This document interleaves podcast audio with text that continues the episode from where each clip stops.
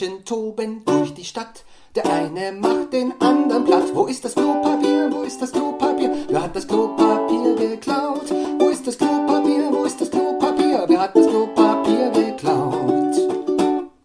Oma Erna belagert die Brille. Das kann nicht sein so. Letzter Wille, ich hätte kein Klopapier, ich hätte kein Klopapier, auch wenn ihr mir das jetzt nicht glaubt. Ich hätte kein Klopapier,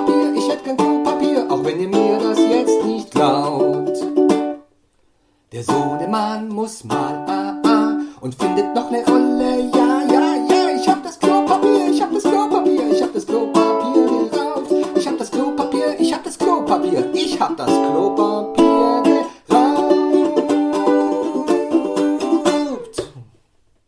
Dieses Intro kommt von Nils. Vielen Dank. Und unser Präsentator heißt heute Christian. Danke, Christian. Es geht los.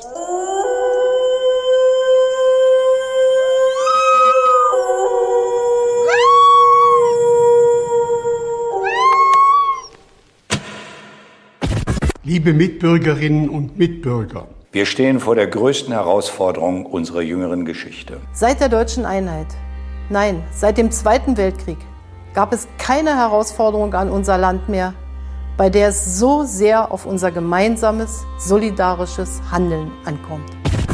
Deswegen lassen Sie mich sagen, es ist ernst. Nehmen Sie es auch ernst. Sie alle wissen es. Die Situation ist ernst.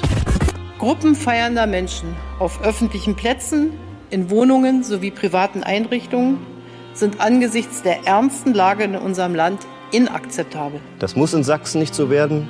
Das darf in Sachsen so nicht werden. Und es gibt Menschen, die mich wütend machen, wenn ich von Corona-Partys und anderen Massenansammlungen lese.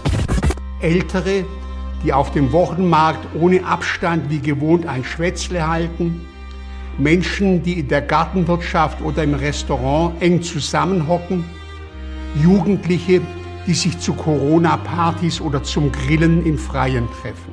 Das ist unverantwortlich und unsolidarisch.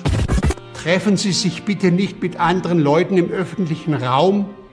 Treffen von mehr als drei Personen sind verboten. Dies sind nicht einfach irgendwelche Empfehlungen des Staates, es sind Regeln, die in unserer aller Interesse einzuhalten sind. Verstöße gegen die getroffenen Maßnahmen werden hart bestraft. Wir dürfen nicht die Vernünftigen überwachen, sondern wir müssen die Unvernünftigen bestrafen, hart und klar. Bitte ziehen Sie alle mit. Tun Sie jetzt das, was richtig ist für unser Land. Zeigen Sie Vernunft und Herz. Was sollt ihr bitte nicht tun? Zum Beispiel die Großeltern, die nicht besuchen, denn wir können ganz leicht gegenseitig Krankheiten auch übertragen. Bitte halten Sie sich strikt an die Vorgaben und Empfehlungen. Falls nicht, werden wir zu noch drastischeren Maßnahmen greifen müssen. Damit weiß jeder, wo immer er oder sie lebt, genau, woran er ist. Jeder soll seine Bewegungen und sein Leben für die nächsten Wochen nach diesen klaren Vorgaben organisieren. Ich danke Ihnen für Ihre Bereitschaft, diese schmerzenden Einschnitte mitzutragen. Wir alle müssen notwendige Einschränkungen unserer Lebensweise jetzt akzeptieren, damit wir der Pandemie Herr werden. Die schrecklichen Bilder aus Italien und zum Teil auch aus Spanien mahnen uns, es geht hier darum, dass wirklich alle mitmachen. Unser Land braucht Sie jetzt. Jeden einzelnen von Ihnen. Bitte helfen Sie mit. Für diese solidarische Vernunft möchte ich Danke sagen.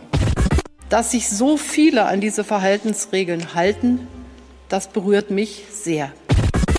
Ich bin überzeugt, die guten Seiten unseres Gemeinwesens werden die Oberhand behalten. Herzlichen Dank. Bleiben Sie behütet, vor allem bleiben Sie gesund.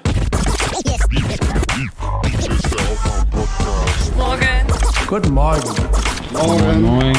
Hallo. Hallo, guten Morgen. If I get corona, I get corona. At the end of the day, I'm not going to let it stop me from partying. You know, I've been waiting.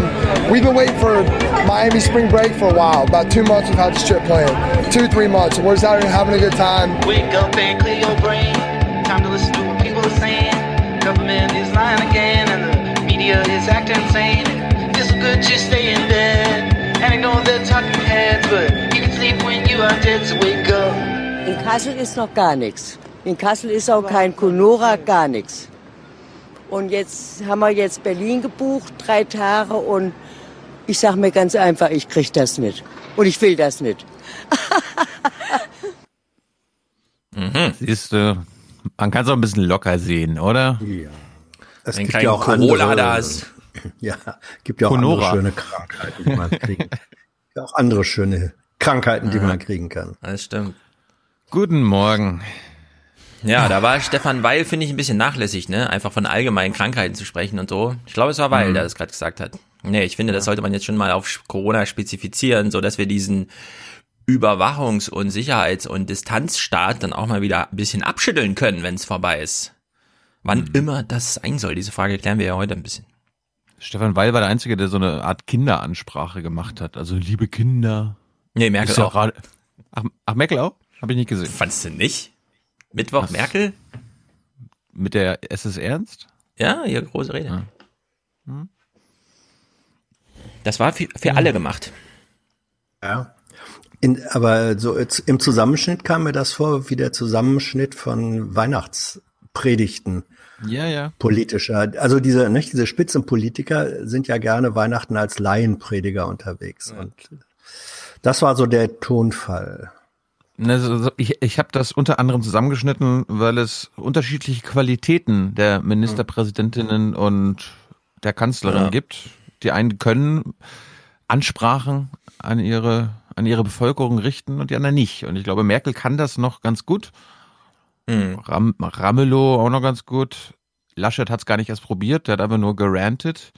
Ja. Kretschmann, also wenn ihr, wenn ihr euch Kretschmann ungeschnitten anguckt, dann denkt ihr, wer hat das bitte abgesegnet? Der hat teilweise Ja. zehn Sekunden Pause gemacht. Kretschmann Äh, weiß auch nicht, wovon er spricht, ist so mein Eindruck. Ich Ja, habe es ein bisschen verfolgt. Wir kommen nachher mal drauf zu sprechen. Das sind ganz komische Wortspenden. Was jetzt allerdings Mhm. auch auffällt, wir haben ja zu Beginn des Aufwachen-Podcasts 2015, 16, 17 immer sehr rumgeritten auf das Tagesstudio, Tagesschau-Studio kostet 25 Millionen und so und bla und die Hauptsache es leuchtet blau und darüber, also über ne, The Medium is the method, Message kommt schon sehr viel Botschaft geliefert, einfach über seriöse Ansprachen, sonore Töne und blauer Schein. Und dieses Fernsehen zerfällt gerade, wo alle Homeoffice machen. Äh, das ist euch bestimmt auch aufgefallen, Phoenix Runde und so weiter, ne? Da sprechen alle irgendwie in ihr Headset, Mikro und so weiter. Jeder klingt anders, geht runter und drüber. Es ist echt super anstrengend für die Ohren. Und man sieht so ein bisschen, wie, ja, wie diese Kulisse auch so ein bisschen zerfällt, ne? Hm. Allerdings sind alle USB-Mikrofone weggekauft. Tilo hat ja die Erfahrung gemacht, letzte Woche zehn auf einmal zu kaufen und dann Ja. nochmal am Sicherheitscheck erklären zu müssen, die sind Nein, nein, mit dem Manager. die darf man so horden. Der Manager hat Der Manager, angehauen. ja, es ist äh, verrückte Zeiten. Du kriegst auf Amazon gerade nichts gekauft, ne? Lieferdatum Ja, ja. 20. April für alle möglichen etwas höherklassigen USB-Mikrofone. Das Ja. war die war die beste Entscheidung. Ja, also zehn Mikrofone zu kaufen ist fast so schlimm wie zehn Packungen Klopapier zu kaufen. Nicht ganz Ja, essentiell, allerdings genauso weitreichend. Der, mit, ja. der Mitarbeiter meinte so, das muss ich jetzt erstmal mit dem Chef klären. Das sind ja keine handelsüblichen Mengen. Finde ich auch gut. Im Supermarkt wird es auch gepasst. Dazu verweise Ja. ich gleich auf Kretschmann, wenn man hört. Aber ich meine Ja. so, ich will mir, ich will mir doch damit gar nicht den Arsch abwischen. Ach so. Ja, dann können sie, dann können sie es machen. Ich will damit nur einen Podcast Oh. für meine Oma aufnehmen, musste sagen. Mhm. ja, ist ja In so. Omas. Merkel hat's abgesegnet. Aber ist denn, ist denn unser, unser neues jungen Live-Format mit Hans, äh, ist das dann professioneller als Phoenix? Hast du das schon checken können? Ich finde ja Mm, schon. Leider nicht. Also ich habe nur kurz reingucken können, ich bin ja sehr eingespannt, aber Ton und Bild fallen schon so ein paar Sekündchen auseinander, würde ich sagen. Ach so. Ja, das Die ist. Rahmen sind jetzt nicht unbedingt pixelgenau und Hans hat sehr Zuckung gehabt vorgestern oder so, habe ich gesehen. Ich wollte es realistisch machen. Ja. Ja, die Probleme, wenn Podcast jetzt, kommt natürlich in gewohnter Qualität, ist ja klar. dadurch, dass ich jetzt nicht deine Hilfe in Anspruch nehmen kann, weil du busy bist, äh, wird das jetzt ein paar Tage Ja, noch da- dauern, bis ich, Da bis muss ich man reinwachsen, bin. ja, ja, da muss man reinwachsen. Es ist jahrelange, und das ist ohne Quatsch, ne, aber diese ganzen Gamer, die haben es vorgemacht. Die ganzen Gamer sind weiterhin Twitch und so, Mixer, wie es alles heißt, sieht super geil aus. Dann schaltet man um, weil man mal was Echtes wissen will, aus der echten Welt, und dann guckt man so Phoenix Runde und alle sind irgendwie zugeschaltet aus ihrem Büro und nichts richtig funktioniert. Ich wollte nicht eine große Medienshow zu diesem Thema machen, aber dieser kleine Oliver Kerr-Clip, der schon ein bisschen rumgegangen ist, der ist einfach auch witzig. Oliver Kör war das. Aus Berlin, herzlichen Dank. Neben finanzieller Unterstützung geht Jo, es in diesen Corona-Zeiten auch um ganz praktische Hilfen, um Ja, die Sendung muss weitergehen. Wenn du da moderierst in der Zeit, musst du halt. Jo, bis dann. Jo, bis dann. Vor allem, wie ihr vorhin noch mal guckt, wie sah ich eigentlich aus in dieser Kamera? Ah ja, gut. Und dann. Ja. Naja, wir haben jedenfalls sehr gute viele Hinweise bekommen auf, da klappt mal wieder eine Sendung nicht, alle Regieanweisungen sind on air zu hören und alles dauert zehn Sekunden länger, was Übergaben von Sprecheranteil geht und so. Ich wollte, Wie auch immer. Ich habe beim Nordmagazin vorne reinguckt, nichts mitgebracht, aber vielleicht kann ich das dann mitbringen. Also die to der Ton im Studio ist bei denen unter aller Sau. Also da muss irgendwie der Tonmann jetzt entweder krank sein oder. Ja, oder? Ist es gar nicht im Studio, oder? Ist es im Studio? Doch, doch. Doch, doch. Immer noch in ihrem großen Studio. Aber das, der Ton ist merklich anders. Ja. Ich, ich Ja. guck nachher mal. Ich guck nachher Wenn mal. du nicht die Leute im Studio hast, die das wirklich in Herz und Blut übergegangen haben, sondern welche, die das so nachbauen, nach irgendwelchen Anweisungen über Telefon oder Handbuchstudien, da sieht man schon, Fernsehen ist doch eine komplizierte Sache. Lass uns doch erstmal unser Telefonat führen, weil sonst unser Gast gleich wieder los muss. Ja. So, erster Gast des Tages ist heute Alexander Jorde. Er war schon zu Gast im Podcast und äh, Alexander ist Pfleger und hat, hat gesagt, Stefan, Thilo, ich möchte mal wieder in den Podcast kommen, weil wir müssen mal Ja. über das Pflegesystem in Zeiten von Corona reden. Was gibt's denn dazu bereden, Alexander? Guten Morgen. Guten Morgen erstmal. Also ich finde es ja interessant, dass gerade in den Medien jetzt im Moment viel so getan wird, als ob wir jetzt auf einmal eine Krise im Gesundheitssystem hätten durch Corona. Und gerade auch was die Versorgung auf den Intensivstationen angeht, wird da jetzt viel berichtet, ja, jetzt stoßen wir an unsere Kapazitäten. Aber was ich eigentlich viel interessanter finde, ist, dass wir schon lange vor Corona diese Probleme hatten und auch schon Probleme mit den Kapazitäten, beispielsweise auf den Intensivstationen. So gab es vor einem Jahr zum Beispiel schon einen Bericht von Panorama über eine Kinderintensivstation, die niemand mehr aufnehmen konnte. In Berlin in der Charité mussten Kinder an der, an der onkologischen Station abgelehnt werden. Also es gibt da schon viele Berichte und auch 2019 war es schon so, dass ein Drittel der Krankenhäuser in Niedersachsen Betten auf Intensivstationen sperren musste, weil es zu wenig Pflegepersonal gibt. Und jetzt sagt man, gut, dann schaffen wir nochmal 10.000 Beatmungsgeräte an, als ob die dann von alleine sozusagen die Patienten kurieren würden und es gar kein Personal mehr dafür bräuchte. Aber wie ist denn die Situation jetzt mit Corona? Wir, wir kennen ja die alte Situation, Situation schon ganz gut. Das haben wir ja medial immer wieder äh, beleuchtet. Du warst auch schon zu Gast. Wie ist Hm. denn die Situation jetzt? Ist es Ja, noch dramatisch? du bist ja, also du bist ja nicht im Krankenhauspfleger jetzt, wo, wo ähm, sagen wir mal, die milden oder etwas kritischen und Intensivfälle, oder? Du, du machst ja Doch. alten, ja, Nee, nee, ich äh, arbeite auf einer internistischen Intensivstation, also schon Hm. genau in dem Bereich. Und ähm, ist halt genau die Frage, wie entwickelt sich das jetzt mit Corona? Also wir stehen ja jetzt so ein bisschen am Anfang der Welle. Es kommen jetzt immer mehr Corona-Patienten, aber noch nicht so, dass es die Kapazitäten übersteigt. ja. Ist, ist so, Corona dass- bei euch schon da in Hildesheim? Also ich arbeite in Hannover, aber wohne halt in Hildesheim. Und ähm, bei uns auf der Station haben wir schon Corona-Patienten. Wir sind halt eine internistische Intensivstation, also auch die erste Anlaufstelle dafür, weil wir grundsätzlich zum Beispiel auch ähm, viele Infektionserkrankungen der Lunge und sowas bei uns haben. Also wir haben viele Influenza-Patienten beispielsweise auch. Ähm, deswegen sind wir da auch mit die erste Anlaufstelle, aber wir haben schon Corona-Patienten. Hm. Und inwieweit konntet ihr euch vorbereiten, wie das Wieler vom RKI wollte? Wir haben heute Audiokommentare zum Beispiel, wo gesagt wurde, also wo dann so erzählt wird, ja klar, die Warnungen sind alle da, aber unser Krankenhaus hat bis jetzt gar nichts gemacht und äh, die Forderung war ja eine Verdoppelung von Kapazitäten. Wie ist das so bei euch in Hannover? Also wir haben schon Leute, die sich darum kümmern, die sich damit beschäftigen, auch mit den Empfehlungen vom RKI auseinandersetzen. Und es ist schon so, dass gesagt wird, okay, wir versuchen, und das versuchen, glaube ich, fast alle Krankenhäuser, elektive Eingriffe erstmal abzusagen. Also alles, was an geplanten OPs ist, was sich verschieben lässt, wird abgesagt, Gerade die chirurgischen Intensivstationen können dadurch Betten freischaffen, die jetzt zwar nicht primär auf solche Erkrankungen ausgerichtet sind, aber besser Intensivstationen die Plätze dann frei halten können, als dass wir gar keine Plätze haben. Und ähm, es wird sich halt zeigen, wie das so in den nächsten Wochen weitergeht. Bei uns gibt es bisher auch ausreichend Schutzmaterial, also Masken, ähm, Schutzkittel und ähnliches. Da weiß ich aber von Kollegen aus anderen Kliniken, dass es da schon teilweise ganz anders aussieht, dass da Masken und Materialien mehrfach verwendet werden müssen, dass dort hm. echt Probleme aufkommen werden in den nächsten Wochen, was Schutzmaterial angeht. Und das ist dann schon echt eine miese Situation, weil du stellst ja dann irgendwann die Frage, was mache ich jetzt? Gehe ich zum Patienten vielleicht mit der Maske, die ich jetzt schon das fünfte Mal trage, die vielleicht schon durchfeuchtet ist und vielleicht gar nicht mehr so viel schützt, wie sie schützen sollte ähm, und gefährde dann mein Leben. Ich meine, bei mir ist es jetzt vielleicht nochmal so die Situation, ich bin jung, ich habe keine Vorerkrankung, da ist die Gefahr für einen schweren Verlauf relativ niedrig, ist auch da, aber ist relativ niedrig. Was ist aber mit den Kollegen, die vielleicht über 50, über 60 sind, die Asthma haben, Bluthochdruck, Diabetes mellitus, das sind auch Risikogruppen. Die haben genauso mhm. das hohe Risiko für einen schweren Verlauf. Und ähm, da macht man sich natürlich schon Gedanken, was ist, wenn da die Schutzmaterialien nicht mehr ausreichen, wenn das Desinfektionsmittel nicht mehr ausreicht. Und das ist schon keine gute mhm. Situation. Mhm.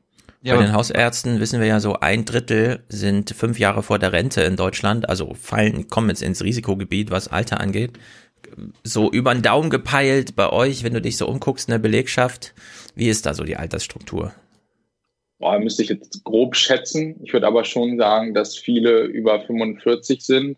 Und das ist ja generell in der Pflege auch das Problem, dass dieser Bau unter 30 oder unter 35, dass der sehr gering nur ist. Ne? Also dass es da eine ganz klare Kurve nach oben gibt, was das Alter angeht. Und ähm, das ja sowieso grundsätzlich das Problem ist, wenn in den nächsten Jahren noch zu dem Problem, was wir jetzt schon haben, bekommen werden, dass es noch viel mehr äh, geben wird, die dann in Rente gehen und entsprechend dann auf unserer Seite auch wegfallen.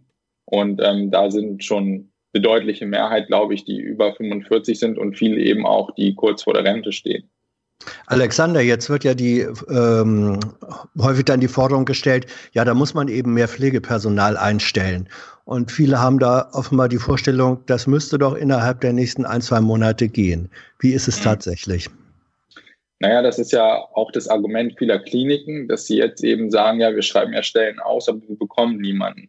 Man muss natürlich auch sehen, gerade durch die Einführung der DRGs, also dieser Fallpauschein, die ja in erster Linie auf medizinischen Diagnosen aufbauen, wurde gerade im Krankenhausbereich viel beim Pflegepersonal gespart und aktiv Stellen abgebaut. Dadurch ist die Arbeitslast ja für viele so hoch gestiegen, dass viele gesagt haben, das schaffe ich nicht mehr. Also ich kenne kaum Leute, die länger als ein paar Jahre Vollzeit in diesem Beruf arbeiten. Das heißt, ganz viele haben die Arbeitszeit reduziert und die durchschnittliche Verweildauer im Beruf in der Krankenpflege liegt grundsätzlich nur bei siebeneinhalb Jahren. Das heißt, sehr viele verlassen den Beruf sehr früh.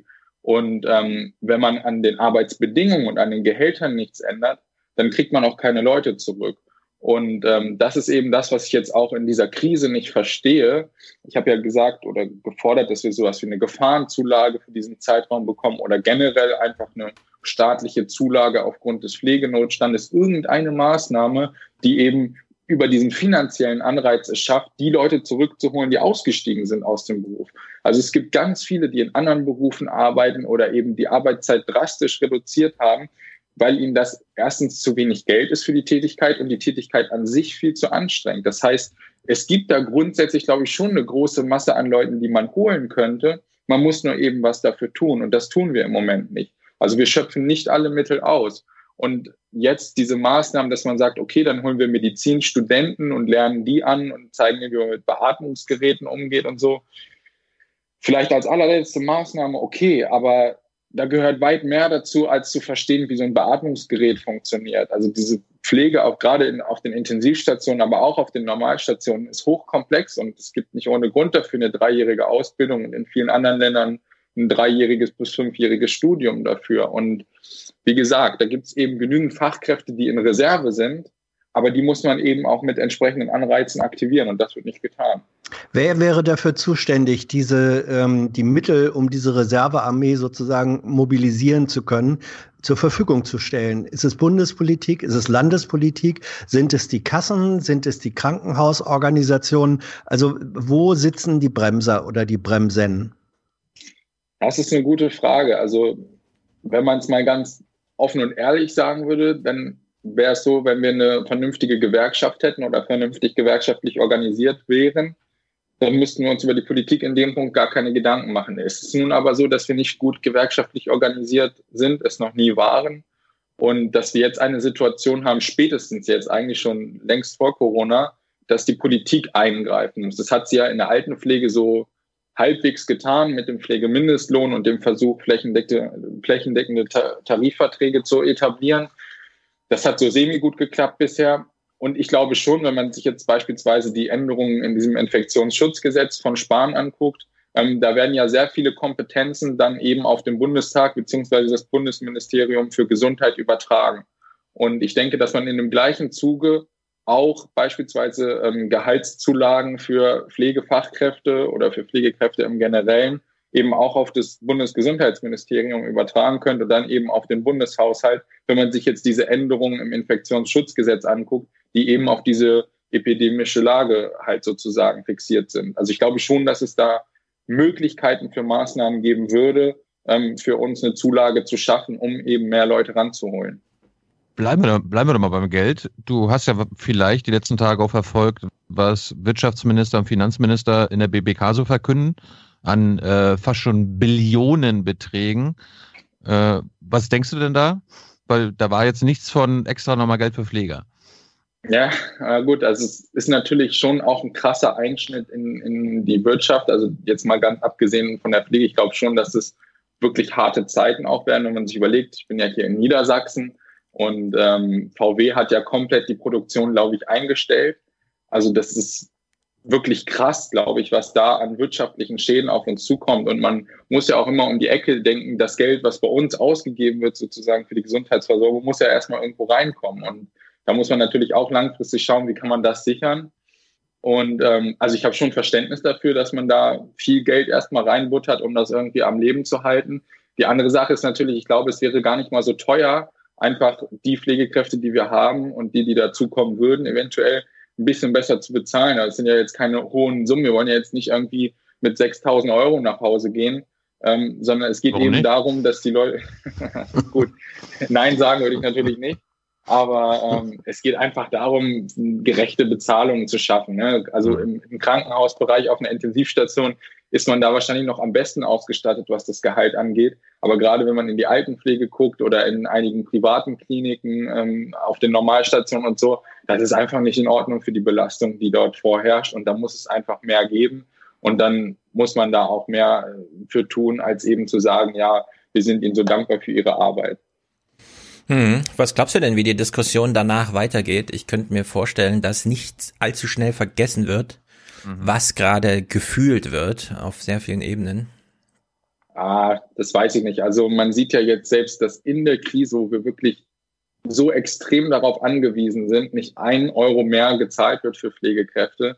Und ich glaube ehrlich nicht, dass sich das nach der Krise ändern wird. Es wird total schnell gehen. Dann kommen wir eben in diese Fragen rein. Wie sieht's mit der Wirtschaft aus? Was ist mit mit VW, was ist mit den anderen, also mit den ganzen Zulieferern und allem. Also da wird es ganz andere Fragen, glaube ich, geben, die erstmal zu klären sind. Dann wird die Klimaschutzdebatte natürlich auch wieder aufkommen. Die wird ja irgendwann auch wieder mehr wieder in den Fokus rücken. Also da gibt es ja viele andere Themen. Das ist ja eben das Problem der Zeit im Moment, dass wenn ein Thema weg ist, zack, ist es sofort ein anderes da. Und es ist jetzt auch beispielsweise so bei, bei der jetzigen Situation, es gibt jede Woche mindestens vier Talkshows zum Thema Corona. Es war noch nicht eine mit dem Schwerpunkt Pflege. Ich wurde jetzt in der ganzen Zeit, glaube ich, viermal eingeladen. Und einen Tag vorher oder zwei Tage vorher hieß es wieder, ah, wir machen jetzt was zur Wirtschaft. Ah, wir wollen jetzt heute noch mal einen Virologen einladen. Und das geht mir richtig auf den Sack, weil Pflege ist so eine entscheidende Berufsgruppe in dieser ganzen Thematik. Und es geht mir auch nicht darum, ob die mich jetzt einladen. Ich habe auch gesagt, Leute, wir haben auch Pflegewissenschaftler, wir haben so viele Leute in dem Bereich, wir haben Berufsverbände. Macht doch mal eine komplette Sendung zur Pflege. Wo ist denn das Problem? Das kriegen die Leute einfach nicht hin und die kriegen es auch nicht mit, dass wir eine große Berufsgruppe sind, die eine Menge Arbeit in dem Bereich leistet und ohne die das gar nicht möglich ist. Alexander, äh, Talkshows werden nach Prominenz besetzt. Da kann es höchstens einen außer Praxis geben. Da können nicht fünf sitzen, die sich auskennen. Ja, ja. Okay? Ja. Ich habe, ähm, Alexander, äh, weil du eben sagst, ähm, bei euch im Krankenhaus, auch auf der Station, gibt es inzwischen schon Corona-Patienten es gibt ja auch diese Diskussion, die von manchen Ärzten äh, angestoßen wird, die, die sagen, äh, ja, Corona, äh, im Grunde ist das ja auch nichts anderes als äh, diese Grippeviren, die wir alle kennen und das wird jetzt hochgehypt und so. Sind eigentlich die Krankheitsverläufe, die Krankheitsbilder, die du nicht als Mediziner, aber als betreuender Pfleger erlebst, ist das anders, als du sie aus früheren, sagen wir, Grippe, Influenza-Epidemien oder, oder Wellen kennst? Also ich habe jetzt einen Patienten betreut mit mhm. Corona mhm. und ähm, dem geht es mittlerweile auch wieder etwas besser, wurde aber auch eine Zeit lang beatmet. Und ähm, so generell vom Verlauf ist es halt ein schweres Lungenversagen. Und das ähnelt schon sehr dem der Influenza, wie wir das bei uns auch kennen. Ähm, also bei uns sind dieses Jahr auch schon mehrere an der Influenza verstorben, auch jüngere Patienten. Das ist in eigentlich jeder Grippesaison so. Das geht halt immer viel auch an den Medien vorbei, aber das ist halt etwas, was halt zyklisch auftritt.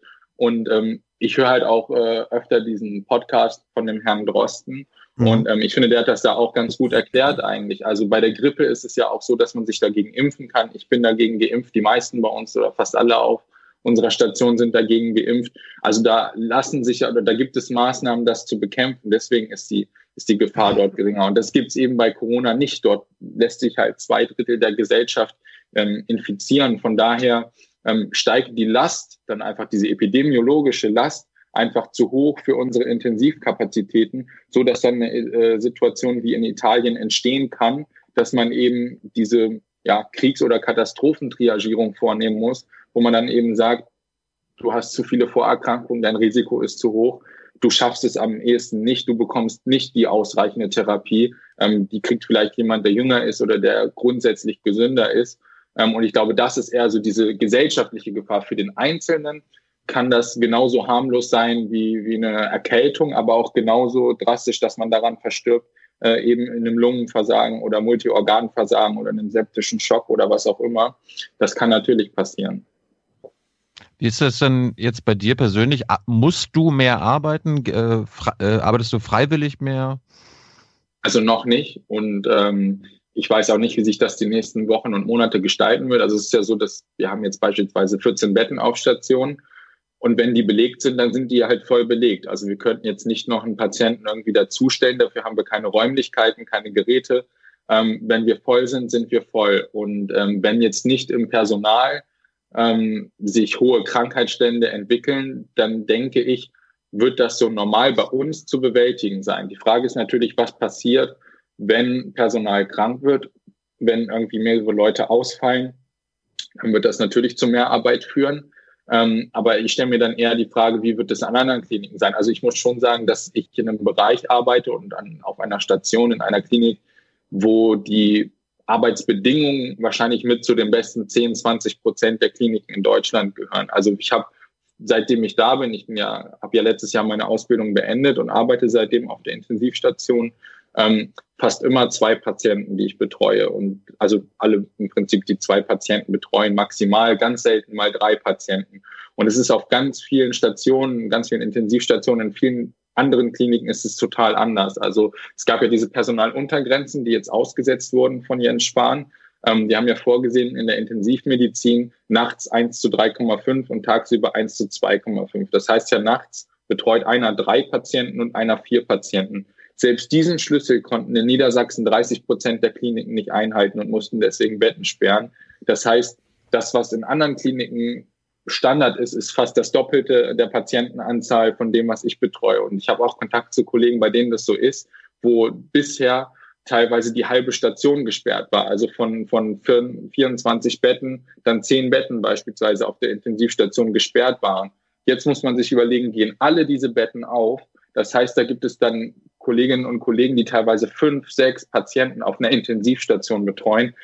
Wenn man jetzt nicht aus diesem Bereich kommt, dann kann man sich kaum vorstellen, was das für eine Arbeitslast ist und was das für eine Gefahr für die Patienten bedeutet. Weil jeder dieser Patienten, die auf der Intensivstation liegen, ist akut lebensgefährdet. Da kann jede Sekunde was passieren. Und wenn ich sechs Patienten betreue auf einer Intensivstation, dann ist es einfach lebensgefährlich für, für die Patienten, die dort liegen, zu der Lebensgefahr, der sie sowieso schon ausgesetzt sind. Umso wichtiger ist ja, dass äh, das Personal, was da ist, das qualifiziert ist, möglichst nicht ausfällt. Äh, werdet ihr eigentlich regelmäßig bevorzugt getestet, einfach um sicher zu gehen, dass nicht ein äh, unterm Radar unerkannt Infizierte bei euch rumlaufen oder ist das nicht so? Also es ist regelhaft nicht so. Ich hätte das auch gedacht, dass das sinnvoll wäre, zumindest diejenigen, die längeren Kontakt im Zimmer hatten zu einem Patienten, auch geschützt, dass die nach jeder Schicht abgestrichen werden, um eben dann diejenigen zu markieren oder zu erfassen, die schon infiziert sind, bevor sie andere infizieren. Ja. Ähm, das Problem sind aber die Testkapazitäten. Also es gibt viel zu wenig Testkapazität. Man kriegt das ja auch aus allgemeinen Berichten immer mit. Gerade die Leute, die irgendwie beim ärztlichen Bereitschaftsdienst anrufen oder beim Hausarzt, es dauert ewig, bis die irgendwie an Tests kommen, weil da ganz hohe Auflagen im Moment noch bestehen. Da müssen bestimmte Symptome erfüllt, Kontaktpersonen und sowas. Das ändert sich ja auch von Tag zu Tag. Aber so wie ich das mitbekomme, sind halt eben die Testkapazitäten zu gering, als dass jetzt beispielsweise jeder Mitarbeiter, der einen Corona-Patienten betreut hat, nach jeder Schicht abgestrichen wird. Und das würde ich natürlich auch besser finden, wenn das so wäre. Erstmal für mich zur Sicherheit. Ich meine, ich weiß jetzt auch nicht, wie das weitergeht. Also ich habe ja auch Großeltern, ähm, habe die jetzt erstmal nicht besucht, aber kann ich jetzt die nächsten anderthalb Jahre die nicht besuchen, wenn ich mit Corona-Patienten arbeite, ist halt auch so eine Frage. Ne? Also es ist schon viel, was man da dafür auf sich nimmt und ähm, ja, keine Ahnung, wie das weitergehen soll. Wie, wie, wie ist denn das jetzt mit deinem Privatleben? Also kommst du nach Hause, gehst ins Bett, äh, stehst am nächsten Tag wieder auf und gehst zur Arbeit? Also na gut, wir haben ja ganz normal mal das äh, Dreischichtsystem. Also ich jetzt heute dann Spätdienst, morgen habe ich dann Frühdienst und dann die Tage Nachtdienst und ähm, dann auch wieder frei. Also von den Arbeitszeiten her ändert sich erstmal nichts. Aber mir geht's dann halt, wenn ich zu Hause bin, so wie allen anderen auch. Ich kann halt nichts groß machen, außer mal zum Laufen rausgehen oder halt den ganzen Tag drin sitzen und rausgucken. Also viel ist mhm. im Moment da nicht los. Alexander, ähm, wenn ich jetzt so den Eindruck zusammenfasse, den ich habe nach unserem Gespräch, gerade weil wir auch bei Merkel und anderen in den Reden und Ansprachen hören, steht immer ganz vorne ein großer Dank an alle, die sich jetzt kümmern, die Pflege leisten, die medizinischen Dienst leisten. Aber außer den warmen Worten kommt noch nicht so viel an oder ist auch noch nicht so viel in der Pipeline oder beschlossen, was euch helfen würde, richtig? Das ist äh, korrekt. Und ähm, auch hier im Podcast wurde ja schon ähm, äh, Jens Spahn für sein gutes Krisenmanagement ein wenig gelobt. Ähm, man muss natürlich dazu sagen, die Regierung erweckt den Eindruck eines guten Krisenmanagements. Aber man muss natürlich, und das fehlt mir auch so in der breiten Medienberichterstattung, irgendwie grundsätzlich mal analysieren, was ist eigentlich die ganzen letzten Jahre passiert. Also egal unter welcher Regierung, ähm, dass da so viel versäumt wurde und dass man sich jetzt vielleicht auch spätestens mal darüber unterhalten muss, ob dieses Projekt Privatisierung im Gesundheitswesen nicht fundamental gescheitert ist. Also wenn man sich klar macht, dass einige Kliniken bereits wenige Wochen nachdem das jetzt angefangen hat, schon anfangen und sagen, wir haben kein Desinfektionsmittel mehr, wir haben keine Schutzmaterialien mehr, die Situation, die ich eben beschrieben habe, mit den Stationen, die zur Hälfte gesperrt sind, das sind alles Konsequenzen daraus, dass man das System so umgebaut hat, wie es ist. Und mir geht es gar nicht mal so darum, die einzelnen Kliniken zu kritisieren. Beispielsweise Helios, die sagen, als sie die Röhrenkliniken zum Teil übernommen haben, spätestens in fünf Jahren wollen wir jedes Jahr 15 Prozent Rendite haben. Die verhalten sich, wie sich ein Aktienkonzern nun mal verhält in so einem Gebiet. Das ist deren natürliches Verhalten. Aber wenn ich als Staat die Bedingungen so setze, dass sich Krankenhäuser, Unternehmen so verhalten, dann liegt die Schuld beim Staat, bei der Regierung und bei den Verantwortlichen dafür. Und jetzt wird im Moment so getan, als ob das eine Naturkatastrophe wäre, was ja im Prinzip auch eine ist, die man nicht hätte verhindern können. Natürlich kann man das nicht verhindern, aber man hätte vorher das Gesundheitssystem so aufbauen können, dass es für sowas gewappnet ist, zumindest einigermaßen. Das hat man nicht getan. Man hat es auf so eine Kosteneffizienz getrimmt, schon, schon Anfang der 2000er, damals unter Rot-Grün bei der Einführung der Fallpauschalen. Aber man hat es auch immer weiter so durchgezogen, dass das jetzt im Prinzip erstmal transparent macht, wie scheiße dieses System einfach ist. Also man muss es sich wirklich vor Augen führen, dass es kein System ist, was ja eigentlich ein Gesundheitssystem in einem Sozialstaat sein sollte, das den Einzelnen in den Mittelpunkt stellt und sagt, wir wollen eine optimale Versorgung für den haben, sondern eben ein möglichst kostengünstiges System. Und das rächt sich jetzt. Ich glaube, diese Message musst du immer wieder äh, unters Volk bringen. Wir haben gestern mit Philipp Amthor drüber gesprochen. Der hat das in keiner Weise äh, anerkannt. Er hat sogar verteidigt. Gewinnorientierung, Profitmaximierung in Nicht-Krisenzeiten ist völlig in Ordnung. Und mhm. jetzt muss man halt mal ein bisschen gucken. Aber der Markt entscheidet. Oder Hans, habe ich ihn ja falsch verstanden? Nein, überhaupt nicht. Das ist, das war auch der Hintergrund äh, meiner Frage. Äh, da wird dann bedauert, dass sozusagen das Kind jetzt im Brunnen liegt. Aber wer den Brunnen so gebaut hat, dass das Kind da überhaupt reinfallen kann, dass ein Stück weit die jetzigen Krisenmanager diejenigen sind, die die Strukturbedingungen für die Krise geschaffen haben, das wird äh, nicht gern zugegeben, sondern wird sogar äh, abgestritten. Ähm, Alexander, du bist ja auch politisch äh, aktiv. Gesundheit ist eben auch Landessache. Äh, hast du den, äh, Niedersachsen hat eine sozialdemokratisch geführte Landesregierung. Hast du da eigentlich den Eindruck, dass wenigstens auf der Ebene, zu der du direkt Zugang hast, da eine Aufmerksamkeit wächst, eine Bereitschaft, ein Umdenken oder ähm, findet auch das nicht statt? Ja, gute Frage. Also ich bin natürlich politisch aktiv, aber ich muss jetzt auch sagen, ich bin jetzt nicht in den höchsten Parteigremien irgendwie aktuell irgendwie aktiv, wo ich da Noch großen nicht. Einfluss hätte.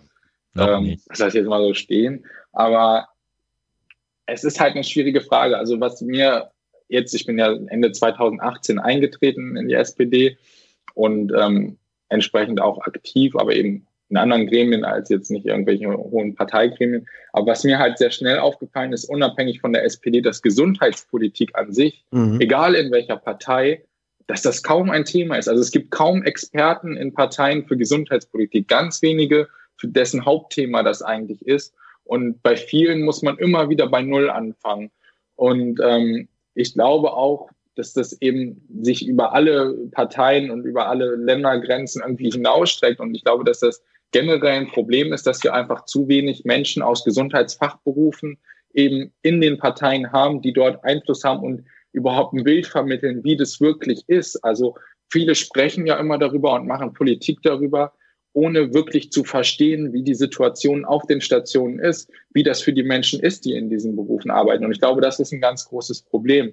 Und ähm, jetzt speziell auf Niedersachsen zu kommen, ähm, da geht es natürlich im Moment sehr viel auch um eben diese allgemein eher Richtung Epidemiologie gerichteten Maßnahmen, also Ausgangssperren, auch die heißen ja jetzt nicht Ausgangssperren, sondern Kontaktverbote äh, und, und solche Dinge. Also das ist eher so im Moment der Fokus. Und ich habe das Gefühl, dass alles, was so die Gesundheitsversorgung in den Krankenhäusern angeht, da im Moment sich eher der Fokus auf den Bund richtet. Also auch dieser Fokus im, im, ähm, in der Änderung des Infektionsschutzgesetzes geht ja ganz klar dahin, dass man sagt, wir wollen auch ganz viel vom Bundesrat sozusagen wegnehmen. Also da wird ja ganz viel Kompetenz dem Gesundheitsministerium zugeschrieben, bisschen dem Innenministerium und halt noch dem Bundestag, der es abnicken soll. Also da wird ja den Ländern eher im Moment sehr viel weggenommen, um das eben auch diesen Föderalismus in der Stelle auch so ein bisschen zu streichen, weil das ist ja auch so ein Problem, dass jedes Bundesland so ein bisschen macht, wie es will. Bayern hat ganz andere Maßnahmen als Sachsen und als Niedersachsen beispielsweise.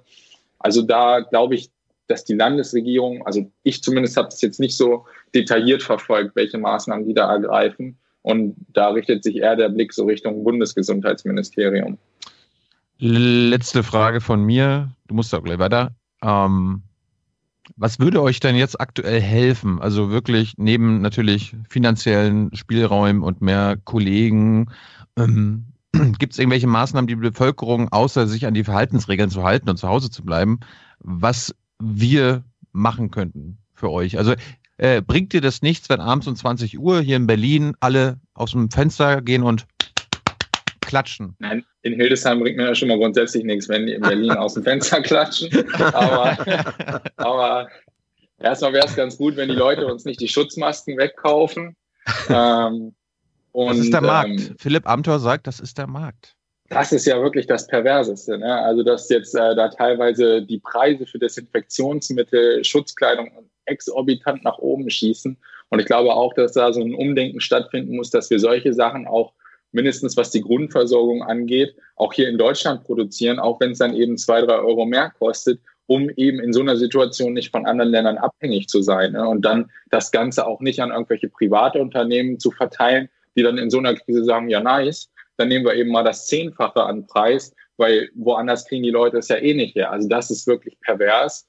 Ähm, und was uns explizit helfen würde, also es ist natürlich ein Beruf, in dem viele ähm, Mütter vor allem, aber auch Väter arbeiten. Also was ganz wichtig ist und was wir grundsätzlich auch mal nach der Krise so beibehalten sollten, dass eben die Betreuung der Kinder, egal welchen Alters, für die Angehörigen dieser Berufe fest äh, oder, oder dafür, dass dafür gesorgt wird. Und dass man halt eben auch schaut, dass man langfristig Konzepte entwickelt, dass zum Beispiel Kliniken, das wäre ja auch grundsätzlich mal eine Idee, um eben auch diesen Pflegenotstand generell zu bekämpfen, Konzepte erarbeitet, wie Kliniken dafür Sorge tragen müssen, dass Kinder beispielsweise betreut werden von Angehörigen von Gesundheitsberufen.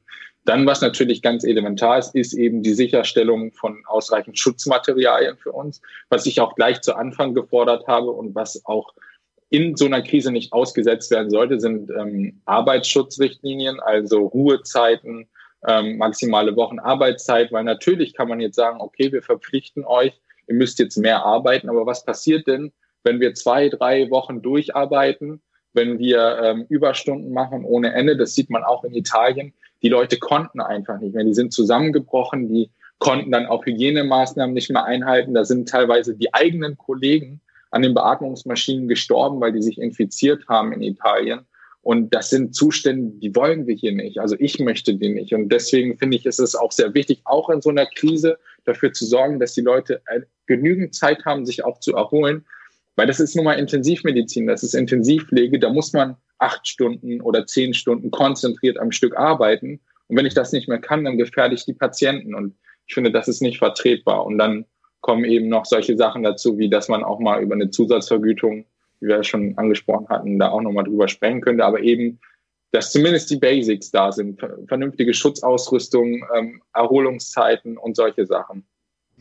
Ich habe äh, für mich die letzte Frage. Ähm, Pflegeberuf ist ja ein Stück weit ein internationalisierter äh, Beruf. Da gibt es auch, da werden auch Kräfte abgeworben ähm, in anderen Ländern. Wie erlebt ihr das jetzt, äh, da diese Corona-Krise sozusagen international ist? Gibt es jetzt Kolleginnen, Kollegen, die sagen, in dieser Situation will ich eigentlich zurück äh, in das Land, wo ich ursprünglich mal hergekommen bin? Oder ist es eher so, dass jetzt zusätzlich von dort welche kommen und sagen, ah, ich will nach Deutschland oder ändert sich da gar nichts? Wie erlebst du das? Also ich weiß gar nicht, auf meiner Station gibt es jetzt, glaube ich, gar nicht so viele Mitarbeiterinnen mit ähm, Migrationshintergrund. Und meistens habe ich das auch so erlebt, dass viele ja auch fest verwurzelt sind hier. Also ich kann mir nicht mhm. vorstellen, dass es da viele gibt, die sagen, ähm, ja, dann gehe ich jetzt mal zurück. Oder ich habe jetzt auch nicht festgestellt, dass wir neue Mitarbeiterinnen und Mitarbeiter hätten ähm, seitdem. Und ich glaube auch, dass Deutschland nicht unbedingt das attraktivste Land für Pflegefachkräfte ist. Also es gibt viele Länder, wo Pflegefachkräfte im Vergleich zu anderen Berufsgruppen deutlich besser bezahlt werden als in Deutschland, wo die Arbeitsbedingungen besser sind. Ich glaube, es gab eine Auflistung des Forbes Magazine. In Amerika gibt es durchaus Städte, wo Pflegefachkräfte, also Registered Nurses, die mit, mit äh, Studienabschluss weit über 100.000 Dollar im Jahr verdienen. Also das ist in anderen Ländern andere Dimensionen. Wir sind halt nur den deutschen Blick gewohnt.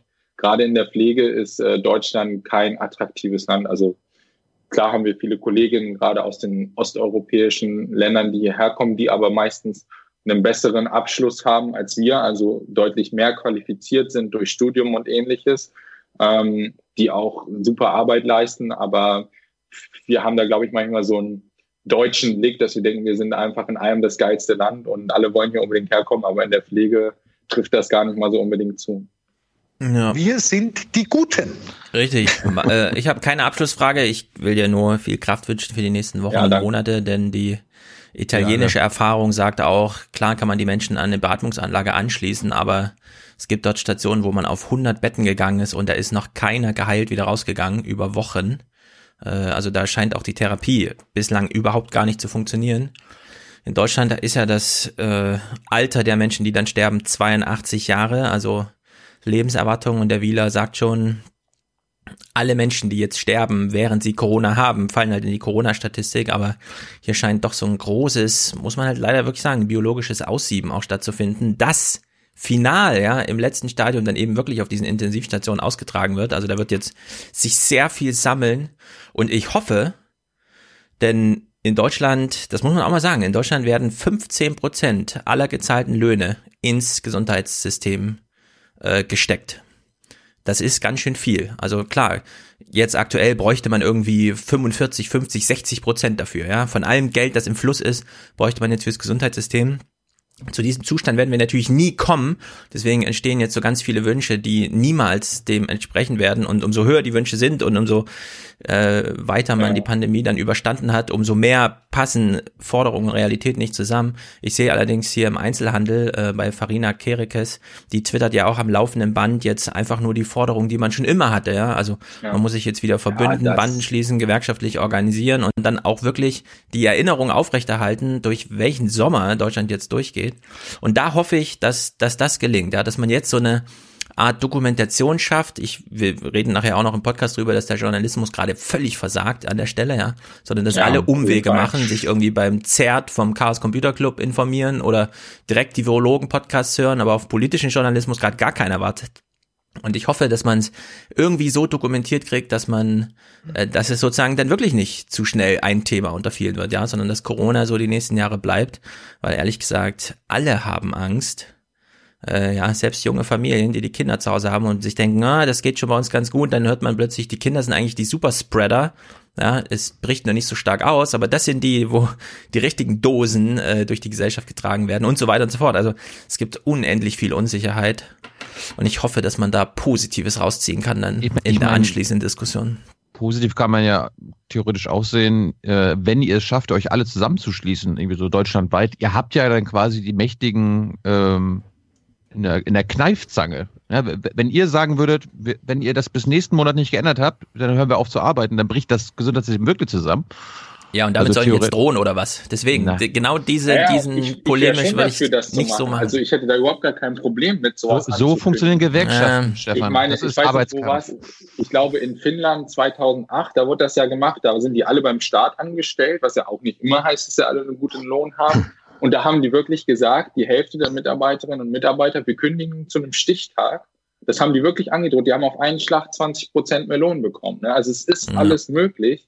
Aber weil wir so eine Power-Gewerkschaft Verdi haben, die, weiß ich nicht, schon zu lange an einem Verhandlungstisch sitzt und sich schon ja. vielleicht zu gut auch angefreundet hat mit den Verhandlern, ich weiß es nicht, ja. äh, kommen da eben manchmal Tarifabschlüsse rum, wo ich denke, so, ah, es ist jetzt nicht unbedingt der Hauptgewinn. Ne? Aber das ist halt ja. halt der Kampf, den wir führen müssen, aber wo ich noch ein bisschen pessimistisch auch bin. Verdi ist so ein Sammelbecken, damit alle die Hände voll. Da seid ihr ja auch nur Sparte sozusagen, ja. Das muss wieder ordentlich, ordentlich organisiert werden einfach. Vielleicht Aber es ist sozusagen die 100 Jahre alte Lösung, ne? Das ist die, die mhm. einem als erstes kommt. Vielleicht können wir irgendwann mal einen Gewerkschaftsexperten oder eine Expertin einladen, die uns sagt, wie leicht man eine andere Gewerkschaft gründen kann. Ich glaube, das ist ja, eher so leicht ist es auch nicht. Leicht, ne? Ich weiß, ich weiß, ich weiß. Geld und was weiß ich. Alexander, vielen, vielen Dank für deine Zeit. Vielen Dank für deinen Einsatz. Ähm, wir werden das weiter verfolgen. Kannst uns, kannst dich in ein paar Monaten ja mal wieder bei uns melden. Dann äh, überprüfen wir mal die Lage. Auf Twitter bist du zu finden. Da gibt es immer wieder Auskunft. At Alexander-Jorde. Und vielen Dank für deine Zeit und bis bald. Hau rein. Bleib gesund. Bleib gesund. Das war, wie gesagt, Alexander Jorde, danke dafür. Wo wir gerade beim Krankenhausthema sind, Stefan hat ja nachher noch die Nachrichtenclips. Äh, wir hatten vor zwei Wochen das Thema äh, Not in der Kinderklinik in Dermin. Zumindestens da gibt es gute Nachrichten. Und Stefan, jetzt hörst du den Tonunterschied. Ich glaube, der Tonmann ist im Nordmagazin-Studio nicht mehr vorhanden. Eine neue Chefärztin, sie stammt aus der Slowakei, soll ab Mai die Kinder- und Jugendmedizin leiten. Ihr Vorgänger hatte seinen Posten gekündigt, weil er sich selbstständig macht. Damit dürfte die Zukunft der Kinderklinik vorerst gesichert sein, sagte die Geschäftsführung. Nach wie vor aber ist die Stelle eines Oberarztes in der Min nicht besetzt. Die Geschäftsführung hofft, auch hier eine Lösung zu finden. Erst kürzlich hatte das Krankenhaus eine Kooperationsvereinbarung mit der Uniklinik Greifswald geschlossen. Studierende werden künftig verstärkt in Berlin ausgebildet. Mhm. Also zumindest die Situation ist bereinigt. Eine ja, bereinigen wir noch schnell eine andere Situation. Mach doch dein Discord an, damit du besser klingst. Das war natürlich unprofessionell. Entschuldigung, mhm. Herr Schulz. Das würde uns sonst nicht passieren. Hat Hans auch sein? Ja. Hans, wie kann das sein, dass Hans das mehr hinkriegt als ich? Oh Gott, wie Tja, peinlich. frag dich das mal. Frag Gut. dich das, ja. Okay.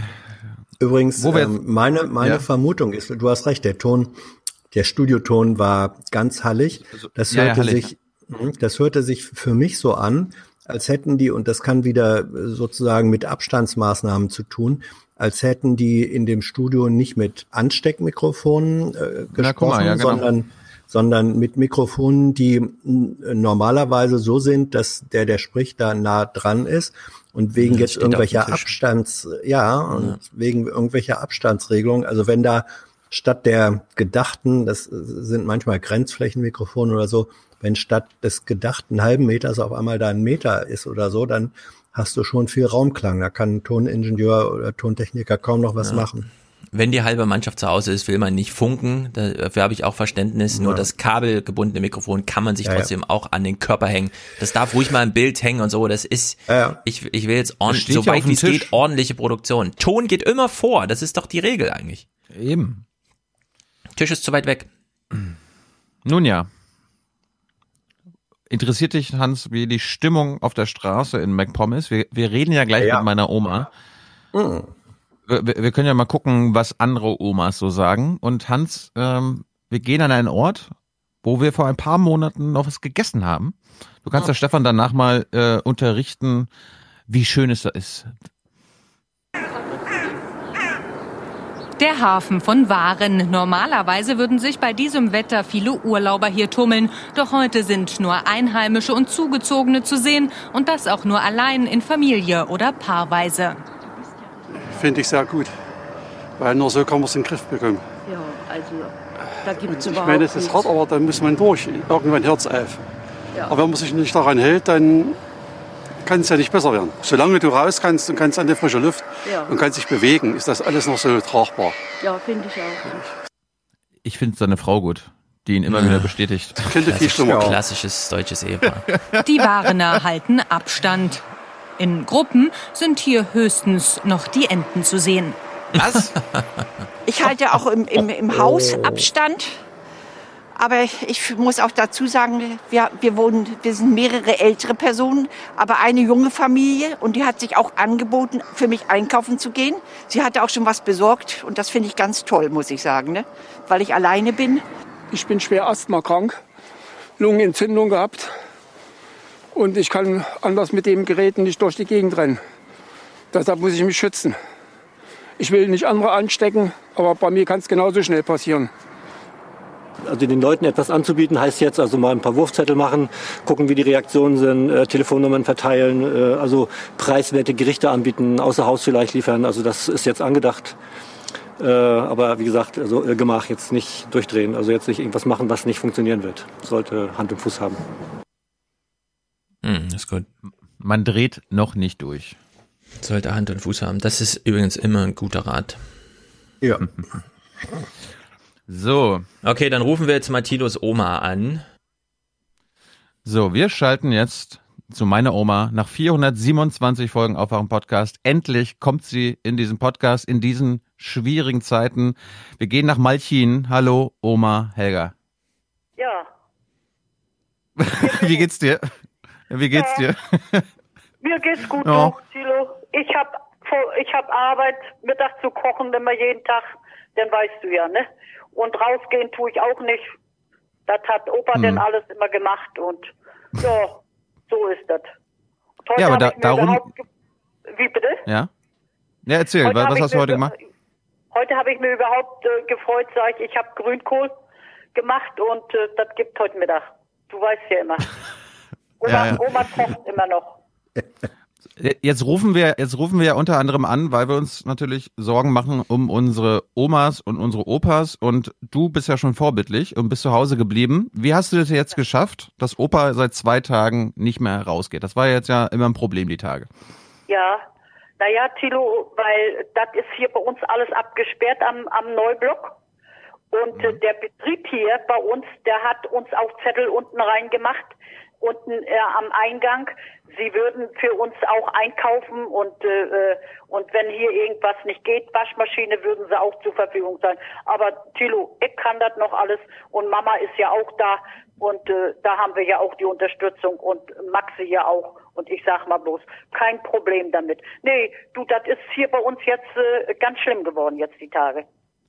Aber Opa, wie, wie, wie, wie, was hat bei Opa jetzt äh, den Sinneswandel ausgelöst? Ja, er hatte äh, das verfolgt. Er äh, guckt ja noch immer Computer, macht er ja auch noch, ne?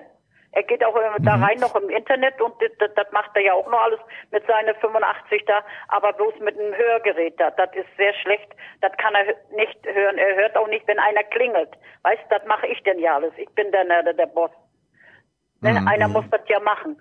Sonst das hört er auch gar nicht. Aber Helga, Helga, Ja. lass, lass mich mal fragen. Ähm, ich habe euch ja auch kennengelernt. Ähm, Und äh, der Opa, ich sage jetzt einfach mal Opa, das ist ja auch wirklich ein sturer Bock, nicht? Darf Ja, ich sagen, als auch ganz älterer. genau. Wenn Ja. der nicht will, wenn der nicht will, dann will er nicht. Und er wollte ja doch die ganze Zeit, er wollte immer sagen, nö, ich gehe raus, ich gehe raus. Ja. Wie hast Ja. du das geschafft, dass er nur doch sagt, okay, jetzt gehe ich nicht mehr so viel raus? Wie hast du das geschafft? Ich habe mit meiner Tochter gesprochen und sehe das auch selbst ein, dass das nicht äh, äh, in Ordnung ist, was da gemacht wird.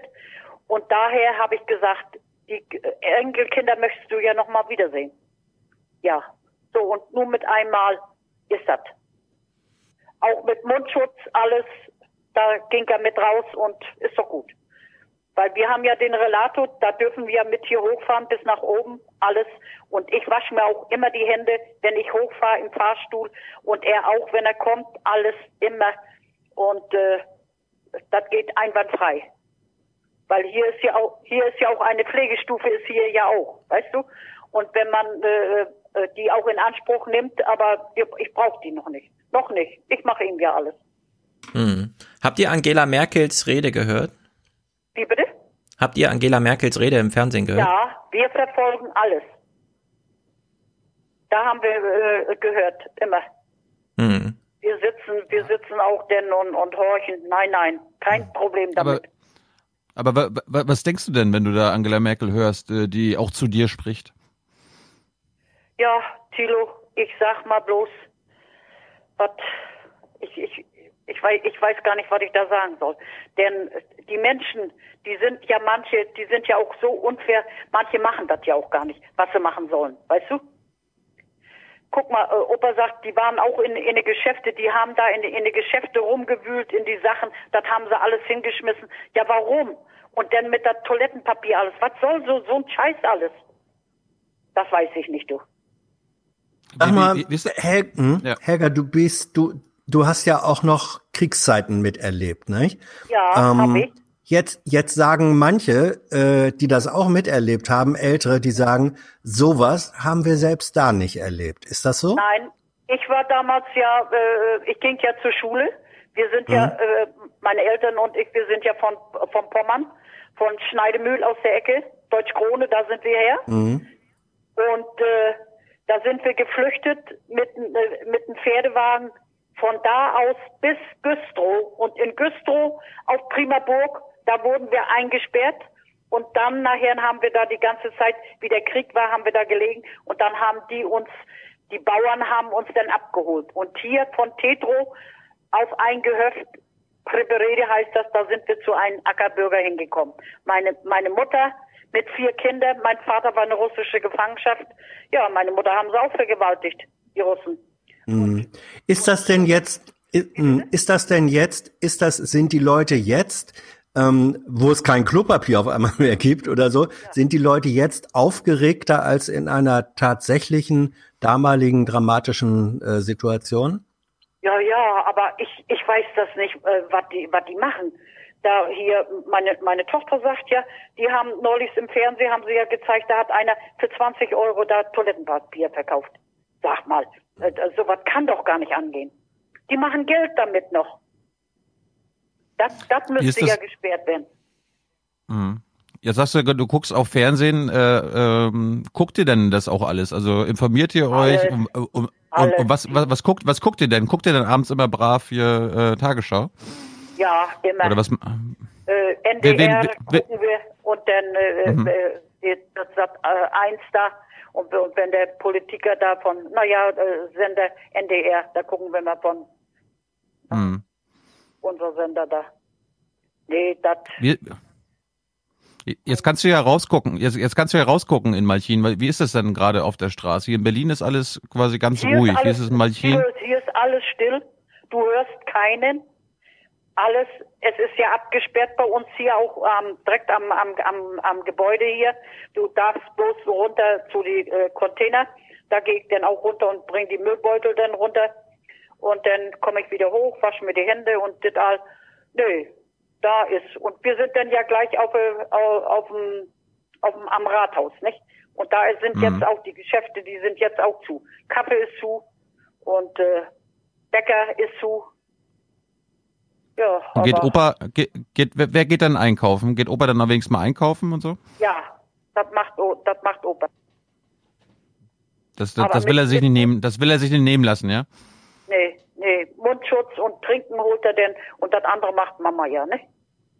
Hm. Wo habt ihr denn euren Mundschutz her? Du, den haben wir mal irgendwie vom Arzt gekriegt und den hatte ich, ich habe auch einen, ich habe einen in blau und er hat einen in weiß.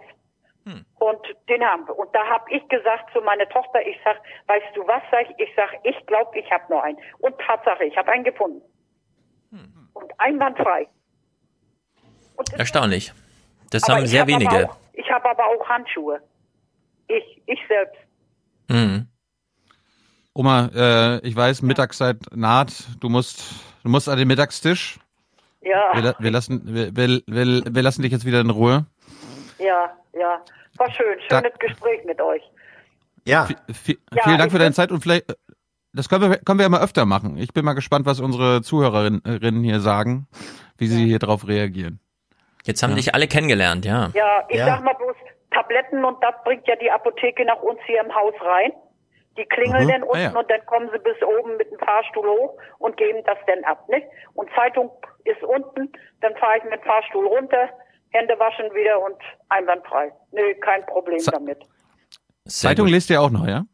Na klar, das, das, das lassen wir uns nicht nehmen, weil hier sind ja auch welche, die haben keine Zeitung und die wollte mit mir zusammen machen und ich sag, das mache ich nicht, dann muss ich ihr die Zeitung wieder hinbringen und das all und das ist ein Blödsinn ist das. Das dafür ist das Geld noch da, dass man Sehr das gut. machen kann. Oder was? Und, äh, die, und die Zeitung, die ihr lest, ist natürlich der Nordkurier. Ja, Nordkorea haben wir ja. Ja. Ja, ja, natürlich. wo Tilos journalistische Karriere angefangen hat. Aber aber ganz genau, ganz genau. Das Oma- Fass machen wir jetzt aber nicht auf. Es ist ein Nein, nein. großes Fass schon offen. Ja. Oma, Oma hat immer die Zeitungsartikel ausgeschnitten. Ah, sehr gut. Das gehört sich auch so. Das das habe ich alles gemacht und mach das Oma- heute noch. Ja. Oma, vi- vielen Dank. Ähm, grüß Opa Ja, mach ich. und, und wir melden uns mal wieder. Ja. Ich glaube, das können wir jetzt mal, können wir mal regelmäßig Dank. machen. Ich sage und vielen Dank für das Ges- Gespräch. Passt auf euch auf und wir wollen hoffen, dass das anders wird. Nicht? Ja. Aber ganz Bleibt genau. gesund. Bleibt ja, gesund. Und, ja, das auch. Ich sag mal bloß, hören und sehen kann ich noch super. Super. Und, wa und was nicht mehr? naja, das kann Naja. ich nicht sagen. Mhm. Da möchte ich nicht reden drüber. Helga, Ja, sehr gut. Helga. Ja, komm, Vorsicht. Hier Ja. hört die Danke, Jugend Oma. mit. Ja, ich wünsche euch alles Gute noch, ne? Und vielen Ja. Dank für Tschüss, das Oma. Gespräch. Tschüss. Ciao. Tschüss. Ciao. Tschüss. Mhm. Das war Oma Helga aus Malchin. Ich glaube, Stefan, jetzt hast, du, Bilde. jetzt hast du sie zum ersten Mal kennengelernt. Ja, Es wurde Zeit. nette Frau, nette Frau. Mhm. Das muss man echt sich nochmal verge vergegenwärtigen. Äh, wir haben jetzt, wir sind zwar alle zu Hause, wir haben Internet, wir haben Fernsehen, manche haben noch eine Zeitung, wenn sie die wollen. Und wir haben, wie wir gehört haben, Fahrstühle, Waschmaschinen, Geschirrspüler, Duschen, unterschieden von Badewannen und so weiter und so fort. Traumhafte Zeiten, um zu Hause zu sein eigentlich. Ich weiß nicht. Ich glaube, ja. ist so, so ein Grund, warum ich jetzt hier äh, dieses junge, junge Live mache, damit ich jeden Tag irgendwas zu tun habe. Ja. Ja, ohne Familie ist jetzt Langeweile. Das, ich habe ja als Abiturient, ne, wenn das jetzt alles so und so viele Jahre vorher passiert wäre, Abitur, auf 23 Quadratmeter zu wohnen, ja, alleine und so und dann irgendwie Ausgangssperre und kein Kontakt. Es Hm. tut mir sehr leid, wie es vielen gerade mitgespielt wird hier, diese Gesamtsituation. Weil die Oma gerade Toilettenpapier angesprochen hat. Ist dein Toilettenpapier dann angekommen? Und wie toll ist es? Äh, die gelieferten sind noch nicht angekommen. Äh, allerdings haben wir ja zugesteckt bekommen. Wir haben ja, also wir sind jetzt super krass versorgt und wenn die Lieferungen ankommen, ja, dann habe ich äh, Ende, also diese Woche hier 100 Rollen. Uh. Und äh, das heißt, unser Rewe hier wird weiterhin erstmal nichts haben, aber äh, wir und die Nachbarschaft, und damit meine ich so einen Radius, den man in Frankreich schon nicht mehr betreten darf, größer ein Kilometer, ist versorgt. Ich habe allerdings auch lustige Tipps bekommen, wie es ohne Toilettenpapier geht, aber ich, ähm, wie gesagt, es ist nicht ganz so kritisch, diese Zeit. Ich versuche immer noch rauszufinden bei mir im Supermarkt, wann die beste Zeit ist, in den Supermarkt zu gehen. Also, also wann noch alles da ist. Die machen das ja morgens immer rein. Ich bin jetzt keiner, der um 8 Uhr morgens dahin geht. Naja, die machen das jetzt durchgängig rein und du hast ja jetzt auch krasse Beschränkungen, wer wann wie wie viel kaufen darf. Deswegen kann ich glaube ich jetzt immer einkaufen gehen. Darfst eh Hm, nur ja, das aber- holen, was du brauchst. Ja, Aber gefühlt, jeder, der eine Rolle mitnehmen kann, nimmt sie mit. Und dann, wenn da, keine Ahnung, 100, Ge- Naja. 100 Kunden waren, dann ist das auch schon wieder weg. Ja, also ich würde bei Toilettenpapier, so albern es klingt, tatsächlich auf den Postweg umsteigen. Es gibt Online-Händler, die das sehr gut rationieren können einfach. Weil die kriegen was rein und die versenden jedem genau eine Packung. Da gibt es keinen Streit und so. Lieferzeit ist dann natürlich mal sieben, acht Tage, aber trotzdem. Jetzt einfach eine Bestellung absenden und dann kriegt man die irgendwann und dann ist auch. Wie ist das bei euch? Kurze Frage, bevor wir jetzt mal in die Clips gehen. Ähm, bei uns im Supermarkt, also ich war jetzt in zwei, äh, haben sie Plexiglas vor die Kassen gebaut. Dass man nur noch quasi mit der Hand quasi sein Geld geben kann oder mit dem Kartenlesegerät seinen, seinen PIN eingeben Mhm. kann. Und ansonsten haben sie anderthalb Meter Abstand. Also quasi Aufgemalt einer. auch, ja. Ja, ein, einer steht am, am Band und der Rest muss dahinter warten. Ja. Wie ist das bei Sehr euch? vernünftig. Ich war seit einer Woche nicht einkaufen. Ja, Ich, ich habe keine also es ist, Einblicke. Es ist, es ist hier so ähnlich. Äh, Es wird schon überall versucht, Abstand zu schaffen, teilweise durch Plexiglas, aber die sind bei uns noch nicht die Scheiben, aber eben dann durch Markierungen ähm, am Boden und durch, durch Flatterbänder und so. Ne? An der Kasse funktioniert das meistens auch ganz gut. Der Wahnsinn ist dann, wenn du am Regal stehst ähm, und äh, suchst was und siehst zu, dass du im Abstand zu anderen Suchenden stehst, dann passiert das garantiert, dass irgendjemand nach 30 Sekunden sich von hinten randrängelt und äh, irgendwie das Zeug neben dir rausnimmt. Und wenn dann, äh, wenn, wenn man dann sagt, äh, also bitte Abstand, dann gucken immer noch viele Leute fassungslos, wie ich kann das eben hier rausnehmen. Also dieser Lernprozess, der ist noch, der ist noch nicht überall durchgedrungen. Hm. Gut, vielleicht, Also ich- vielleicht sind, ja. Ich kenne die Supermarktsituation nicht, aber ich sehe sehr viel Disziplin. Wenn wir draußen sind, jetzt am Wochenende zum Beispiel, auch an den gewissen kleinen touristischen Ausflugs-Hotspots, da ist schon wirklich Disziplin.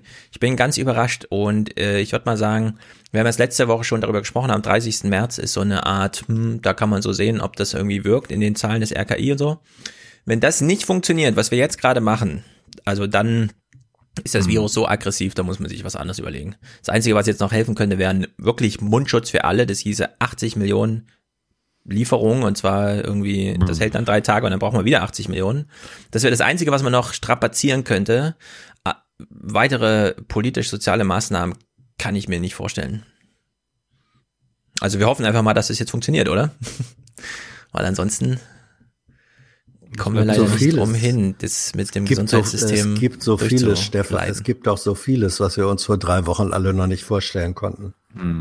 Ja, aber ich meine, äh, ich kann mir nicht vorstellen, dass man jetzt höhere soziale Distanz hinbekommt äh, durch mehr, also ich sehe das ausreizt. Klar, ich kann mir jetzt vorstellen, Mhm. dass jeder einfach nur in seinem Zimmer bleiben darf, ja. Also jeder, wir sperren einfach jeden in ein Zimmer, aber ich kann mir echt nicht vorstellen, dass das epidemiologisch mehr Sinn ergibt, als das, was jetzt gerade ähm, gemacht wird. Naja, wollen wir mal.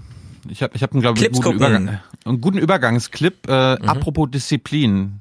Ähm, Hans, wir gucken mal, wie die wie diszipliniert die Briten noch vor ein paar Tagen waren. In einem Fitnessstudio. What would keep you away from the gym right now? I don't think there's anything.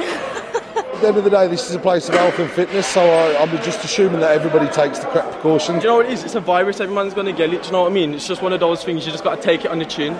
Amidst the outbreak, all the advice has been to keep distance, avoid unnecessary public spaces, especially, you would assume, somewhere like this. So the weights, the machines, the treadmills are all being shared and sweated over by multiple people. It's as if we're not in the middle of a public health crisis. And the reason for this is that for some people, fitness is a way of life that they refuse to see interrupted by the coronavirus. And for others, they say it's their livelihood. Ja. Man muss ja jetzt so ein bisschen seine Imagination bemühen. Ne? Wir haben ja beim letzten schon gesagt, gehe immer davon aus, du seist selbst infiziert und willst andere schützen. Die Mhm. andere Imagination, die ich euch jetzt vorstellen möchte, ist, stellt euch vor, das Virus wäre sichtbar und könnte grün leuchten. Und stellt euch dann nochmal diese Räumlichkeiten vor. Wirklich überall. Es ist ja auch dann wirklich diese Feuchte, ja, wo, wo sie auch besonders darauf hinweisen. Also da trocknet das Virus nicht aus. Da stimmt diese britische Studie, da hält das dann auch mal acht Tage am Leben und so. Ja, das ist natürlich gruselig, sowas. Aber es sind junge Menschen. Ja. Ich glaube nur, was ich sehe. Ja, genau, es ist einfach zu unsichtbar. Gut, beginnen wir mal mit der Nachrichtenwoche und wir gehen es chronologisch durch. Ich glaube, das macht jetzt am meisten Sinn, um auch so ein Ja, ja. Gefühl für die Entwicklung zu haben. Wir haben es letzte Woche ein bisschen angefangen, da waren es zu viele Clips. Diesmal ein bisschen zusammengedampft, aber die wichtigsten Zitate sind doch irgendwie ganz interessant, denn Thema Lernkurve, wir schließen sozusagen an, wo wir letzte Woche aus den Nachrichten ausgestiegen sind. Guten Abend.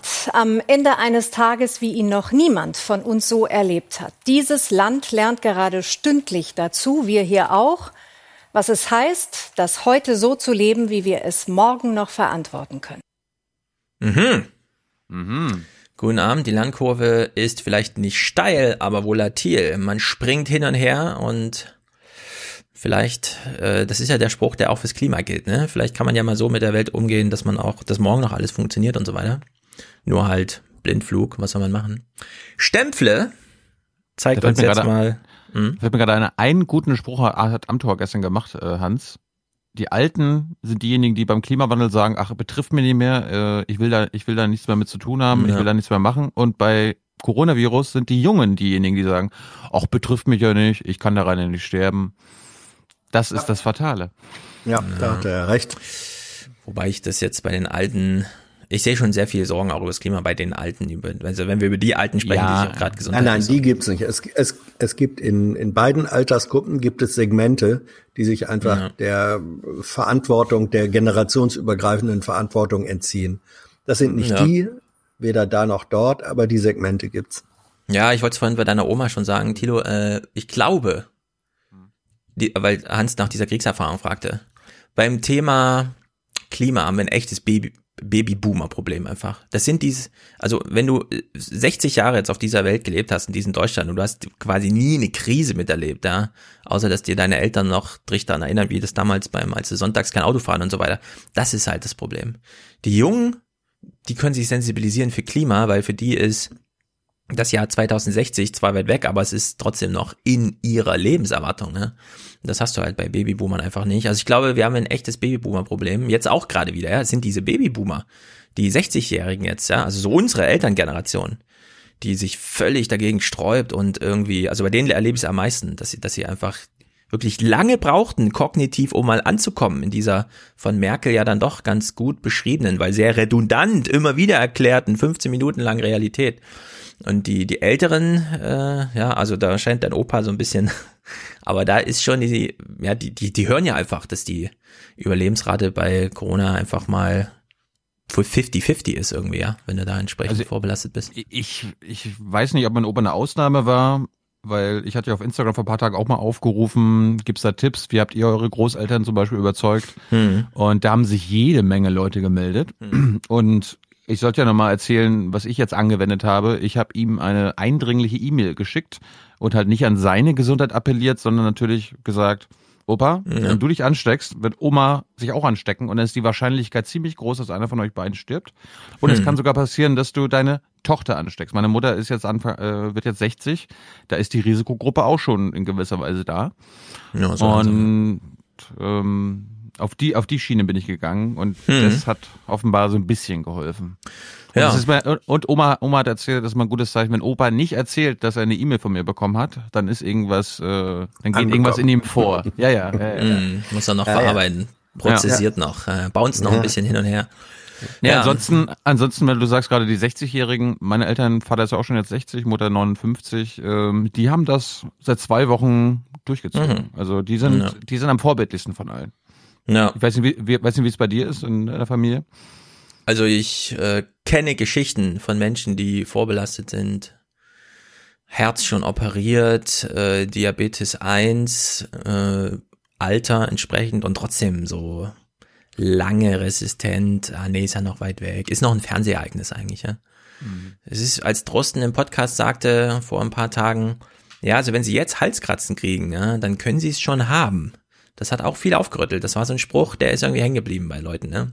Es kommt jetzt aus dem Bildschirm, es ist so Tintenherz, ja. Die Leute kommen jetzt aus diesen Sachen, die wir, aus den Medien, die wir konsumieren, steigen sie jetzt heraus und stehen dann leibhaftig vor uns. Naja, Lernkurve, Lernkurve, Lernkurve, ja. Karamioska hat's gesagt. Jetzt gucken wir mal auf Stempfles Lernkurve. Ist das ein Bericht, den man immer so machen kann oder passt der auch zu Corona? Plötzlich ist sie wieder da. Die Krisenkanzlerin. Regieren ohne Routine. Das ist ein bisschen Stattdessen- der, der, der, der Spruch von Hitler, ne? Oder über Hitler, ne? Da ist er wieder. Der, er ist wieder da. Gab, es gab doch, das es Buch gab heißt, Kino. er ist wieder da, ja, aber Ja, okay, sehr weit hergeholt jetzt. I laughed. I laughed. Ja, ja. Anpassung des Lagebildes, Anpassung der Maßnahmen. Ja, das finde ich irgendwie ganz verdreht auch witzig, weil er sagt, äh, er schließt ja an Karamioska an, inhaltlich, ne? Plötzlich ist sie wieder da, die Kanzlerin, ohne Nein, nein. Routine, macht Nein, sie, nein, stolpert nein, sie nein. von einer Anpassung nein, in die nächste. Na, warte, Hans, lass mich erst meinen Punkt machen. Okay. Ja. Also er geht inhaltlich, redet er über Merkel und unterstellt ihr, sie hat jetzt alle Routinen abgeräumt und macht Anpassungen jede Sekunde neu. Während er selbst in seinem alten Horse Race Trott drinne ist und uns die Protagonistin der, der täglichen Daily Soap hier so präsentiert. Was ich sagen wollte, das ist ein wichtiger Unterschied. Er sagte, plötzlich ist sie wieder da, die Krisenkanzlerin. Das heißt, er, er spricht da die Rolle an, in der sie in der Tat in den vergangenen, im Grunde seit vier Jahren, äh, nicht aufgetreten ist, nämlich als Krisenkanzlerin. Das stimmt schon, aber es stimmt auch, da hast du recht, ähm, er bleibt in der ganz klassischen b- journalistischen Beobachterrolle. Sein Modus hat sich wenig verändert. Ja, vor allem wenn Merkel um die Ecke biegt, ja, dann ist sie für ihn immer da und er ist alarmiert. Ja, Im Krisenmodus oder nicht. So. Naja, Wenn, na, wenn Termin im Kanzleramt ist, egal welcher, sie kommt um die Ecke, ist Da ja hat Stefan steigt sein schon Puls. recht, Hans. Naja. Da hat Stefan schon recht. In der Hinsicht. Sehr witzig, die Tagesthemen haben sich entschieden, diesen inhaltlichen Ausschnitt als allerersten und wichtigsten gleich am Anfang zu senden von Merkel. Regelungen, dass Übernachtungsangebote im Inland nur zur notwendigen und ausdrücklich nicht zu touristischen Zwecken genutzt werden können. So, wir sind also in der Bedürfnispyramide ganz weit oben, ja, noch am Montag. Sie können jetzt nicht mehr verreisen, Leute. Tourismus ist jetzt erstmal untersagt. Ja, und das hat aber die Tagesthemen, die uns auch immer über jeden Cockpit-Streit informieren, weil sie alle nur durch die Welt chatten, ja, Mhm. so viel Unruhe hervorgerufen, dass Karim Joska später Tobias Hans im Saarland nochmal diese Frage stellt. Urlaub auch innerhalb Deutschlands fällt jetzt aus? Ja, es ist ganz wichtig, dass wir uns jetzt mit unseren persönlichen Interessen und mit unseren Freizeitaktivitäten massiv einschränken. Ich verstehe das so ein bisschen, weil Karim Joska, wie alle Nachrichtensprecher, die arbeiten ja im Wochenrhythmus. Das heißt, die haben immer tagelang frei. Ja, und die so verbringen die Klaus, natürlich nicht äh, zu Hause. Die fahren dann segeln. Ja, hat nicht jeder ein Segelboot, Boot. Hans. Ja, ja. Und da glaube, kommt man natürlich ein- jetzt nicht hin. Ich, nee, ich glaube, es ist ein anderer Mechanismus. Ähm, das, was Thema ist und welches der Fokus des Themas ist, also der Blickwinkel, das Mhm. entscheiden ja nicht die Moderatoren, ähm, sondern das entscheidet die Redaktion, die Chefs vom Dienst, die Konferenz. Und was wir hier sehen, ist, ist so eine Art äh, berechtigter und gleichzeitig fataler Mechanismus der Aufgabenteilung zwischen 20 Uhr Tagesschau und Tagesthemen. Die Tagesthemen versuchen immer, ähm, einen etwas anderen äh, Fokus beim selben Thema zu setzen als die Tagesschau. Deswegen, jetzt müsste man hier eigentlich an dem Tag ähm, vergleichen, was Aber so verrückt sind nicht mal wir. Ja, aber aber äh, da- das ist der Mecha das ist der Mechanismus, dass die dass die Tagesthemen eben als eine eigene Sendung den Ehrgeiz haben und sagen, jawohl, wir müssen natürlich heute Corona und die Kanzlerin und der Appell und so, aber wir sollten vielleicht können wir nicht einen etwas anderen Blickwinkel machen Mhm. als die Tagesschau. Und dann wird irgendjemand gesagt haben, ja, da gab's doch auch diesen Aspekt Tourismus. Wollen wir nicht den machen? Ich würde, ich habe keine Ja. Erinnerung an die Tagesschau. Ich kann mir gut vorstellen, dass der Tourismusaspekt in der 20 Uhr Tagesschau keine große Rolle gespielt hat und dann das, dass dann die Redaktion gesagt hat, ah, dann machen wir das als eigenen Schwerpunkt. Und das ist im Prinzip eine vielleicht gar nicht doofe Überlegung, eigenen Blickwinkel Mhm. zu machen. Hier allerdings ist es albern. Ja, also diese Idee, die wir ja auch schon häufiger, ich kann das ja auch nachvollziehen, dass man sagt, die 20 Uhr Tagesschau ist sozusagen die Vorlesung und danach geht man ins Seminar für alle, die nochmal Vertiefung brauchen. Da muss man aber wirklich Tilos Oma voraussetzen, ja, die dann sagt, ja, wir gucken alles, wir gucken brav die Nachrichten. Ich glaube nicht mal jetzt, ja, nicht mal jetzt haben wir eine signifikante ein Zuschauer, ich habe nicht nachgeguckt, ja, also intensiveres Zuschauen der Tagesthemen, weil die Leute informieren sich nun wirklich, ähm, die die inform also die sich informieren wollen über alle möglichen Kanäle auf ihrem Handy und so weiter. Ich glaube, Fernsehen ist jetzt wirklich, das wird man jetzt auch sehen, die Monate, ob es bei den Tagesthemen irgendwie höhere Interessenlagen gibt und so weiter. Also in der Sendung meine ich, ne, nicht die Arbeit der Redaktion auf allen Kanälen, aber die Sendung selbst kann, glaube ich, die kann nicht so richtig eine Corona-Dividende einstreichen, während sehr viele das jetzt gerade schon machen. Also Die, die erstens, 20 Uhr Tagesschau ja, aber die, Die schon, ja, Tagesthemen genau. eher nicht. Ja, Ja, genau. Also es ist richtig, Oma macht natürlich. Jeden Abend brav die Nachrichten gucken. Aber Tagesthemen guckt sie nicht mehr. Also die geht um 20.30 Uhr ins Bett. Ah ja, Karim. Joska ist ihr überhaupt kein Begriff. Auch schon verloren, ja. Und ich finde ich find ja immer. Bingo auch Tobias- nicht, schade. Ja, aber Tobias Hans erinnert mich Hans immer wieder an einen Regierungssprecher, also irgendeinen Ministeriumssprecher. Er, er hat noch Ja, das nicht stimmt. dieses, dieses Landesvater. Da kommt er Mhm. vielleicht rein. Ich mag, ich, ich mag ihn, er ist sympathisch, aber er hat dieses, äh, ich bin Ministeriumssprecher in der BBK. Ja, weil das in Deutschland so sehr über Seniorität geregelt wird, da brauchst du einfach eine gewisse Michael- grauen Michael- Haare und so. Mich erinnert er an, an den älter gewordenen Schülersprecher. Das auch. Ja, ja. Das ist ja auch das Ja. Problem hier von dem Mittelstandssprecher der CDU. Wie heißt er? Äh, Das ist Linnemann. Ja, naja, gut. Der Staat greift jetzt so ein bisschen durch, ja, keine touristischen Reisen mehr. Ähm, klar, wenn man nicht reisen darf, wie verbringt man sonst die Zeit? Man geht mit der Familie auf den Spielplatz. Das ist allerdings jetzt auch verboten. Und wir hören mal Malu Dreier zu, wie sie, also wie das jetzt durchgesetzt wird. Da müssen wir einfach auf die Kooperation auch der Eltern äh, wirklich achten. Wenn man weiß, etwas ist verboten, dann können auch Ordnungskräfte, die unterwegs sind oder streifen, können einfach gucken und sagen, Leute, ihr wisst doch, es ist verboten. Ja, wir ignorieren den Ton, so ist das heute, wenn Fernsehen gemacht wird. Da wird einfach der Raumhall aufgenommen. Aber wie das sie. ist, äh, Apropos Ja. Ton, äh, es ist immer lustig, ich weiß nicht, ob dir das auffällt, Hans, in den Kommentaren. Die Leute gucken extra bei uns die BBKs, weil der Ton bei uns angeblich doppelt so gut ist wie äh, im Fernsehen. Und ich verstehe das nicht, warum das Fernsehen, äh, wenn sie es live übertragen, nicht hinbekommen, sich den Ton so zu ziehen, wie wir das tun. Ja, Ja, vor allem- Ich, ich finde, die sollten mal ein Beratungsgespräch bei Tyler ähm, buchen. Ja, aber ich meine in der BBK, ne? Das ist so ein geiler Saal, dass du, wenn du drin sitzt, gar nicht hörst, ist das verstärkt? Redet der nicht einfach nur so laut? Ja, also es hört sich so total natural an. Und an jedem scheiß Sitz ist ein XLR-Kabelausgang, an- wo man Ja. sich nur reinklemmen muss. Und es wird, ja, linker Kanal, rechter Kanal, Fragen und Antworten geliefert. Ich frage mich überhaupt, wie man das da nicht ordentlich abgreifen kann. Also in der Hinsicht, Fragen über Fragen, ne, was so Fernsehtechnik heute angeht. Naja, wir haben Mal- Malu Dreier gehört, ja, also äh, die Ordnungskräfte fahren rum und wenn sie dann mal Menschen auf dem Spielplatz sehen, dann sagen sie ihnen, also ihr wisst doch, dass es verboten ist, ja. Muss, muss das jetzt sein? Das ist ja, das ist ja die, die Landesmutter von Wolfgang M. Schmidt. Also Wolfgang, falls du zuhörst, Mhm. du nicht kannst auf den ruhig Spielplatz gehen. Genau, das stimmt, nicht auf den ja, genau. Spielplatz. Aber dann, wenn du angesprochen wirst, sagen, ja, ja, ich weiß, ich weiß, ich habe Merkel auch. Ja, ja. ja, Steinmeier unterstützt ja auch nochmal das ähm, Bittende, ja, den, den, den bittenden Aspekt im Appell. Haben Sie Verständnis für alle einschränkenden Maßnahmen? Sie sind notwendig. Bitte halten Sie sich daran. Und das kontrastieren wir jetzt mal mit Macron. Nous sommes Wir sind im Krieg. Wir kämpfen wieder gegen Armeen und noch gegen eine andere Nation. Aber der Feind ist da, unsichtbar und er rückt vor. Ich frage mich ja, ob sowas bei meiner Oma äh, leichter ankommt, als wenn man ihr das quasi immer auf einer medizinischen Basis erklärt. Ja, ehrlich gesagt, das finde ich auch eine sehr gute Frage, denn ähm, wir sind nicht im Krieg.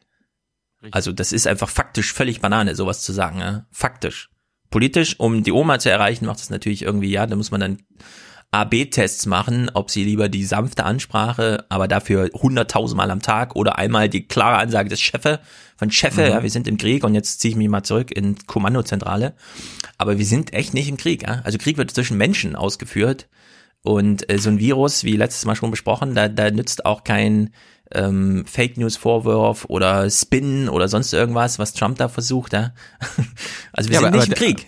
Aber das erklärt ja, wenn du sagst, Krieg wird zwischen Menschen ausgetragen, warum die Verschwörungstheoretiker und die Connecting the Dotsler äh, genau das dann immer herbeiführen oder herbeireden genau. wollen. Die suchen jetzt menschliche Akteure, Protag genau. Antagonisten. Ja. Mhm. Aber wir haben nun mal keinen Antagonist. Wir wissen, was, was das Problem ist und das ist ein unsichtbarer kleiner Virus. Mhm. Und wenn wir fragen, wer ist der Antagonist, ja, das Problem ist, es könnte jeder sein. Wenn man infiziert ist, ist man zehn Tage lang infektiös und dann ist einfach jeder, dann ist man im Krieg mit seiner Familie und so, ja. Mhm. Und äh, so wollen wir nicht anfangen, darüber nachzudenken, weil es auch einfach dumm ist. also es ist mir ein bisschen, also es ist halt diese Männlichkeitssache irgendwie, glaube ich, ja. Ich meine, ich meine, man könnte ja sagen, auch für Oma, das ist jetzt wie im Krieg, aber nicht, das ist jetzt Krieg. Zustände ja, wie im und, Krieg, ja, sowas kann man ja, auch sagen, aber ist, wir sind nicht Und trotzdem, ja, und trotzdem, ähm, das Bild, äh, es ist auf der einen Seite falsch und auf der anderen Seite hat es aber auch eine Wirkung. Ja, wir sprechen auch von Killerzellen äh, mhm. im Körper. Also äh, die, die Körperzellen, das sind ja auch keine Menschen, sind untereinander, werden schon begriffen äh, in der Form, dass wir sagen, da gibt es Feinde, da gibt es, ähm, da gibt es Schlachten, da gibt es, da will der eine den anderen hm. niederringen äh, oder umbringen. Also wenn man, äh, wenn man es schafft, das jetzt nicht auf die verschwörungstheoretische Ebene zu bringen, sondern zu sagen, ja, es gibt hier, wir befinden uns äh, in einer Auseinandersetzung äh, mit einem, mit einem Feind, mit einem unsichtbaren Feind in unserem Körper, der für uns lebensgefährlich werden kann. So. Hm. Wenn man das, wenn man den Begriff des Krieges sozusagen äh, so begrifflich definieren kann, fände ich ihn nicht falsch. Ich verwehre mich dagegen. Ja, ja, ja. ja, Ich, also, wenn wir selbst beim Begriff des Krieges jetzt plötzlich so weich zeichnen und äh, nur, nur weil es sozusagen, es gibt ja jetzt echte Propagandaziele, die Leute sollen sich auseinanderhalten. Wir wissen noch nicht genau, weil wir das seit 70 Jahren nicht gemacht haben, wie kann so eine Ansage erfolgreich sein?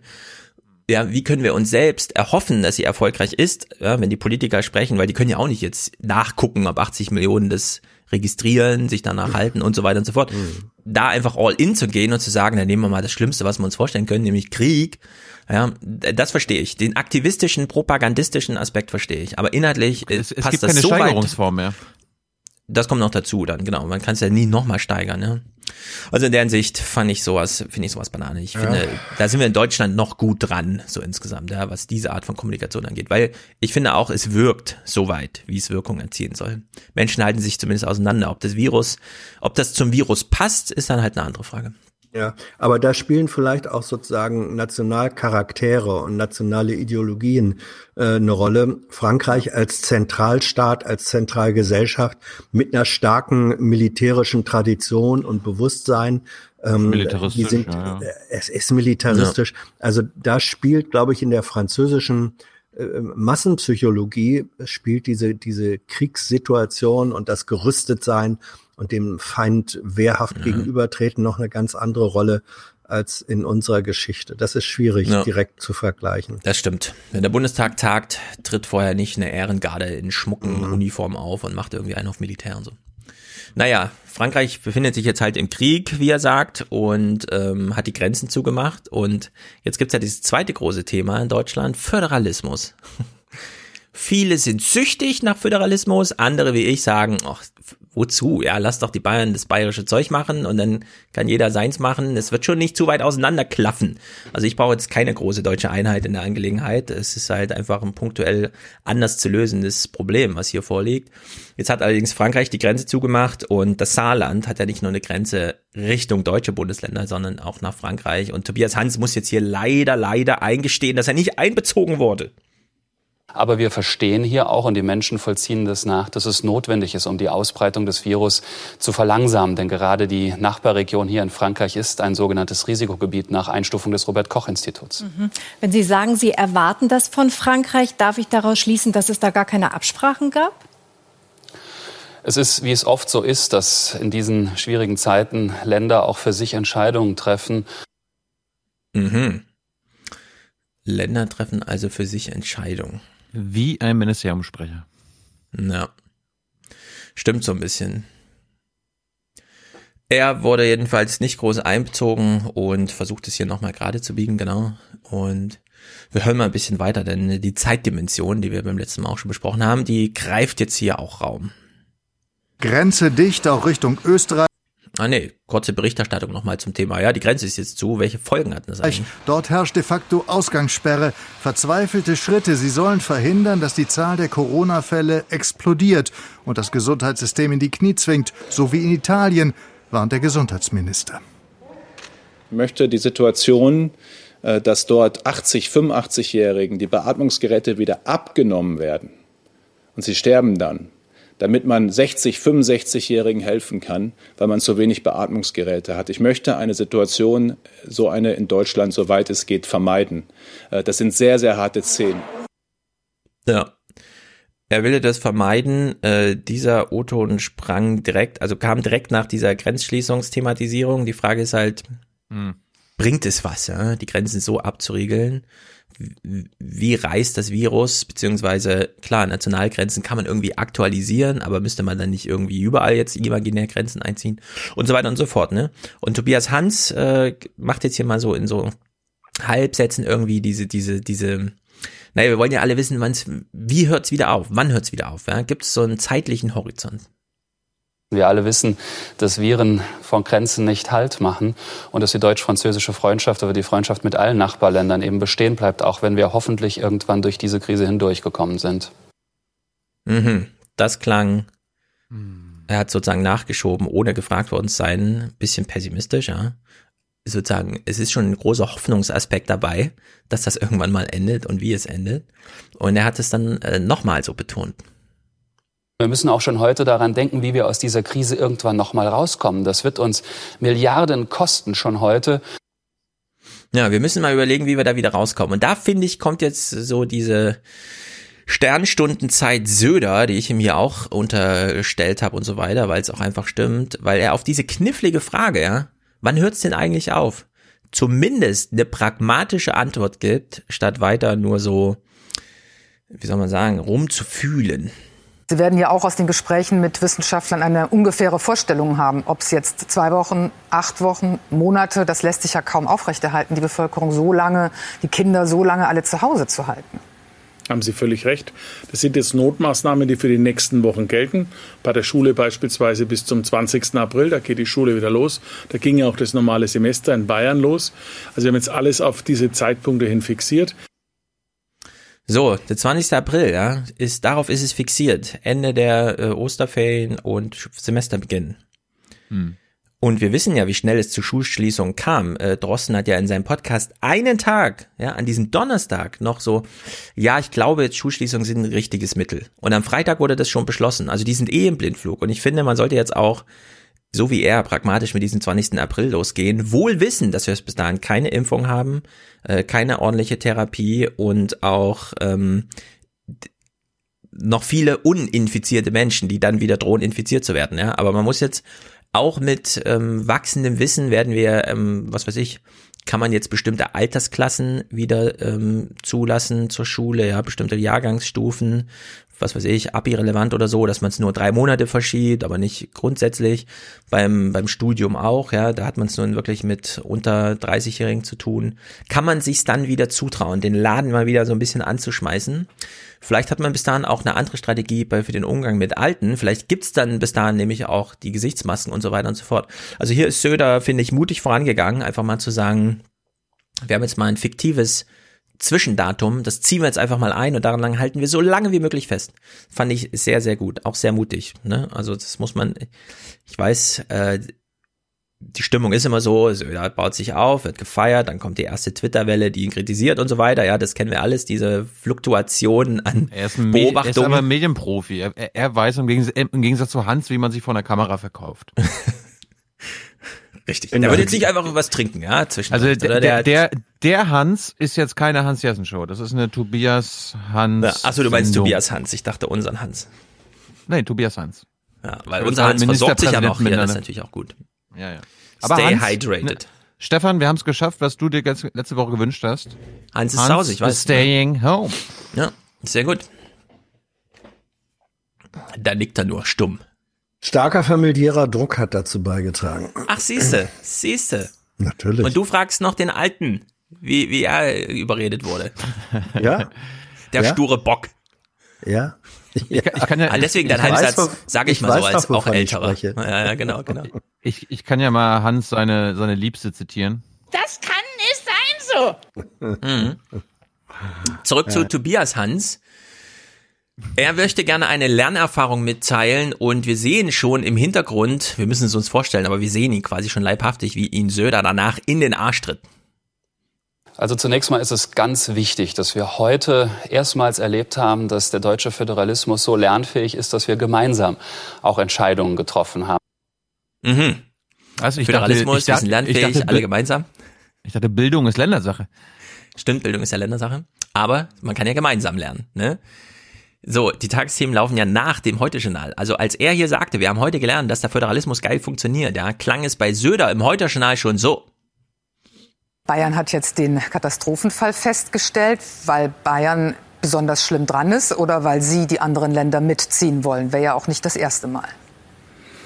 Äh, Mischung aus beiden. Ganz ehrlich, ich glaube, wir brauchen auch ein Stück weit Tempo in der deutschen Politik. Die Herausforderung ist größer als gedacht. Föderalismus bedeutet auch, dass der eine oder andere mal einen Schritt vorangehen muss, um da etwas zu erreichen. Mhm. Ich habe mal drei, wo er es betont, zusammengefasst, aber scheiß auf den Föderalismus. Ja, aber es, es gab ja, gesagt- es, es gab ja, ich meine, Trittin hat ja bei uns auch erzählt, es gibt schon berechtigte Kritik an Söder, trotzdem haben viele auch Verständnis, weil Bayern ja auch eine andere Situation hatte. Ne? Absolut. Da gab's ja, gab's ja dann irgendwie, ja, wird bald, äh, wird bald alle zu Hause bleiben müssen und die Leute sind dann echt noch auf die Skihütten, Skihütten gefahren und haben nochmal Mhm. richtig gebechert und Party gemacht. Ja, man muss auch gucken, wo ist, äh, wo ähm, Bayern liegt. Das ist nämlich wie bei äh, den Flüchtlingen ähm, einfach das Eingangstor Deutschlands gewesen. Und nicht irgendwie, ja, da könnte man dann auch mal, da kommen sie auch irgendwann mal an oder so. Ja, und so ist das jetzt wieder. Dieses Virus ist halt da im Süden. Das schlummert nicht in Dänemark irgendwie, sondern das schlummert da in Österreich und vor allem in Italien. Und entsprechend betont er das eben auch. Und wir können jetzt mal, den deutschen Föderalismus findet er nicht so wichtig, ne? Orientieren an anderen tut er sich aber doch. Also Italien ist ganz schlimm, das muss verhindert werden in Deutschland. Ich stehe im engen Draht auch mit Sebastian Kurz, weil wir Bayern und Österreich ja traditionell ein sehr enges äh, Verhältnis und Beziehung haben. Wir wenden ja im Grunde genommen eins zu eins die Maßnahmen an, die in Österreich da sind. Ja, er orientiert sich an Österreich. Und warum nicht? Das ist Europa, finde ich. Das ist das lebendige Europa. Wenn die in Bayern feststellen, dass sie in Österreich irgendwie einen anderen Umgang und einen effektiveren haben mit der Problemlage, die auch schon ein anderes Stadium des Ausbruchs hat, dann orientiert man sich halt an Österreich und nicht an Hessen oder Sachsen-Anhalt. Warum nicht? Ich finde es gut. Ich habe Verständnis, sag mal so. Wir sollen ja äh, nicht den Humor verlieren, deswegen hören wir uns mal kurz diesen kleinen Wortwechsel von Tobias Hans mit Karin Mioska an. Wird Vaterstaat nicht gerade zu streng für eine freiheitliche Gesellschaft? Wir gehen ganz ohne Frage an unsere Grenzen im Moment. Nein, nicht an die Grenzen gehen. Die sind gesperrt. Zu Hause bleiben. Mensch, wie oft soll man es noch sagen? Söder also, zu Slomka. Hm? Tobias, Tobias, mach doch mal ein Praktikum bei Markus Söder. So, so ein Medienverkaufspraktikum. Nein, es, wir ertragen es auch, wenn nicht alle so super professionell sind. Außerdem das Saarland, weißt du? Wie groß ist, wie viele Einwohner gibt's da nochmal? Berlin-Marzahn oder was ist so vergleichswert? Hm. Amthor meinte gestern, sein Wahlkreis ist doppelt so Anderthalb. groß wie Saarland. Ja, ich glaube, der meinte damit die Fläche. Ja, ja. Aber trotzdem. Ja, nicht Einwohner, das ist klar. Ja. Tobias Hans halt. Naja, gut. Jetzt, jetzt kommt mal kurz Europa, ja. Ähm, wir hören ja gleich noch, wie sich von der Leyen abstrampelt, um überhaupt mal irgendeine Ansage machen zu können. Keiner interessiert sich für irgendwas, was gerade in Brüssel entschieden wird. Und ähm, Söder bringt ja mal Europa ins Spiel aus einem Grund. Es ist übrigens auch wichtig, dass in Europa jetzt eine Regelung getroffen wird, was das medizinische Material betrifft. Denken Sie an die ganzen Schutzmasken. Da scheint in Europa viel unterwegs zu sein, nur kommt nichts an im Moment. Ja. Und da lesen wir gerade auf Spiegel Online, sechs Millionen deutsche Schutzmasken sind in Kenia verloren gegangen. Man kann sich das noch nicht so ganz erklären. Das Bundeswehrbeschaffungsamt äh, weiß auch nicht weiter. Verloren gegangen. Verloren gegangen. Kenia auf dem Flughafen. Ja, vom LKW Ja. gefallen. Ja. Mhm. Sechs Millionen Schutzmasken. Ja. Das passiert schon mal. Ja. Okay. Mal passieren. Ja. Gehen wir mal nach Einfach so Brüssel. eine Einkaufstüte. Ja, genau. Er ist halt einer mit einer Tüte losgerannt, Ich aber mein, sechs Millionen drin. Ich bin, ich war schon in Kenia am Flughafen, da kann ich mir sogar vorstellen, dass da was verloren geht. Ehrlich gesagt, ich mir auch. Und ich war noch nicht da, aber. Also Kinshasa da, ne? Irgendwo da, ja. Ja, ja. Naja. Also, von der Leyen macht hier mal ein paar Ansagen, ne? Die, die wichtigste, ich nehme mal an, das wurde ja nach Wichtigkeit sortiert, also die erste ist diese. Ich habe gerade die G7-Staats- und Regierungschefs informiert, dass alle Reisen in die Europäische Union, die nicht zwingend notwendig sind, eingeschränkt werden.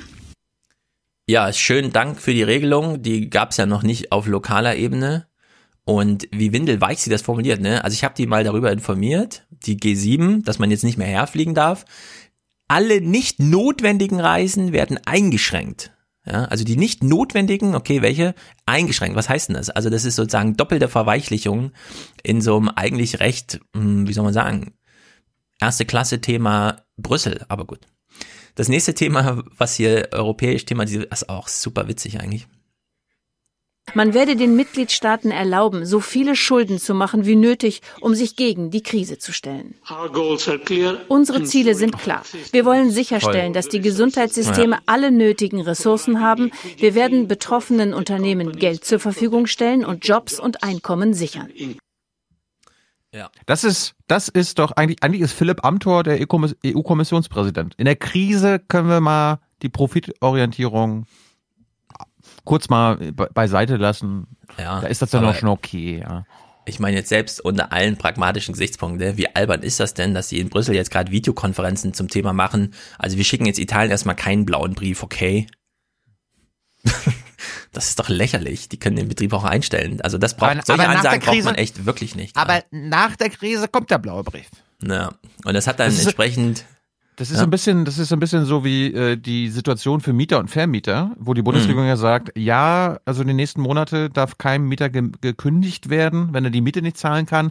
Ja. Aber das heißt nicht, dass er die Miete nicht zahlen muss. Er muss sie dann einfach am Ende der Krise zusammen äh, zusammen. Naja, zahlen. das macht aber auch Sinn, ne? Dass man einfach sagt, ähm, die Vermögensverhältnisse werden jetzt gerade nicht zu, zu klären sein. Für den Fall, dass du aber nur, weil du keine Lust hattest, keine Miete gezahlt hast, musst du es halt im Nachhinein trotzdem zahlen, aber Nee, du Lust- wirst erstmal nicht da- gekündigt. Nee, nee, es geht ja nicht um Lust. Du musst schon nachweisen können, dass du gerade betroffen bist, aber trotzdem äh, wird die Miete quasi nicht gestundet, sondern angenommen, das geht jetzt ein Jahr und du kannst ein Jahr lang keine Miete zahlen, dann musst du dieses Jahr Miete trotzdem abbezahlen. Laut Ja, klar. Bundesregierung. Naja, naja. Warum Wenn auch das nicht, Jahr geht, ja, ja, es, ist, dann, es geht bis äh, September, drei Monate, ne? Es ist nicht auf ein Jahr. Wer weiß, wer weiß, wer weiß. Da kommt Ja, dann also, schon noch das Helikoptergeld. Ich glaube auch. Das zum einen und entsprechend, ich möchte auch nochmal an Söder erinnern, es ist jetzt wichtig, dass man nicht die ganze Zeit immer von, das ist jetzt für immer so spricht, da, sondern man muss jetzt mal Termine einziehen, im April geht die Schule wieder los und im September müssen wieder Mieten ordentlich gezahlt werden. Es kann sich natürlich bis dahin ändern, aber man sollte jetzt erstmal an solchen Sachen festhalten. Ja, ich bin, ich bin ja auch der Meinung, dass sich das noch ändern wird, aber Stand jetzt ist das für viele ein großes Problem, wenn sie dann wissen, okay, selbst wenn die Krise wieder vorbei ist, dann habe ich auf einmal so einen, so einen Sockel, wo ich nochmal 5000 Euro abbezahlen muss über Ja, aber es viele ist, das Monate. macht halt Krisen aus, ja. Die kann man nicht durch Ansage heute einfach lösen, sondern da muss man halt einfach mal gucken, wie es so in drei Monaten aussieht und dann nachsteuern. Und dann braucht Also man eine politische Lösung bis hin zum Helikoptergeld. Das Problem ist doch jetzt schon da, Kurzarbeitergeld 60 Prozent. So, Ja. das bedeutet ähm, Familien und äh, ja Familien, die sowieso schon randgenäht und knapp nur über die Runde kommen, denen brechen jetzt ab sofort bricht ein Drittel äh, der Einnahmen weg. Das geht überhaupt nicht. Das hältst du Mhm. auch keine drei Monate durch. Vor allem nicht, wenn die Supermarktlage wie jetzt ist, dass du gar nichts kostengünstig kaufen kannst, weil das alles vergriffen ist und so. Entsprechend ist dann auch der Wunschzettel der Europäischen Union. Ein Wunschzettel der EU-Kommission, den die Mitgliedstaaten erfüllen können oder auch nicht. Ja, die EU hat einen Wunschzettel und den kann man jetzt erfüllen oder eben nicht. Ein Wunschzettel der EU-Kommission, den die Mitgliedstaaten erfüllen können oder auch nicht. Ja. Und dann gibt's hier noch so ein Thema, ähm, es ist im Grunde, es geht, wir wissen immer, wie solche Krisen losgehen. Leute stehen auf dem Balkon, haben eine gute Zeit, singen sich ein Lied und so. Wir wissen aber auch, so eine Stimmung dreht sich, ja. Und entsprechend sind wir hier auch am Anfang von sowas. Manchmal hören wir von Zuschauerinnen und Zuschauern in diesen Tagen, die Berichte über Grenzen und Risiken machten die Leute nur ängstlich oder mutlos. Dabei sprießen gerade an jeder Ecke auch mutige und ermutigende Ideen, durch diese Corona-Krise zu kommen. Und sei es, dass der Nachbar die Einkäufe miterledigt, weil gerade jemand in Quarantäne ist, gezwungenermaßen oder freiwillig. Mhm, okay. Das haben wir alle mitbekommen. Das nützt nur solchen Menschen, wie wir jetzt hören, schon jetzt ja fast nichts. Manche brauchen einfach wirklich auch professionelle Hilfe. Und zum Beispiel auch eine Nachbarschaft, die komplett mit einem Mundschutz rumrennt, um nichts, ähm, was weiß ich, das Treppenhaus zu verseuchen und so. Nicole Daux filmt für uns mit dem Handy. Warum ich im Moment nicht so unter Leute kann, ist ganz einfach. Nach der Organtransplantation wurde mein Immunsystem komplett runtergefahren. Ich habe somit keinerlei Abwehr und ähm, alles, was kommt, ob es Corona, Grippe, Schnupfen, Husten, Masern, Mumps und so weiter ist, alles ist für mich gefährlich. Ja. Und äh, wir haben einfach unfassbar viele so angeschlagene Leute, krank oder alt in Deutschland. Diese Dimension kann man sich immer nicht so richtig vorstellen, da wird auch wenig drüber gesprochen, aber es gab ja jetzt den ersten Bericht aus einem bayerischen Altenheim, wo einfach Corona eingefallen ist, weil einer der 28 Pfleger das hatte. Ja, und dann stirbt da einfach 10% der Belegschaft weg und alle sind in Zimmerisolation und niemand kann mehr irgendwen versorgen, weil die Belegschaft, die man kennt, ja, die kann nicht zur Arbeit kommen. Also kommen irgendwelche anderen Pfleger komplett eingehüllt mit Mundschutz. Also man hat dann pro Tag für fünf Minuten Kontakt mit einem Menschen, den man nicht kennt, der sich komplett verhüllt und der einen auch nicht kennt und so. Und das sind äh, also wirklich dramatische Horrorgeschichten. Entsprechend humorvoll wird es noch so kommentiert. Ja, die Kommentare die Woche, die waren wirklich so ein bisschen, hm, naja, gut. Ich weiß nicht, wie es Ihnen geht. Ich habe das Gefühl, wir stecken gerade in einem Stresstest für unsere Gesellschaft. Mhm. Oh, Seid ihr auch in diesem Gefühl? Wie geht's denn euch? Fühlt ihr euch auch in einem Stresstest? Dann macht sie diese Feststellung hier. So, nee, aber so, so sollten wir mal Sendungen beginnen. Ja, liebe wirklich. Hörer, liebe Hörerinnen. Ich weiß nicht, wie es euch geht, aber wir sind ja, Ja. gerade in einer schwierigen Phase. Ja. Und dann teilt sie Ja, jetzt was- mal diese, Be ja, was diese denn sonst? Beobachtung. Ja. ja, also es ist sehr gefühlig und sie teilt uns ihre Beobachtung mit. Ich lebe gerne hier. Ich mag Deutschland Mhm. und die Art, wie wir miteinander umgehen. Doch plötzlich fühlt sich alles verkehrt an, verdreht, wie um einige Millimeter verschoben. Hans, Ist das jetzt, sind das jetzt? Kalendersprüche oder was? Das Wort zum Um einige Sonntag. Millimeter verschoben. Was ist denn Das hier los? Wort zum, das Wort zum Sonntag. Wir würden uns alle freuen, wenn es nur um einen Millimeter verschoben wäre, ja. Aber es ist ja, es steht alles auf dem Kopf. Wie kann sich denn so ein Kommentar durchsetzen? Ja, äh, also wie, mit welcher, mit welchem Pitch hat sie sich gemeldet, einen Kommentar zu machen? Einfach nur zu sagen. Ich bin noch zur Verfügung. Es ist, das Verfahren ist so. Da sitzen in der Wissen wir, kennen wir, Schaltkonferenz- kennen Ja, wir. eben, weil du ja fragst, wie konnte sich das durchsetzen? Das ich glaube, sie war die Einzige. Das war eine Konferenz mit einer Person. Nee, überhaupt nicht. Da wird ja nicht, da wird ja vorher nicht gesagt, wie, welche Richtung der Kommentar hat, sondern es wird gesagt, was Ja. kommentieren wir denn heute? Und dann ist es das und dann wird es, in diesem Fall Frau Weber, und ab dann ist sie komplett selbstständig und nur Also für das, was da aus ihrem Munde Mhm. kommt, da ist sie ganz alleine selbstverantwortlich. Da hat sich irgendwas in ihr durchgesetzt. Ich finde jedenfalls, Maria Slomka kommentiert so nebenbei in Anmoderation das tausendmal geiler, als wir das eben Ja. gehört haben. Hier ist nämlich nichts nur ein paar Millimeter verschoben, sondern es gibt Paradoxien. Unsere Gesellschaft wird nun erstmal eine sein, in der Kontaktarmut sozial ist. Unnötige Konferenzen, Reisen oder gar Privatpartys hingegen unsozial. Oder asozial. Das Wort hätte ich mir mal gewünscht.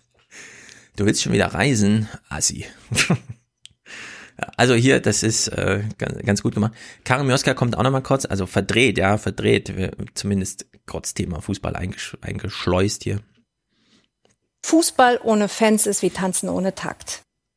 Ja, tanzen ohne Takt. Was für ein schönes Bild im Vergleich zu, es ist ein paar Millimeter verschoben. Wir hören trotzdem noch das Finale von diesem Kommentar, denn warum auch nicht, ehrlich gesagt. Versuchen wir, den Stresstest zu schaffen. Mit Einsatz, Mut und Mitgefühl, sodass die innere Welt wieder in die Fugen gerät. Und wir Mhm. später mal sagen können, wir haben uns zwar um Klorollen gestritten, aber wenn es drauf ankam, dann haben wir zusammengehalten. Das ist wirklich Wort zum Sonntag. Vor allem, das ist jetzt mein Gefühl, während ich das so gucke, ne? Wenn sowas gesendet wird, denke ich mir immer, die pfeifen auch gerade auf dem letzten Loch und jetzt können sie es gerade nicht verstecken. Ja, wenn das sozusagen Ertrag der Arbeit in der Redaktion ist, dass solche Kommentare plötzlich gesendet werden. Weil da, da habe ich diesen Bazooka-Moment, ja. Da hat man nur einen Schuss und dann macht man so ein gefühliges, ja, ja, wir haben uns zwar um Klo reingestritten, aber als es drauf ankam, haben wir zusammengehalten. Da kann man nicht nachlegen, ja. Das hat man einmal so abgeschossen, das Ding, und dann ist aber auch Sense. Ja. Also in der Hinsicht ist diese Montagssendung so ein bisschen ungünstig ausgeklungen. Naja, wir können ja einfach zu Dienstag gehen. nicht. Ist sie neu? Ich auch nicht. Deswegen sage ich ja, das ist wieder SWR und so, das ist ja aus dem Süden zugelassen. Westen. Südwesten. Naja, Brigitta Weber. Dienstag.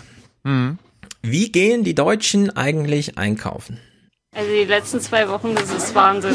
Das, die kaufen ohne Ende Mehl, Zucker, äh, Toilettenpapier, alles. Es wird alles gefragt. Wir haben so eine Grünkohlsorte, die nicht läuft und Grünkohl aus der Dose macht kein Mensch mehr.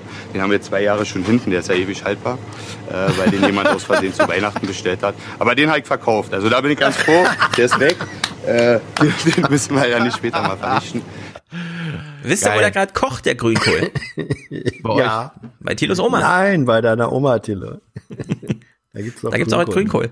Nein, glaube ich nicht. Hat sie doch gesagt? Ja, Ja, nicht aber, aber, Aber nicht den. Aber nicht den aus der Dose. Dose. Nee, okay. Nee.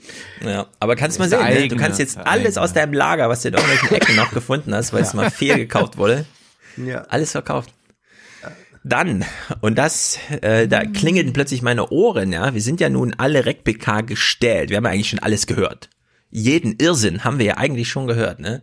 Und wir wissen bei manchen Sachen, die so in Halbsätzen verpackt werden, auch, das kann man zwar in so einem Halbsatz sagen, aber das ist schon ganz schön krass, ehrlich gesagt. Und jetzt hören wir uns das mal an. Vernichtet wurden aber die Urlaubsträume vieler Deutscher. Spätestens nachdem das Auswärtige Amt heute eine Reisewarnung für die ganze Welt aussprach, ist klar, weit kommen Touristen in nächster Zeit sicher nicht. Klar, Vernichtung. Corona und so weiter, ne? Also wir sind alle sensibilisiert. Aber dass man hier so Schnittbilder von Blümchen in einem Reisebüro macht, während man den Halbsatz unterbringt, es gibt vom Auswärtigen Amt eine Reisewarnung für die ganze Welt. das ist schon ziemlich hart, ehrlich gesagt. Das kann man nicht, also Reisewarnung, ne? Denn wir wissen ja, was alles dranhängt. Keine Versicherung mehr und so, ne? Also das ist ja richtig ein Akt der Bundesregierung, einfach eine Reisewarnung auszusprechen. Und sie gilt jetzt das allererste Mal für die gesamte Welt. Das ist schon wirklich. Entsprechend hat Marietta Slomka auch die Sendung damit eröffnet. Da wurde es nämlich nicht nur so kurz weggesagt. Guten Abend. Dass sich die Welt gerade auf den Kopf stellt, sieht man auch daran, dass das Auswärtige Amt eine weltweite Reisewarnung ausgesprochen hat. Das gab es noch nie. Ja, angemessene Nachrichtenproduktion, finde ich. Man muss jetzt sensibel sein bei solchen Sachen. Reisewarnung für die ganze Welt, das bedeutet was. Naja, die Welt findet zu Hause statt, zum Beispiel in Unternehmen, die globale Lieferketten haben. Und jetzt lernen wir alle mal die Dimensionen kennen. Klar, VW ist erstmal ein Auto, kann man einsteigen, rumfahren und abends wieder nach Hause kommen und so weiter. Aber Im VW-Stammwerk Wolfsburg zum Beispiel werden täglich 20.000 unterschiedliche Teile verbaut, die aus mehr als 50 Ländern angeliefert werden. Also unglaubliche Dimension. Und jetzt hören wir mal Herbert Dies. Und ich habe so langsam eine Vorliebe, wie schon bei Söder auch, für pragmatische Ansagen. Nicht immer nur Katastrophe, Stress und so weiter. Es gibt jetzt auch, also ich habe eine gewisse Sensibilität für Pragmatismus. Ich habe eine gewisse Vorliebe jetzt entwickelt. Und Herbert Dies gefällt mir hier ganz wunderbar. Das Virus legt diese globale Logistik lahm. In Europa und im Rest der Welt wird es sehr stark davon äh, abhängen, wie gut wir Corona managen können, äh, wie gut wir die Ausbreitung der Krankheit äh, eindämmen können und wie lang wir unsere Lieferketten aufrechterhalten können und dann wieder schnell hochzulaufen. So, also dies schaut hier ein bisschen in die Zukunft und er stellt sich die Frage, wie gut kriegen wir eigentlich Corona gemanagt? Ja, es ist eine Management-Herausforderung und ehrlich gesagt, das ist es auch das, was wir beim RKI sehen, das ist Management. Und die ganzen Bullshit-Jobber, die ansonsten in ihren Büros sitzen und Management-Tätigkeiten erfüllen, die können jetzt auch alle mal überlegen, was sie beitragen können, ja, mit dem, was sie so an Know-how von allem Möglichen haben. Und in der Hinsicht gefällt mir dies da ganz gut. Ihr müsst euch dem aber nicht anschließen, denn dies ist auch ein fieser Kapitalist. Darf man ja nicht vergessen. Jetzt gibt ja auch noch die Bösen. Karin Mioska fragt Marcel Fratscher, wie dramatisch wird's denn jetzt? Wird es so dramatisch? Die ehrliche Antwort ist, wir wissen es nicht. Hm, akzeptiere ich nicht. Ich will Spekulation haben. Ich will Vermutungen haben. Ja, aber, aber Karin wird da nochmal nachgehakt haben, oder? Ja, die haben jetzt ein bisschen gequatscht. Ich habe jetzt wenig rausgehört. Das Einzige, was mir dann wieder aufgefallen ist, ne, während Europa überall weggeschwiegen wird, macht Fratscher all diesen Punkt. Und wir dürfen äh, auch eine gemeinsame europäische Antwort auf diese Herausforderung nicht vergessen. Denn wenn beispielsweise Italien oder andere Länder in Schieflage kommen, dann mag es so sein, dass wir hier unsere Probleme bewältigen können. Aber dann werden wir durch andere Länder hart getroffen. Über die Hälfte der deutschen Exporte gehen nach Europa. Ja. Ich habe ja, was mir jetzt die letzten Tage aufgefallen ist, bei unseren konservativen oder unser GroKo, dass mhm. die, Eu die Eurobonds, die so verhassten Eurobonds bei den Konservativen auf einmal jetzt doch Thema Echt? werden müssen, aber sie jetzt nicht Eurobonds nennen, sondern Corona-Bonds. Und vielleicht kann man dann, äh, wie genau vielleicht das, das diskutiert gerade. Vielleicht, vielleicht ist das so eine Verkaufsstrategie. Ja, die wollen jetzt, dass die EU sich selbst verschulden kann und ja Euro-Anleihen, also für den gesamten mhm. Euroraum. Mhm. Mhm. Das wird, es wird jetzt schon angedacht, ja. Ja. Naja, derzeit also, haben, es, so wie ich sehe, alle braucht, die nationale Brille auf. Und es braucht, es braucht ein Rebranding. Ja. Ich ja. bin mal gespannt, ob man, wie weit man es mit einbaut in die Diskussion, dass manche Sachen, die man für sein eigenes Land tut, eben anderen Ländern wirklich konkret schaden. Ja, dass man zumindest da mal so eine Gewichtung reinbekommt. Hm. Aber die große europäische Idee wie Eurobonds, da habe ich jetzt noch gar nichts zugehört. Da bin ich mal gespannt, muss ich mal. Corona-Bonds, ja, ist das Suchbegriff. Mhm. Ja, auch nicht schlecht eigentlich. naja, die kleinen Mühlen des Alltags. Man macht ja jetzt keine, ähm, hier hat ein neues Museum aufgemacht, es gibt eine neue Ausstellung, wie auch immer. Ein Punkt hat man trotzdem reingenommen. Es gibt nämlich eine Ausstellung in Speyer, die heißt Medicus, die Macht des Wissens. Es ist natürlich wirklich Ironie der Geschichte, dass wir diese Ausstellung jetzt schließen müssen, Medicus, die Macht des Wissens, mit der wir eigentlich den Menschen ganz viel Mut machen wollten, auch äh, Vertrauen in die Erkenntnisse der Forschung, dass es immer wieder der Menschheit gelungen ist, große Epidemien, Seuchen und Ähnliches zu besiegen. Und jetzt befinden wir uns mit äh, der Laufzeit der Ausstellung plötzlich in so einer solchen Zeit. Ja, stell dir mal vor, du bist so ein Museumsmitarbeiter, kümmerst dich ein Jahr lang um irgendwelche Exponate, was könnte man denn ausstellen, liest irgendwelche Bücher, alle so zum Thema Pandemie und so weiter. Wie hat das Wissen den Menschen geholfen, dabei gesund zu bleiben und Zivilisation aufzubauen? Und in dem Moment, wo du es eröffnen willst und es, um es der Bevölkerung zu zeigen, ja, verwandelt sich die ganze Welt in so eine Medikus-Ausstellung und alle hören nur noch irgendwelche Virologen-Podcasts und so. Ist doch irgendwie witzig, oder? Er hat jedenfalls auch so ein Grinsen im Gesicht gehabt, fand ich irgendwie angemessen. Ich weiß natürlich nicht, wie weit er das irgendwie verschieben kann, um das dann im Nachhinein noch einzufangen, aber warum nicht? Vielleicht kriegt das auch so digitalisiert. Das Interesse wäre jedenfalls da, ja. Man darf nur nicht hingehen. Aus genau den Gründen, weshalb man eigentlich hingehen sollte. also wirklich sehr gut. Fun Fact aus der Realität. Ach, was heißt Fun Fact? Frauen verdienen in Deutschland weiterhin deutlich weniger Geld als Männer. Im vergangenen Jahr lagen ihre Einkommen im Schnitt 20 Prozent unter denen der Männer, wie das Statistische Bundesamt anlässlich des Equal Pay Day mitteilte. Mhm. Gibt natürlich auf Twitter schon Witze, dass die Krise die Männer viel härter trifft, weil 60 Prozent, das ist ja da ähm, ja, eine viel höhere Einbuße, die man plötzlich hinnehmen muss. Also in der Hinsicht. Aber da bin ich gespannt, wie mit Alexander besprochen, was da im Nachhinein noch so besprochen wird. Große Frage, die sich jetzt stellt, wie wird jetzt in Deutschland auf Corona getestet? Wir kennen ja die asiatische Strategie der Eindämmung, also der punktuellen Alarmierung. Hier, zack, da ist ein Fall aufgetreten, also wird sofort das Umfeld isoliert und so weiter und so fort. Und sieht in Deutschland irgendwie, irgendwie anders aus. Es ist was los an der Teststation. So wie hier im baden-württembergischen Nürtlingen ist es gerade fast überall im Land. Lange Schlangen an den Abstrichzentren. Wir waren gestern beim Pulmologen. Die hat mich nicht rangenommen, die hat mich rausgeschmissen. Gehen Sie sofort zum Corona-Test, da habe ich auch hier alles bei. Und äh, die haben gesagt, ist nicht nötig. Die sind beide Asthmatiker, lungenkrank. Kann nicht sein soweit. Den Test durch einen Abstrich aus der Mundhöhle von einem Arzt verordnet bekommt in Deutschland zurzeit nur, wer Krankheitssymptome zeigt und Kontakt zu einer erkrankten Person hatte. Oder wer Krankheitssymptome zeigt und in einem der Risikogebiete unterwegs war. Nur schlecht fühlen alleine reicht nicht. Also wir haben ja Corona-Fälle im Bundestag, ne? Cem Özdemir, äh, angegliedert jetzt nicht Bundestag, aber Friedrich Merz, Merkel, ja, am, Tor, am, am Tor musste auch einen Test machen, weil er Kontakt hatte. Und auch in der CDU-Fraktion gibt es mindestens einen Fall, hat er gestern erzählt. Ja. Ah, siehst du? Er kriegt sogar Test wegen Kontakt. Habt ihr schon mal irgendwo privat mitbekommen, und man kennt ja mittlerweile viele Leute, die sich so krank fühlen und so weiter, dass irgendwer einen Test bekommen hat? Ich habe das noch meine nicht Mutter, einmal gehört.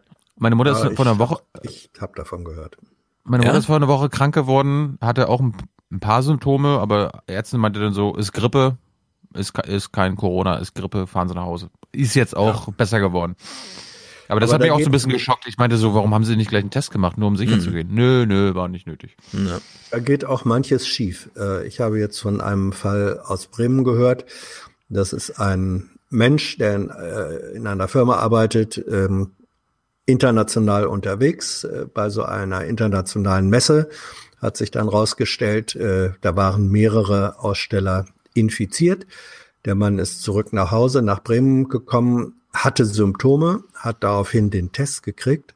Das war, äh, glaube vorletzten Sonnabend oder so. Dann wurde ihm gesagt, ja, dauert jetzt zwei Tage Auswertung und dann kriegst du Bescheid. Dann hat er nach zwei Tagen, also nach dem Wochenende, angerufen und gefragt, wie sieht's denn aus? Dann wurde ihm gesagt, ja, Moment, das fängt ja jetzt erst an mit den zwei Tagen. Da war Wochenende dazwischen. Ja. Hat er wieder zwei Tage gewartet und angerufen und gesagt, wie sieht's denn aus? Und da wurde ihm gesagt, also wissen Sie was? Wir melden uns sowieso nur, wenn der Test positiv ist. Wenn Sie nichts von uns hören, in den nächsten zwei Tagen gehen Sie mal davon aus, dass alles in Ordnung ist. Er hat wieder zwei Tage gewartet und äh, hat dann wieder Kundenkontakt und so aufgenommen. Und dann kriegt er am Wochenende, drei Tage später, den Brief vom Amt, wo drin steht, ach, tut uns leid, ähm, Ihr Test ist doch positiv. Ähm, Ja. Und dann, hat er, wie kann das angehen? Warum habt ihr mich nicht angerufen? Ja, sorry, wir haben irgendwie die SMS, wo ihre, oder, oder äh, die Mail, wo ihre Telefonnummer für SMS drin ist, ist uns irgendwie verschwunden, abhanden gekommen. In der Zeit hatte dieser Mensch wieder mehrere äh, Kontakte und kann sein, dass jetzt durch, also muss man dann eben auch sagen, Schlamperei in der Umsetzung Hm. und Verzögerung, dass da neue Infektionsketten äh, entstehen. Das passiert Ja. eben auch. Das Und das ist der auch. große Unterschied zu diesen, vor allem Südkorea und Japan und so weiter, wo die das da eben konsequent eindämmen und die Leute als Verdachtsfall auch erstmal isolieren. Sascha äh, Stoltenau zum Beispiel, der Bändler-Blocker bei Twitter, hat geschrieben, ja, ich habe hier, ich war bei der An- Veranstaltung der Bundeswehr in Hamburg, da gab es drei Corona-Fälle oder irgendwie so und wir waren alle in Kontakt, also wurde hier ein Test gemacht. Acht Tage später wurde er darüber informiert, dass sein Test positiv war. Ja, er hat in Frankfurt angerufen, Wow. dann hieß es, also für sie ist Wiesbaden zuständig oder sowas, ja. Und dann ging das erstmal hin und her irgendwie, wer ist denn eigentlich da zuständig? So, nach acht Tagen, ja, sein Kind jetzt gerade Abiturjahrgang und so weiter und so fort, ja. Seine Frau war eigentlich gar nicht zu Hause, kam dann nach Hause, einen Tag bevor er gesagt gekriegt hat, ja, sie sind übrigens positiv. Also das ist wirklich, das passt hinten und vorne nicht zusammen. Ich habe über dieses ganze Rumgeteste und so nur Blödsinn gehört. Und die Idee von, wenn man jetzt auch hier, was weiß ich, die Krankenkassen machen ja alle so kleine YouTube-Filme mit irgendwelchen Ärzten, die ja so allgemeine Gesundheitstipps geben, ne? Die gehen jetzt alle auch aufs Corona-Thema. Und dann kriegt man immer so diese Standardvideos, in denen so ein Text vorgesprochen wird. Ja, also wenn du dich krank fühlst, dann bleib erst mal zu Hause, ruf deinen Arzt an, äh, melde dich auch beim Gesundheitsamt und so, ja. Als ob irgendwer irgendwen schon mal beim Gesundheitsamt erreicht hat dieser Tage diese ganzen Nummern, ja, 11, 11, 6, 11, 7 und so, das braucht man überhaupt nicht anrufen, so wie ich das mitbekomme. Alle, die irgendwie denken, äh, sie haben das, ja, bleiben lieber zu Hause und sagen, ey, komm, dann stehe ich halt einfach durch. Und erschreckenderweise ist das hier auch Nachrichtenthema. Wir hören jetzt einen Virologenprofessor aus Hamburg. Einfach zu Hause bleiben, das ist der Ratschlag, weil die Erkrankung an sich ist ja für die meisten eben keine schwerwiegende Erkrankung. Bitte wenn Sie denken, Sie haben Corona, keine Testmöglichkeit besteht momentan, einfach zu Hause isolieren, die paar Tage Fieber durchstehen und danach ist alles gut, dann haben Sie die Erkrankung durchgemacht und sind sicherlich für einen längeren Zeitraum auch geschützt. Ja, also so kriegen wir die Alten nie äh, geschützt, ja. Wenn, wenn das irgendwie. Da kommen sie nicht Also, hierher, wenn- ja. Er steht vor dem Krankenhaus und wehrt die Leute ab. Aber es ist schon interessant. Ja, bleiben Sie zu Hause, halten Sie das Ja. Fieber durch. Es gut. ist nicht so schlimm. Ah, Es ist wirklich. Das finde ich nicht gut. Also diese Entwicklung macht mir ernsthaft Sorgen, weil das nimmt uns auch alle Zeitpunkte, äh, also alle Zeithorizonte im Sinne von Deutschland hat ja recht früh und so angefangen irgendwie mit Ich meine, das ist doch, Aber- eigentlich, eigentlich- müsste er als Virologe doch eigentlich da, ähm, es sinnvoll finden, dass diese Fälle aufgeklärt werden und auch äh, quasi dem Staat bekannt werden und nicht, ach, bleiben Sie zu Hause, ob, du- Ja, ich frage mich das auch, jetzt warum wissen oder nicht. Ja. Ja, ich habe bisher nur aus Berlin gehört, dass junge Menschen gefragt werden, ob sie nicht mithelfen können, solche Infektionsketten nachzubereiten und so weiter, das aufzuspüren. Das habe ich noch aus keinem anderen Bundesland gehört, ja. Also auch zum Beispiel gestern, als diese RKI-Zahlen kamen und dann von allen gemeldet wurden und dann so eine Stunde später alle die Nachträge machen mussten. Ja, wir haben gerade die Info bekommen, das RKI ähm, hat noch nicht alle Daten am Wochenende zusammenbekommen. Ja. Können die beim Robert-Koch-Institut nicht mal prophylaktisch einfach auf so Zahlen verzichten in so einem Moment oder so, ja. Die wissen doch auch, was für eine interessierte Öffentlichkeit sie jetzt treffen mit diesen Zahlen. Also das hat mich alles sehr gewundert. Ich wäre ja dafür, ähm, da plädiert Hans ja auch immer für, dass nicht nur die ähm, Infekt infizierten Zahlen gemeldet werden, sondern auch wie viele getestet wurden. Und Ja, ich, weiß nicht, ob du, ich weiß nicht, ob du gestern die RecPK gesehen hast, aber das Gesundheitsministerium, äh, ich habe das Gefühl, hat intellektuell noch nie mal verstanden, warum das wichtig ist. Also äh, können wir nachher nochmal Ja, spielen das oder ist so. leider Ja, ja. auch mein Eindruck so ein bisschen. Diese asiatische Strategie, die ist irgendwie ein bisschen, wie soll man sagen, nicht so richtig aktuell bei uns. Also man muss, man muss sagen, ähm, es gibt zwei Dimensionen der Wichtigkeit von Zahlen. Zum einen die Veränderung ähm, der gemeldeten positiven T Testzahlen. So, das ist schon das Wesentliche, das allererste Wesentliche, weil je nachdem, wie diese Zahlen ansteigen, sich verändern, kommt dann eben später auch ähm, die Welle der ähm, Menschen auf den Intensivstationen ab. Das ist eine Mhm. Folge der absoluten Zahlen. So. Und je nachdem, wie der Zuwachs der absoluten Zahlen sich beschleunigt oder verlangsamt, das hat schon massive Auswirkungen auf die Einschätzung, äh, kriegt man das auf der Intensiv noch hin, wie Alexander das vorhin auch sagte, oder bricht Mhm. das System in sich zusammen. Das ist die eine Dimension. Die andere Dimension ist aber, wenn man wissen will, in welcher Relation ist das eigentlich, ja, ähm, muss man schon wissen, wie viel Tests wurden, wenn wir jetzt sagen, wir haben, sagen wir mal, äh, 4000 neue positiv getestete Fälle heute, dann ist es schon wichtig zu wissen, sind das 4000 auf der Grundlage, dass 12.000 getestet wurden oder Hm. 24.000 getestet wurden. Also Naja. dieser Quotient und wie der sich verändert, das ist für die langfristige Prognose ist das wichtig und dass das, ähm, dass das Robert Koch Institut ähm, immer noch nicht die die äh, Relation zwischen Gesamtgetesteten und dann Ja. wie viel positiv, Ja, so ein bisschen wie viel machen sie's ja. Nee, eben nicht, leider Na, nicht. der Wieler sagt, die testen in der Woche 160.000. Das wären Ja. 20.000 am Tag. Und jetzt sind es so, keine Ahnung, Ja. 2.000, 3.000 positive. Ja. Also so jeder Sechste ist irgendwie positiv getestet. Ja, aber das ist so ein, das ist wirklich eine, das ist wirklich Aber eine, man weiß eine es halt nicht, ja. Daumenpeilung. Man Ja. weiß es nicht genau und ähm, also in der Tat bei bei 160.000, wenn man sagen würde, Sie testen äh, auch übers Wochenende, dann sind das 24.000 pro Tag. Vor vier Wochen galt noch ähm, die Zahl von 12.000 Testkapazitäten Mhm. in Deutschland. Das wäre jetzt eine Verdoppelung der Tests. Und das möchte man schon genauer wissen, weil Ja. für die längerfristige Entwicklung, also wie flacht sich die Kurve tatsächlich ab, sind einfach diese, diese Quotientenrelationen, äh, die sind einfach wichtig zu wissen. Und andere, ich glaube, äh, Südkorea zum Beispiel, veröffentlicht die kompletten äh, Datensätze, die sagen immer, wie viele positive, wie viele negative und die Summe ist dann, oder in der Summe ergibt Ja. sich, wie viele wurden. Wir hören das nachher, wie die das in Südkorea machen, aber das ist so, dass du in deinem Handy einstellen kannst, Ja. ich will benachrichtigt werden, wenn ich irgendwo Ja. bin, wo die letzten Tage ein Corona-Fall aufgetreten ist. Also eine totale regionale Spezifizierung für jeden einzelnen Bürger ist da möglich. Mhm. In Deutschland bekommst du einfach eine Karte, da steht dann drin, Hessen 500 Fälle. Wo du denkst, ah, geil, kann ich mal Frankfurt nachgucken, da sind es dann 148.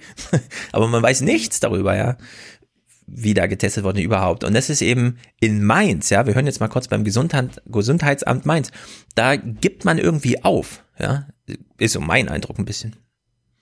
Die Fallzahlen werden bei uns weiterhin explodieren, so wie in den letzten Tagen auch. Die werden stark ansteigen, völlig klar.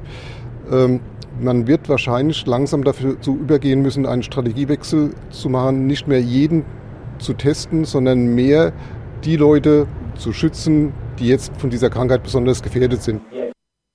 Hm. Tja, also das gezielte Schützen der Alten, das haben wir bei Drosten jetzt mehrfach gehört, das ist wirklich kaum möglich, weil man so wenig weiß über das Virus.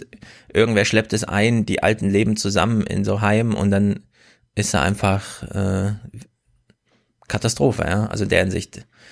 Ich finde das nicht gut, dieses Corona-Management. Ich möchte, dass irgendwie so ein Typ wie dies den allen mal, wie auch immer, ist natürlich leicht zu sagen hier, ja, aber ich will hier Pragmatismus. Ich will hier Management und Pragmatismus und auch ein bisschen Orientierung an erfolgreichen Strategien. Hendrik Streeck ist ja ein Name, den werden wir auch noch öfter hören. Das ist ja in Bonn Drostens Nachfolger. Also der leitet jetzt dort die Virologie. Und er weiß auch nicht genau, wann neue Tests kommen. Guten Abend, Herr Professor Streeck. Schönen guten Abend. Sie gehören zu den wenigen Virologen, die auch tatsächlich mit diesem Coronavirus forschen und die sehr, sehr viele Patienten in Heinsberg beobachtet und getestet haben und untersucht haben. Sie haben ein wirklich breites Wissensspektrum.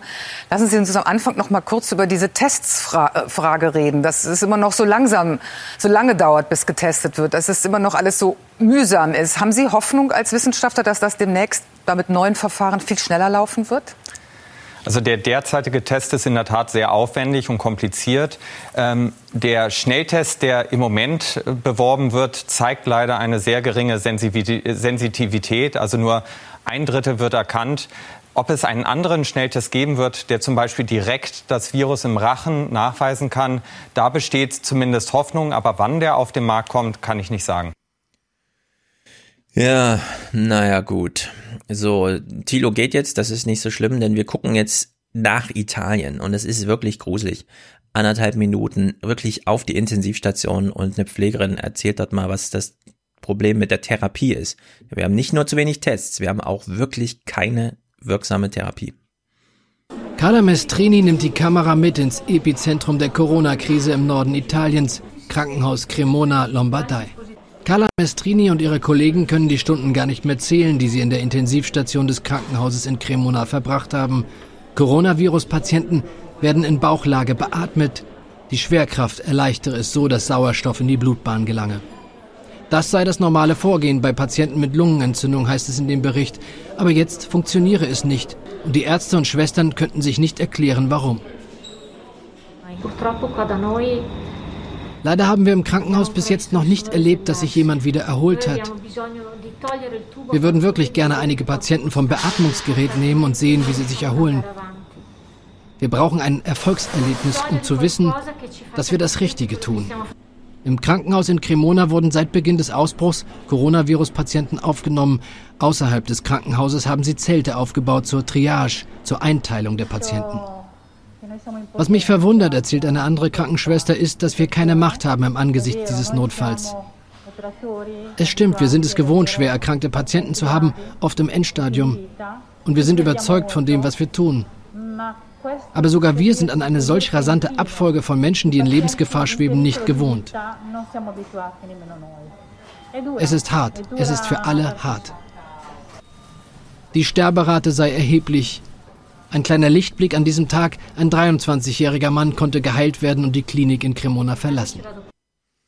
Ja, ein 23er wurde entlassen. Das zeigt wieder das, was Drosten auch die ganze Zeit erzählt. Ja, die Jungen nehmen das irgendwie leichter mit, auch wenn die Infektion selbst direkt in der Lunge stattfand und deswegen schwieriger Verlauf ist.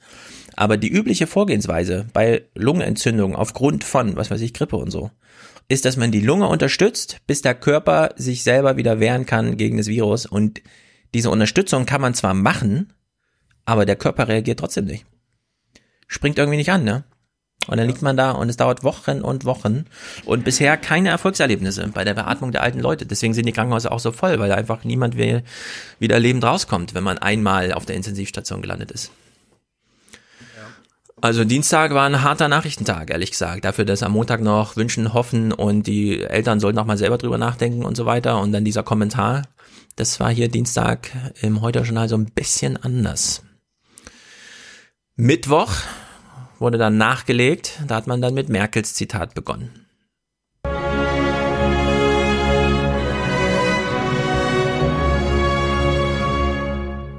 Es ist ernst. Nehmen Sie es auch ernst. Seit der deutschen Einheit, nein, seit dem Zweiten Weltkrieg gab es keine Herausforderung an unser Land mehr, bei der es so sehr auf unser gemeinsames, solidarisches Handeln ankommt. Die Bundeskanzlerin heute Abend. Hm. Ja, Ihr habt ja auch die Leute mir gestern auch nochmal geschickt, da kam aus vielen Richtungen dieser Text, dass Klaus Kleber jetzt nicht nur in Deutschland die Koryphäe ist, sondern in vielen Ländern, in denen die Bürger darauf trainiert wurden, die Medien belügen euch eh nur, ist alles nur Fake News und so weiter.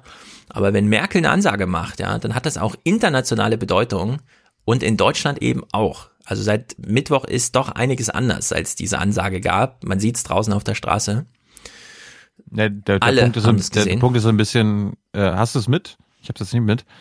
Äh, ich glaube, Klaus Kleber wurde mit türkischen Untertiteln ja. äh, gesendet und ja, da, da hm. passt ja mal, da passt ja mal der Spruch. Also jetzt jetzt mal ehrlich, Staatstragen, wie kommt ihr auf diese Vokabel? ja, ja, und es ist, also ich habe am, ähm, als ich Donnerstag äh, einkaufen war in, in einem Supermarkt, habe ich dann, da war ich dann in dem Moment allein an der Kasse, was ganz schön ist. Und dann habe ich in gebührendem Abstand die Kassiererin gefragt, wie ist es denn so? Ja, sagt sie, ist schon anders heute. Ich sage, ja, wie anders? Ja, die Leute halten jetzt von sich aus mehr Abstand und achten drauf.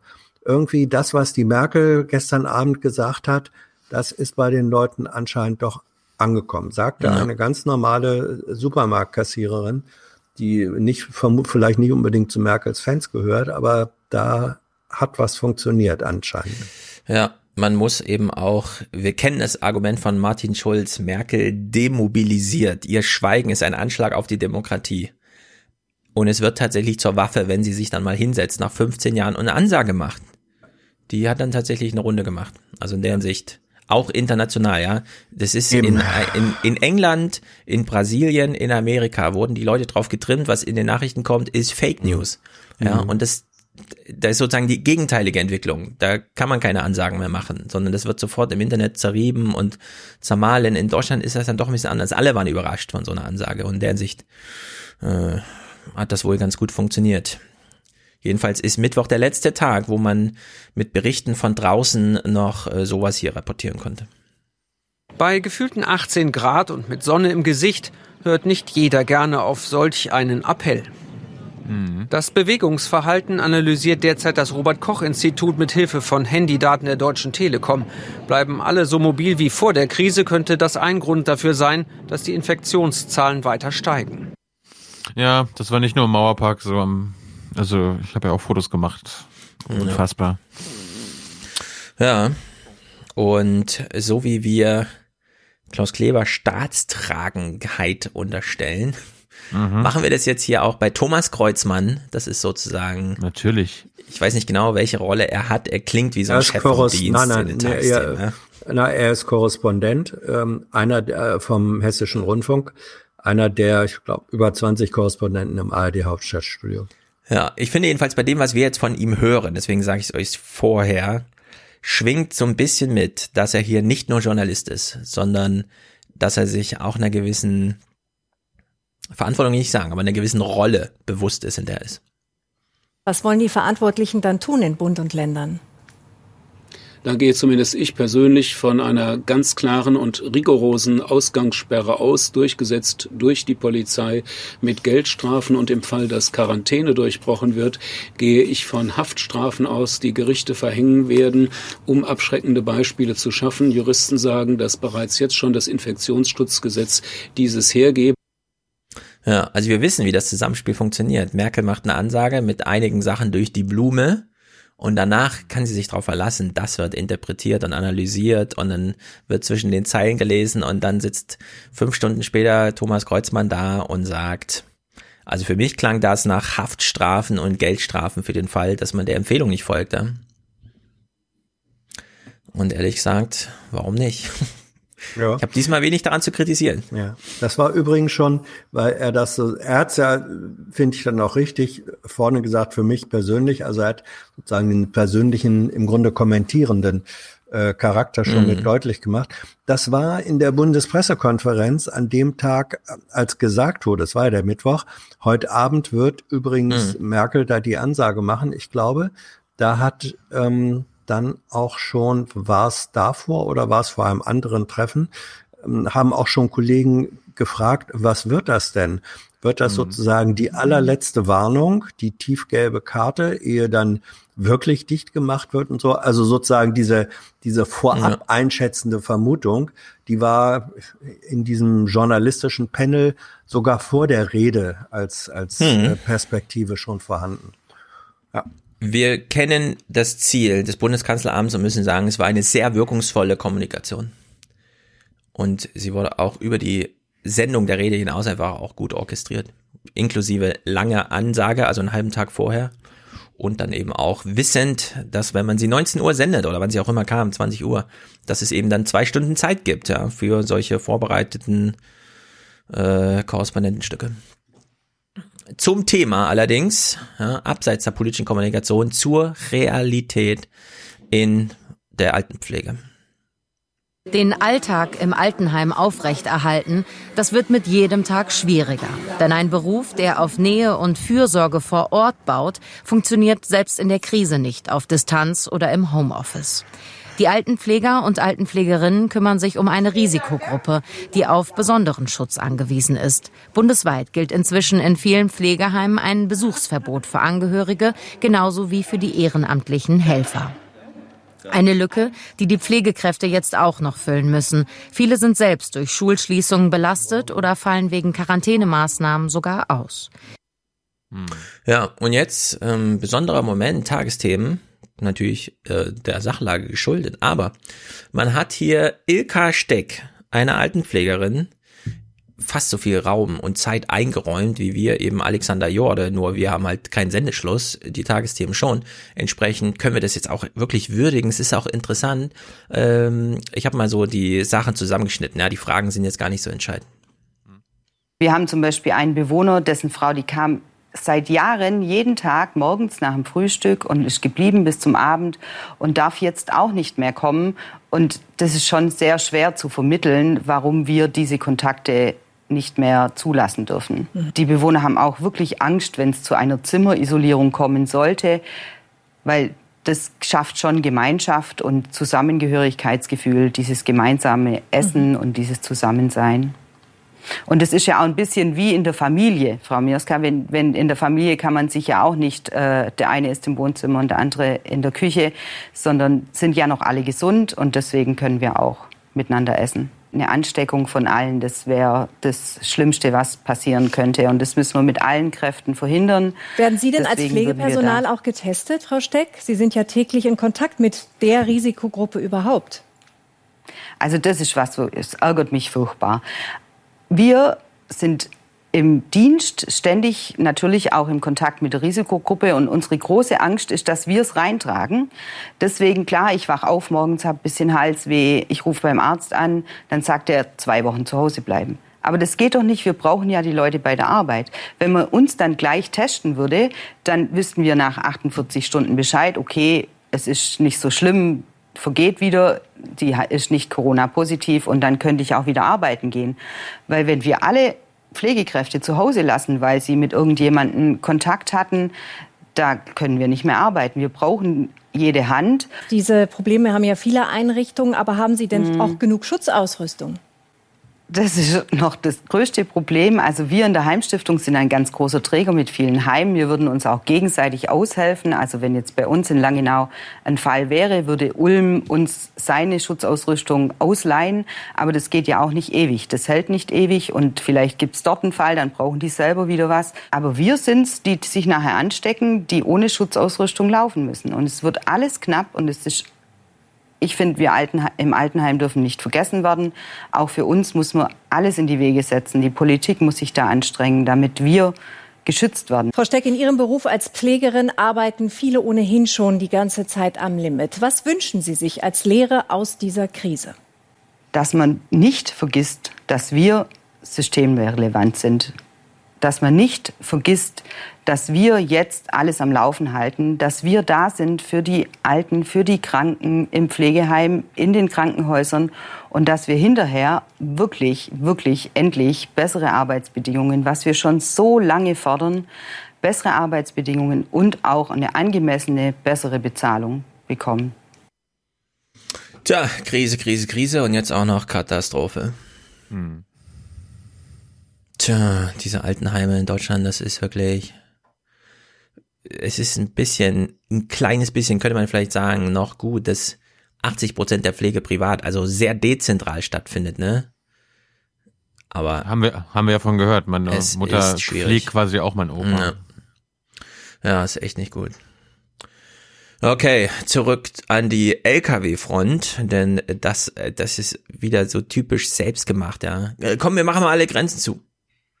Im Stau vor der polnischen Grenze, die A4 bei Görlitz ist dicht. Wasser? Auf 40 Kilometern. Polonia-Katastrophe, Blockade. Stehen in diesem Platz keinen Meter weiter Richtung Richtung Polen. Katastrophe. It's um, mega Stau. Eltern und ihre Kinder hatte das THW da bereits stundenlang durch den Stau bis an die Grenze gelotst. Die Ungewissheit zerre an den Nerven, so die Helfer. Wir hatten heute zwei Personen, die wir den Rettungsdienst übergeben mussten. Eine Person Verdacht auf Zuckerschock und eine weibliche Person Verdacht auf Herzinfarkt. Das war die erste Nacht. Ja, das wird immer vergessen, dass Gesellschaft gnadenlos weitergeht, ja, trotz Corona und dass Corona nicht das einzige Thema ist. Tja, aber das, das, das war auch so mit Ansage und alles, ne? Polen hier so, ey, komm, wir machen mal Grenze zu. Ach so, wir sollen ja unsere Leute auch noch versorgen. Ah, machen wir erstmal 60 Kilometer Stau. Wirklich. Das ist, das erträgt man dann auch nur schwer, ja, wenn man sowas plötzlich nachliest, weil da sitzen ja auch Leute in dem Stau. Es ist ja nicht nur so, dass diese Fahrer fehlen ja dann sozusagen auch nach Feierabend bei ihren Familien und alles. Also in der Hinsicht, äh, bekloppt. Donnerstag, die Ansage von Merkel wirkt immer noch nach. Guten Abend. Deutschland ist auf Bewährung. Und wenn es sich nicht am Riemen reißt, dann folgt bald eine Freiheitsstrafe.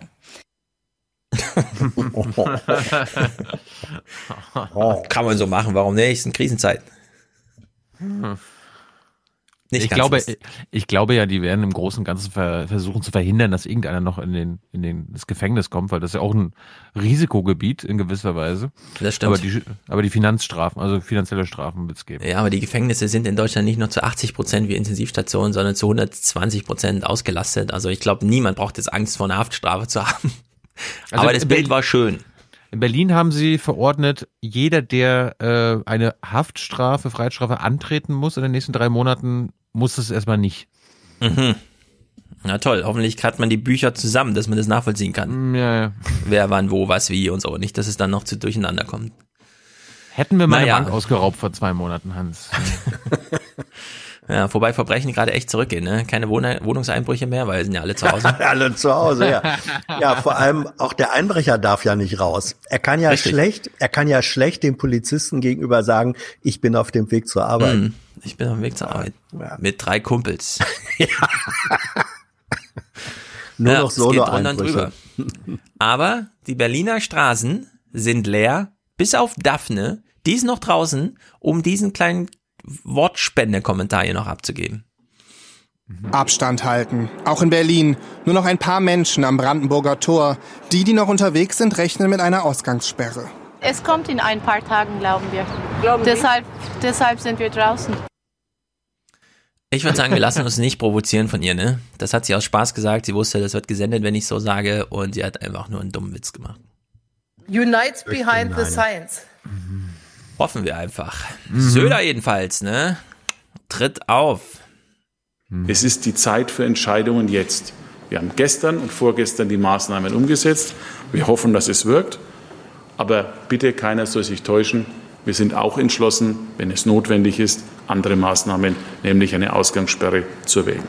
Freiburg sieht es für notwendig. Ab Samstag ist hier Ausgangssperre. Hm. Ich habe mir die Söder-Sache da angeguckt. Durch Zufall hatte ich mein Handy griffbereit. Habe ich ja immer. Und es war wirklich unglaublich langsam, wie er geredet hat. Ich glaube, er wollte verstanden werden. Ja, Oma Helga soll, wenn sie zuguckt, ja, wissen, was, was los ist. Aber es war wirklich auffällig geruhsam. Also als würde er da gerne nochmal eine Mitteilung machen. Medienprofi. Sie sehen mich hier aufgeräumt. Lassen Sie sich nicht täuschen. Wir rennen nicht hektisch auf Sie zu, aber die Handschellen werden klicken. So irgendwie. Naja, Laschet jedenfalls, ne? Es gibt ja jetzt diesen Streit. Kontaktsperre zwischen Söder und Laschet nach dieser letzten äh, Abstimmung da. Und während wir alle sehen, Söder macht einen auf starken Mann, strammer Max, ja, hält irgendwie das Land zusammen und geht voran. Laschet sucht sich hier eine andere Nische, in der man ja auch die ein oder andere Unterstützung sammeln kann. Wir haben inzwischen das gesamte öffentliche Leben zum Erliegen gebracht. Und deshalb finde ich, diese Maßnahmen sollen erst einmal wirken. Jeder Einzelne kann dazu beitragen, dass Ausgangssperren am Ende nicht verhängt werden müssen. Aber das wird man immer in der jeweiligen Situation entscheiden müssen. Viele Menschen verstehen nicht, warum es bei unseren Nachbarn, also in Österreich, in Spanien, aber auch in ihrem Nachbarland Belgien bereits eine Ausgangssperre gibt und auch dort als richtig und wichtig gilt und bei uns nicht, bis auf jetzt ein paar Kommunen. Wann genau ist denn dieser Punkt gekommen, an dem Sie auch gemeinsam mit den anderen sagen, das machen wir jetzt, das müssen wir jetzt machen? Also wir haben schon, Frau Mioska, eine ganze Menge Grundrechte in den letzten Tagen so mal eben eingeschränkt.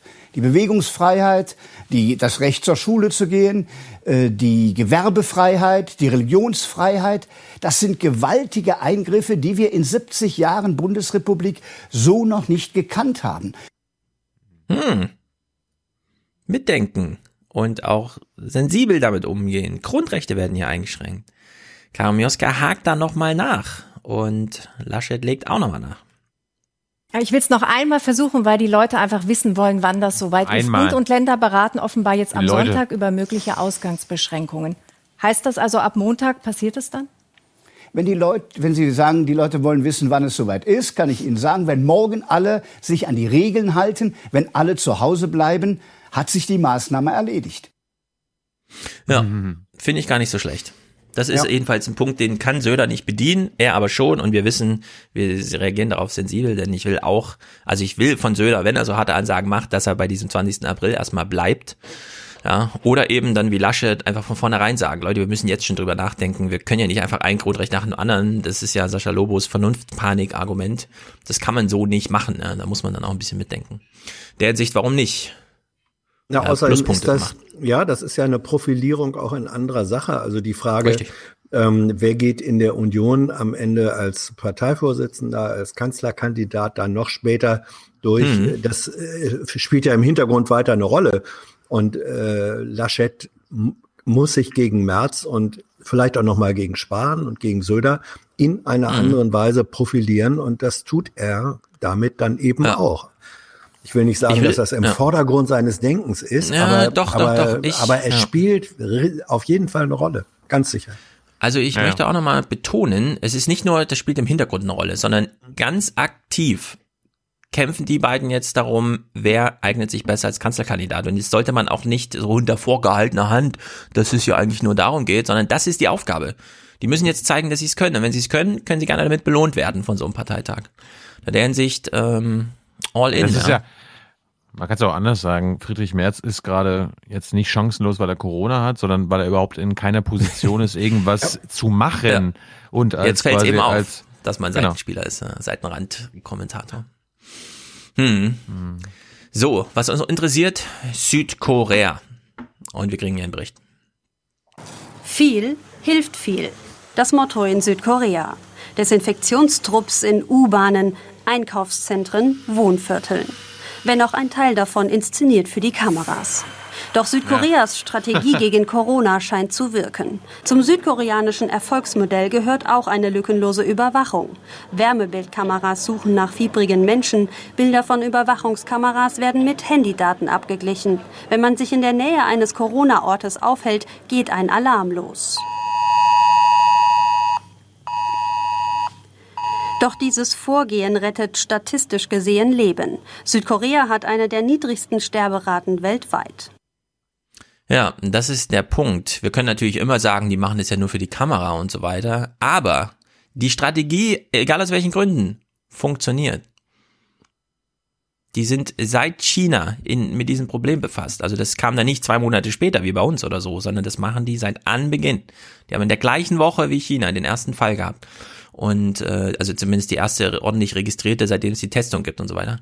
Und die kriegen es halt hin. Ne? Und in deren Sicht Vielleicht sollten wir bei diesen Sachen auch noch all in gehen und bei diesen Texten, die jetzt darüber zu lesen sind, wird auch immer darauf hingewiesen und das kann man auch gut nachvollziehen. Südkorea ist immer noch eine Demokratie und da leben sehr viele, sehr alte Menschen und 50 Prozent dieser Menschen sind bettelarm, also da gibt es eine viel größere Altersarmut als in Deutschland. Ja, ich weiß, Südkorea, das glaubt man immer nicht, weil da kommt ja Sammlung her und es ist voll das reiche Land, aber nein, in Südkorea gibt's große, große Armutsprobleme und so weiter. Alle Alten sind in so Wohnhäusern äh, reingepfercht, die der Staat selbst baut, weil da gar kein Markt mehr dafür da ist, alten Leuten mit Wohnung zu versorgen. Und die kriegen es trotzdem hin. Und deswegen, äh, das ist dort nicht das diktatorische Durchgreifen wie in China, sondern es ist dieses ganz hochtechnisierte, jedes einzelne Smartphone wird äh, dazugenommen und man besprüht halt einfach mal zweimal am Tag die Straßenbahn und desinfiziert und so weiter. Und es scheint zu funktionieren. Und Deutschland ist, sieht man nichts davon. Mhm. Es ist eine, es, also bei, bei uns gibt's äh, berufliche und private Kontakte nach Südkorea. Ähm, deswegen kann ich das sagen.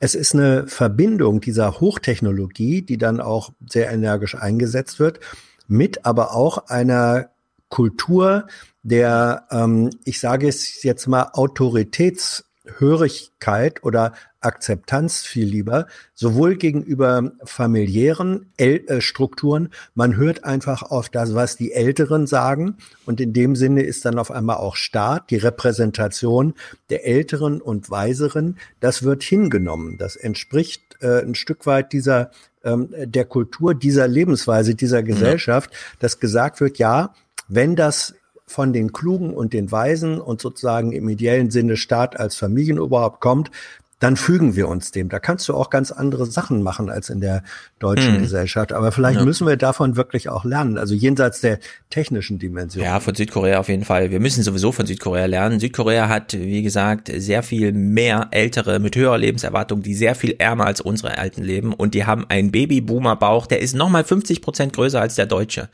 Also die äh, äh, entsprechend, die dramatisieren alle deutschen Probleme eigentlich.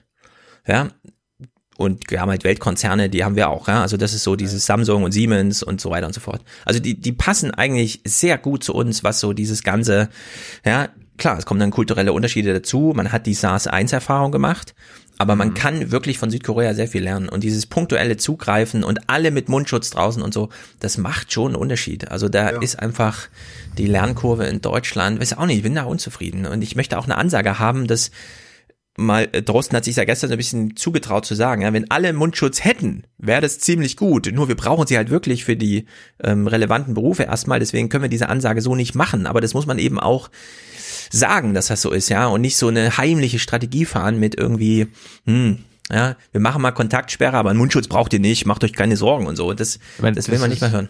Interessante ist ja, das Gesundheitsministerium war letzte Woche auch in der BBK, die haben es extra gesagt, anstatt das so zu sagen, wie du gerade gesagt hast, ja, Mundschutz für alle wäre nicht schlecht, aber aktuell muss es halt für die äh, alles, was mit Medizin und Krankenhaus Mhm. zu tun hat, äh, übrig bleiben. Aber das Gesundheitsministerium hat gesagt, das bringt auch gar nichts. Ja, und das finde ich doof, weil das, das, find- wissen wir, das, das ich- stimmt das- nicht, ja. Genau. Ich bin aber, ich bin dafür, dass es aber einen anderen Sound gibt. Wenn wir so eine App haben, dann irgendwie irgendwie sowas hier. Oder natürlich dreh der um. Klassiker. Oder der Klassiker. Auf, Richtig, genau. Stopp, stopp, stopp, stopp. Ja, irgendwie so. Die Corona-Ziege. Ich bin jedenfalls dafür, dass irgendwer ein Angebot macht und vielleicht fällt das aus diesem Hackathon raus beim Kanzleramt, dass ich irgend, irgendeine App mal bekomme, bei der ich sicher sein kann, über die werde ich irgendwie so informiert. Da muss ich mich nicht selber durchgoogeln, wo ich jetzt welche Karten und welche Dashboards und so weiter, sondern mal irgendwas, wo man so ein bisschen weiß, okay, ja, hier kriegt man mal eine Ansage irgendwie. Das naja. war, es war, ich, ich, Hans hat jetzt, glaube ich, auch angemeldet. Ich habe mich auch angemeldet. Ich habe auch einen App-Vorschlag gemacht. Ich weiß aber nicht, ob der angenommen wurde. Das war sehr, das war so ein Slack-System. Sehr Mhm. unübersichtlich, was da jetzt äh, in Ja, die gucken. nähere Auswahl geht. Naja. Ja, Karin Mioska hat hier mal wieder Hendrik Streeck zu Gast und sie reden über Südkorea. Südkorea hat ja auch keine Ausgangssperre verhängt. Reden wir in Deutschland also über die falschen Maßnahmen? Also die Maßnahmen, die vor ein paar Tagen ergriffen wurden, halte ich für richtig. Äh, das Mittel von einer sozialen Distanz, also nicht mehr so eng beieinander zu stehen, ist etwas, was man ausprobieren muss, ob es funktioniert ähm, und äh, ein gutes Mittel, um generell einfach ähm, Erreger und Viren ähm, ein, Ausbreitung einzudämmen. Die Effekte, was wir äh, von dem, was wir jetzt beschlossen haben oder was wir jetzt durchsetzen, sehen wir aber erst in 10, 14 Tagen. Und da finde ich wichtig, dass wir uns erstmal anschauen, was eigentlich passiert, ob wir einen Rückgang der Zahlen sehen und auch wie weit die Zahlen zurückgehen. Wenn dann die Zahlen nicht zurückgehen, dann kann man sehr gut über Ausgangssperren auch diskutieren. Ja, er wurde eigentlich nach Südkorea gefragt und war aber wieder in diesem deutschen Trott, ja, in dieser Kaskade bis hin zur Ausgangssperre. Hm. Naja, ein Wort zu Italien, sagt er noch. Ja, die Verhältnisse in Italien sind in der Tat extrem. Und ähm, ich hoffe und glaube aber auch, dass wir nicht solche Verhältnisse haben werden wie in Italien. Dafür sprechen ein paar Punkte. Auf der einen Seite ähm, ist es eine sehr viel ältere äh, Bevölkerung in der Lombardei, die sich da ursprünglich infiziert hat. Und äh, man hat eben auch nicht mitgekriegt, wie sich das Virus ausbreitet. Wir haben schon sehr früh die ersten Fälle in Deutschland erkannt. In Italien liegt diese sogenannte Dunkelziffer wahrscheinlich sehr, sehr viel höher, sodass wir hier gegengesteuert haben, schon früher als die Italiener. Wir werden aber auch hier noch mehr Todesfälle sehen. Ja, die zwei Punkte, die er macht, kann ich äh, nicht nachvollziehen, ehrlich gesagt. Äh, in der Lombardei leben mehr ältere Menschen als hier. Was meint er denn mit hier? Also die Lombardei entspricht so ziemlich genau dem deutschen Bundesdurchschnitt. Ja, das sind einfach, also wir sind ein unfassbar altes Land. Ja, Und- aber, aber die Lombardei ist eine Region und wenn du dir anguckst äh, in Deutschland, also zum Beispiel im Landkreis Starnberg äh, im Süden Bayerns, Mhm. ist der Altersdurchschnitt noch mal deutlich höher als im gesamten Bundesgebiet. Ich glaube, Naja, er meint sowas. Ja gut, aber da könnte man jetzt sagen, okay, nehmen wir die urbanen Zentren mal raus. Ja? Dann sind wir in der Fläche in Deutschland, in Ostdeutschland, ja, ich habe euch ja die Zahlen genannt, das ist das Kölner Institut für Wirtschaftsforschung. Also hier Michael Hüter und so weiter. Die sagen, in zehn Jahren sind sieben Prozent aller ostdeutschen Einwohner Pflegefälle. Ja, mit eingestuft in die Pflege. Also da kann man nicht sagen, in der Lombardei sind ja viele alte Menschen. Das ist ja bei uns zum Glück nicht so. Das ist hier genauso. Und diese Unsichtbarkeit des Virus, ja, wir haben früh angefangen zu testen, aber wir haben die Testprobleme eben besprochen.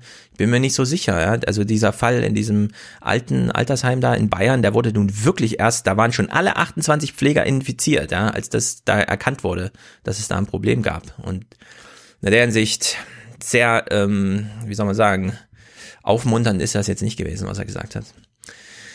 Naja, Donnerstag wurde dann aber auch die EZB scharf geschaltet. Bazooka, Bazooka. Mit dem Notprogramm räumt EZB-Präsidentin Christine Lagarde Zweifel an der Entschlossenheit der EZB aus. Die Zentralbank sei bereit, das volle Potenzial ihrer Werkzeuge auszuschöpfen. Zuletzt hatten sich Firmen auch über den Kapitalmarkt nur noch schwer finanzieren können. Über das Pandemie-Notprogramm stellt die EZB 750 Milliarden Euro für neue Anleihekäufe zur Verfügung. Damit sollen explizit Anleihen von Unternehmen aufgekauft werden, um deren Finanzierung sicherzustellen. Mhm. Hans, weißt du, was wir machen müssen? Mhm. Wir müssen mal, wir müssen mal geben. Nee, wir müssen Ja, mal wir müssen Jens alle zur anrufen. IHG werden. Was müssen wir? Wir müssen den Jens mal anrufen, der uns mal wieder erzählt, was das für eine bescheuerte Idee ist. Der ist ja genau gegen solche Sachen immer gewesen. Was Jens ja, Weidmann. Süde, Weidmann, achso, Weidmann. ja. Ja, ich Ja. glaube, der ist heute da auch nicht mehr seiner Meinung. Ja, das haben Genau. sich jetzt alle gewandelt. Das ist ja wirklich erstaunlich. Vor allem, das ist ja wirklich diese Bazooka Ich schreibe von auf die damals, Liste. ne? Ja, ja. Also diese Anleihenkäufe privater Unternehmen ist genau diese Bazooka, die mit der Draghi damals gedroht hat. Und jetzt werden die einfach 750 Milliarden in den Raum gestellt. Und ehrlich gesagt, wir sollten jetzt alle IHGs werden, damit wir anleihefähig sind. Und dann sollten wir so Stück für Stück uns selbst an die EZB verkaufen. Du ich bist gebe doch- euch einen Finger und dafür kriege ich 10 Euro zum Einkauf. Du bist doch selbstständiger Podcaster. Du kannst dich laut Olaf Scholz jetzt um 9000 Euro bemühen. Ja, ich möchte aber gerne in dieses Anleiheprogramm der EZB. Ich will, ich will mich veranleihen. Ja, ja. Ich will ins Leihhaus gehen. Ist doch hier um die Ecke. Ich sehe es doch. Das. Anleihhaus. Ja. Genau. Also die EZB geht hier all in. Was ich auch immer super finde, ja, sind diese Moderationen. Das, da finde ich auch politischen Journalismus richtig gut, ja. Wenn es so heißt, ja, also die EZB wird alles machen, was hier möglich ist. Ich, was wäre denn die alternative Nachricht gewesen? Also die EZB hat heute gesagt, sie macht 60 Prozent von dem, was sie sich vorstellen kann und die anderen 40 Prozent, äh, äh, lieber die Alten über die Wupper gehen lassen oder was?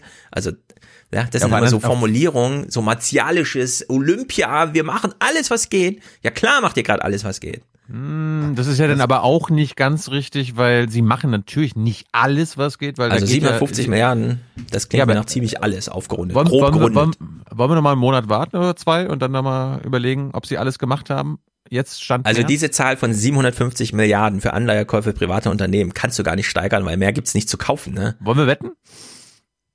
Ich bleib, also das wär, bleiben 750 Milliarden. Und die werden dann auch wieder nicht ausgeschöpft und es hat mal wieder so hingehauen mit anderen Programmen. 750 Milliarden Anleihekäufe, dann gehört ja ganz Europa der EZB. Das ist Das hier, das doch ist eine- hier Drohung und so, ja. Das ist so ja, das ist eine. Funktion. Das, Genau. das ist doch eine Funktion. Damit will die EZB äh, signalisieren, ähm, Bazooka, Leute, genau. die, ja, ja, Bazooka und will signalisieren, ähm, macht jetzt keine Panikverkäufe, ähm, gar keinen Grund dazu. Diese Unternehmen lassen wir nicht kaputt gehen. Wer dagegen setzt ähm, und dagegen wetten will oder jetzt aus Angst verkauft, äh, der macht ein schlechtes Geschäft oder er macht überhaupt keins. Das ist doch die Funktion, die, die kapitalpsychologische Funktion, wenn man so will, Ja. dieser, dieser großen Bazooka-Geschichten. Ob die nachher ausgeschöpft werden oder nicht, oder ob es unter Umständen, weißt du, wenn es dann sowieso egal ist, sage ich jetzt mal, dann werden auch aus 750 äh, schnell 1000 Milliarden. Äh, Also da, wenn du wirklich all in gehst, wenn du sagst, was immer der Gegner dir zahlt, ich verdoppele es, ja, Ja. dann musst du auch verdoppeln können. Ja, also die, die können ja eh das Geld herstellen. Die 750 Ja. Millionen ist einfach nur irgendeine Zahl für im Grunde Milliarden. unendlich. Ja. Das Milliarden. Ist einfach, äh, Milliarden, ne? Ja, aber ich Hinsicht, es, warum aber es gab ja trotzdem erstens immer noch äh, Hedgefonds, die gewettet haben. Gab ja, glaube ich, New York Times hat berichtet, der größte Einzelhedgefonds, ich weiß jetzt, der ist nicht Blackwater, Hm. aber irgendwas mit Blackwater, 14 Milliarden auf europäische Unternehmen. Und das einzige große Land in Europa, was bisher noch keine Leerverkäufe äh, gestoppt oder verboten hat, ist Deutschland. Frankreich, Spanien, ähm, die schützen ihre Aktienunternehmen damit, dass jetzt keine Leerverkäufe mehr passieren. Ja, die Hier- Deutschen schützen auch, aber die wollen das nicht nach den Regeln des Kapitalmarkts machen, sondern die führen dann lieber schnell an einem Tag ein neues Gesetz ein, das einfach unterbietet, dass irgendwer irgendwas macht. Deswegen, also das mit den Leerverkäufen, ich bin mir, mal- ich weiß nicht genau, was das im Grunde alles bedeutet. Ich kenne zwar das Prinzip, ja, man leiht sich eine Aktie, dann macht man den Deal, dann gibt man sie zurück in der Hoffnung, dass und so weiter sich der Kosten so und so entwickelt. Aber ich wäre tatsächlich vorsichtig mit und die einzigen, die das noch nicht machen, sind Deutschland, weil wir nicht wissen, was das genau bedeutet. Also wir können zwar sagen, alle anderen Länder machen das, aber wir wissen trotzdem nicht genau, was es bedeutet, diesen Vorwurf so zu formulieren. Na, angenommen, Blackwater hat 100.000 VW-Aktien. Und wenn, wenn Blackwater jetzt sagen würde, wir verkaufen die alle auf einmal, dann würde es natürlich Mhm. eine Panik äh, der Aktie geben und die würde einstürzen. Ja, aber genau dafür ist die EZB ja da. 750 Milliarden, also die könnten VW Ja, jetzt. aber warum macht denn, aber warum macht Spanien Frankreich das denn? Und Italien und Großbritannien? Ja, keine Ahnung. Deswegen, ich weiß nicht, was das bedeutet. Ich wäre nur vorsichtig mit irgendwelchen Vorwürfen, die man wieder daraus ableitet, hinsichtlich, da gibt es ein Handlungsdefizit bei der Bundesregierung. Während wir Mhm. nicht mal wissen, wie dieser Hedgefonds heißt, ja, der das da androht. Weil Blackwater heißt ja echt Blackwater. Also ich möchte nur noch mal sagen, damit kein äh, falsches Verständnis ähm, äh, entsteht. Leerverkauf bedeutet nicht, dass ich alles verkaufe, äh, was ich habe, sondern im Gegenteil, Leerverkauf bedeutet, ich verkaufe Aktien, die ich gar nicht habe in dem Moment, Genau, wo ich ja, sie ja. verkaufe. Das ist Ja. Leerverkauf. Also das ist im Grunde ein Schwindelgeschäft in der Hoffnung, dass ich dann, äh, wenn das runterrauscht, ich mir die Aktien dann günstig besorgen kann. Ja? Ja. Das ist eine, es ist sozusagen eine, eine, eine Dumpingwette eher. Das ist, das Ja, ist das genau, fatale genau, Prinzip. genau. Ja. Also, Mhm. also angenommen, äh, die VW-Aktie kostet 100 Euro und ähm, der Hedgefonds heißt Bridgewater Associates, Stefan. Und der sagt dann so, okay, wenn die Aktie auf unter 20 Euro geht, dann holen wir alles, was auf dem Markt ist, holen wir uns rein. Ja. Also die amerikanischen Unternehmen, Apple zum Beispiel, die fahren gerade Programme, ihre eigenen Aktien zurückzukaufen. Und die nutzen jede Gelegenheit, äh, ja, mit, also die, für die ist das gerade gut, weil Trump hat denen eine Billion gegeben pro Jahr und das Geld sickert nicht durch, sondern die großen Unternehmen nutzen das, um ihre eigenen Bestände aufzukaufen, um sich vom Markt zu nehmen. Ja, und in der Hinsicht ist da sowieso vieles in Bewegung. Was man natürlich auch machen könnte, so wie man einfach dem deutschen Mietmarkt sagt, also die nächsten fünf Monate ist hier gar keine Bewegung möglich, ja. Also selbst wenn jemand nicht zahlt, heißt das nicht, dass ein Vertrag aufgehoben wird. Man könnte auch einfach sagen, ähm, wir haben uns jetzt 30 Prozent Minus beim DAX angeguckt, wir finden das ein bisschen albern von der Politik aus, wir frieren jetzt alle Vermögensstände so ein, es kann gar nicht gehandelt werden. Ja, und dann ist nicht nur 15 Minuten Circuit Breaker, sondern dann ist einfach drei Wochen die Börse dicht. Das wäre auch denkbar. Das ist ja nicht so, dass jetzt da irgendwer verarmt, weil er seine Aktien nicht losbekommt, sondern das sind ja im Grunde ja, Sachen, ähm, die, also Börsenhandel ist ja eh so ein bisschen ja, aus unserer links versifften Sicht so, sagen wir mal so, so wie wir über Leerverkäufe reden, ja, ist, ist ja, das hat ja auch gewisse Funktionen. Das gibt's ja nicht nur, um das negativ auszunutzen, sondern es gibt ja auch der ganze Optionshandel und Termingeschäfte und Futures. Das hat ja alles Sinn. Nur, das kann man, das im Missbrauch wird das natürlich journalistisch thematisiert. Ja, und genauso gut kann man jetzt auch sagen, wir machen jetzt einfach mal drei Wochen gar nichts. Ja, da stirbt niemand. Wenn man jetzt den DAX-Handel einfach, also sagen wir mal die 500 größten Unternehmen in Deutschland, die am äh, Aktienmarkt gehandelt werden, wenn man jetzt einfach sagt, wir pausieren das jetzt mal für drei Monate, äh, für drei Wochen, ja, da würde niemand irgendwie sofort sterben, sondern es werden nur irgendwelche Chancen nicht genutzt. Und dann guckt man halt, wie sich die Sachen so entwickeln. Also in der Hinsicht, da Ja, ist politisch jetzt vieles möglich und wir sehen ja an diesen ginge 750 nur, Milliarden also, Fantastilliarden. Äh, Ja, das ginge, das ginge nur global. Wenn du, also äh, in den, in den US-Börsen ist ja mehrfach in den letzten Wochen der Handel zeitweise eingestellt worden. Das für diese dann- 15 Minuten, genau, Ja, automatisiert. 15 Minuten und so weiter. Ähm, wenn du jetzt sagen würdest, wir machen die deutsche Börse dicht für, für äh, drei Monate, das würde bedeuten, da diese Aktien ja an allen Aktienmärkten, an allen Börsen Mhm. in New York, in, in äh, Hongkong oder sonst wo, in Tokio gehandelt werden, dann äh, würden da völlig unkontrollierte Kursentwicklungen mit diesen deutschen äh, Aktien geschehen. ja, aber wenn man sie nicht realisieren kann in Deutschland, Du musst es ja nicht in, in Deutschland realisieren. Weißt du, wenn ich an der Börse in New York, wenn dann die Amerikaner sagen, oh, ähm, jetzt kriegen wir hier aber deutsche Aktien relativ günstig, ja, ähm, das ist, das, dann gibt es noch nicht mal mehr eine Regulierung für die Kursentwicklung, Hm. damit die, die Wertfestschreibung für deutsche Unternehmen. Also das kannst du gerade so so länger, ich weiß gar nicht, ob das rechtlich überhaupt möglich wäre, aber ich glaube auch finanzökonomisch wäre es überhaupt über einen längeren Zeitraum nur möglich, wenn das alle Börsen, alle großen Börsen der Welt gleichzeitig machen würden. Ich glaube Genau. nicht, dass wir an dem Punkt sind. Nee, gar nicht. Ich habe jetzt nur rein spekuliert unter Maßgabe, also politisch möglich, ja, Mhm. wäre, dass man wirklich sagt, kein DAX-Handel, so wie man den Supermarkt auch einfach mal zumachen kann für eine Woche. Ja, klar, es gibt dann Ausweichbewegungen. Aber man könnte ja zum Beispiel auch sagen, Aktien dürfen zwar gehandelt werden, aber die Clearingstelle macht das immer nur montags. Also man schreibt einfach bis Sonntag auf, was man so handeln möchte, und dann wird das montags einmal ähm, abgearbeitet. Und dann hat man wieder eine Woche Zeit zu überlegen, was man macht. Und dann ist halt am Montag wieder ein Termin, wo das dann umgesetzt wird. Ja, es muss ja alles nicht in diesem Echtzeit, Hochgeschwindigkeits und so weiter Ding, weil das sehen wir ja auch, ja, diese Abstürze da pro Tag, 3000 Punkte und so, das sind natürlich nur Kaskaden von Algorithmen, die irgendwie ihre Haltepunkte nicht unter Kontrolle haben, weil sie an dieses Szenario gar nicht gedacht haben. Und plötzlich hat man es dann mit diesen Flash-Crashes da zu tun. Ja, und in der Hinsicht kann man auch wieder DAX wie damals im, ähm, im, im ersten Film von Mary Poppins machen. Ja? Der Mann geht halt morgens zur Bank, hebt dann seine Hand, sagt, ich würde gerne davon fünf Aktien kaufen, dann geht er vor, gibt das Geld, kauft sie und geht wieder zurück. Ja? Einfach mal ein bisschen flexibel mit der Zeit sein, statt vielleicht sollte man vielleicht sollte man mal demnächst mit einem klugen kritischen Banker ein bisschen ausführlicher über diese mhm. Sachen reden. Ich meine, wir reden da schon so ein bisschen auch wie die Blinden von der Farbe. Ähm, Absolut. Wenn Tyler Absolut. jetzt dabei wäre, Mensch. Ja. Ja. Vielleicht ist er schon wach. Ich hole ihn mal rein. Nein. So. Ein Business und es, vielleicht muss man es zynisch machen. Es ist nicht angemessen, aber Bestatter in Italien. Ja. Dieser Einblick, jetzt wird jetzt hier mal äh, Zeit miteinander verglichen, ja, wo die Dimension so ein bisschen klar wird. Es ist eine gespenstische Kolonne. Armeelaster fahren in der Nacht zum Krematorium von Bergamo, holen die Särge mit denen ab, die dem Coronavirus zum Opfer gefallen sind, bringen sie in benachbarte Provinzen. So viele sind gestorben, die Kapazitäten hier reichen einfach nicht.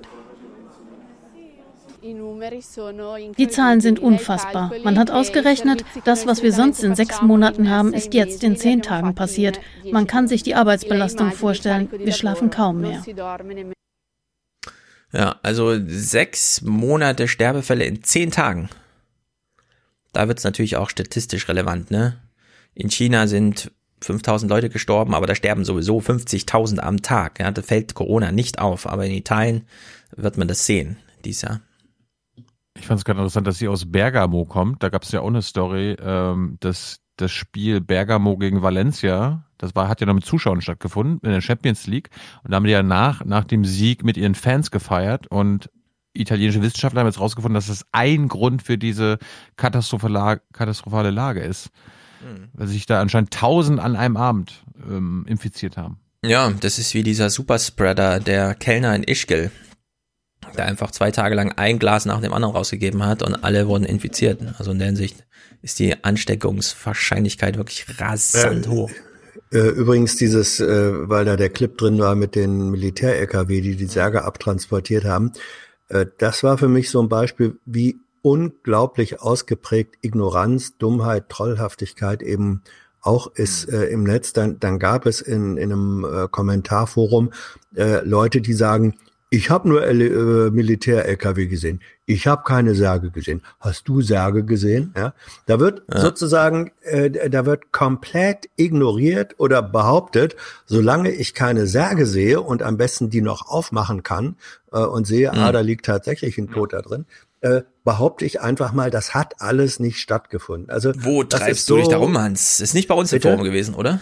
Ähm, das doch doch das also nicht Echt? nicht nein nein äh, äh, nein nein nein nein es, es war äh, im YouTube Forum aber über ein Produkt dieses Hauses mhm. und ähm, also das ist dann so nah an an äh, Flat Earthern und so weiter dran aber das ist eben mhm. auch eine Realität die ist erschreckend und ja. Hatte nicht, hatte nicht, hm. wer war das? War das Trittin oder waren wir das? Die gesagt haben, es gibt viele Gemeinsamkeiten zwischen Klimawandelleugnern und diese, ähm, ja, ja. Ich, ich nenne sie mal Corona-Leugnern. Ja, ja, ja, das. Corona-Leugner. Ja, also ich glaube auch, dass es viele, viele Überschneidungen gibt zwischen denjenigen, die Klimawandel leugnen und jetzt auch das leugnen. Weil das ja. bekomme ich natürlich auch mit in anderen Sendungen, sage mal auf YouTube, die jetzt keine vielleicht journalistischen Sendungen ich weiß, sind, was aber, du meinst. aber die gerne auch ähm, Klimawandelleugner zu Wort kommen lassen. Ja, aus Berlin Mitte. Ja, es, ich verstehe das auch nicht. Klar, man will immer dagegen sein, ja. Wenn, also das ist durchaus das äh, journalistische Prinzip. Oh, also da gibt's eine Standardmeinung in Mainstream, ich bin mal dagegen. Ja. Aber das klappt halt nicht immer als Prinzip. Ja, da muss man dann irgendwann ja. noch mal kurz ja. sich hinterfragen. Ja, muss man eben auch mal sagen. Mainstream heißt weder, dass es automatisch alles richtig ist, weil es der, der, mehr, der, der breite Strom ist. Es heißt genauso wenig, dass es allein deswegen automatisch falsch ist. Und äh, da manche Leute orientieren sich entweder in der einen oder anderen mhm. Richtung so leicht und ja. Ja. Naja, wir sind ja schon bis Donnerstag gekommen. Hören wir doch mal in die Stimmung deutscher Krankenhäuser, denn die haben ja die Ansage bekommen. Verdopplung der Kapazität. Unterschrift Wieler. Wenn wir die Entwicklung aus Italien anschauen, fürchte ich, dass wir wirklich weitere Vorkehrungen treffen müssen, um dem Herr zu werden.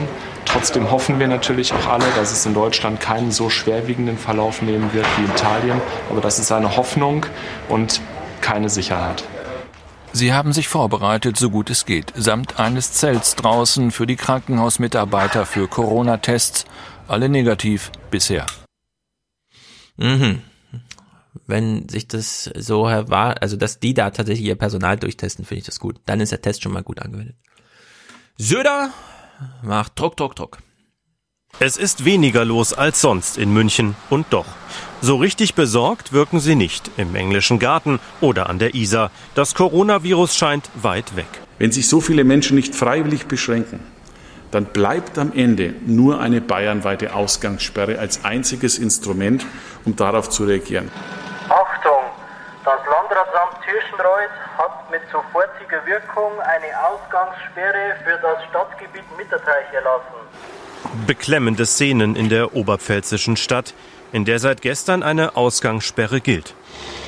Es macht etwas mit den Menschen, wenn Polizeipräsenz nicht nur mehr Sicherheit, sondern auch weniger Freiheit bedeutet. Ja, also dass in Bayern tatsächlich die Autos rumfahren und also Durchsagen machen, finde ich ein bisschen gruselig, ehrlich gesagt da gruseln mich schon die Videos, die ich nur davon sehe. Ich möchte nicht, dass an meinem Haus vor meinem Fenster so ein Auto vorbeifährt und mir irgend so eine äh, Ansage durch so ein Megafon macht. Aber vielleicht bin ich auch noch ein bisschen empfindlich. Ja, ich, hatte, ich, ich, hatte, ich hatte eine Szene im Kopf von, ich glaube, 28 Days Later, aber ich habe es jetzt Zum nicht Beispiel. ausgesucht, weil ja. lizenzrechtliche Probleme. Mhm. Ja. Also das war eine Frage, die mich, die mich auch die, die Tage schon immer beschäftigt hat. Ähm, gibt es eine besondere Sensitivität äh, in, im Hinblick auf diese Einschränkungen. Auf einmal kommt Staat und macht diese Mhm. Lautsprecherdurchsagen ähm, in den neuen Ländern, also in, in Menschen, die in der in der DDR äh, noch sozialisiert worden sind, weil kommt da so ein Déjà-vu-Erlebnis oder wird das als etwas komplett anderes wahrgenommen? Ich, ich weiß das gar nicht. Hast du da eine, eine Einschätzung, Stefan? Also Oder ich kenne solche Durchsagen äh, von Autos, die rumfahren. Das kann durchaus sein, dass es noch so DDR-mäßig war. Da hieß es dann zum Beispiel immer, Achtung, Achtung, heute wird das Wasser abgestellt und so. Das habe ich die letzten, keine Ahnung, also 25 Jahre oder was, nicht erlebt. Wieder. So, ne? Aber es gab auch nie so eine Wasserknappheit im Sinne von, wir sagen jetzt mal allen Bescheid und so. Aber damals DDR, ähm, Zentralheizung und alles, da wurde das, glaube ich, regelmäßig gemacht, dass man rumgefahren hat, solche Sachen bekannt gegeben. Aber weil man auch kein Internet hat natürlich, um das anders bekannt zu geben. Hätten wir Oma fragen sollen, erstens. Und zweitens, Zentralheiz Zentralheizung hatten wir nicht. Äh, bei uns die einzigen Durchsagen, an die ich mich erinnere, das war sogar noch Anfang der 90er, äh, wenn die Kohle gekommen ist.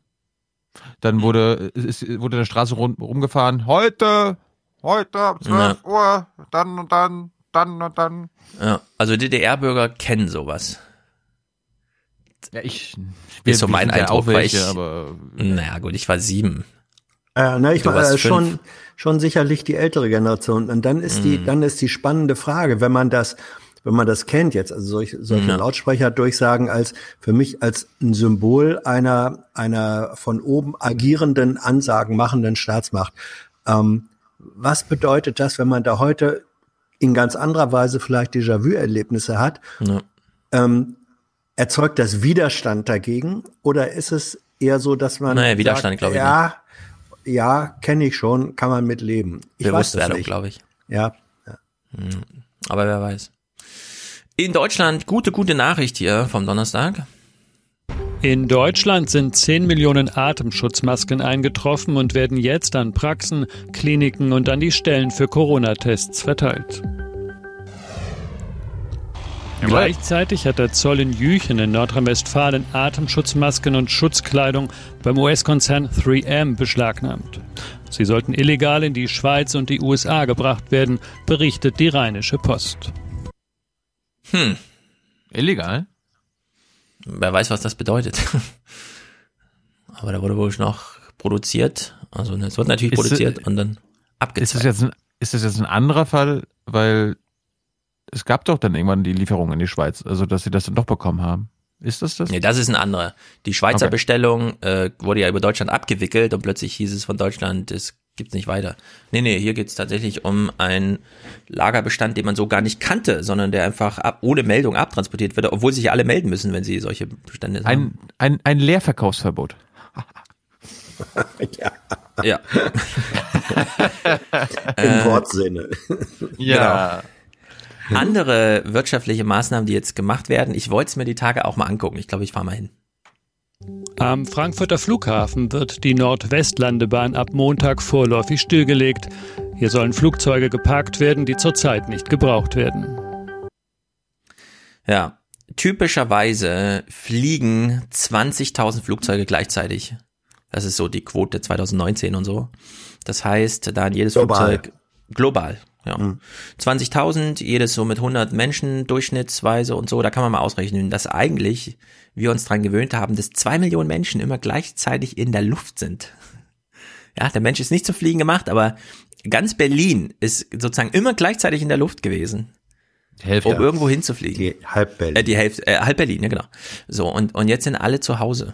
Und diese Flugzeuge stehen hier in Frankfurt einfach aufgereiht auf der Startbahn West. Die ist vier Kilometer lang. Da passen ein paar drauf. Ich habe mal nachgelesen. Ein kleines kostet sieben Euro pro Tag Standgebühr und die größeren so 15 Euro. Also man geht noch eine ordentliche Leistungsabrechnung. Genau, man macht noch eine die- ordentliche haben Leistungsabrechnung. Park- Haben die schon Parkuhren aufgestellt? Naja, wir haben ja hier auch äh, Mitarbeiter von der Lufthansa so in einem Freundeskreis und Frankfurt ist ja unterversorgt, was Klopapier angeht, ne? Diese Flugzeuge haben allerdings immer ähm, kiloweise das dabei. Also es gibt da so Vorschriften. Es müssen gewisse Bestände immer dabei sein. Gab es schon so Witze, dass man Angst um die Flugzeuge hat, dass sie aufgebrochen Ja. um das Klopapier Fällt das, fällt das eigentlich unter die Kategorie Mundraub? Nicht ganz, weil du Arschraub ist Arschraub. Vom Arsch weggeklaut. Ah, ja. Ja. Übrigens, solche Bilder kennt man sonst äh, aus den USA. Ich glaube, in Arizona gibt es Ja, äh, wo die Flugfelder, wo die entweder die alten oder auch wenn, Ja. wenn Rezession ist oder so, oder sie am Boden bleiben müssen, da gibt's dann auch so Elefantenfriedhöfe Mhm. oder Parkplätze. Ja, Jetzt das ist auch in Deutschland. Ja. Ich gucke hier gerade auf den Flightradar und du meinst ja gerade, was, 20.000 Flüge? Äh, zeitgleich 20.000 Ja, haben so der jetzt, Schnitt. je, Hans, was glaubst du, wie viele sind aktuell weltweit gerade in der Luft? 5000. Knapp Nee, sechs- weniger. sechs- Ja? 6.400. Ah, ist immer noch viel eigentlich, aber es gibt auch noch viele Ah, Rückholen. ist ein, ist ein Viertel. Naja, die Lufthansa Viertel. operiert jetzt auf 5% Viertel, ihrer, ihrer üblichen äh, Leistungsfähigkeit, ne? 5%. Und da hat ja Carsten Spohr auch in so einem Meeting mit allen gesagt, äh, liebe Leute, es tut mir leid, ab jetzt keine äh, Gehaltszahlung mehr. Es wird jetzt alles über Kurzarbeit geregelt und so. Wir, wir, wir haben jetzt Trittin letztens gefragt und auch jetzt Amtor, was ist denn, wenn die Lufthansa ein Bailout braucht, Milliardenhilfe, ob es denn da Bedingungen geben kann vom Staat, zum Beispiel, liebe Lufthansa, ab 2030 erfüllt die dann die Klimaneutralität, also fliegt dann nur noch sauber. Äh, Trittin war dafür, Amtor hat das natürlich, will das dem Markt überlassen. Ja, also sowas wird es jetzt nicht geben. Carsten Spohrs wichtigstes Ziel ist gerade, Das muss es geben, das zu werden. kann. Naja, warte, warte, warte. Also ich, wir wissen alle, was du dir wünschst, Tilo. Das wissen wir ja. Nur, Carsten Spohrs wichtigstes Ziel gerade wünschst ist, dass die auch. Luft. Also, Carsten Spohrs wichtigstes Ziel, lieber Moral-Tilo, ist ganz faktisch einfach. Kannst du mal bitte aufhören, das äh, immer moralisch äh, zu bringen? Das Das ist ist keine, kein, das ist kein moralisches Argument. Das ist ein klimapolitisches Argument. Das ist ein politisches Argument. Hör Okay, auf, dann mache ich ein moralische. pragmatisches. Jetzt kommt das Pragmatische. Das größte Ziel der Lufthansa, ich versuche es zum vierten Mal, ist nicht verstaatlicht zu werden. Gleichzeitig ist das größte, na jetzt gerade gibt's, also jetzt ist null Cashflow gerade, ja, null, keine Einnahmen, keine Umsätze, nichts. Da ist jetzt nichts mit Profit maximieren und so weiter. Das größte Ziel der Lufthansa ist gerade, fünfter Versuch, nicht verstaatlicht werden. Das größte Ziel von Deutschland ist, wenn das aufhört und es wird wieder geflogen, dann muss die Lufthansa in eine strategisch günstigte Marktposition gebracht werden. Ich wollte nur sagen, weil jetzt immer alle, so wie du auch, hoffen, dass man jetzt so eine Klimadividende rausziehen kann. Bei der Lufthansa ist das Klimathema gerade das allerletzte. An das denkt wirklich niemand von denen, die jetzt versuchen, positiv aus der Krise rauszukommen. Bei sehr vielen anderen Unternehmen auch. Sobald die Krise vorbei ist, hauen die alle so rein, um ihre Marktposition wieder zu erlangen und die Schwäche der anderen möglichst auszunutzen, dass es eventuell trotz aller Wünsche und moralischen Vorstellungen und Forderungen und Formulierungen, ja, dass es eine ganz große Delle auch geben wird, weil dann gehen wirklich erstmal alle all in und zuallererst diese ähm, Flugzeug, Fluganbieter und so. Ja, aber wenn wir jetzt monatelang wirklich diese Situation haben und nach einem Jahr, keine Ahnung, wieder in Normalität gehen, dann wäre es ja unverantwortlich von unserer Politik, die Wirtschaft jetzt genau wieder so weitermachen zu lassen äh, wie bisher. Äh, das doch, genau das. Nee, nee, das müssen wir. Wir haben jetzt ein Jahr lang Zeit oder monatelang Zeit, uns zu überlegen, wie wir das anders gestalten können. Ja, aber die wie jetzt Hans nicht wieder sagte, so anfangen. Wenn du es nicht global regelst, ist sofort Konkurrenz. Von Tag eins ist dann Konkurrenz. Und dann gehen die alle all in. Ich habe jetzt ja nicht behauptet, dass nur wir Deutschen das jetzt irgendwie anders machen können, aber Europa, wenn wir das europäisch hinbekommen können, dann müssen die Ja. Chinesen und Amerikaner nachziehen. Und ich finde es aber nur äh, und, ich- leider, und, also, und, mhm. und ich finde es einfach wichtig, das jetzt auch von Anfang an immer schon mal äh, ins Spiel zu bringen, damit, damit die Politiker das im Hinterkopf haben. Also Amthor Ja. hat er, gar- hat er, hat er glaube ich noch nie einen Gedanken drin. Ich will doch jetzt nicht, erwarte jetzt wie Amthor, dass er jetzt live sagt, ja genau, äh, ja jetzt 2035 klimaneutral, kein Problem. Hm. Die müssen, die müssen das im Hinterkopf haben. Das ist wichtig. Es gibt ein, es gibt ein historisches Beispiel für diese Diskussion und die zeigt, dass ihr letztlich beide recht habt, wie so häufig.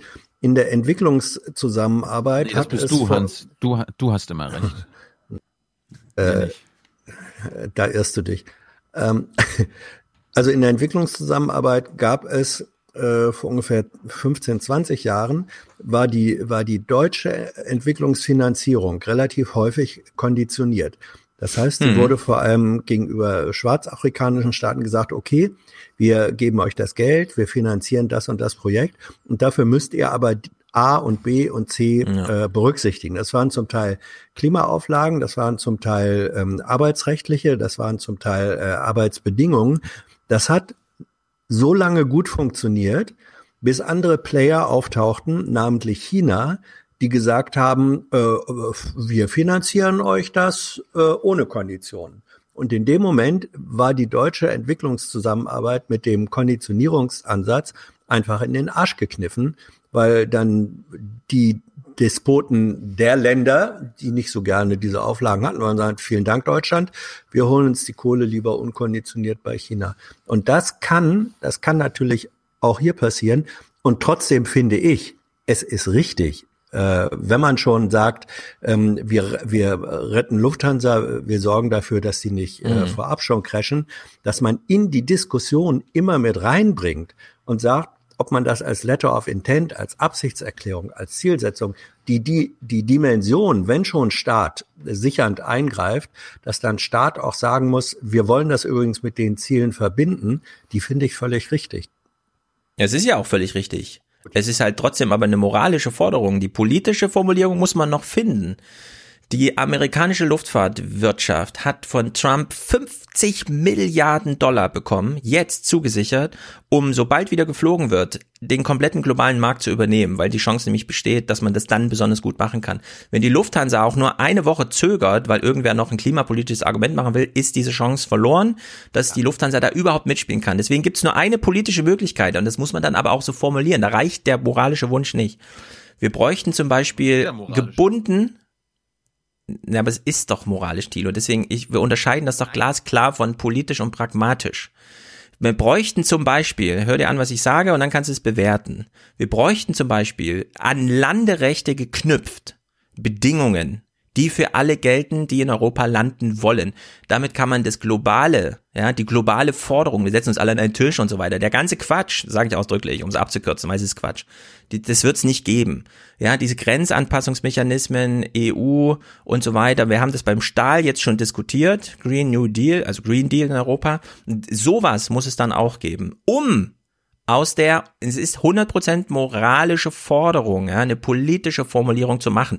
Ich weiß nicht, warum du dich immer dagegen wehrst, dass es Moral ist. Findest du Moral was Schlechtes? Nein. Es ist aber trotzdem einfach mo eine moralische Forderung, die du hast. Und die muss man jetzt übersetzen in eine politische Formulierung. Und die könnte in so einem Gesetz niedergeschrieben sein, wo drin steht, Landerechte gibt's nur, ja, wenn man und dann sagt man, für die Lufthansa gelten jetzt folgende Regel und ausdrücklich auch für alle, die hier in Deutschland landen wollen. So, und dann kann man das alles machen. Aber einfach nur so, ja, wir müssten das mal und so. Nee, nee, man, keine falschen Vorstellungen, ja. Sobald die Krise überstanden ist, weil irgendwer gesagt hat, ab jetzt wieder, ja, kann wieder geflogen werden, greift absolut Kapitalismus in diesem Moment noch im Quadrat, weil alle glauben, dass Konkurrenz, wenn man nur schnell genug ist und richtig reinbuttert, in dem Falle dann ja am besten sich auszahlt. Deswegen keine falschen Vorstellungen. Nur weil jetzt gerade das Klima gerettet wird, weil keiner fliegt, das geht dann rucki zucki. Und wenn die politische Diskussion der in der Moral hängen bleibt, ja, nein, dann ist die äh, Chance nein, nein, nein, nein, nein, nein, nein, nein, nein. Also ähm, die, die Moral ist ja keine reine Moral, sondern die Moral, da stimme ich Thilo zu, ist Ausdruck einer ökologischen Notwendigkeit. Ja, das wissen wir von Science, äh, Scientists for Future und so weiter. Mhm. Es ist, es besteht eine ökologische Notwendigkeit, Genau. sozusagen äh, Flugverkehr einzugrenzen. So. Ähm, diese ökologische Notwendigkeit, die wird äh, seltenst freiwillig von kapitalistischen Ja, ähm, äh, gewinnorientierten eben. So, deswegen muss man gucken, wo kann man dafür sorgen, dass das, was ökologisch notwendig ist, dann tatsächlich auch verpflichtende Realität wird. Und da hast du recht. Zum einen sind das die Fragen der Konditionen für Landerechte. Zum zweiten, aber das finde ich gar nicht falsch, wenn Staat dann sagt, okay, Lufthansa, wir lassen euch nicht untergehen, wir sorgen für die Finanzierung, aber da, dafür erklärt ihr dann bitte auch, und sei es in Form von einer festen Absichtserklärung oder langfristigen Plänen, das ist nichts, was sozusagen verhindern darf, dass man sofort, wenn es geht, wieder und dann auch im brutalen Konkurrenzkampf mit US-Firmen in den Markt einsteigt. Aber eine zweite Ebene einzuziehen, die eine, die eine Art von Perspektive, Verpflichtung mit am, das würde ich nicht für rein moralisch halten. Ja, also ich würde es komplett über Gesetze regeln. Irgendwelche Selbstverpflichtungen könnt ihr das mal auch Ja, unterschreiben. das ist- es muss das über Gesetze ja- gemacht werden. Ja, da sind wir uns doch einig. Ich habe da jetzt kein Gesetz formuliert. Ich habe einfach nur diese politische äh, Forderung ins Spiel. Ja, welche war deine Forderung? Ich habe keine Formulierung gehört. Du hast erstmal nur den Wunsch geäußert, man muss jetzt auch ans Klima denken, aber eine konkrete politische, eine Übersetzung, eine politische Formulierung habe ich eben vermisst. Deswegen habe ich eine angeboten und meine war gesagt. über die Landerechte das zu regeln. Ja, da, das ist mir, kannst du, das musst du wahrscheinlich vielschichtig machen, aber du kannst der Lufthansa auch sagen, ab 2035 macht ihr eure Geschäfte nicht mehr mit CO2-Emissionen. Wie du das formulierst, ist doch mir wurscht, aber Nee, darauf kommt es an, wie man es formuliert. Das kann dir nicht wurscht sein. Das ist die Leistung, die gebracht werden muss. Man muss Aber es formulieren ich, können. Ich Ansonsten rede, ich rede, über, ich, rede über, das- ich rede über das Abstrakte und du willst konkret sein. Na, ich, Also aber mein Punkt ist doch die ganze vorbei. Zeit, abstrakt reicht nicht. Weil den Wunsch haben wir alle. Da sagst du ja völlig zu Recht, das ist auch mein Wunsch. Ist ja auch mein Wunsch. Nur man braucht eine konkrete, und das ist das Gegenteil von abstrakt, eine konkrete Formulierung eines Gesetzes oder einer Idee für ein Gesetz. Und das ist zum Beispiel Grenzanpassungsmechanismen, Landerechte in dem Fall. Ja, das ist die eine Ebene. So, und wenn man das, wenn man dieses hat, dann kann man auch sagen, das ist doch wie mit, sagen wir mal, wenn, wenn Nationalstaaten sagen, ab 2030 keine Verbrenner äh, mehr in diesem Land zulassen. So, Genau. Das muss man, ja, das kann man dann machen und auch als Vorschrift machen und wegen mir auch bei Investitionszusagen an Automobilunternehmen. Wenn du gleichzeitig sagst, und im Übrigen muss das sowieso deswegen sein, weil die Richtlinien für Umweltbelastung, das sind deine Landerechte, in Mhm. 20, 30 oder 40 so und so aussehen. Das heißt also, genau. diese, diese beiden Maßnahmen stehen nicht in einem Entweder-Oder, sondern in einem Mhm. sowohl als auch Verhältnis zueinander. Deswegen meine ich, ihr habt im Grunde beide recht, da müssen wir uns gar nicht drüber streiten. Oder Mhm. ihr euch. Freitag. Ja. Freitag Wollen wir nicht beginnt mal- mit einem Wieler-Zitat. Hm? Wollen wir nicht auf die Tribüne, bevor wir. Ja, wir können Freitag noch kurz abhandeln und dann machen wir Tribüne und dann. Kommt dann Samstag, Sonntag noch? Nein, nur Freitag jetzt. Samstag, Sonntag gibt's keine Nachrichten. Da war zwar bisher immer Fußball und so, aber da kommt auch jetzt nicht viel. Wir wissen ja nicht mal, die Gesundheitsämter melden Zahlen. Sag mal, sag mal, du hast du die Tagesthemen geguckt. Sind die denn jetzt auch schon länger? Freitags, ja, ja, die gehen jetzt äh, Freitags, eine ja. Viertel, äh, die gehen länger freitags jetzt. Also die sind grundsätzlich länger. Es ist so, als würde das Wetter noch mit eingepreist und dann hinten dran gehangen und Freitag ist tatsächlich doppelt so lang. Also in der Hinsicht ist mit dem ZDF da alles geregelt, ja. Die haben sich arrangiert. Gut, Freitag. Es beginnt mit einem Wieler-Zitat. Wir wissen, das ist der RKI-Chef. Darf ich fragen, Mhm. gibt es denn einfach fünf mehr Beiträge oder sind die Beiträge länger? Weil das regt uns ja auch manchmal Nee, also meistens auf. nee es gibt mehr Themen. Hm, okay. Äh, Also wir haben natürlich eben die Pflegerin gehört, ne? Das sticht schon heraus, wenn man da einfach mal sieben Minuten lang mit jemandem redet. Ansonsten bleibt es bei der klassischen äh, drei Minuten Berichterstattung. Naja, hier Wieler. Wir hatten bislang die Situation einer Epidemie diesen Ausmaßes in Deutschland noch nicht. Guten Abend. Drastische Worte vom Chef des Robert Koch Instituts, Lothar Wieler. Das Was sind denn bitte die drastischen Worte? Worte? Ja, wirklich. Ja. Wir hatten das bisher noch nicht, ja. Das hätte ich auch schon vor zwei Wochen sagen können. also ja. in der Hinsicht, okay, klang halt dramatisch, aber gut, mhm. er hat es nochmal expliziert, was eh alle wussten. Mhm. Söder war auch wieder präsent. Er hat nochmal die Schraube so ein bisschen enger gedreht. Ab hier hat er auch ein bisschen unklar formuliert, denn es war jetzt ein bisschen also die Leute wussten danach nicht ganz. Also ist das jetzt eine Ausgangssperre oder nicht? Ach so, Ausgangsbeschränkung? Was heißt denn das eigentlich? Ausgangsbeschränkungen nennt es der Ministerpräsident in München. Von einer Ausgangssperre wollte Söder noch nicht reden. Ja, ich würde sagen, er ist auch all in gegangen. Mehr kann es nicht geben. Ausgangssperre, also klar für Freiburg und punktuell, aber flächendeckend. Kontaktverbot in NRW. Ja, Kontaktverbot, so haben wir es ja auch in Hessen und in Berlin. Es drohen Strafen. Die Vorschriften sollen streng kontrolliert werden. Wer sich nicht daran hält, muss mit Strafen bis zu 25.000 Euro rechnen. Mhm, 25.000 Euro. Ich bin mal gespannt, wie oft das ausgesprochen wird. Ich tippe auf nie. Aber gut. Ja, gut Malu Dreier. Hm. Vielleicht weiß ein Hörer ja, äh, das mal. Weiß ein Nein. Hörer oder eine, eine, Hörerin, was ich tun muss, um die 25.000 Euro zu bezahlen? Also muss ich da zehnmal erwischt werden? Oder? Zu zehnt Party mit offenem Bier, das ja rumreicht, äh, durch Im die Einkaufsstraße gehen und euch wundern, warum DM zu hat. Nee, DM hat ja offen. Warum H&M zu hat und die Flasche gegen die Scheibe schmeißt. Und dann sagen, äh, keine Ahnung, ich bin heute Morgen aus drei Wochen Grippe erwacht und irgendwie ist alles komisch hier. Bin ich in einem Film? Ja, es ist 28 Days Later. So, Malu also, Dreier. Ich, ich, meine, Goodbye Lenin könnte man heute in Oder einem das, genau, Remake, genau, Goodbye Lenin. Goodbye Lenin in einem Corona-Remake machen. Ja.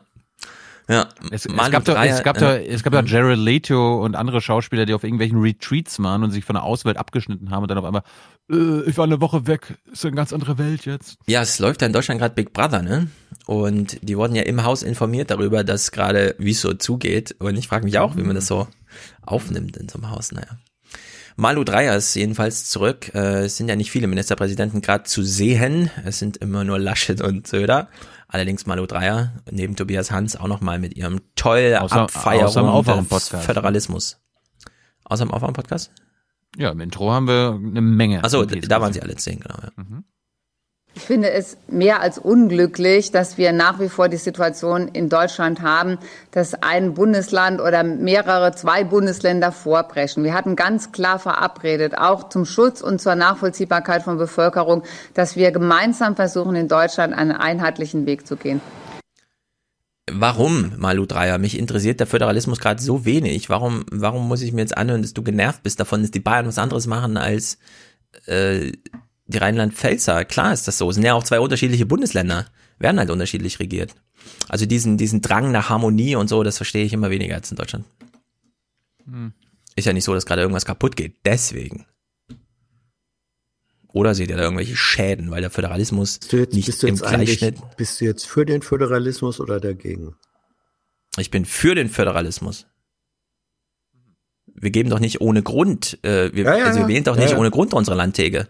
Ja, äh, ja, ja, ja, ist richtig. Wenn die in Bayern eine Notlage haben, warum sollen die auf irgendwen warten? Die können doch einfach regieren. Also das ist mir ein bisschen unklar. Nee, noch mal eine Telco bitte. Nicht einfach alleine machen.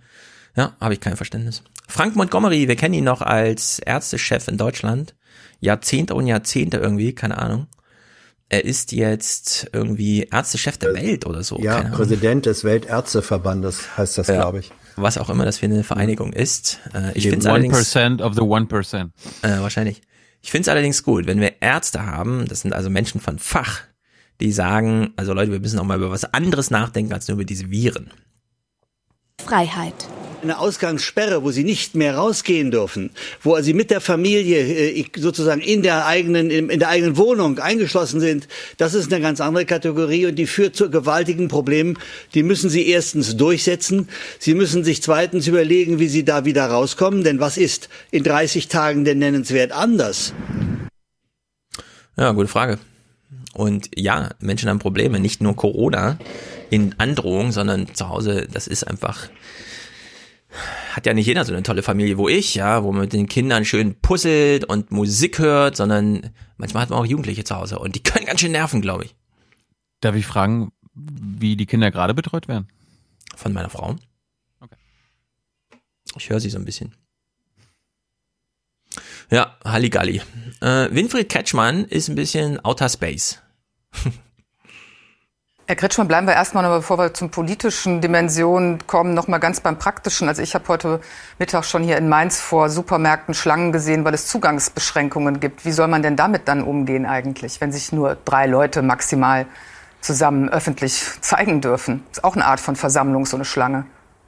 Ja, auch ja klar, auch die Geschäfte, in die man noch darf, wie zum Beispiel Lebensmittelgeschäfte, die müssen dafür sorgen, dass äh, die Menschen Abstand halten, dass kein Kontakt zustande kommt. Das heißt, weder im Geschäft noch vor dem Geschäft dürfen zum Beispiel Schlangen entstehen. Das muss der Ladenbesitzer organisieren.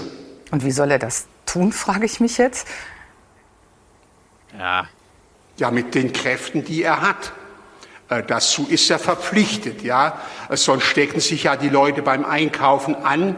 Das ja. kann nicht der Sinn des Einkaufs nee. sein.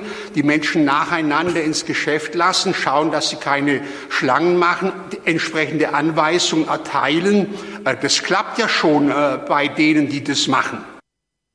Mhm. Ja, wenn es so einfach ist, also liebes Coronavirus, zieh dich doch mal zurück, wir wollen dich hier nicht. Ja, hier hat vor allem wirklich mal wieder der Tonmann Abstand gehalten. Auch, oh, ist so schlimm, wirklich. Ja, ja.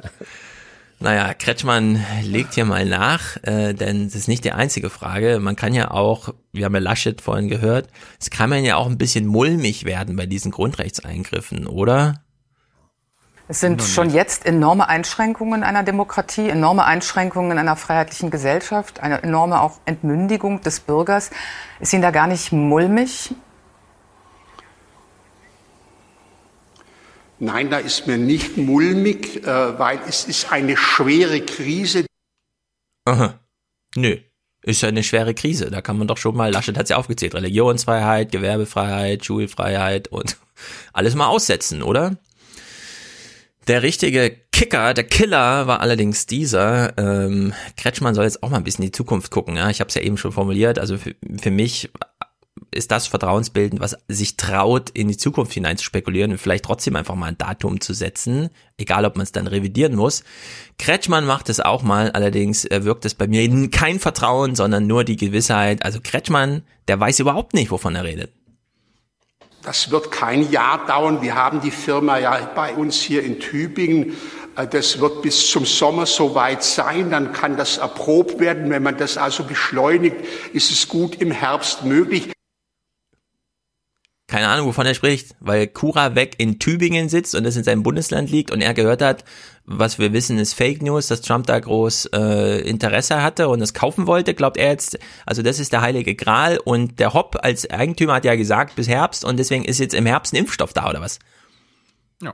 Also ja. ehrlich, man sitzt so da und kriegt, bringt seinen Kindern das einmal eins bei und dann hört man sowas, ja, wie jemand hier einfach mal alles in einen Topf wirft, rumrührt und sagt, im Herbst ist die Welt gerettet, weil in Tübingen ist diese Firma keine Ahnung, ich habe bisher immer nur Gegenteiliges gehört, dass es schon sehr viel Glück auch sein muss, dass es äh, klappt da mit Cura weg und dass es nur eine Firma von vielen ist und die eben auch nur so ein spezielles Verfahren mit der RNA statt mit der DNA machen und das machen aber auch viele Unternehmen und äh, mal gucken, mhm. ja, also man weiß jetzt nicht, ob das funktioniert. Und aber selbst, gut. Selbst wenn sie morgen den Impfstoff hätten, es würde trotzdem noch Monate dauern, bis der quasi flächenmäßig auf den Markt kommen könnte. Ja, sie haben ja im Grunde den Impfstoff, nur den kann man halt nicht verabreichen, weil er hat, man muss halt ein bisschen was machen und es kommt auf die Wirkung im Körper an und so. Und in der Hinsicht. Und das ist noch nicht getestet und so weiter. Also die ja. optimistischen, die optimistischen Prognosen, äh, die man hört von Virologen und so weiter, die laufen bei wenn es gut geht, im Frühsommer oder so äh, ja. des nächsten Jahres. Also in ungefähr einem Jahr. Das ist ja. gut. Jetzt kann man sagen, meine Güte, ob nun Dezember oder äh, März, April, so groß ist der Unterschied nicht. Aber, ja, aber jedenfalls, Sommer und Herbst. jedenfalls eben, jedenfalls nicht übermorgen. Also ja. Ja, also wenn es nur darum geht, die Viren abzutöten, 70 Prozent Alkohol, ja, aber damit können wir die Lunge leider nicht behandeln. Also in der Hinsicht Kretschmann, äh, ich hoffe, das funktioniert weiter, euer Krisenmanagement. Naja, es gibt allerdings noch einen anderen großen Staatsrechtsphilosophen, Wolf Schmiese. Hm, ja. Er macht jetzt so einen Spruch, da, da schlagen wir uns auch alle vor den Kopf. In dieser Lage ist eine Ausgangsbeschränkung keine Freiheitsberaubung, sondern der Zwang zur Solidarität. Ja, Zwang zur Solidarität. Oben ist jetzt unten, vorne ist hinten. Und äh, man kann jetzt, äh, also wenn wir Zwang brauchen, wohl Schmiese, dann nennen es auch so und versuchen nicht semantisch noch, das ist nur hingebogene Solidarität zu sagen, weil es ist dann keine Solidarität mehr. Das widerspricht sich komplett. Ja. Zwang, Zwang zur Solidarität, ja. Na gut. Ja, wobei Freiheitsberaubung fände ich nun auch nicht den passenden Begriff. Ja, es passt einfach gar nicht zusammen. Es ist, äh, na gut, Nachrichten, wie sie halt so anfallen jetzt, ja. Ich weiß überhaupt nicht, warum man, das ist ja auch ein Programmpunkt, den muss man ja nicht machen, ja. Anders als in den Tagesthemen muss man ja nicht irgendwen kommentieren lassen, aber irgendwie hat man sich gedacht, doch, doch, der hat gerade einen ganz tollen Spruch auf Lager, den senden wir dann heute auch. Bin mir nicht so sicher, ob das so sinnvoll ist. Gut, Tribüne. Ye are many, they are few.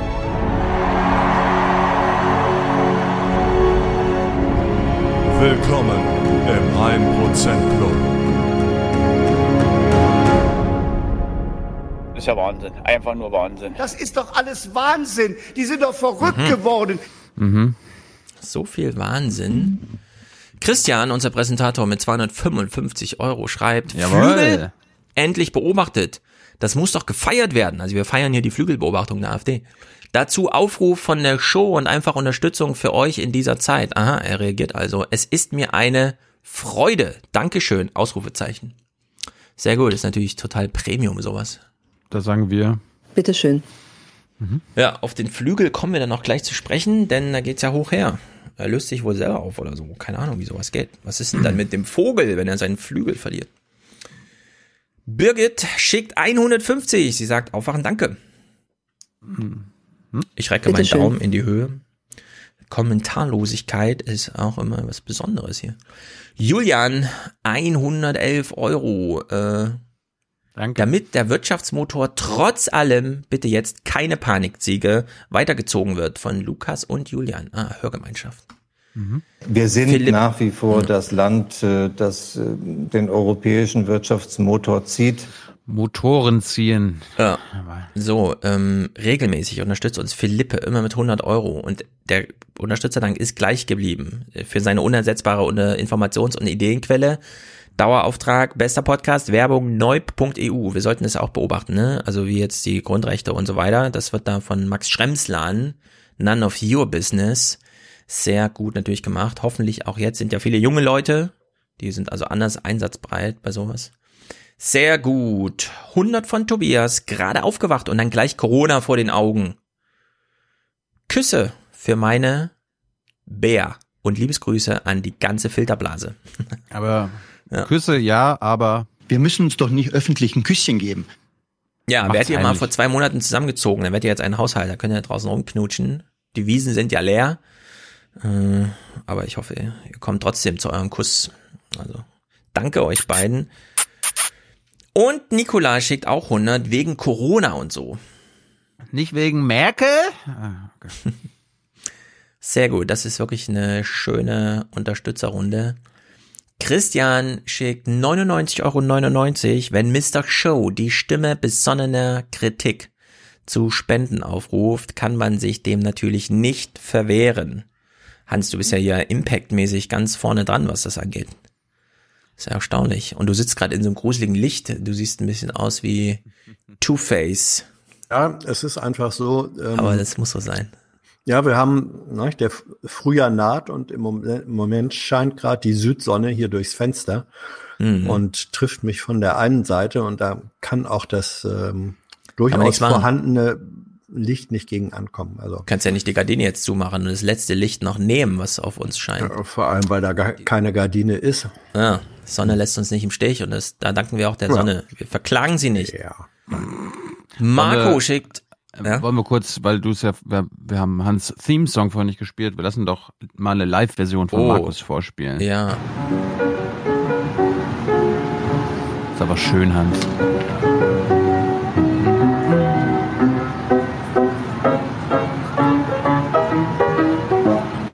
Professor Jessen erläutert. Professor Jessen. Professor Hm. Jessen erläutert. Und wir wissen, die Aufnahme ist aus Montreal, das ist wie Wollte ich gerade sagen. Ja, das ist ja auch. Was nicht Toronto? Kanada. Jedenfalls Vancouver. Kanada. Jedenfalls, Ja, ka- auf jedenfalls jeden Fall Kanada. Kanada. Aus einer anderen Zeit, aus einer anderen Welt. Ja, ob wir jemals wieder nach Kanada dürfen. Marco sagt, Top-Service schickt 99,99. Erzeugnis enthält erschreckend ex exzellente Erkenntnisse. Immens illustre Inspiration inklusive vielseitig verwendbar, vorzüglich verpackter und immer wieder gerne, sagt er. Ja, sehr gut.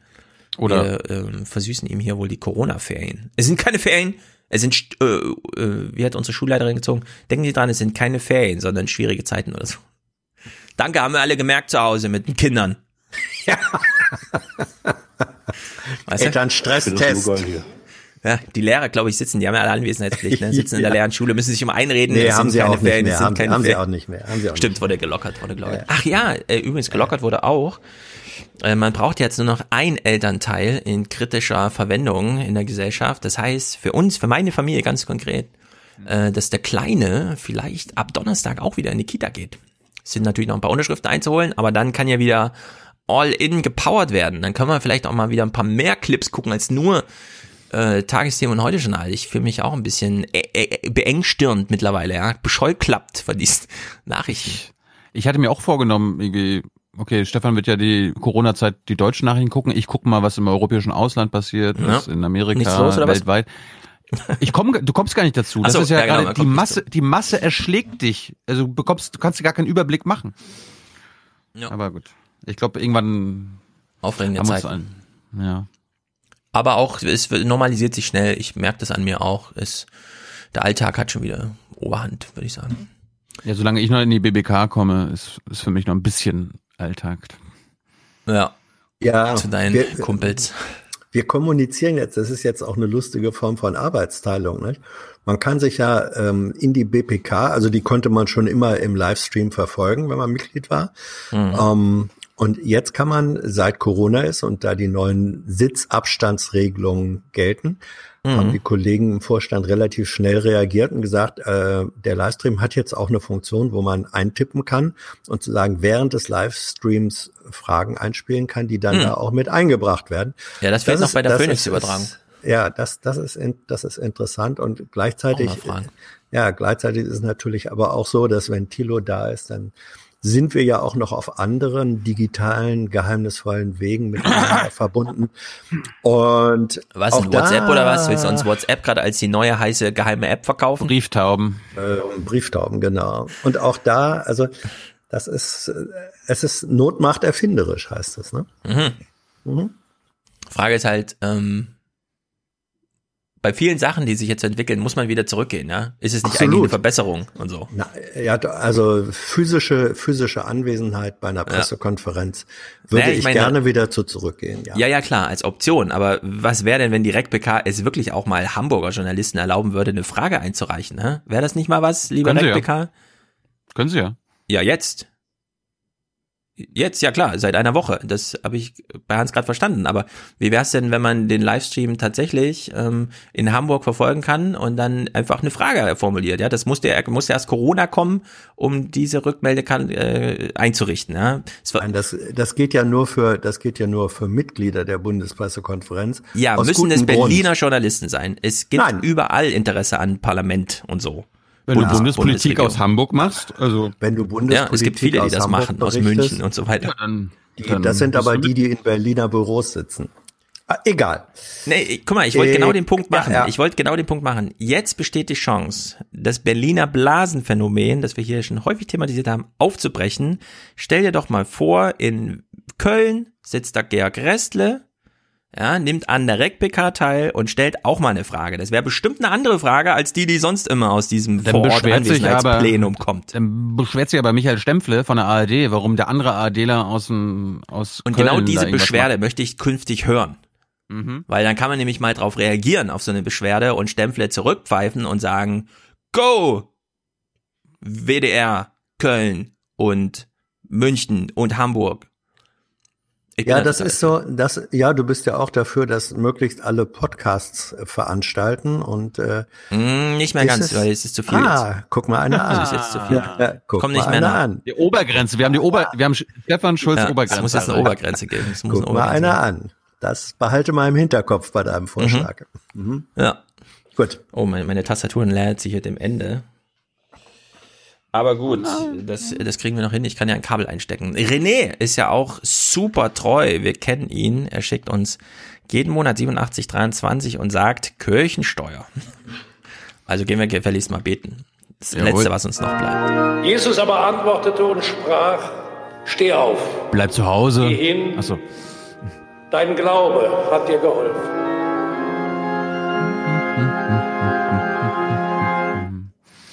Jofi unterstützt uns quartalsweise. Das ist das erste Quartal, 75 Euro. Masken tragen, Kurve drücken. Liebesgrüße aus Bochum. Sehr gut. Holger unterstützt uns mit 60. Danke, sagt er. Und von Julia kommen auch 60. Danke für eure Arbeit. Stefan meldet sich aus Österreich mit 52. Wir kennen ihn sehr treu. Das ist hier, da hört die ganze Familie zu. Grüße. Eva schickt 51. Erlöst der Überraschungs... Oh, das ist gut. Eva, ihr kennt sie vielleicht, Premium-Hörerin von Instagram, erlöst der Überraschungspaket Spendenaktion 45 Euro über den Schnitt. Nicht bereut, ihr seid klasse. Weiter so, öffentliche Küsschen und beendet Schwarzhörerschaft. Sie beendet ihre Schwarzhörerschaft. Und sie Also weist Eva- darauf hin... Ja. Erzähl. Sie, sie weist noch darauf hin, dass sie, dass man ihr folgen kann bei Instagram, was ich sehr empfehle, denn sie macht sehr geruhsame Stories, wie sie ihren Boden abschleift, Yoga macht und so weiter. Äh, Eva Sophie, also Eva E V A S O F E I, falls ihr mal ein bisschen kurzweilige Unterhaltung, nicht nur dieses drei, vier, fünf Stunden Podcast hören von irgendwem, sondern Eva, danke Insta. auch noch, danke auch Mhm. nochmal für deine, für deine Stories. Du bekommst jetzt zwei Sounds, einmal eine Schwarzhörerin und den Puffjes Song. Du bist keine Schwarzhörerin mehr, wir sagen Danke. Spende jetzt und hör auf, Schwarzhörerin zu sein.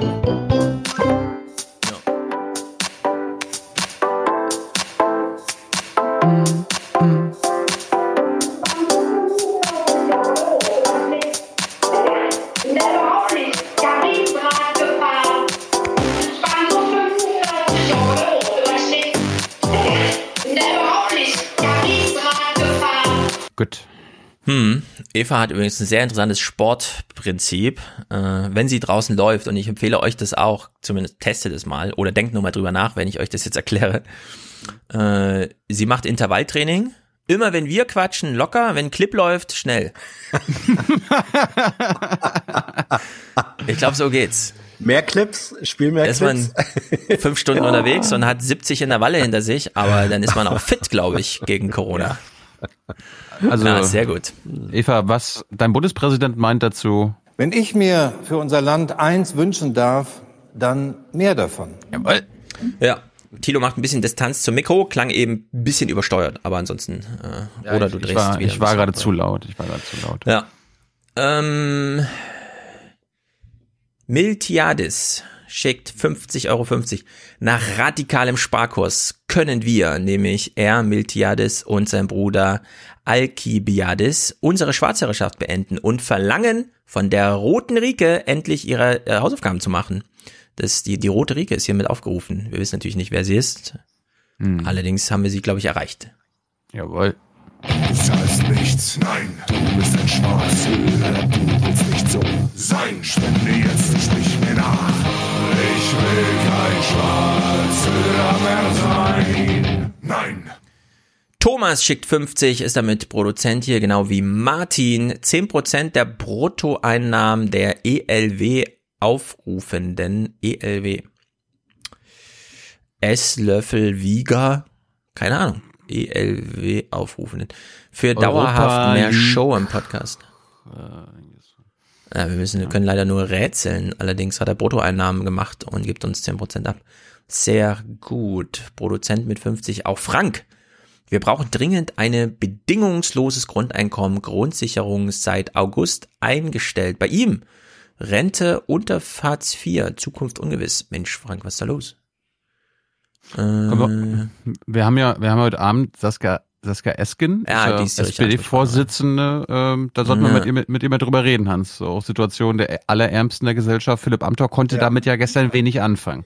Nee, Ja. da wo er seinen Wahlkreis hat, gibt's doch keine armen alten Leute. Also Ja, das äh, hast du es gehört anscheinend, weil, weil Nee, ich hab's er nicht gesagt, gehört. Hat er gesagt? Er hat nämlich gesagt, also er würde in äh, da wo er wohnt, hätte er noch keinen Obdachlosen gesehen. Mhm. Gut. Wie groß war sein Wahlkreis? Doppelt so groß wie äh, Saarland, ja? Ja, gut. Er meinte, glaube ich, sein Wohnort oder Kreisleiter oder sowas. Egal, wie auch immer. Ueckermünde. Ja, ja, ja. Äh, Thomas unterstützt den Aufwachen-Podcast. Äh, Max, Franz und da bricht die Nachricht ab. Ähm, ich hoffe, wir verschlucken jetzt keine Grüße oder sowas. Allerdings danken wir dir, Thomas. Sehr gut. Martin schickt Podcastbeitrag 2019 4369. Bestimmt irgendeine magische Zahl. Anzahl der Minuten im äh, Planetenquadrant geteilt durch sieben oder so. Glückszahl sieben mal 42. Simon schickt 42,14 Euro. Aufwachen statt Kirchenquatsch. Ah ja, unser lieber Simon, der nämlich ein Drittel des Trärchens ist in Köln. Und ich nehme mal an, die drei dürfen auch noch zusammen spazieren gehen. Denn die leben ja zusammen. Hm, ja. Würdet ihr auch sagen, ne? Ja. Yannick ist auch Produzent mit Haushalt, 42. Genau. Das schlechte Gewissen wurde jetzt äh, doch wieder groß, äh, dass die Münze nun doch springen muss. Klingend. Wohlan, Kutscher. Spanne er die Pferde ein und spute sich, denn springend klingt die Münze. Robert äh, sendet stellvertretend für unsere, die haben aufgestockt zuletzt auf 42 sind also alle drei Produzenten, Linda, äh, Linda, Lydia und Robert. We are family. Wir haben noch keinen Familienjingle, fällt mir dabei ein. Hm. Daniel unterstützt uns und er äh, 25 für Aufwachen und 15 extra, weil Junge Naiv und Mr. Show so geil sind. Never forget, Varoufakis und Wagenknecht. Peace. Oh, Mhm. das ist der Hans in die Ich finde das nur geil hier. Ja, Hans muss gerade aufstehen, aber er hat die Kopfhörer schon rausgenommen, bevor der Gruß verlesen wurde. Ja, wir müssen ihm das also dann noch mitteilen. Thomas, bitte am Torhymne. Ägypten-Style. Ja, das kann man bieten. Erstmal wird aber gesungen. Vaterland.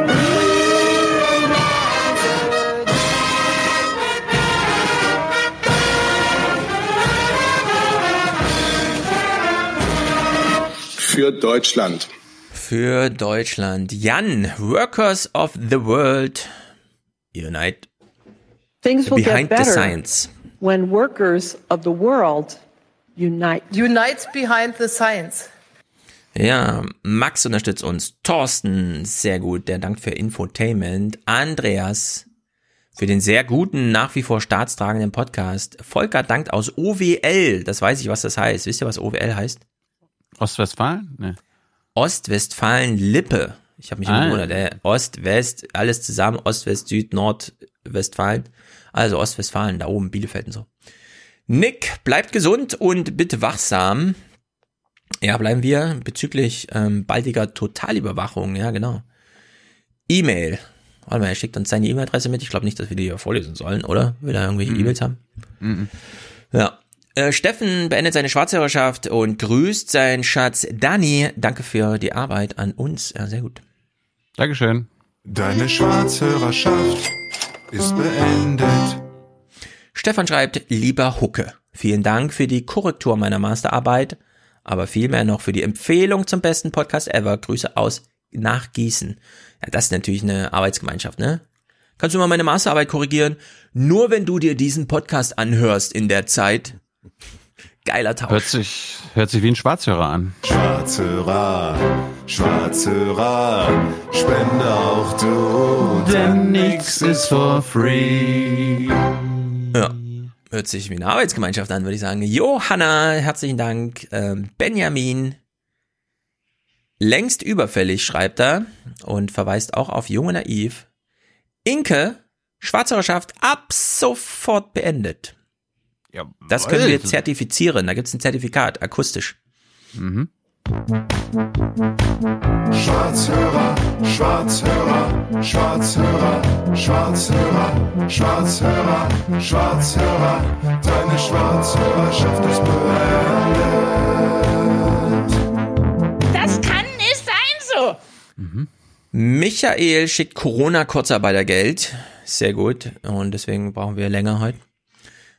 Wir buttern hier zumindest dienstags richtig rein. Claudia, richtig und wichtig für Tochter und Mutter, also Julia und Claudia. Wir grüßen euch beide. Sehr treu, sehr gut. Mhm. Ihr beide dürft auch noch zusammen spazieren gehen. Wir zertifizieren Ähm, richtig euch. und wichtig ist. Mhm, Josephine schickt einen Dauerauftrag, sehr gut. Und das gleiche auch für Jung Naiv. Da geht's also richtig rum. Connecting the Dots, ihr Penner. Darf ich den Song spielen? Nicht dein, nicht den du hast? Du darfst dieses Yes, Also Lonely Ma- Hearts Markus. spielen. Ja, ja. We connect the dots.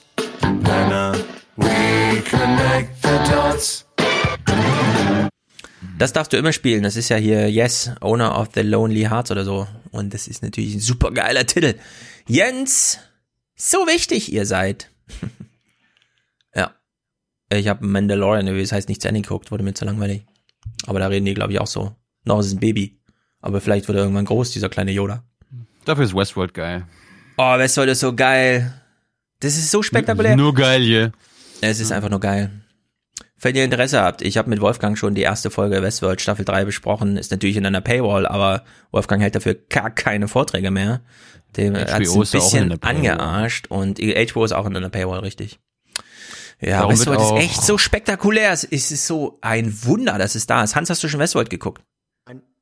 Ich habe heute Morgen noch die zweite Staffel, äh, die zweite Folge geguckt. Ich habe gedacht, ich muss es noch schnell gucken. Im, äh, auf YouTube gibt's schon Erklärungsvideos von der zweiten Folge, weil das ja schon vorgestern kam. Und ich dachte, scheiße, ich häng nicht, ich bin hinterher, ich bin nicht in Sync mit dieser Welt. Ich habe heute Morgen nach Westworld geguckt. Es ist wirklich so gut. Hast- es ist so hast- gut. Stefan hat sich Ja. angestöpselt. In den Ich habe mich an Westworld Westworld. angestöpselt, ja. Äh, Ja, genau, ja, sehr gut. Aber es ist ein guter Punkt. Also nicht nur Hans hat jetzt viele Absagen, weil er noch viele Sachen moderiert, auch Wolfgang ist betroffen und darum wird Ja, auch Wolfgang, Wolfgang, ist hart, hart, hart getroffen ja, mit seinen ganzen Vorträgen. darum, darum wird Wolfgang jetzt ja auch eingespannt. Ich kann schon mal sagen, am Donnerstag wird er Hans Rolle übernehmen bei Jung Live mit Katja Mhm. Riemann. Katja Riemann, Mhm. deutsche Sch Schauspielerin. Also wir machen jetzt Sehr einmal gut. ein bis zweimal die Woche kulturelle, äh, politische Gespräche und wir fangen mit Katja Ja. Riemann an. Ja, Schlag auf Schlag. Mensch, ihr habt keine Kinder, ihr könnt jetzt sowas machen. Aber ich habe mich dagegen nicht. entschieden, die Schulaufgaben, die ich zu Hause mache, auch noch als Podcast zu veröffentlichen. Nein, da leiten wir alle stumm und allein. Nein, das ist Quatsch. Aber es, wie gesagt, es, es stellt sich als guter Alltag ein. Man kann auch morgens die Kinder einfach mal zwei Stunden an den Küchentisch setzen und dann heißt es vier plus vier. Dürfen die ja nicht länger schlafen jetzt? Also müssen sie jetzt nicht mehr zu Schulzeiten aufstehen? Ja, das ist, das ist eine sehr gute Frage, äh, weil nämlich Kinder gerne freiwillig länger schlafen, wenn sie es dürfen. Ne? Ja, ich, auch. Ja. Erwachsene Ja. auch. Ja, das stellt sich vielleicht irgendwann im Alter von 15 so ein. Ähm, Kinder sind üblicherweise morgens wach. Ja, so ist es. Ihr Kann nicht sein so. Nee. Tobias unterstützt uns hier mit dem Dauerauftrag. Das ist sehr gut, genau wie Johannes und noch ein Johannes, der sagt, danke euch. Jakob, äh, der sagt, jetzt wo ich schon mal hier bin, bleibe ich auch hier. Das kennen wir doch irgendwoher. Aha. Gut ist, dass wenn wir einmal wo sind, bleiben wir auch. Und wir hauen da nicht einfach wieder ab. Richtig. Paul schickt ein Ausrufezeichen. Äh, alle spenden schon, mach auch mit. Ne, genau. Simon, damit Swift auch weiß, was ich so höre. Ach so, ja genau. Das wird ja alles beobachtet. Der schickt 15 Franken. Die werden natürlich einmal umkodiert, dann wird eine Notiz hinterlassen. Dieser Typ hört einen deutschen Aufwachen-Podcast. Kriegt bestimmt bald Besuch von der Polizei. Eine Ansage vor dem Haus. Hören Sie auf, Aufwachen-Podcast zu hören. Wir senden ab 18 Uhr die Hymne. Naja, Markus äh, schickt einen Monatsbeitrag, zahlt, genau. Ähm, Friedhoff, sehr gut, sagt er. Thomas, mein Klerasil gegen politische Pickelbildung, sehr gut. Lukas, Christian, auch euch. Das ist doch alles Wahnsinn, steht hier in der Betreff. Ist ja Wahnsinn. Einfach nur Wahnsinn. Das ist doch alles Wahnsinn. Die sind doch verrückt geworden. was ist denn das? Ich denke, was ist denn das? Ja, was ist denn das? Hendrik, ganz besondere Zeiten. Äh, ganz besonders in Zeiten der Covid-19-Krise brauchen wir den Aufwärm-Podcast. Er beendet seine Schwarzherrschaft und wünscht sich das in Rammstein-Style. Ah, hatten wir doch schon gerade. Schade. Egal, nochmal. Du zahlst nichts, nein, du bist ein Schwarzhöhler, du willst nicht so sein. Spende jetzt, sprich mir nach. Ich will kein Schwarzhöhler mehr sein. Nein. Für Deutschland! Britta unterstützt uns, sagt Danke, genau wie Annette, die find's nur geil hier. Ähm, Vanessa schreibt, lieber Tilo, lieber Stefan, ein großer Fan vom Aufwärm-Podcast hat diesen Samstag am 21.03. Äh, Geburtstag. Er verpasst keine Minute, geschweige denn Folge eures Podcasts. Es ist sein Wasser und Brot und in Zeiten der Krise vor allem gerne würde ich ihm nachträgel Nachträglich gratulieren. Wir machen das mal ganz staatstragend hier. Ja, und ich suche mal den feiern Namen heute raus. einen ganz besonderen Geburtstag. Ich möchte Ihnen im Namen aller CDU-Mitglieder ganz herzlich zu diesem Ehrentag gratulieren und Ihnen vor allen Dingen Gesundheit und Gottes Segen wünschen. Herzlichen Glückwunsch und herzlichen Dank dafür, dass du immer wieder vielen Menschen Freude bereitest. Was wäre das deutsche Showgeschäft ohne dich? Bleib wie du bist. Alles Gute. Hattest du eigentlich jetzt schon Geburtstag, Stefan? Du verrätst ja nicht, wann du Geburtstag hast. Ich habe dir schon mal äh, Mehrfach. wortwörtlich gesagt, wann ich Geburtstag habe. Wann? Dann sag's Pass mal. auf. Also für alle, die sich interessieren, Sie können das jetzt raussuchen. Ich wünsche viel Spaß bei der Arbeit. Thilo hat mich mal in einer Folge gefragt, wann ich Geburtstag habe. Da habe ich gesagt, wahrheitsgemäß, Donnerstag. Ha! viel Spaß Aber beim Suchen. Ich wünsche euch viel Spaß. Hattest du denn jetzt, also ist dann jetzt im März hattest du schon. Du hast ja, glaube ich, Februar, März oder so. Ja, was? Ich weiß von nichts. Äh, Die Suchleistung Hm. muss leider selber erbracht werden. Ich bin noch nicht Google oder was? Liebe HörerInnen, helft mir. Ja, ich, es gibt einen kleinen Hinweis im Internet, ich verrate euch aber nicht welchen, auf meinen verschiedenen Social Media Kanälen. Ihr könnt euch umschauen. Irgendwo in irgendeinem Text unter einem Bild bei einem Bilderservice, ihr wisst, Mhm. und vielleicht gibt's einen kleinen sachdienlichen Hinweis, wann ich Geburtstag habe. So, ich habe die lange Nachricht rausgesucht. Äh, ich sag euch nur, ich bin Jahrgang die- 83, mehr ist auch nicht so ist Stefan wichtig. einer von den Menschen, die eigentlich nur alle vier Jahre Geburtstag haben. Nee, das kann ich Ja. ausschließen. Habt ihr die Doku Ich hatte schon auch gesehen? letztes über- Jahr Geburtstag. Achso. Okay. Habt ihr Warte, bevor du nach der gesehen? Doku fragst, ich lese jetzt erst Vanessas kompletten Dings vor. Also, lieber Tilo, lieber Stefan, ein großer Fan vom Aufwärm-Podcast hat diesen Samstag, 21.03. Geburtstag. Er verpasst keine Minute, geschweige denn Folge eures Podcasts. Es ist sein Wasser und Brot und in Zeiten der Krise. Keine Ahnung, der Satz bricht ab, aber hört noch nicht ganz auf. Na, Der nächste Satz beginnt mit, gerne würde ich ihm nachträgliche Geburtstagsgrüße bei Aufwärm-Podcast schicken. Außerdem liebt er Buchstabenverwechslungen. Also wenn ihr könnt, bitte diese Nachricht rausgeben. Er würde sich riesig freuen. Und die Nachricht lautet, aha, alles Gute zum Geburtstag, äh, ne, ich muss nochmal anfangen. Alles Zute, Gumm, Geturzbag, Puffelschnups. Ausrufezeichen. Ich hätte allerdings auch einfach sagen können, fügt sie an, einfach alles Gute zum Geburtstag, Puffelschnups. Danke. Okay, Ja, übermittelt, oder würde ich sagen. Und natürlich auch Gratulation von meiner Seite. Ja, von meiner Seite auch äh, sehr guter Zungenbuchstabenbrecher. Aber wir wissen ja, alle Buchstaben heißen Buchstaben, weil man sie buchstabeln muss. Kann einiges durcheinander kommen in diesen lageraufwendigen Zeiten. Mareike, liebe Grüße, ihr seid großartig. Nora unterstützt uns, Lisa Pauline. Liebe Grüße aus Kiel und Hamburg. Wir fragen uns immer noch, wie geht denn das in diesen Zeiten? Grüße aus Kiel und Hamburg. Ach so, Händler. dein Vorname, also Lisa Pauline ist ein Doppelname, ne? Vielleicht ist Lisa da und Pauline ist da. Keine Ahnung. Keine Namenswitze, nicht mal solche, bitte. Mahne ich mich selbst. Anne-Christine unterstützt uns. Anja und Thomas, Caroline, mit Y geschrieben, Nicole und Julia und sehr viele ungenannte Kerle, aber wir wissen, Männer halten es aus. For the many, for the many, not, not the few. The few.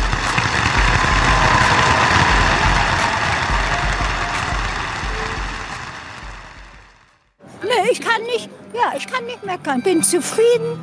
Mir geht's gut. Das wollen wir hören. Ja, ist doch gut, dass es ihr gut geht. So, Olympia, ja? Hm, Wollt ihr Thomas Bach hören? Mach's, mach's als Rauschmeister. Ich will ganz Mhm. kurz Trump, Trump spielen. Trump, also es, wir werden einen Text verlinken von Jay Rosen Ähm, der hat bei Press Think einen Artikel geschrieben, wo er fordert, dass die Pressekonferenz von Donald Trump jetzt nicht mehr Nicht live mehr übertragen werden ja. sollten. Ja, weil das eine Gefahr für die öffentliche, fürs öffentliche Ja. Leben ist. Es er verunsichert die Leute, ich hab's mitgekriegt. Und das Ich stimmt, mein- ich habe mir mal einen angeguckt, unglaublich.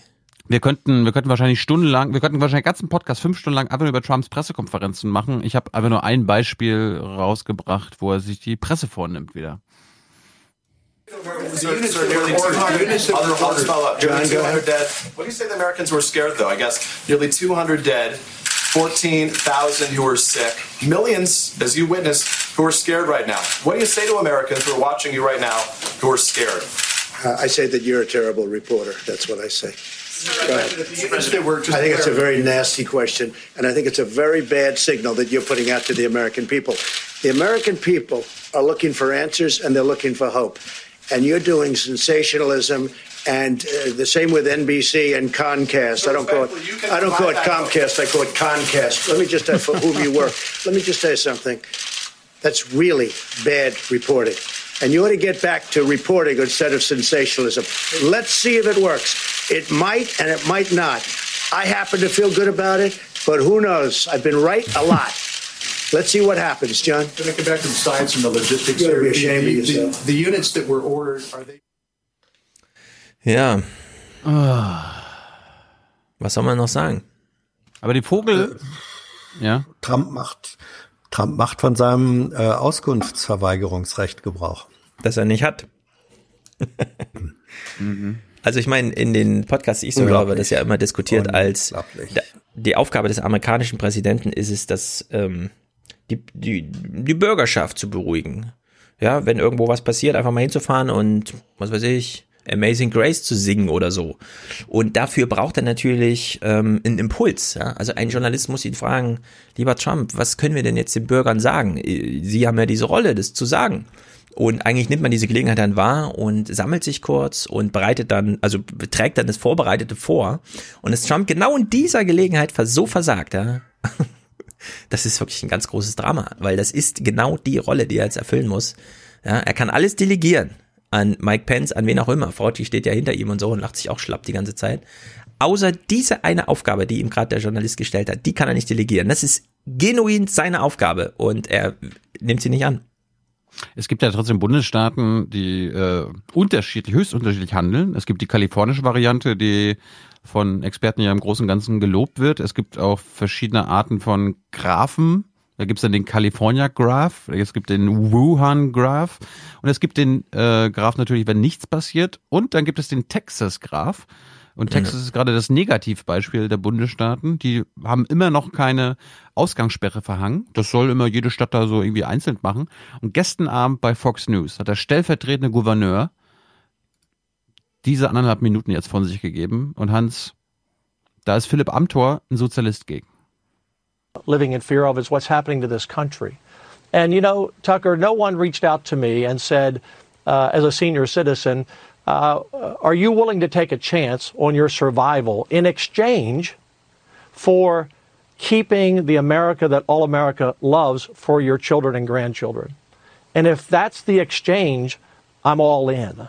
Um, and that doesn't make me noble or brave or anything like that. I just think there are lots of grandparents out there in this country, like me. I have six grandchildren, that what we all care about and what we love more than anything are those children. And I want to, you know, live smart and, uh, and, and see through this, but I don't want the whole country to be sacrificed. Uh, and, I, and that's what I see. I've talked to hundreds of people, Tucker, and just in the last week.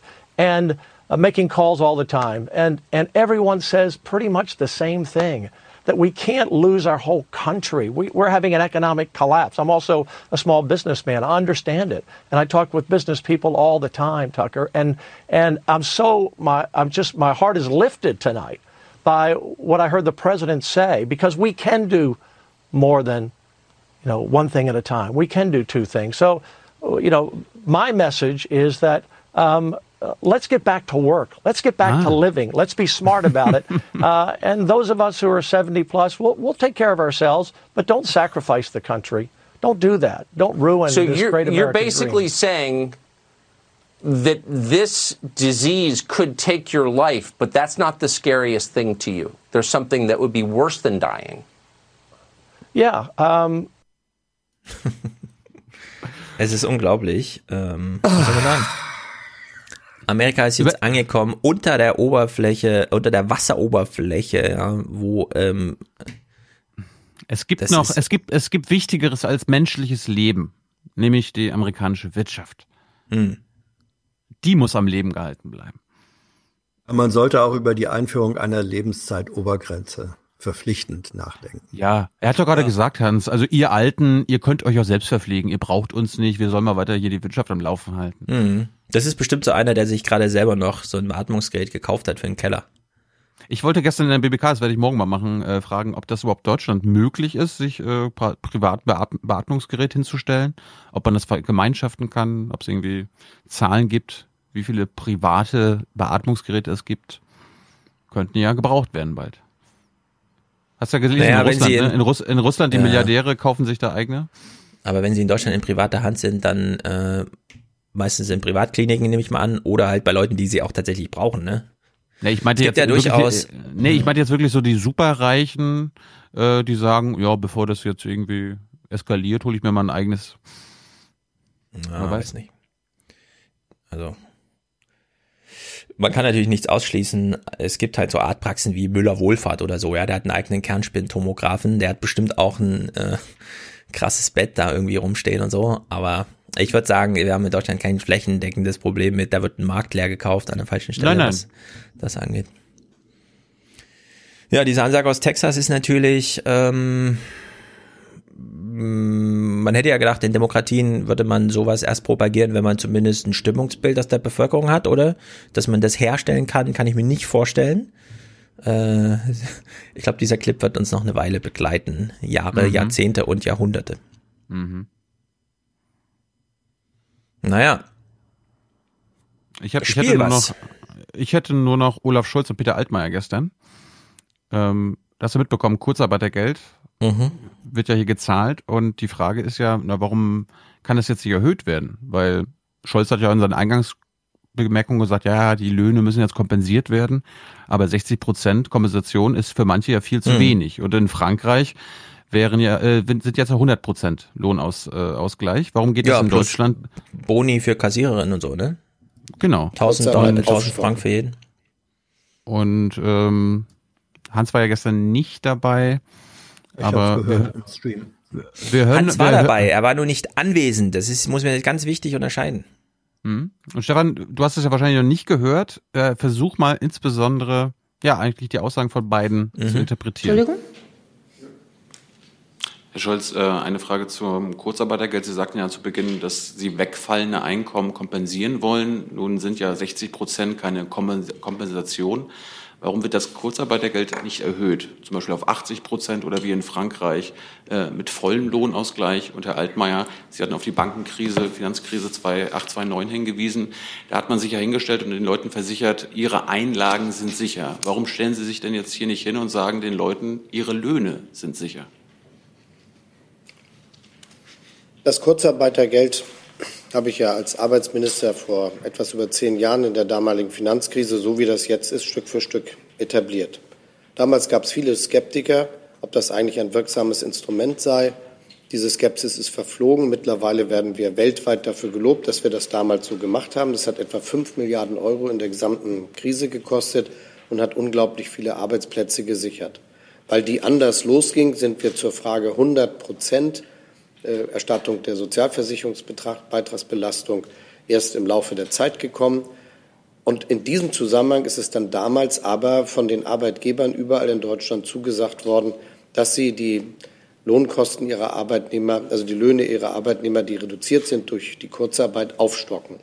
Ganz offen, das erwarte ich jetzt wieder. Ich habe auch schon die ersten tarifvertraglichen Vereinbarungen in diese Richtung gesehen. Die Unternehmen haben, nachdem sie so sehr von uns entlastet worden sind, eigentlich die sozialpartnerschaftliche Verpflichtung, es genauso zu machen wie bei der Finanzkrise 2008, 2009, nämlich eine Aufstockung zu ermöglichen, wenn sie dazu die Finanzkraft haben. Und das wird für die allermeisten möglich sein. Und für die, die es nicht möglich ist? Wir haben darüber hinaus ja die Sicherungssysteme, über die ich eben gesprochen habe. Aber ich finde, es geht ja auch darum, ob wir jetzt, nachdem wir so viel Leistung machen, die ja auch dazu führen, dass Unternehmen ihre Liquiditätsprobleme beseitigt bekommen, nicht auch erwarten dürfen, dass die Arbeitgeber und die Unternehmen auch einen Beitrag in dieser Krise leisten. Ich kann mir nicht vorstellen, dass äh, alle meinen, dass der Staat der Einzige ist, der was zu tun hat. Hier sind auch die Arbeitgeber gefordert und viele tun das ja auch. Ja, ich äh, schließe da an. Ich glaube auch, dass äh, es für sehr, sehr viele nicht bei den äh, 60 Prozent auf Dauer bleiben wird. Äh, die eine Möglichkeit besteht darin, dass einzelne Arbeitgeber auch im Rahmen von Tarifvereinbarungen äh, für eine Aufstockung sorgen. Wir haben im Kabinett auch darüber gesprochen, dass wir die Regelungen zu zulässigen Nebenverdiensten und ihren Anrechnungen äh, flexibilisieren, weil in den allermeisten Fällen die Menschen ja ganz zu Hause bleiben, obwohl sie gerne arbeiten würden. Und es gibt äh, viele Möglichkeiten, dann auch äh, dort Arbeit äh, kurzfristig und auf äh, Zeit zu übernehmen, äh, wo Arbeitsplätze gesucht werden, äh, nicht nur im Bereich der, der Ernten, die anstehen, sondern auch in vielen anderen Bereichen, wo derzeit hohe Auslastung herrscht, wo Arbeitnehmerinnen und Arbeitnehmer gesucht werden. Und auch das wird dazu beitragen, die sozialen Folgen abzufedern. Ähm, wir haben, ähm, Herr Jung, keine Gehaltsgarantie äh, gegeben, weil äh, wir das nicht können, seriös. Aber äh, wir haben uns vorgenommen, so viele Arbeitsplätze wie möglich zu erhalten. Äh, und ich habe ja auch ein bisschen Kritik eingesteckt, als ich gesagt habe, wir wollen, dass kein Arbeitsplatz äh, wegfallen muss aufgrund dieser Krise und wir wollen, dass kein Unternehmen pleite gehen muss aufgrund dieser Krise. Äh, natürlich sind trotzdem äh, einige Arbeitsverhältnisse gekündigt worden, vor allen Dingen solche in der Probezeit. Aber ich gehe auch davon aus, dass nachdem jetzt klar ist, in welchem Umfang der Staat hilft, insbesondere bei der Kurzarbeit, ähm, dass das dazu führt eben, dass viele hunderttausend und äh, Millionen Arbeitsplätze dann erhalten werden können. Und das ist genau das, was für die Betroffenen zählt und was wichtig ist. Äh, und ähm, die Kurzarbeiterregelungen, die wir ja nicht neu eingeführt haben, die wir nur gängig und äh, anwendbar gemacht haben für diese spezielle und besondere Krise, die sind in großem, großem Umfang akzeptiert, nicht nur von den Unternehmen, sondern auch von den Betroffenen. Der Punkt ist ja, Wann haben mhm. Sie diesen Spruch, die Einlagen sind sicher gemacht? Das ist ja jetzt in den Jahren danach rausgekommen. Die wussten selber nicht, ob sie das können, aber um die Message quasi auf den. Nein, die wussten, dass sie es nicht können. Ja, aber sie haben es trotzdem gemacht. Mhm. Und das hat dann äh, unter anderem zur Beruhigung ges äh, gesorgt. Und das ja, könnte das man ja jetzt. sehr unterschiedlich, ne? Das ist so wie, wie bei der Bazooka. Die erste Bazooka kämpfte halt wirklich gegen 5000 Banker, die als soziale Akteure ja, wo man ein bisschen äh, vorausschauen konnte, wie die handeln. Jetzt kämpfen wir gegen den Virus. Also ja, das erleben ja auch alle. das ist halt ein, kein sozialer Akteur. Der beilt sich halt aus und der ist überhaupt nicht erreichbar für irgendwelche Spins oder so. Und äh, diese Zusicherung, der deutsche Staat äh, sichert dein Vermögen auf der Bank ab. Klar, das kann man ja einfach hochrechnen, ja. Für uh, unterstellterweise im Schnitt, ja, ähm, trifft das irgendwie auf die Hälfte der Bevölkerung zu, 100.000 Dollar, äh, Euro irgendwie zu haben. Und dann macht man halt eine die Ansage, na, keine Ahnung wie viel. Du, du unterschätzt auch manchmal, wie, wie reich dann doch so Menschen sind irgendwie. Gerade wenn du so Familien hast, dann sagen wir mal so ein Viertel. Ein Viertel mhm. hat bestimmt 100.000 ja. Euro. So, jetzt kannst du einfach ausrechnen. 100.000 Euro mal 20 Millionen, wie viel ist denn das so? Ja, also da kriegt jeder die Nullen raus und weiß, naja, wenn man nicht trickst, kann man das nicht absichern. Aber die Ansage ist halt da, weil es mit sozialen Akteuren zu tun hat. Jetzt geht's ja um ganz konkrete Geldflüsse auf Konten. Ja, also es ist sozusagen gar nicht vergleichbar. Es ist ein ganz anderes Wesensproblem, mit das man hier zu tun hat. Und da fand ich auch Olaf Scholz Antwort genau richtig. 60 äh, Prozent macht der Staat, aber 40 Prozent, da sollten erstmal die Unternehmen. Da gucken wir jetzt erstmal, äh, ob die Unternehmen da in der Lage sind, weil da kann man auch die Daumenschrauben mhm. bei den Unternehmen ein bisschen anziehen. Aber aktuell ist es Prinzip Hoffnung. Ja klar, deswegen finde ich auch, sollte man danach steuern, wenn es dabei bleibt. Ja, ja. Also der, der Unterschied zwischen diesen beiden äh, Prinzipien ist, zu sagen, die Garantie der Sicherheit der Spareinlagen, das ist, äh, wie Stefan zu Recht gesagt hat, Äh, da soll Beruhigung geschaffen werden. Die Garantie kannst du geben, weil der Zweck der Aussage ist, dass sie nicht in Anspruch genommen werden muss. Ja. Ja, weil die Leute eben sagen, ja gut, dann ziehe ich mein Geld nicht ab. So. Bei der Garantie, wenn man sagen würde, wir garantieren dir staatlicherseits, dass du vollen Lohn weiter erhältst, ist das was ganz anderes, weil das bedeutet, du gehst eine Zahlungsverpflichtung ein, die ab morgen fällig wird. Ähm, das wäre so, als wenn Sie damals gesagt hätten, und im Übrigen, Leute, äh, holt ruhig eure Kohle ab, morgen bei der Bank, und wir garantieren euch, dass da keiner einen Verlust hat. Diese Aussage hätten Sie auch nie gemacht. Und weil das eine eben sozusagen Prinzip Hoffnung damals war, mit dem Zweck, dass es nicht in Anspruch genommen werden müsste, aber bei einer Aussage zu den Löhnen eine Zahlungs Verpflichtung für den Staat entstehen würde, kann man es wirklich nicht vergleichen. Was mich aber interessiert ist, warum geht das in Frankreich? Wie finanziert Frankreich? Eben, das war, das war ja quasi der, die Klammer, die ich da schließen wollte. Ja. Ne? Warum Ja. kann Frankreich jetzt erstmal 100 Prozent machen? Ja, man kann immer sagen, also wenn man jetzt sagt, der Staat macht einfach 100 Prozent, nimmt man alle Unternehmen das da Verantwortung. Und die haben die letzten Jahre reingebuttert wie Sau. VW hat 30 Milliarden Strafzahlungen gemacht und das hat man nirgendwo gespürt. In keiner Unternehmensbilanz, ja, in kein, das Werbebudget ist aber kleiner, wir müssen mal sparen oder so. Das hat man fast nirgendwo gemerkt. Ja, also in diesen Unternehmen ist unendlich viel, nicht unendlich viel, ich will nicht, ja, äh, also viel, viel, viel, viel Geld. Und deswegen bin ich äh, schon dafür zu sagen, der Staat geht jetzt erstmal die erste Stufe und sagt 60 Prozent. Mit dem Hinweis, die anderen 40 Prozent, da stellen wir hier zumindest in der BBK ist mal eine klare Forderung, die wir auch in eine Drohung und am Ende in eine Umsetzung verwandeln können. Ja. aber die Unternehmen jetzt einfach rauszunehmen und dieses französische Beispiel zu machen, na gut, dann macht jetzt halt der Staat, klärt es jetzt, ja, und die Unternehmen sind erstmal fein raus. Da wäre ich in Deutschland ein bisschen dagegen, weil die deutschen Unternehmen sind einfach in einem anderen Stadium.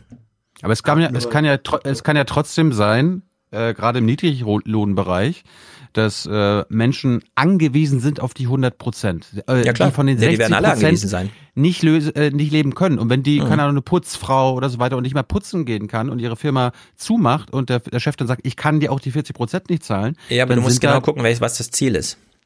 Das Ziel ist, dass das Unternehmen diese Person jetzt nicht feuert. Richtig. Ja, das ist ein Spezialziel. Es ist nicht nur, wir versorgen jetzt die Bevölkerung, sondern es ist ein ganz spezielles Ziel, was hier verfolgt wird. Und deswegen muss das austariert werden. Das ist ja nur der Es gibt- erste Schritt, den wir jetzt sehen. Aber es gibt ja mehrere Ziele. Erstens, dass das Unternehmen die Person nicht feuert und gleichzeitig aber auch, dass die Menschen nicht verarmen beziehungsweise ihr, ihr Leben nicht mehr finanzieren können. Und die, äh, es gibt Mhm. wahrscheinlich Menschen, die von den 60 Prozent, auch wenn sie zu Hause sind, nicht leben können. Und da muss es dann irgendwie eine Art Härtefallregelung geben oder quasi auf einem niedrigen Niveau vielleicht eine 100%-Regelung. Es gibt ja auch eine Obergrenze für diese äh, äh, Kurzarbeitergeld. Das ist, glaube ich, bei 6.900 Euro oder so. Ich bin ja total für 100 Prozent. Nur ich bin nicht dafür, dass die 100 Prozent vom Staat kommen müssen. Sondern da ist Ja, darum, einfach noch Unternehmen. ich habe dazwischen. das, das habe ich jetzt nicht gespielt. Ich habe gestern auch eine REC-PK Mhm. gefragt, Arbeitsministerium. Ja, was machen Sie denn da bei den Unternehmen, die das nicht können? Ja, ja, da muss man dann nochmal gezielt helfen, genau. Richtig. Aber das werden die ja auch. Ich meine, ich würde den jetzt, äh, die arbeiten auch gerade sehr fleißig. Äh, Olaf Scholz hat, glaube ich, nicht ohne Grund gestern sein Packenpapier da so äh, hochgehalten. Ja, da hat er auch ganz schön Ausdauer bewiesen. Er hat es ganz schön lange hochgehalten. Also, wollen wir zu Thomas Bach kommen? Olympia hat, äh, IOC hat gerade äh, Tokio verschoben. Mhm. Also, dann kommen wir mal zu Japan, denn Thomas Bach klang letzte Woche noch ganz optimistisch, sagen wir mal so. Mhm. Aber Mhm. vorher kurz ein Hinweis und da schließen wir wieder an, an so, wo ist wirklich kein Geld da und so, ja? Also Japan. Die Olympischen Spiele in Tokio sollen Geld in die leeren Staatskassen spülen. Japan ist hochverschuldet, es droht eine Rezession. Das Land hat Milliarden in Olympia investiert, laut japanischem Rechnungshof sogar dreimal mehr als ursprünglich geplant. Ja, also Japan ist hoch verschuldet und es droht eine Rezension. Das ist der Singsang seit 25 Jahren oder so. Das ist Mhm. einfach, das ist das neue New Normal irgendwie. Ja? In der Hinsicht ist Japan nicht ganz so angewiesen auf, dass da jetzt viele Menschen kommen und Devisen mitbringen, wie damals die DDR. Ja? Das soll man nicht, die können sich das Geld auch einfach selber drucken. Machen sie ja die ganze Zeit schon. Naja, eine Händlerin vor Ort jedenfalls, ne? Da sind wir wieder bei, für den Staat vielleicht nicht das große Problem, aber für die Leute vor Ort, die sich darauf eingestellt haben. Die Händler in Asakusa befürchten, dass nur die Athleten zu den Spielen anreisen werden, nicht aber die Zuschauer. Das ist meine größte Sorge, denn mein Geschäft funktioniert nur mit den Gästen aus aller Welt. Kommen sie nicht, weiß ich nicht, wie es weitergehen soll. Ja, so und jetzt Thomas Bach. Hm. Ich finde ja immer, manchmal sind ja so Leute zugeschaltet, ähm, wie zum Beispiel dieser Vizechef von BlackRock oder so, ja.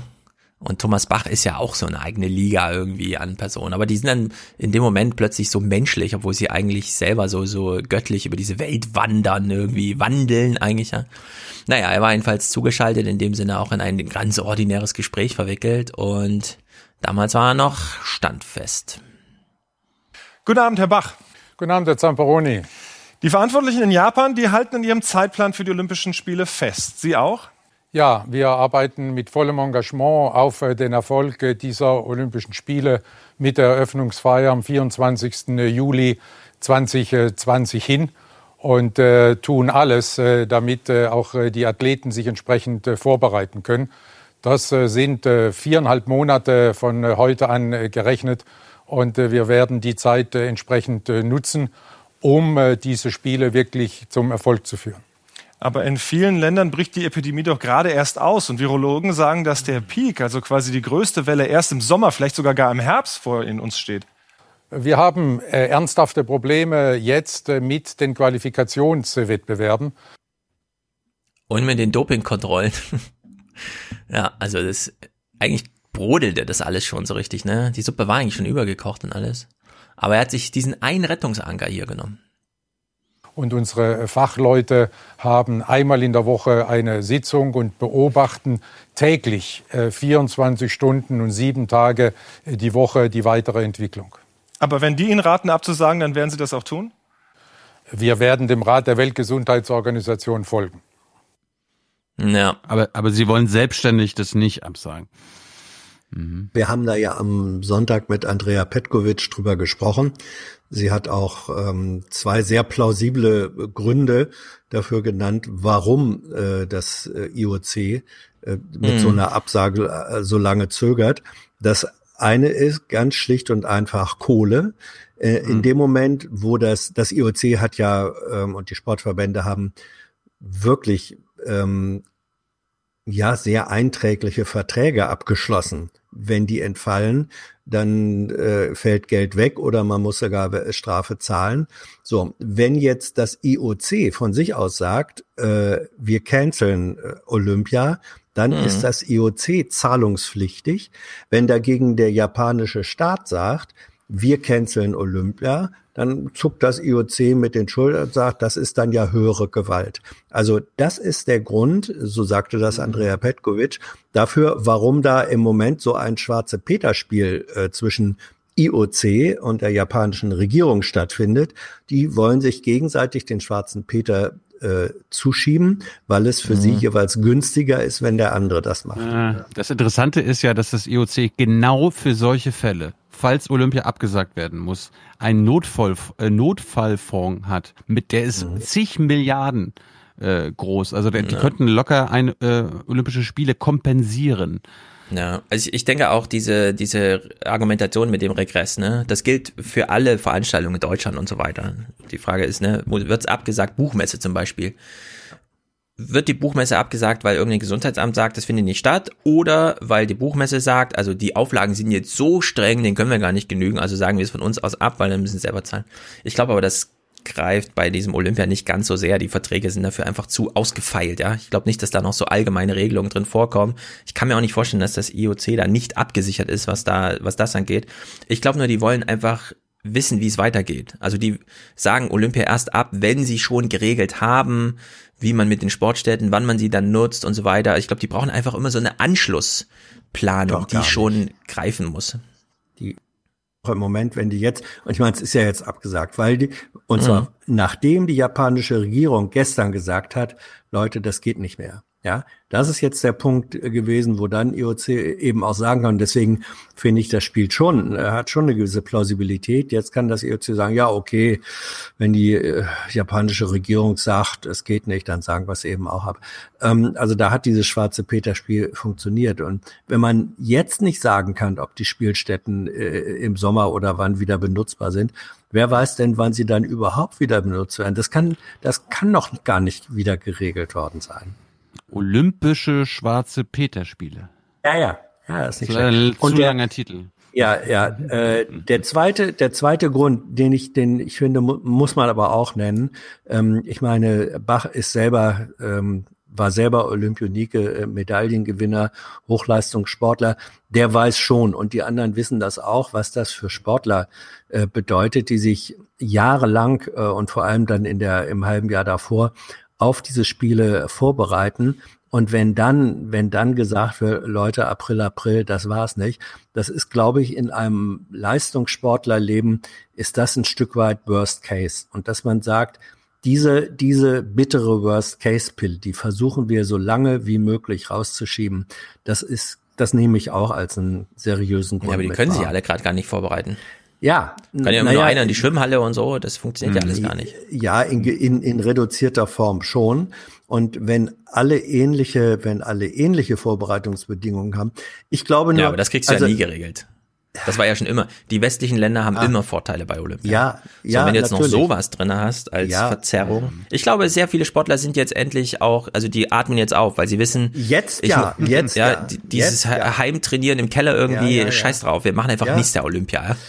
Ja. Also, jetzt ja. Und ich meine, Petkovic und, und andere hatten ja auch schon, ich meine, Bach war, hat vor, wann war das? Vor drei Tagen oder so hat er noch gesagt, wir nehmen uns vier Wochen Zeit. Ähm, da haben schon alle gesagt, Leute, diese oder was, die, diese Zeit hast du überhaupt nicht mehr. Ne? So, und jetzt hat sich äh, rausgestellt, das waren noch nicht mal äh, drei Tage oder vier Tage Zeit, die er hatte, weil der Druck eben einfach äh, so groß geworden Ja. ist. Also das Rausschieben hat da einfach aus multiplen Gründen äh, nicht funktioniert. Und deswegen glaub, denke ich, die allermeisten Sportler werden jetzt ähm, mit Schmerzen sagen, äh, schmerzhaft, aber trotzdem erleichtert, weil es geht einfach nicht mehr. Irgendwann geht's einfach nicht mehr. Okay, lass uns mal Jens Weinreich kurz anrufen. Gut, wir schalten jetzt zum IOC-Experten, nenne ich ihn mal, Jens Weinreich. Hallo Jens, äh, wir haben gerade schon verkündet, dass äh, das IOC jetzt doch die Olympischen Spiele abgesagt oder verschoben hat. Was ist es jetzt? Das IOC allein macht's nicht. Das ist ja immer ein Joint Venture, in dem Fall äh, vertraglich auch. Also es ist ein Joint Venture zwischen IOC, äh, Japan und Tokio. Und äh, gab jetzt dazu auch ein Kommuniqué. Also man verschiebt und schon gibt's das nächste Problem. Man will denn unbedingt, also Shinzo Abe, Japans Ministerpräsident, hat hat bei dieser Erklärung und da gab es auch eine Pressekonferenz gerade vor ein paar Minuten wohl sogar einen Termin genannt schon äh, konkret mit einem Tag im Mai im kommenden Jahr, was natürlich im Grunde auch absurd ist, weil wir das alle nicht wissen.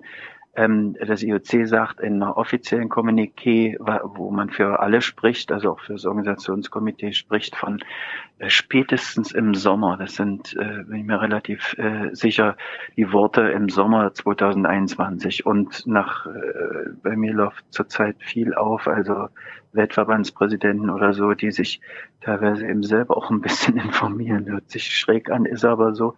Äh, und da sagen schon die ersten, ey, 2021 Wahnsinn. 2022 ist viel leichter zu kitten. Äh, da reden die über den Sportkalender und wenn wir alle hoffen, dass die, dass bis dahin Corona eingedämmt ist, ja, dann, dann kann man ja in der Tat wieder 2022 auch an Sport denken. Hm. Also ihr seid alle dagegen, dass man im Mai 2021 das plant? Entschuldige, äh, akustisch gab es jetzt Probleme. Ja, Nochmal also ihr habt, ihr seid alle so grundsätzlich jetzt schon dagegen eingestellt, dass man im Mai 2021 mit Olympia plant. Wer, als neue. wer, wer ist denn ihr? Naja, du, äh, also ich höre dich jetzt als äh, besch- beobachtenden Journalist äh, uns das Übermitteln schon sehr kritisch eingestellt, was die Sachlage angeht. Na, es ist, es ist absurd. Pass mal auf, die ganze Diskussion ist ja, das, das finde ich, ist wichtig nochmal zu sagen, dass wir überhaupt äh, äh, wochenlang darüber diskutieren müssen, ist ja an sich schon absurd. Also, dass, äh, dass Sportführer, in dem Fall auch ein Politiker eines äh, wichtigen großen Landes, einer großen Wirtschaftsmacht, dass die starkköpfig sind, dumm handeln, äh, äh, ja nahezu auch gemeingefährlich handeln und mit dem mit dem mit der Gesundheit und mit dem Leben von zehn und hunderttausenden äh, Sportlern und äh, und Leuten spielen, die da für Olympia nötig wären. Das das sei immer, das ist mir immer wichtig, das voranzustellen. Ja, wir reden eigentlich hier über Idiotien. Ja, und, äh, und nun vor einer Woche beispielsweise noch haben alle olympischen Weltverbände Thomas Bach unterstützt und gesagt, jawohl, es gibt noch keinen Grund, überhaupt über eine Spieleverschiebung zu reden. Vor sechs Tagen haben es alle nationalen olympischen Komitees, da gibt es 206 auf der Welt. Und dann am Nachmittag vor sechs Tagen fingen die Sportler an. Und letztlich ist es jetzt nur durch die Sportler passiert. Du fragst konkret nach 2021, ich halte das in der Tat jetzt erstmal äh, ohnehin für Wahnsinn, die können ja planen, die können ja intern jetzt Szenarien entwickeln, nachdem endlich äh, äh, klar ist, dass sie unter Druck klein beigeben und sagen, natürlich können wir im Juli diese, dieses Jahres keine Olympischen Spiele ausrichten. Und dann sollen sie sich hinsetzen und sollen dieses gewaltige Projekt planen, wenn sie es denn haben wollen und sollen uns dann eigentlich auch eine Weile damit in Ruhe lassen. Äh, äh, in 2021 halte ich im Moment natürlich für Quatsch. 2022 äh, wäre sinnvoller. Es ist, wenn man dann in die sportpolitischen Details geht, ist es auch äh, viel leichter umzusetzen. Für Japan allerdings, wenn man äh, Verträge, die jetzt für dieses Jahr geschlossen sind, wenn man äh, die das größte Problem sind, äh, ist immer das olympische Dorf, weil da natürlich schon die Wohnungen verkauft sind ähm, an Nachnutzer. Äh, die äh, viele viele Venues, äh, die sind gemietet, ja. Das wird in jedem Fall, ob 2021, jede Verschiebung äh, wird nochmal sicher auch eine Milliardenlast für Japan bedeuten. Aber die sichere Nummer wäre natürlich 2022. Und äh, zweite Prämisse, natürlich auch, wenn überhaupt das Coronavirus bis dahin besiegt ist. Und, ähm, worin lag der Grund für diese Starkköpfigkeit, diese Idiotie, dieses auf die Bank schieben, auch dieses schwarze Peter spielen begründet? Hans, da sind auch, da gibt es noch ein paar Fragen, die, die, die, die offen sind, die wirklich, äh, äh, wirklich keiner weiß. Das sind auch äh, ein paar juristische Geldfragen auch. Ähm, es brauchte immer ähm, äh, von der Grund, äh, vom Grundkonstrukt des äh, sogenannten Host City Contracts, des Ausrichtervertrages, müssen äh, sich beide Parteien auch einig sein, oder in dem Fall drei, aber ich zähle jetzt, also ich zähle jetzt mal Tokio und äh, Japan quasi zusammen, müssen sich, deswegen sage ich beide Parteien, IOC und die Japaner einig sein. Diese Einigkeit äh, gab es nicht. Also AB, wenn du das verfolgt hast, klar habt ihr das alles verfolgt und, und habt ihr stundenlang darüber diskutiert, auch zählt ja zu denjenigen, der bis heute noch eigentlich ein rosarotes Bild der Pandemie in, malt in Japan, ja. Und, ähm, äh, und meine japanischen Freunde und Kontakte sagen, also Freunde, die Wahrscheinlichkeit, dass da eine große Lüge im Gang ist und dass dort Zahlen unterdrückt werden äh, und so weiter, die ist, äh, die ist extrem groß. Und das äh, äh, AB hat, für den war es Staatsdoktrin, Doktrin, dann kommt dieses äh, ja sprichwörtliche, ist ja so banal, dass man sich das manchmal gar nicht traut zu sagen. Also äh, der, der, der Japaner möchte nicht sein Gesicht verlieren. Es ist aber auch einfach so, ja ähm, äh, also diese, diese Idiotie der, der Mächtigen, möchte ich da mal auch sagen, äh, das ist also eine Gemengelage. Und auf der anderen Seite IOC-Präsident Bach, der, der dieses ganze äh, olympische System ja noch mehr zentralisiert hat im Sinne von, also ich bin der Boss, im Olympic House nennen sie ihn Diktator, neuerdings nennen ihn noch einige Mussolini, Vorher hat man ihn äh, äh, als äh, äh, tituliert mit ähm, dem Diktator auch noch gern mit Stalin und Hitler. Also der Typ, der, der das also Widerspruch quasi ausschaltet. Ähm, äh, ich zitiere ja, wenn ich sage, Ähm, der Sport muss mit einer Stimme sprechen, die Athleten müssen mit einer Stimme sprechen, Unity über alles. Das sind, das sind ja Bachs, das ist Bachs Politik, ja.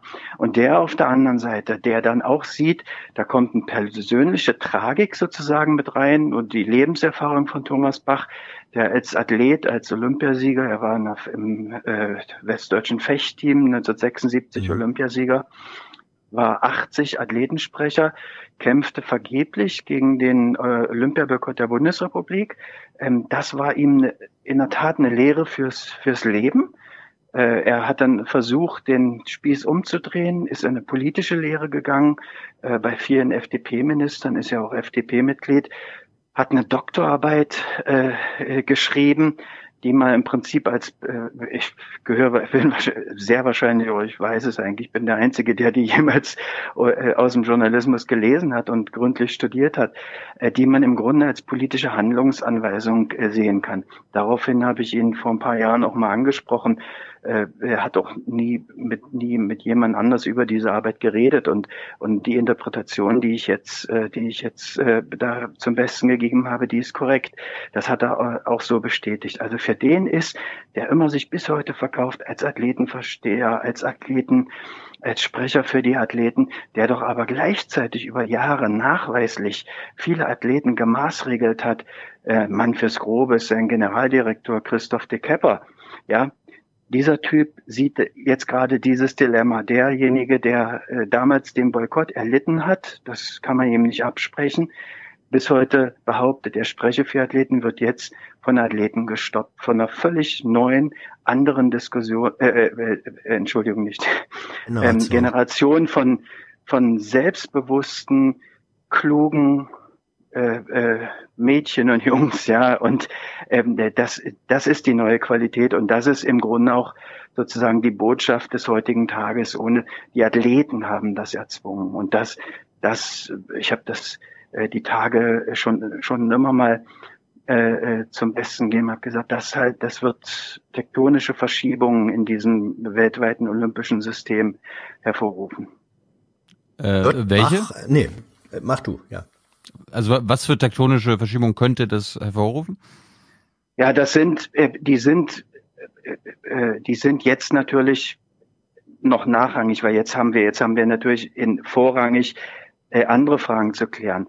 Aber äh, da müsst, da, da gehe ich jetzt äh, tief rein sozusagen in die, in, in, in, in das olympische ABC. Historisch gesehen äh, äh, basiert, das ist die Sprache und findet man auch im, ähm, in der Olympischen Charta, im Olympischen Grundgesetz historisch basiert die Olymp sogenannte Olympische Bewegung auf drei Säulen. IOC-Fachverbände gibt es im Moment 33 im Sommer, sieben im Winter und 206 NOK. Und alle behaupten, sie würden für die Athleten sprechen. Ja?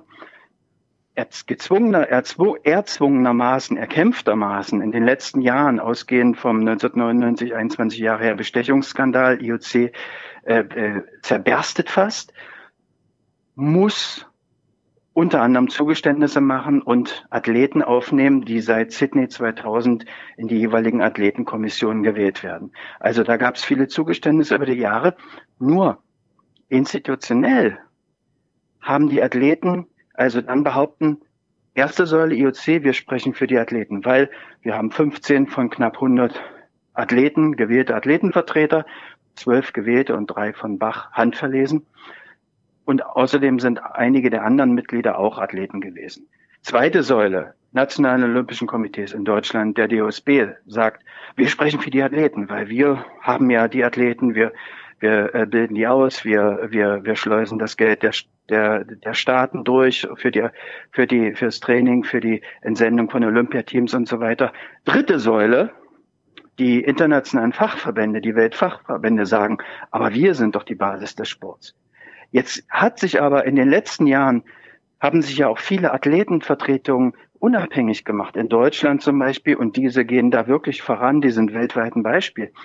Ähm, äh, der, äh, der, der, wie heißen die? Athleten Deutschland e.V. ist der korrekte Name, die das IOC schon einmal vor ein, zwei Jahren in die Knie äh, gezwungen haben, als man vom Kartellamt äh, eine Vermarktungsregel, die sogenannte Rule 40, angegriffen hat und das IOC klein beigeben musste ähm, äh, und äh, den, es den Sportlern jetzt äh, erlaubt ist, bei Olympischen Spielen auch mit, im, jetzt vereinfacht gesagt, mit Privatsponsoren zu agieren und, äh, und da einfach ein paar andere Einnahmen zu generieren. Das war schon ein Schritt. Der Verein Athleten Deutschland geht da wirklich international voran.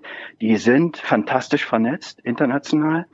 Die Amerikaner, besonders auch die Kanadier. Es gibt verschiedene internationale Athletenvertretungen. Es gibt äh, aus den Ballsport, Spielsportarten, Ballsportarten gibt es ja auch europaweit und sogar weltweit ähm, agierende Spielergewerkschaften. Und das alles ist ein System. Und wenn man das sich jetzt mal äh, durchdenkt, kann ich mir sehr gut vorstellen, dass das, äh, die werden nicht aufhören. Ich habe hab ja die ersten Rückmeldungen auch schon, auch schon bekommen, bin da ja live quasi mit vielen da verbunden, die sagen, die sagen, ja, natürlich, das ist der erste Schritt. Und es kann schon darauf hinauslaufen, dass es künftig also äh, äh nicht mehr die drei Säulen der äh, olympischen Bewegung sind, sondern dass die Athleten dann quasi ihre, ihren ihre eigenen Institutionen quasi in dieses Gebilde integrieren. Plus, das ist dann der übernächste Schritt, es geht dann um die Anteile an der Olympiavermarktung, an den Milliarden, die das IOC umsetzt, dass das äh, gewiss künftig aber das ist dann ein Schritt, der noch ein paar Jahre länger dauert, dass das gewiss dann äh, künftig nicht nur über die NOK, nicht nur über die äh, Fachverbände ausgeschüttet wird, wird, sondern dass ein Teil auch direkt an die Athleten geht. Und das ist dieser Deine, rein, rein sportpolitische Prozess, der uns bevorsteht. Äh, deine Analyse ist also, wenn ich das richtig verstehe, dass äh, der Corona-Schock gleichzeitig auch ein Momentum schafft, dass der Emanzipation selbstbewusster, mündiger Athleten gegen die Funktionärskaste alten Typs mit sich bringt oder die Option dafür beinhaltet.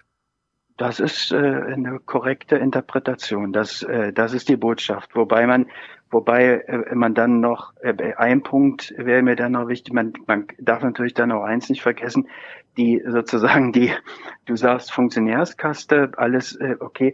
Diese äh, diese äh, Burschen, ähm, die machen das natürlich äh, hauptamtlich und 24/7, wogegen die äh, in der Regel Athletenvertreter, nehmen wir mal den äh, das deutsche Beispiel, ähm, äh, dem Max Hartung, der der Chef dieses, äh, also weiß gar nicht, wie es da heißt, Präsident des äh, Vereins Athleten Deutschland ist, äh, der ja selber noch Olympiasportler ist und sich gerade äh, für Tokio in, in Theory äh, äh, äh, qualifiziert hat. Also diese, diese Möglichkeit der, der also die Investition äh, in äh, also Zeit und Geld in äh, dann auch in diese politischen äh, Kämpfe und so, die ist natürlich bei den Athleten begrenzt. Wobei nochmal letztes Mal Athleten Deutschland, äh, die nutzen eben auch äh, clever die Bundesmittel äh, zur Finanzierung einer Geschäftsstelle und, und eines Geschäftsführers. Und da, wie gesagt, da gibt's, das ist alles immer noch äh, im Aufbau und da gibt's in der Tat überzeugende, smarte Typen und das, äh, das wird die,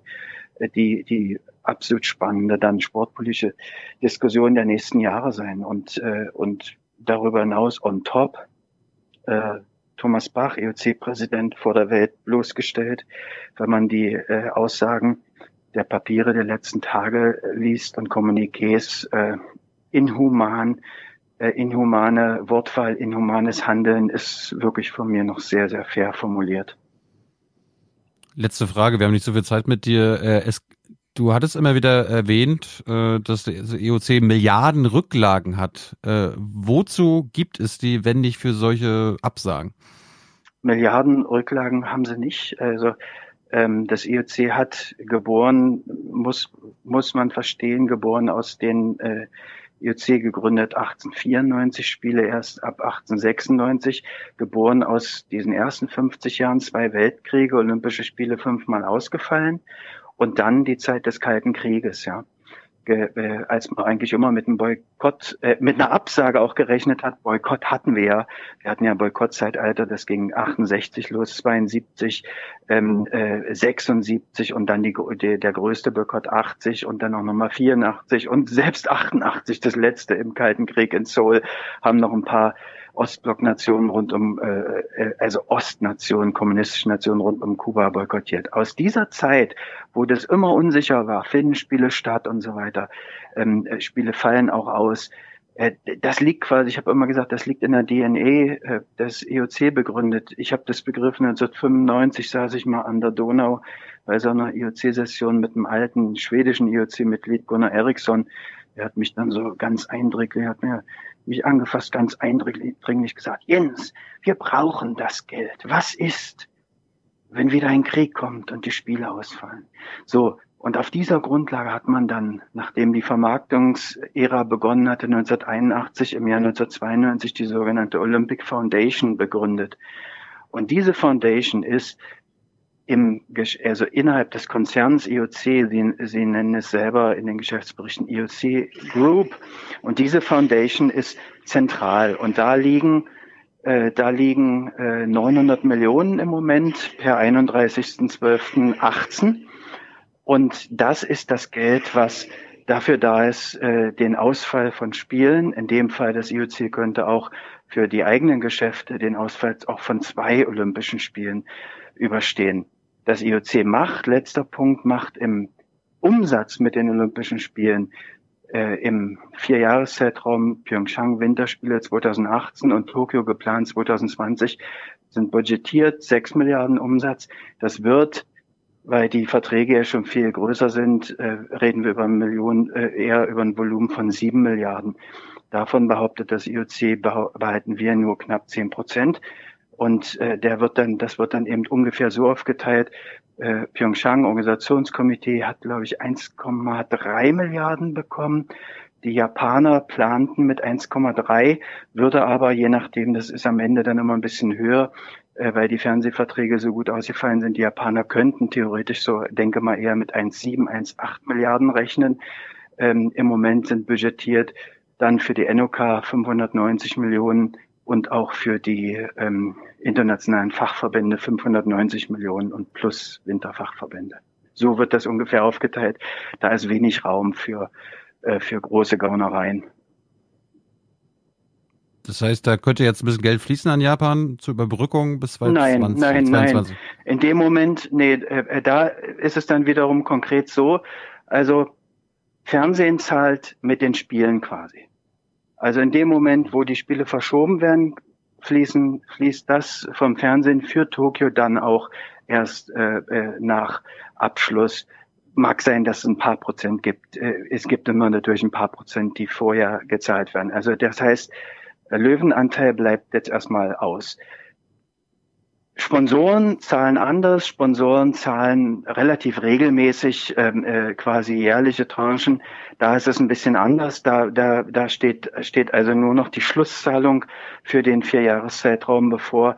Das Entscheidende sind die Fernsehrechte. Mit einer Verlegung äh, können auch die kleinen Olympiaverbände äh, äh, leben und existieren. Die Kleinen sind von den IOC-Tantiemen abhängig. Das ist immer eine Größenordnung für, im Vierjahreszeitraum. Die kleinsten bekommen 14, äh, die, die, die größten in der höchsten Kategorie von fünfen bekommen 40 Millionen und da gibt's garantiert eine Art Überbrückungsgeld, wie ja für alle von euch und für mich auch, für alle Freischaffenden ähm, hier in diesem Lande. Und das wird ähnlich das IOC handhaben mit, äh, mit den kleinen Sportverbänden.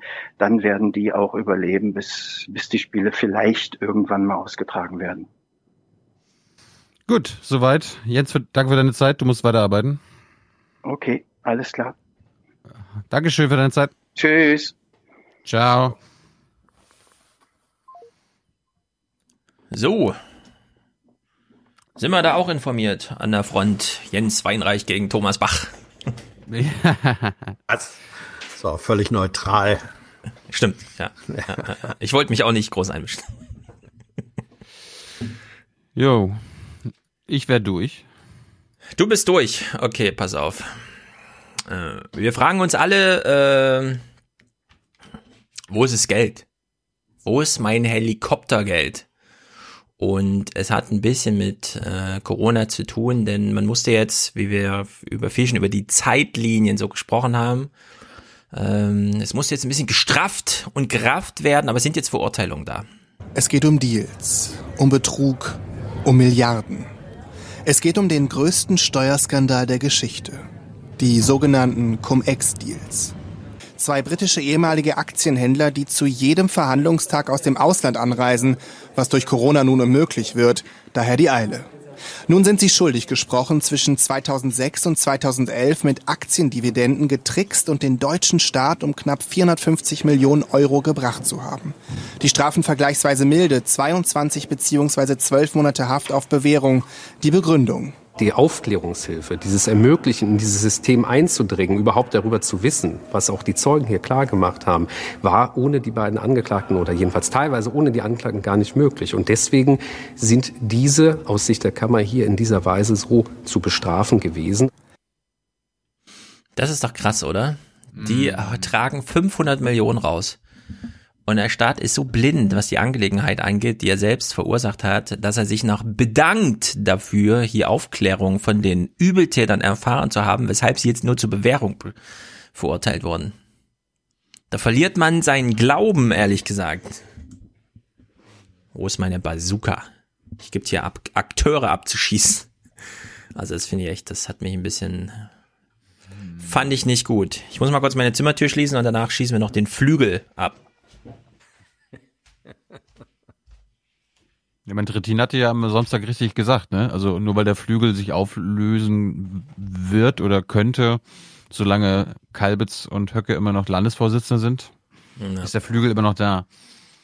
Ja, vor allem, äh, ich weiß gar nicht, ob der Spruch von Höcke hier jetzt mit vorkommt. Wir fangen einfach mal kurz an. Also die AfD, warte mal, ich habe zwei AfD-Clips, die beide AfD heißen. Na, wir versuchen einfach mal diesen. Sie sind die erfolgreichsten Köpfe der AfD, die bisher siegreichsten Wahlkämpfer Björn Höcke und Andreas Kalbitz. Seit den Landtagswahlen im Herbst 2019 waren die parteiinternen Kritiker verstummt. Kein Wort mehr von Personenkult, von sogar manchem AfDler zu radikalen Äußerungen. Beim letzten Parteitag in Braunschweig strotzte Höcke denn auch vor Selbstbewusstsein. Ich habe jederzeit die Möglichkeit, meine Stimme zu erheben und sie wird deutschlandweit ge- gehört. Ich muss nicht Bundesvorsitzender dieser Partei sein. Kann man natürlich so sagen. Äh, Journalisten haben daran auch einen Anteil, ehrlich gesagt. Er, er, er will das Prinzip Fischer erfahren wahrscheinlich. Der war, war ja quasi auch, war ja nie grün Vorsitzender, aber er Ja. war die, die graue Eminenz. Hm. Oh Gott. Ja, man muss aber auch nochmal dazu sagen, bei diesem Parteitag in Braunschweig, also Höcke und Kalbitz haben sich jetzt nicht unbedingt megamäßig gefreut, dass Kalbitz jetzt in den Vorstand da gewählt wurde, sondern es war der zweite, also es brauchte nochmal eine Wahl, weil es beim ersten nicht geklappt hat und dann war es eine Stimme, ja, die ihn da als Beisitzer oder welche Funktion er auch immer im Vorsitz hat. Also es war jetzt, diese Fernsehbilder werden immer wieder so falsch interpretiert, weil man sieht so, die Erlösenden, geil, jetzt haben wir es geschafft, aber es war so, puh, krass nochmal jetzt, im allerletzten Moment mit einer Stimme. Also in der Hinsicht, äh, aber nur Nuancen, was das angeht. Meuthen hat jedenfalls einen krassen Spruch gemacht. Wir haben in der äh, Frage der Vorwürfe gegen den Flügel beschlossen, dass wir vom äh, Flügel erwarten, der morgen tagen wird, dass er äh, sich morgen dazu entschließt, den Flügel bis zum 30.04. komplett aufzulösen. Mhm. Ja. Und daraufhin sagte ja Höcke dann, ja, wir haben die Partei ja übernommen, jetzt können wir uns auch auflösen. Formal. Ja. Ja. Das war ja so dieses Zitat, was dann hängen blieb, ne? Naja, jedenfalls äh, rahmend zu dieser Berichterstattung, zu der wir einfach abwarten müssen, was da jetzt passiert in der AfD, weil der Kampf geht ja weiter. Hier eine kleine Kurzmeldung betreffend Deutschland. Deutschland muss nach Ansicht von Diskriminierungsexperten des Europarates mehr Aufklärungsarbeit gegen Rassismus leisten. Mhm. Mhm. Ja, dann sollten wir das mal tun, würde ich sagen. Naja, kleine, nur eine kleine Feierstunde noch zum, zum Ende. Also, Die USA sind weiterhin Mhm. die größte Rüstungsnation. Was? Ich dachte, du hattest zwei Clips. Das war der, du hattest denselben Clip nochmal zweimal gemacht, oder was? Äh, Weil du gerade nee, nicht- weil du gerade nicht sicher warst. Okay. Kam mir einfach ein bisschen durcheinander. Oder was meinst du mit zwei Clips? Weil ich angekündigt hatte, zwei Clips. Jawohl. Aha, ja. Okay. Einfach überhören. Thema Rüstung. Zuerst die Weltlage und dann eine kleine deutsche Feierstunde.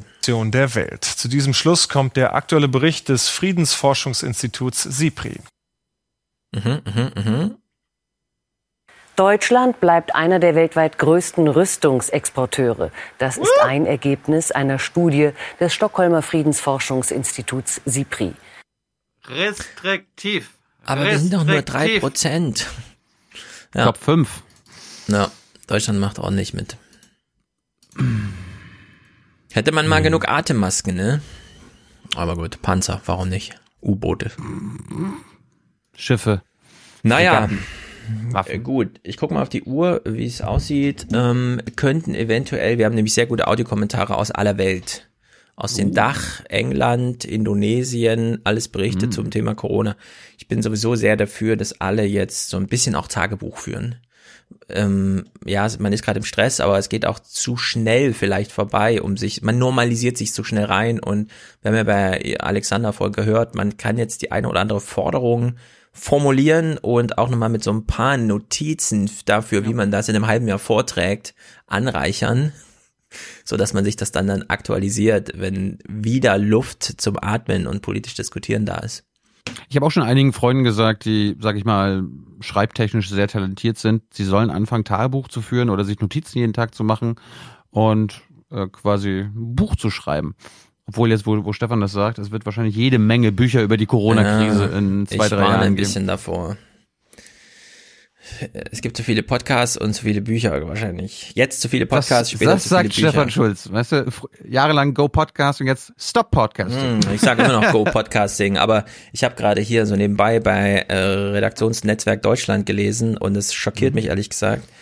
RTL macht wohl jetzt eine Sendung, wo sie alle zu Hause sitzen und da treffen sich dann Oliver Pocher, äh, Günther Jauch und Thomas Gottschalk in einer Quarantäne-WG und versuchen alle über ihr kleines Apple-Mikrofon miteinander zu kommunizieren. Es soll vernichtend schlecht sein, die Kritik war jedenfalls vernichtend und ich möchte doch auch ein bisschen, also Go Podcasting hat auch eine qualitative Note, nicht nur quantitativ. Bin ich auch dafür, Intellekt, für die intellektuell Interessierten, guckt euch Pocher und Jauch an. Für die, Mhm. äh, für die, und für, wenn ihr Unterschichtenfernsehen gucken wollt, guckt Jung Live.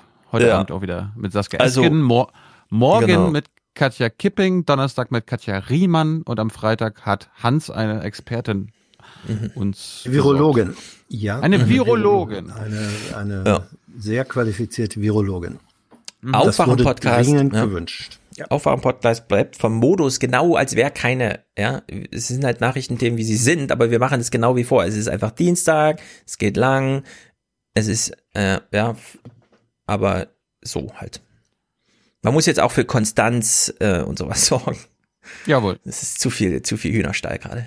Ich, und ich wurde ja, ich wurde darauf hingewiesen, ich habe seit Wochen einen amerikanischen Gast äh, an, angesagt, Hm. der hat, der hat kleine Kinder, also noch kleiner Ja. als Stefan und ähm, der muss in New, der muss in New York gerade ganz andere Probleme bewältigen. Ja. Äh, er wird irgendwann kommen. Ja. Das Yes. war's von mir. Gut, sind wir durch? Wir Ich sind würde soweit gerne durch. meine persönliche, meine persönliche afrikanische Los, äh, let's go. Schutz, Schutzmaske zeigen. Ja, ich habe auch tolle afrikanische Geschichten, wie es geht, ohne Toilettenpapier und so bekommen, aber die erzähle ich jetzt nicht. Ach so, ah, wollte ich auch noch sagen. Ja. Äh, es gab da Diskussionen, ob du äh, Küchenrollen und andere nicht klopapierartigen Ja. Abwischmöglichkeiten Hans, zeig uns wieder kannst. dein wahres Gesicht. Komm. Ja. Das ist mein wahres Gesicht. Es klingt sehr gut. Nee, Stefan, du könntest Ja. es ganz einfach machen. Kannst du es ganz Mhm. einfach machen, so wie große Teile der Welt. Also ich meine, wir waren ja oft in Afrika unterwegs, in Mittelamerika. Da wird das Toilettenpapier grundsätzlich nicht runtergespült, sondern es gibt neben dem Klo einen Papierkorb, wo du das reinlegst. Ja, danke für den Hinweis. Ich habe allen, die mir das auf Instagram schrieben, geschrieben, ja, nach sieben Jahren kleine Kinder mit Windeln haben wir den Windeleimer vom halben Jahr abgeschafft und dabei bleiben wir erstmal. Trotzdem danke. Aber man gewöhnt sich äh, lustigerweise sehr schnell dran. Also, Nein. Wenn man das. Ich, ich hab's nur vorgeschlagen. Ja, du hast es irgendwo woanders gemacht, in Afrika, wo du mal kurz aufs Klo gehst und dann abhaust. In den Flieger steigst und zurück in die Zivilisation fliegst. Zu Hause machst du es auch nicht. Ja, hier nicht, nein. Aber ich Ja, wollte es nur als Angebot machen. Ja. Nur, Also nur ich habe Ratschläge geben, die man auch jetzt zu Hause noch- schon selber gemacht hat. Ja, ich habe jetzt noch den Geruch des Plumpsklos bei meinen Großeltern auf dem Ja. Lande.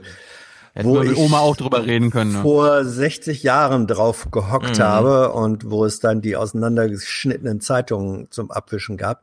Diesen Geruch habe ich nachhaltig immer noch in der Nase. Ich möchte ihn Ja. nie wieder erleben. Ja. Nie wieder. Wir sollten an der Zivilisation festhalten, solange sie uns bleibt und sie wird uns bleiben. Das können wir versprechen, glaube ich. Was uns auch bleibt, ist Musik von Matthias, richtig?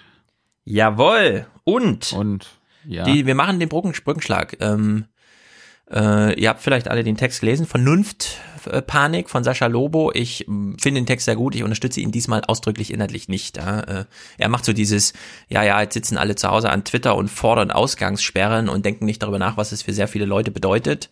Das stimmt soweit. Äh, trotzdem gibt es da ein paar Sachen, die man auch kritisieren könnte. Deswegen, ich empfehle euch den Text zu lesen, aber mit bitte dem Hinweis, nicht weil ich ihn jetzt unumwoben und so weiter unterstütze, sondern nur, weil ich es interessant finde, dass man das auch diskutiert. Und wir haben ja auch von deiner Oma vorhin schon gehört, Geschichten aus dem Zweiten Weltkrieg, Vergleiche und so.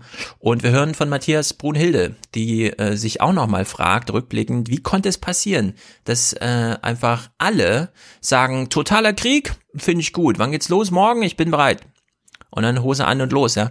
Und es passt ein bisschen zu dieser Stimmung gerade, ja, und zu diesem Ruf nach Vernunft, aber diesem panischen Ruf nach Vernunft. Also in der Hinsicht, es lag schon länger jetzt, ja, aber es passt, glaube ich, heute ganz gut. Und dann sehr gute Audiokommentare aus aller Welt. Haben wir uns ja gewünscht. Bin froh, dass die sozial erschienen sind. Ich habe sie selbst noch nicht gehört. Äh, ihr seid auch für nächste Woche aufgerufen, in den nächsten Tage. Wie ist das Leben für euch in Corona-Zeiten? Bitte maximal drei Ja. Minuten. Für, Gut. Ja, von mir aus auch sieben. Äh, Wir würden dann in dem Falle tatsächlich einfach mal auch eine ausgekoppelte, weil ich sehe heute auch schon wieder vielleicht Ah, Zeitpunkte überschreiten, aber wir können das ruhig mal ich ja- auskoppeln und dann so eigene Nachträge machen. Die tauchen dann halt als eigene Folge auf und bestehen dann Ja. nur daraus, aber das kann man durchaus machen. Muss ja keine Folgennummer haben, man kann ja einfach so spezial sein oder so. Genau, kann ja dann einfach sonntags mal durchlaufen und dann Dienstag Ja. wieder die, die dann auflaufen und so. Je nachdem. Also solche Gut. Berichte jetzt herzlich willkommen. Gerade auch, es dürfen auch ruhig heimische sein, finde ich. Es müssen nicht so Outer Space regional, sondern es gibt auch in Ja, ja. Deutschland gerade viel zu erleben und zu lernen für einige und ja, es gibt also alle, die sich bisher sehr viel Gedanken über das Wohnen gemacht haben, wohnen in mehr Generationenhäusern. Und die machen sich natürlich jetzt ganz andere Gedanken übers Wohnen, ja. Und alle solche Sachen, die kann man mal so ein bisschen spiegeln, wenn man da. Aber man muss, es müssen eigene Erfahrungen sein, das ist, glaube ich, wichtig. Gut, wir bedanken uns bei Hans Jessen. Hans, danke für deinen Einsatz, danke für deinen Einsatz für dieses Land. Der Bundespräsident hat Folgendes zu dir gesagt. Es ist einfach gut für unser Land. Damit musst du leben. Äh, wir bedanken uns bei Alexander Jorde, der jetzt gerade schon wieder auf Arbeit ist, bei Jens Weinreich und natürlich bei meiner Oma. Ich glaube, Oma, Oma kann öfter jetzt mal vorbeikommen, oder? So Stefan? Lust hat. Und wenn dein Opa sie lässt. Ja. Und dein Opa auch? äh, nee, den willst du nicht am Telefon haben. Ist also Das ist immer so- original, ja. Aber der wird Nee, jetzt das- das erste Mal den Podcast gucken, Thilo. Das kann glaube sein. ich. Der Opa ist immer so, was? Was? Was? Ich, ich verstehe nichts. Das gehört auch dazu, dass man zu seinen Alten heute nur so Kontakt hat und die ganze Zeit Mhm. angebrüllt wird. Was? Was? Mhm. Was? Und man kommt gar nicht dazu, irgendwas zu erklären. Dein, den, die Passage mit deiner Oma wird er sich anhören. Glaube ich auch. Eine Sache wollte ich vielleicht doch noch sagen. Nichts Schlimmes, nur eine Auffälligkeit. Äh, äh, denkt mal auch über Corona-Dividende nach, wenn ihr jetzt so durch den Alltag läuft. Mich interessiert auch, wo ihr beobachtet, wo Unternehmen oder Einzelne so Corona-Dividenden einstreichen. Also im ganz großen Stil, Amazon zum Beispiel. Mhm. Ich habe gestern die Erfahrung gemacht, äh, ich habe meiner Neunjährigen erklärt, also du kannst hier mit allen deinen Freundinnen FaceTime, auch mit allen gleichzeitig. Man gibt denen das iPad in der Hand, die haben astreine HD-Verbindung, jeder versteht jeden und so. Und wir haben auch die Erfahrung gemacht, letztens ähm, Konferenzteilnehmer zusammen zu koordinieren. Das kann ganz schön viel Arbeit machen. Und äh, Apples iPad, von denen es gestern wieder aktuelle Geräte gab oder vorgestern oder so, ja. Ähm, das, die sind mittlerweile so simpel in der Anwendung. Das Mikrofon ist oben, der Lautsprecher ist unten, nichts kommt sich in die Quere, keiner braucht Kopfhörer, man hält's vor sich, man ist mobil damit, der Strom hält ewig, man kann zehn Stunden damit konferieren. Und äh, das iPad, ja, das bisher immer so, was ist denn das? Ist es ein Computer? Ist es ein großes Telefon? Ich weiß gar nicht, was ich damit soll. Äh, also zum einen für alle, die sich fragen, wie kriege ich meine Konferenz hin? Nimm ein iPad, ja. Also ich war wirklich überstaunt. Ich, man guckt so Phoenix-Runde, man sieht nur Scheiße, also was Production Value angeht. Und dann gibt man seinen kleinen Kindern eine Konferenzmöglichkeit und die sind ja als Also als wäre die Technik einfach verschwunden und die würden ein echtes Gespräch führen, so will ich sagen. Und das ist wirklich erstaunlich. Solche, solche Lernerfahrungen werden wir auch natürlich auch nicht wieder vergessen, ja, das bleibt jetzt einfach. Äh, wer einmal so eine schöne iPad-Konferenz mit acht Leuten gemacht hat und gemerkt hat, wie einfach das ist und äh, ja, wie das flutscht, äh, der geht dann nicht zurück. Das ist einfach, und ich bin sehr gespannt, äh, also so eine Sammlung an Corona-Dividenden, ja, Erfahrungsbericht mhm. und das würde mich mal interessieren, weil das kann man jetzt schon beobachten, wie die Gesellschaft diese ganz großen Lernschritte jetzt macht. Ich meine, ich, wir haben auch überlegt, ob wir Oma und Opa einfach ein iPad geben, damit sie gerade mit den Urenkeln äh, kommunizieren können. Ja. Und ja, mal schauen. Ich muss mal gucken, wie das Netz in Malchin ist, ob das überhaupt sich mhm. lohnt. Ja. Naja. Gut, dann bedanken wir uns für Rinjahauen. Äh, Folge 427. Nochmal danke an Nils für das Intro-Intro. Wir brauchen für Folge 428 ein Intro-Intro. Vielleicht mal wieder von einer Hörerin. Und mhm. äh, ja, wir brauchen Unterstützung. Ab dem ersten Euro kommt ihr auf die Tribüne. Produzenten, Produzentinnen werdet ihr ab 42 Euro und Präsentator oder Präsentatorin sogar ab 250 Euro. Wir hören uns nächsten Dienstag wieder. Ansonsten jeden Tag könnt ihr die Hans-Jessen-Show hören bei Jung und Live. Darum, darum machen wir das ja hier. Ne? Gut, bye bye. Herzlichen Dank und Ihnen und Ihren Zuschauerinnen und Zuschauern einen schönen Abend. Herzlichen Dank und äh, Deutschland alles Gute. So viel heute von uns. Ihnen noch einen schönen Abend bei uns im Ersten. Selbstverständlich werden Sie die Tagesschau und die Tagesthemen auf dem Laufenden halten. Machen Sie es gut. Ähm, erst der Podcast, dann das Land, dann die Partei und dann man selbst. Wäre, wäre, wäre. Ja, wäre, wäre, wäre und ist ja ganz anders. Ich glaube, Sie sollten das jetzt mal einfach auf sich beruhen lassen. Ich gehe nur tot hier raus. Niemals ins Pflegeheim. Ich möchte doch alles von allem auch äh, im Gemeindezentrum gehen und dergleichen. Ich möchte am Leben teilnehmen. Because if you really understood the situation, and still kept on failing to act, then you would be evil, and that I refuse to believe. We connect the dots, Penna. We connect the dots. Things will get better when workers of the world unite. For what? Like for what? Wenn diese Betriebe jetzt mit Gewalt aus Brüssel oder Berlin kaputt gemacht werden, dann gibt es hier richtig Widerstand. Das ist ja Wahnsinn. Einfach nur Wahnsinn. Das ist doch alles Wahnsinn. Die sind doch verrückt geworden. Tschüss zusammen. Tschüss. Wiedersehen. Schönen Abend. Ciao. Vielen Dank.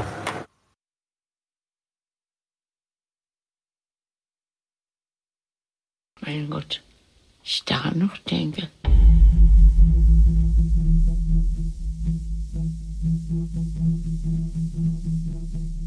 Da war ein, ein Herr, wenn er kam. Und habe den auch nie aus der Rolle fallen hören.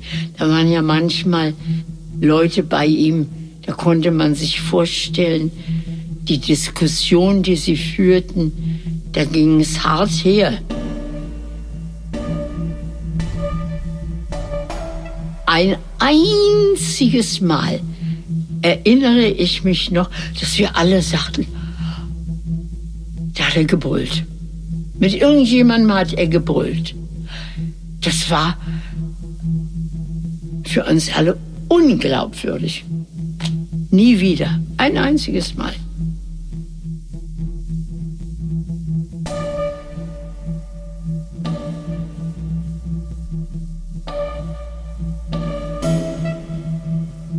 Bisschen Elite. Aber ja, war schon ganz nett. Dazu arbeiten war nett, alles angenehm, gefiel mir gut. Nett angezogene Menschen, freundliche Menschen. Ja, das, ach Gott, ich war auch sehr äußerlich in der Zeit noch. Sehr dumm. Ob er gut oder schlecht war, da war vorherrschend. Irgendwo musste man, ob ich in meinem Rundfunk arbeitete oder da in dem Propagandaministerium, war doch alles dieselbe Soße. Das spielte keine Rolle.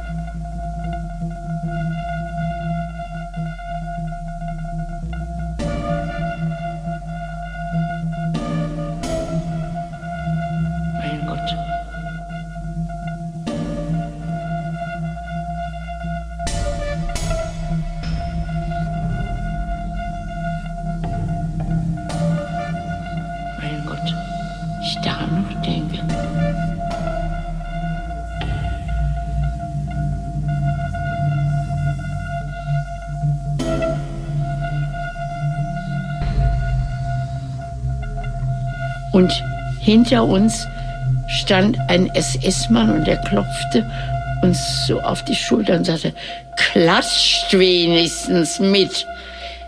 Äh, ach so, nachher klatschten die alle und wir standen immer noch fassungslos, was da geschah. Und dann haben wir natürlich mitgeklatscht. Es musste sein. Der hat es ja auch gesagt. Es, es, man konnte sich auch nicht ausschließen. Es ging nicht anders. Wir haben mitgeklatscht. Was da überhaupt als Thema behandelt wurde, das haben wir gar nicht erfasst. Es war der Eindruck dieser rasenden Menge, die ja selber gar nicht wussten, warum sie rasten. Es war ein Naturereignis.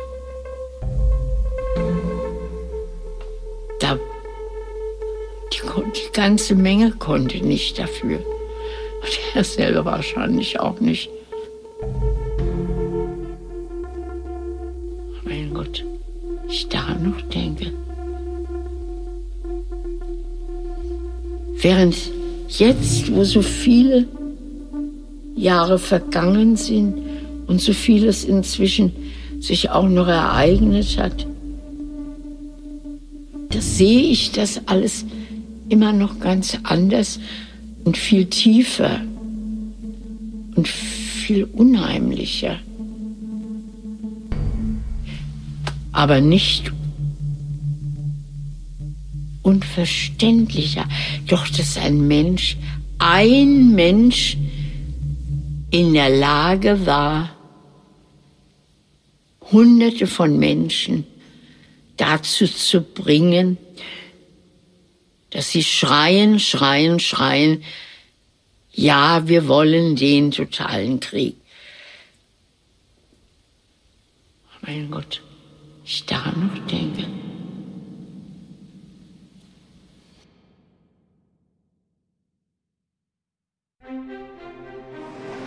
Are you watching closely? Die aufwachen Hörerkommentare. Stage is yours. Hallo. Ihr habt nach Corona-Geschichten gefragt. Ich bin in Zürich und bin Miteigentümerin eines unverpackt Bioladens. Bei uns, naja, wir sind natürlich noch offen. Ähm, das wollen wir auch so lange wie möglich bleiben. Allerdings, ähm, normalerweise haben wir eine Person im Laden. Jetzt, um die ganzen Hygienevorschriften umzusetzen, müssen wir mit zwei Leuten im äh, Laden arbeiten. Das bedeutet für uns jetzt natürlich dann ungefähr doppelte Lohnkosten. Wir hatten einen kleinen Spike in ähm, Einkäufen letzte Woche, kurz bevor die strikten ähm, Regelungen kamen.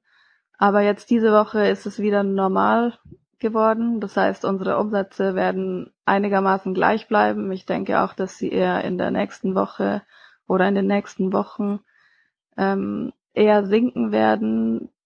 Unser Laden ist einigermaßen klein und recht vollgestopft, denn die Mieten sind hoch. Ähm, das bedeutet aber auch, dass wir halt jetzt sehr wenig Leute gleichzeitig im Laden haben können. Ähm, genau. Ich weiß nicht, wie gut ihr euch mit Unverpacktläden auskennt, aber da bringen Leute ja normalerweise ihre eigenen Behälter und füllen sich die Waren dann auch selber ab. Das machen jetzt von uns Angestellte, damit ähm, nicht 100 Leute die gleichen Griffe anlangen müssen und natürlich alle ausgerüstet mit Handschuhen, Masken und mit so viel Abstand zwischen den Leuten wie möglich. Ähm, was ich noch nicht weiß, ist, wie wir auch äh, irgendwie an Geld kommen können. Weil wenn der Umsatz, also unser Umsatz normal bleibt, so wie er ist, oder tatsächlich ähm, unter, unter unseren, unseren Mittelwert, unseren Durchschnitt fällt, dann werden wir auch recht schnell ein Problem haben. Wir sind jetzt erst ähm, bis jetzt die letzten, also wir sind seit drei Jahren geöffnet. Bis jetzt haben wir keine Gewinne gemacht. es ist jetzt das erste Jahr oder die ersten zwei Monate, dass wir überhaupt mal Geld auf dem Konto haben, das nicht sofort wieder ähm, ausgegeben wird, sobald es da ist. Ich bin ganz froh, dass wir das jetzt haben, aber es ist natürlich auch ein bisschen schade, dass das jetzt wahrscheinlich sofort wieder verbrannt wird von Corona. Und wir können natürlich keine Kurzarbeit anmelden, dadurch, dass wir ja Arbeit haben und auch die ganze Zeit geöffnet sind und sein wollen. Und ich weiß, dass da wahrscheinlich irgendwie Geld kommt, aber bis jetzt steht da noch nichts fest und ich hoffe, dass das zwar uns auch noch ein bisschen leichter gemacht wird und auch so kommuniziert wird, dass ich das irgendwann finde, wie wir uns Hilfe verschaffen können, falls wir diese benötigen. Genau. Und sonst äh, ist mir noch aufgefallen, dass es sehr viele Informationen gibt dafür, wie sich Privatleute verhalten sollen und auch dafür, wie sich äh, medizinisches Personal verhalten soll. Ähm, aber wir als kleiner Lebensmittelladen hätten uns noch gewünscht, dass es auch noch ein paar Richtlinien für uns gibt, ähm, also für Läden, die offen bleiben dürfen und das ja explizit auch sollen, wie wir unser Team und auch die Kunden besser schützen können.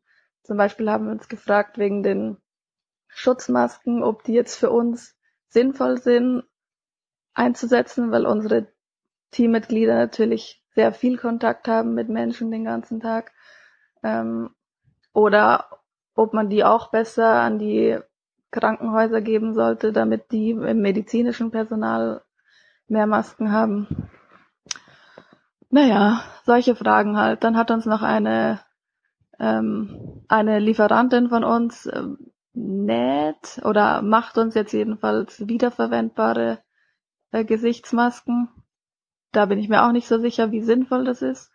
Hab inzwischen versucht zu googeln und bin zu dem äh, Schluss gekommen, dass es wahrscheinlich besser ist als gar keine Masken. Und es scheint so, ähm, als könnte der, der Virus abgetötet werden, wenn man diese Masken oder generell Kleidung bei 40 Grad wäscht.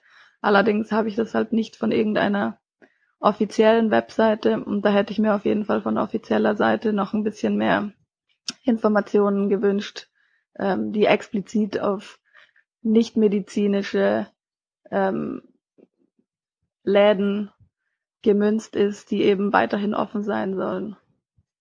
Und außerdem schreibe ich gerade meine Masterarbeit. Ich habe in so drei Wochen Abgabe, das heißt, da bin ich auch noch ein bisschen gestresst, weil aus der Uni wurde ich jetzt ausgesperrt. Ähm, habe natürlich keinen sehr engen Kontakt mehr mit meinen Betreuern.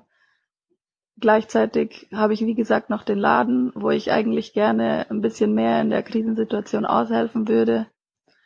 Ähm, aber das muss ich gerade eigentlich fast komplett ausschließen, weil wenn ich damit jetzt anfange, dann sehe ich nicht, wie ich meine Masterarbeit noch fertig bringe. Aber die geht ja zum Glück nur noch drei Wochen und sobald das fertig ist, hoffe ich, dass ich mich mehr in das Krisenmanagement mit unserem Laden einbringen kann, denn ähm, meine Partnerin, die gerade das Ganze managt, ist, glaube ich, langsam auch schon am Anschlag. Naja, ich hoffe, bei euch, bei euch läuft's besser und vielleicht freut ihr euch über meine, über meine Erzählung. Ciao, vielen Dank und macht weiter so. Hallo Thilo, hallo Stefan, hier ist Heike aus Spanien. Ihr hattet ja dazu aufgerufen, Corona-Erfahrungsberichte zu teilen. Äh, daher wollte ich die Gelegenheit nutzen und euch mal kurz schildern, wie die Situation hier bei uns in Spanien ist. Ähm, Spanien hat ja deutlich drastischere Maßnahmen ergriffen als Deutschland, also zumindest Stand heute. Wer weiß, wie es morgen aussieht, ändert sich derzeit ja täglich. Äh, wir wohnen hier mit zwei kleinen Kindern in einem Vorort von Madrid. Hier in Madrid gibt es ja besonders viele Corona-Fälle. Also Stand heute gibt es an die 700 Tote in ganz Spanien. Davon, ich meine, zwei Drittel bis drei Viertel ähm, in Madrid selber. Wie viele Infizierte es in Spanien beziehungsweise in Madrid gibt, ähm, weiß ich gerade gar nicht. Ich halte diese Zahl mittlerweile auch nicht mehr für besonders aussagekräftig, da zumindest hier in Madrid nur noch diejenigen getestet werden, ähm, die so schlimm erkrankt sind, dass sie im Krankenhaus behandelt werden müssen. Daher ist die Dunkelziffer hier äh, vermutlich noch deutlich höher, als sie sowieso ja schon ist. Ähm, hier ist es so, dass ähm, seit dem 11. März äh, sämtliche Schulen, Kindergärten, Universitäten und so weiter geschlossen sind. Und damals gab es Appelle, dass man eben verstärkt zu Hause bleiben soll und wenn möglich von zu Hause aus arbeiten soll. Ähm, diese freiwilligen Appelle haben nicht geholfen. Ganz im Gegenteil haben viele Madrilenen die Gelegenheit genutzt und sind in ihr Ferienhaus äh, ans Meer gefahren und haben damit den äh, Coronavirus, der bis dahin äh, ähm, nur wirklich nur in Madrid äh, besonders schlimm verbreitet war, schön äh, in ganz Spanien verteilt. Ähm, daher hat die Regierung am Samstag, den 14. März, ähm, den Alarmzustand ausgerufen und sehr strenge Ausgangssperren verhängt, die auch wirklich sehr streng kontrolliert werden. Ähm, wenn man hier von der Polizei aufgehalten wird, weil man jetzt ohne triftigen Grund draußen auf der Straße war, werden Bußgelder verhängt. Ähm, und da geht es bei 600 Euro los. Also um nur mal so eine Hausnummer zu nennen, wie streng das hier tatsächlich gehandhabt wird. Ähm, man darf nur noch aus dem Haus, um in die Arbeit zu gehen, wobei man auch hier eine Bescheinigung des Arbeitgebers braucht, warum man nicht Homeoffice machen kann. Oder man darf in den Supermarkt oder in die Apotheke oder zum Arzt gehen. Wie schon gesagt, werden hier sehr strenge Kontrollen durchgeführt. Beispielsweise äh, auf der Autobahn werden sämtliche Autos rausgezogen und ähm, man muss eben nachweisen, dass man einen triftigen Grund hat, um jetzt gerade unterwegs zu sein. Ähm, wenn man in den Supermarkt oder die Apotheke möchte, darf jeweils auch nur eine Person ähm, alleine unterwegs sein. Man darf also beispielsweise nicht die Kinder mitnehmen. So hieß es zunächst. Mittlerweile haben sie die Regelung dahinsprechend angepasst, dass Alleinerziehende ihre kleinen Kinder mitnehmen dürfen, weil es Fälle gab, dass ähm, Alleinerziehende, äh, die ihre Kinder dabei hatten, der Zutritt zum Supermarkt verwehrt wurde.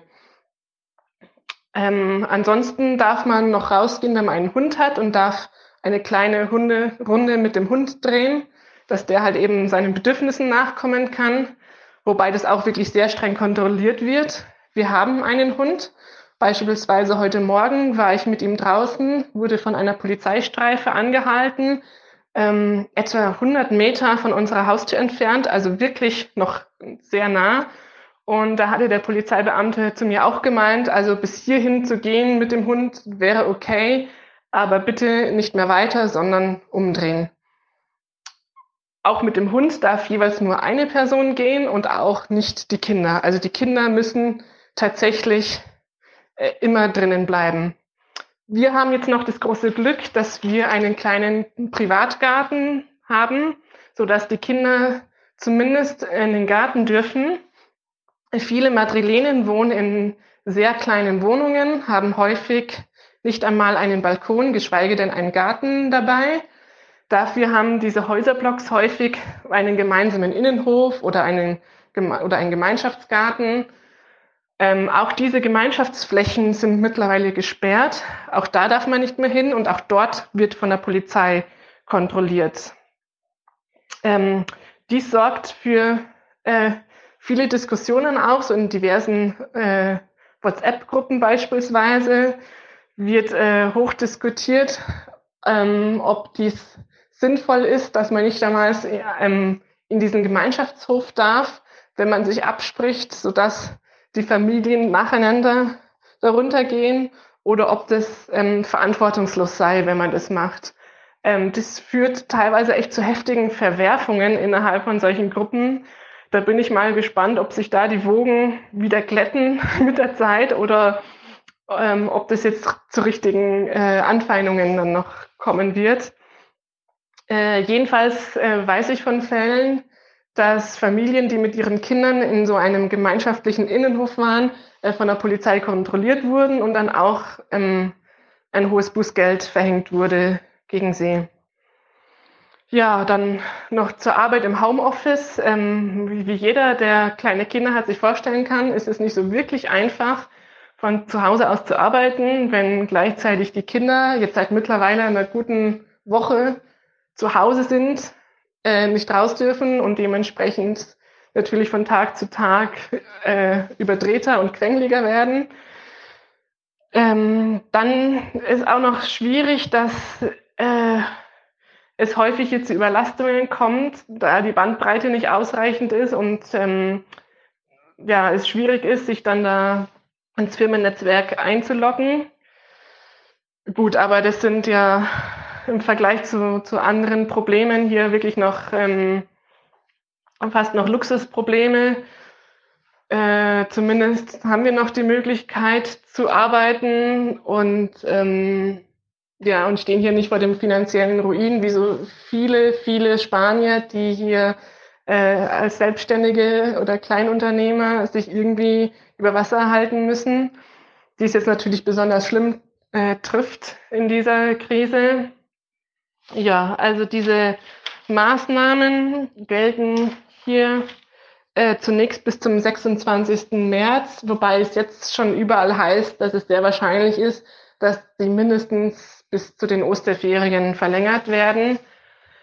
Ähm, ja, also ich kann nur appellieren an alle Menschen in Deutschland, dass sie diese Appelle zum Social Distancing ernst nehmen, äh, damit nicht auch in Deutschland so drastische Maßnahmen erforderlich werden wie hier und dass ihr in Deutschland dann zumindest noch so kleine Freiheiten genießen könnt, wie einen kleinen Spaziergang machen oder oder ähnliches. Genau, ansonsten äh, liebe Grüße äh, und ähm, ja, macht weiterhin so einen tollen Podcast. Hallo liebes Aufwachen-Podcast-Team, hallo liebe Community. Hier ist Johannes. Ich studiere gerade hier in Wien, komme ursprünglich aus Deutschland. In der Sprachdatei, die wir vorher gehört haben, das ist ähm, Teil des Applauses der hier jeden Abend in Wien um 18 Uhr erschallt, weil jede Bewohner die Fenster aufmachen und denen Leuten applaudieren, die jetzt tatsächlich in dieser Krisezeit arbeiten müssen.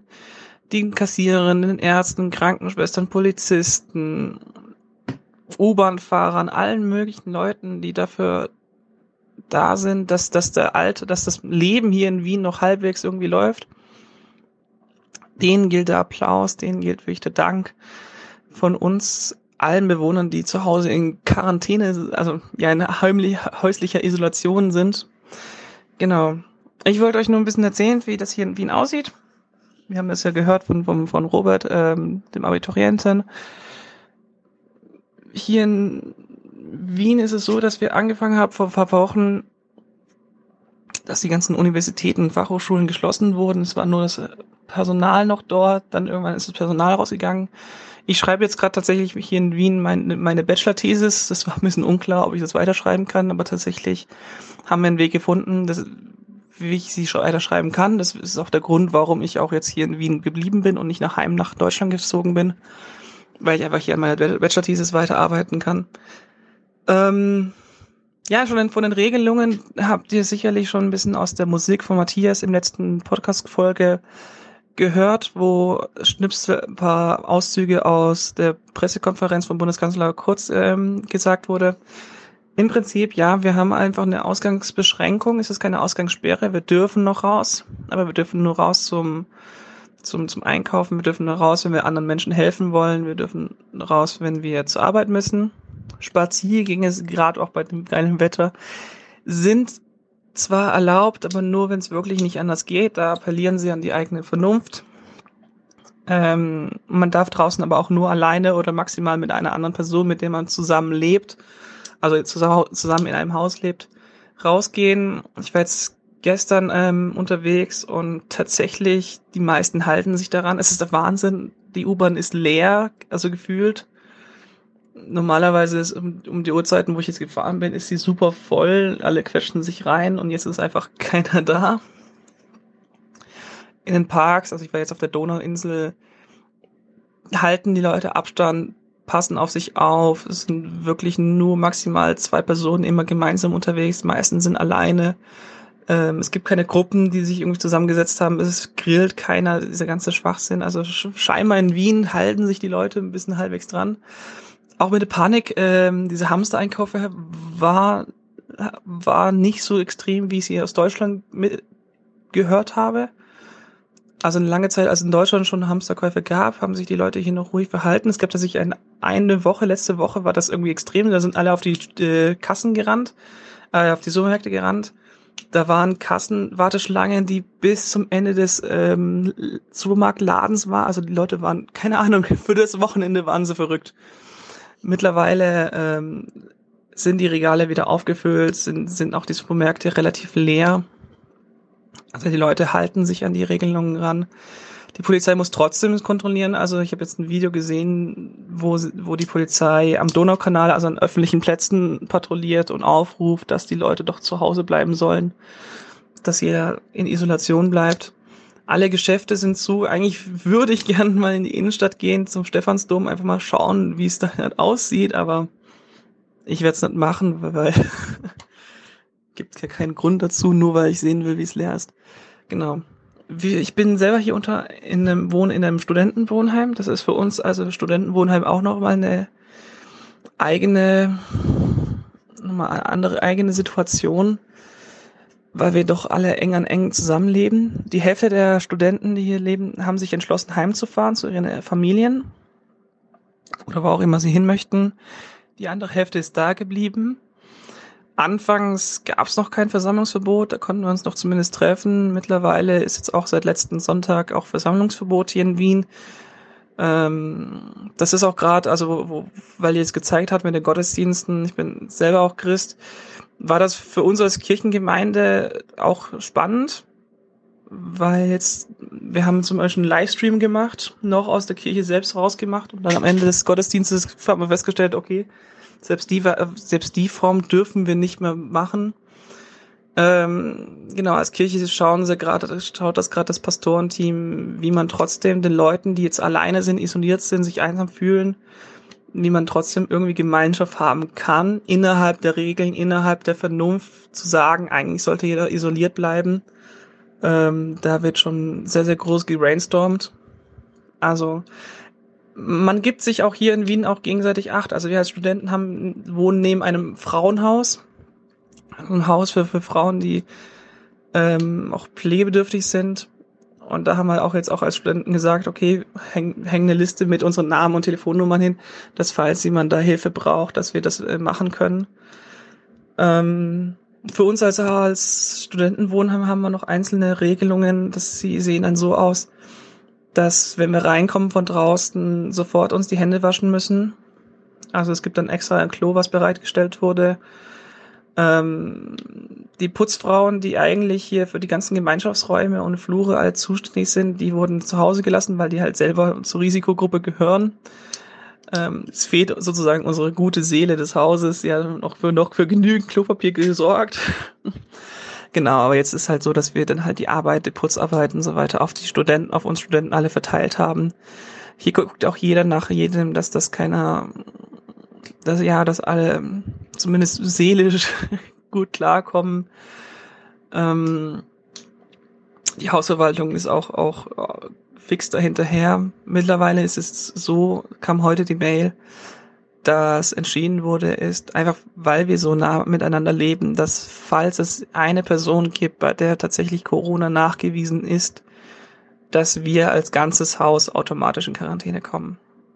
Ähm, ja, weil das, weil das anders nicht zu regeln sind. Wir sind nun mal so eng beieinander.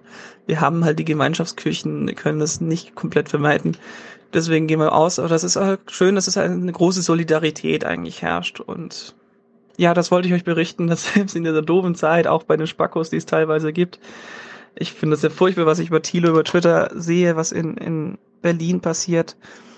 Ich habe das Gefühl, hier in Wien, also das, was ich mitkriege, halten, sind die Leute ein bisschen vernünftiger, wissen ganz genau, haben auch alle keinen Bock auf diese Krise und versuchen, ihren eigenen Beitrag zu leisten, dass es flach wie möglich gehalten wird.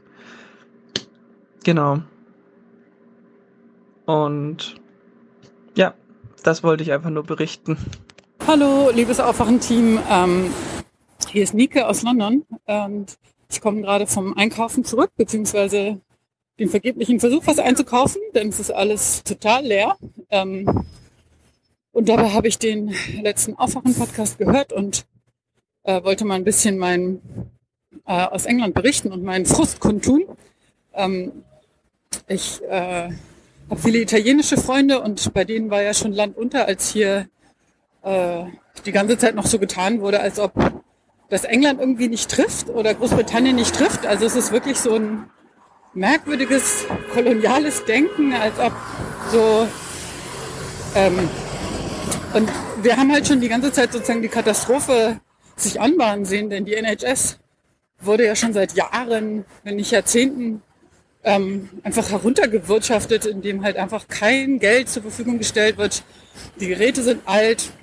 Also es ist wirklich ähm, der Unterschied, man kann auch noch nicht mal einen GP sehen. Meistens sieht man nur irgendeine Nurse. Und dann gibt's halt diese Zwangs... Äh, irgendwie, ja, ob man auch Gemüse isst, five a day und so. Ähm, und es ist halt wahnsinnig schwer, wenn, wenn man ein konkretes Problem hat, irgendwie Orthopäde, geschweige denn Mental Health, also das, da kommt man fast überhaupt nicht ran. Es ist alles total bürokratisiert. Ähm, ich hatte bei meiner letzten Praxis war das so, dass ich, äh, dass man sich irgendwie zwei bis drei Wochen vorher irgendwo einschreiben musste, damit man ein fünfminütiges Telefon-Appointment bekommt.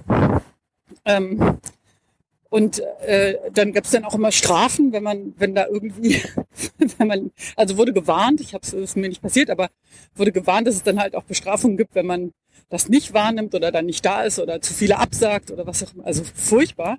Und deswegen haben wir schon die ganze Zeit gedacht, das wird hier die Hölle, ja. Und ganz lange ähm, hat die Regierung halt einfach so getan, so ja, hier, es gibt nichts zu sehen, carry on. Ja? Und die Leute lassen sich halt nicht für blöd verkaufen. Auch, ähm, und deswegen kommt halt dieses Gehamstere und diese ganzen Gerüchte, die halt rumgehen, dass die Armee alles dicht machen wird, komplette Ausgangssperre und so weiter.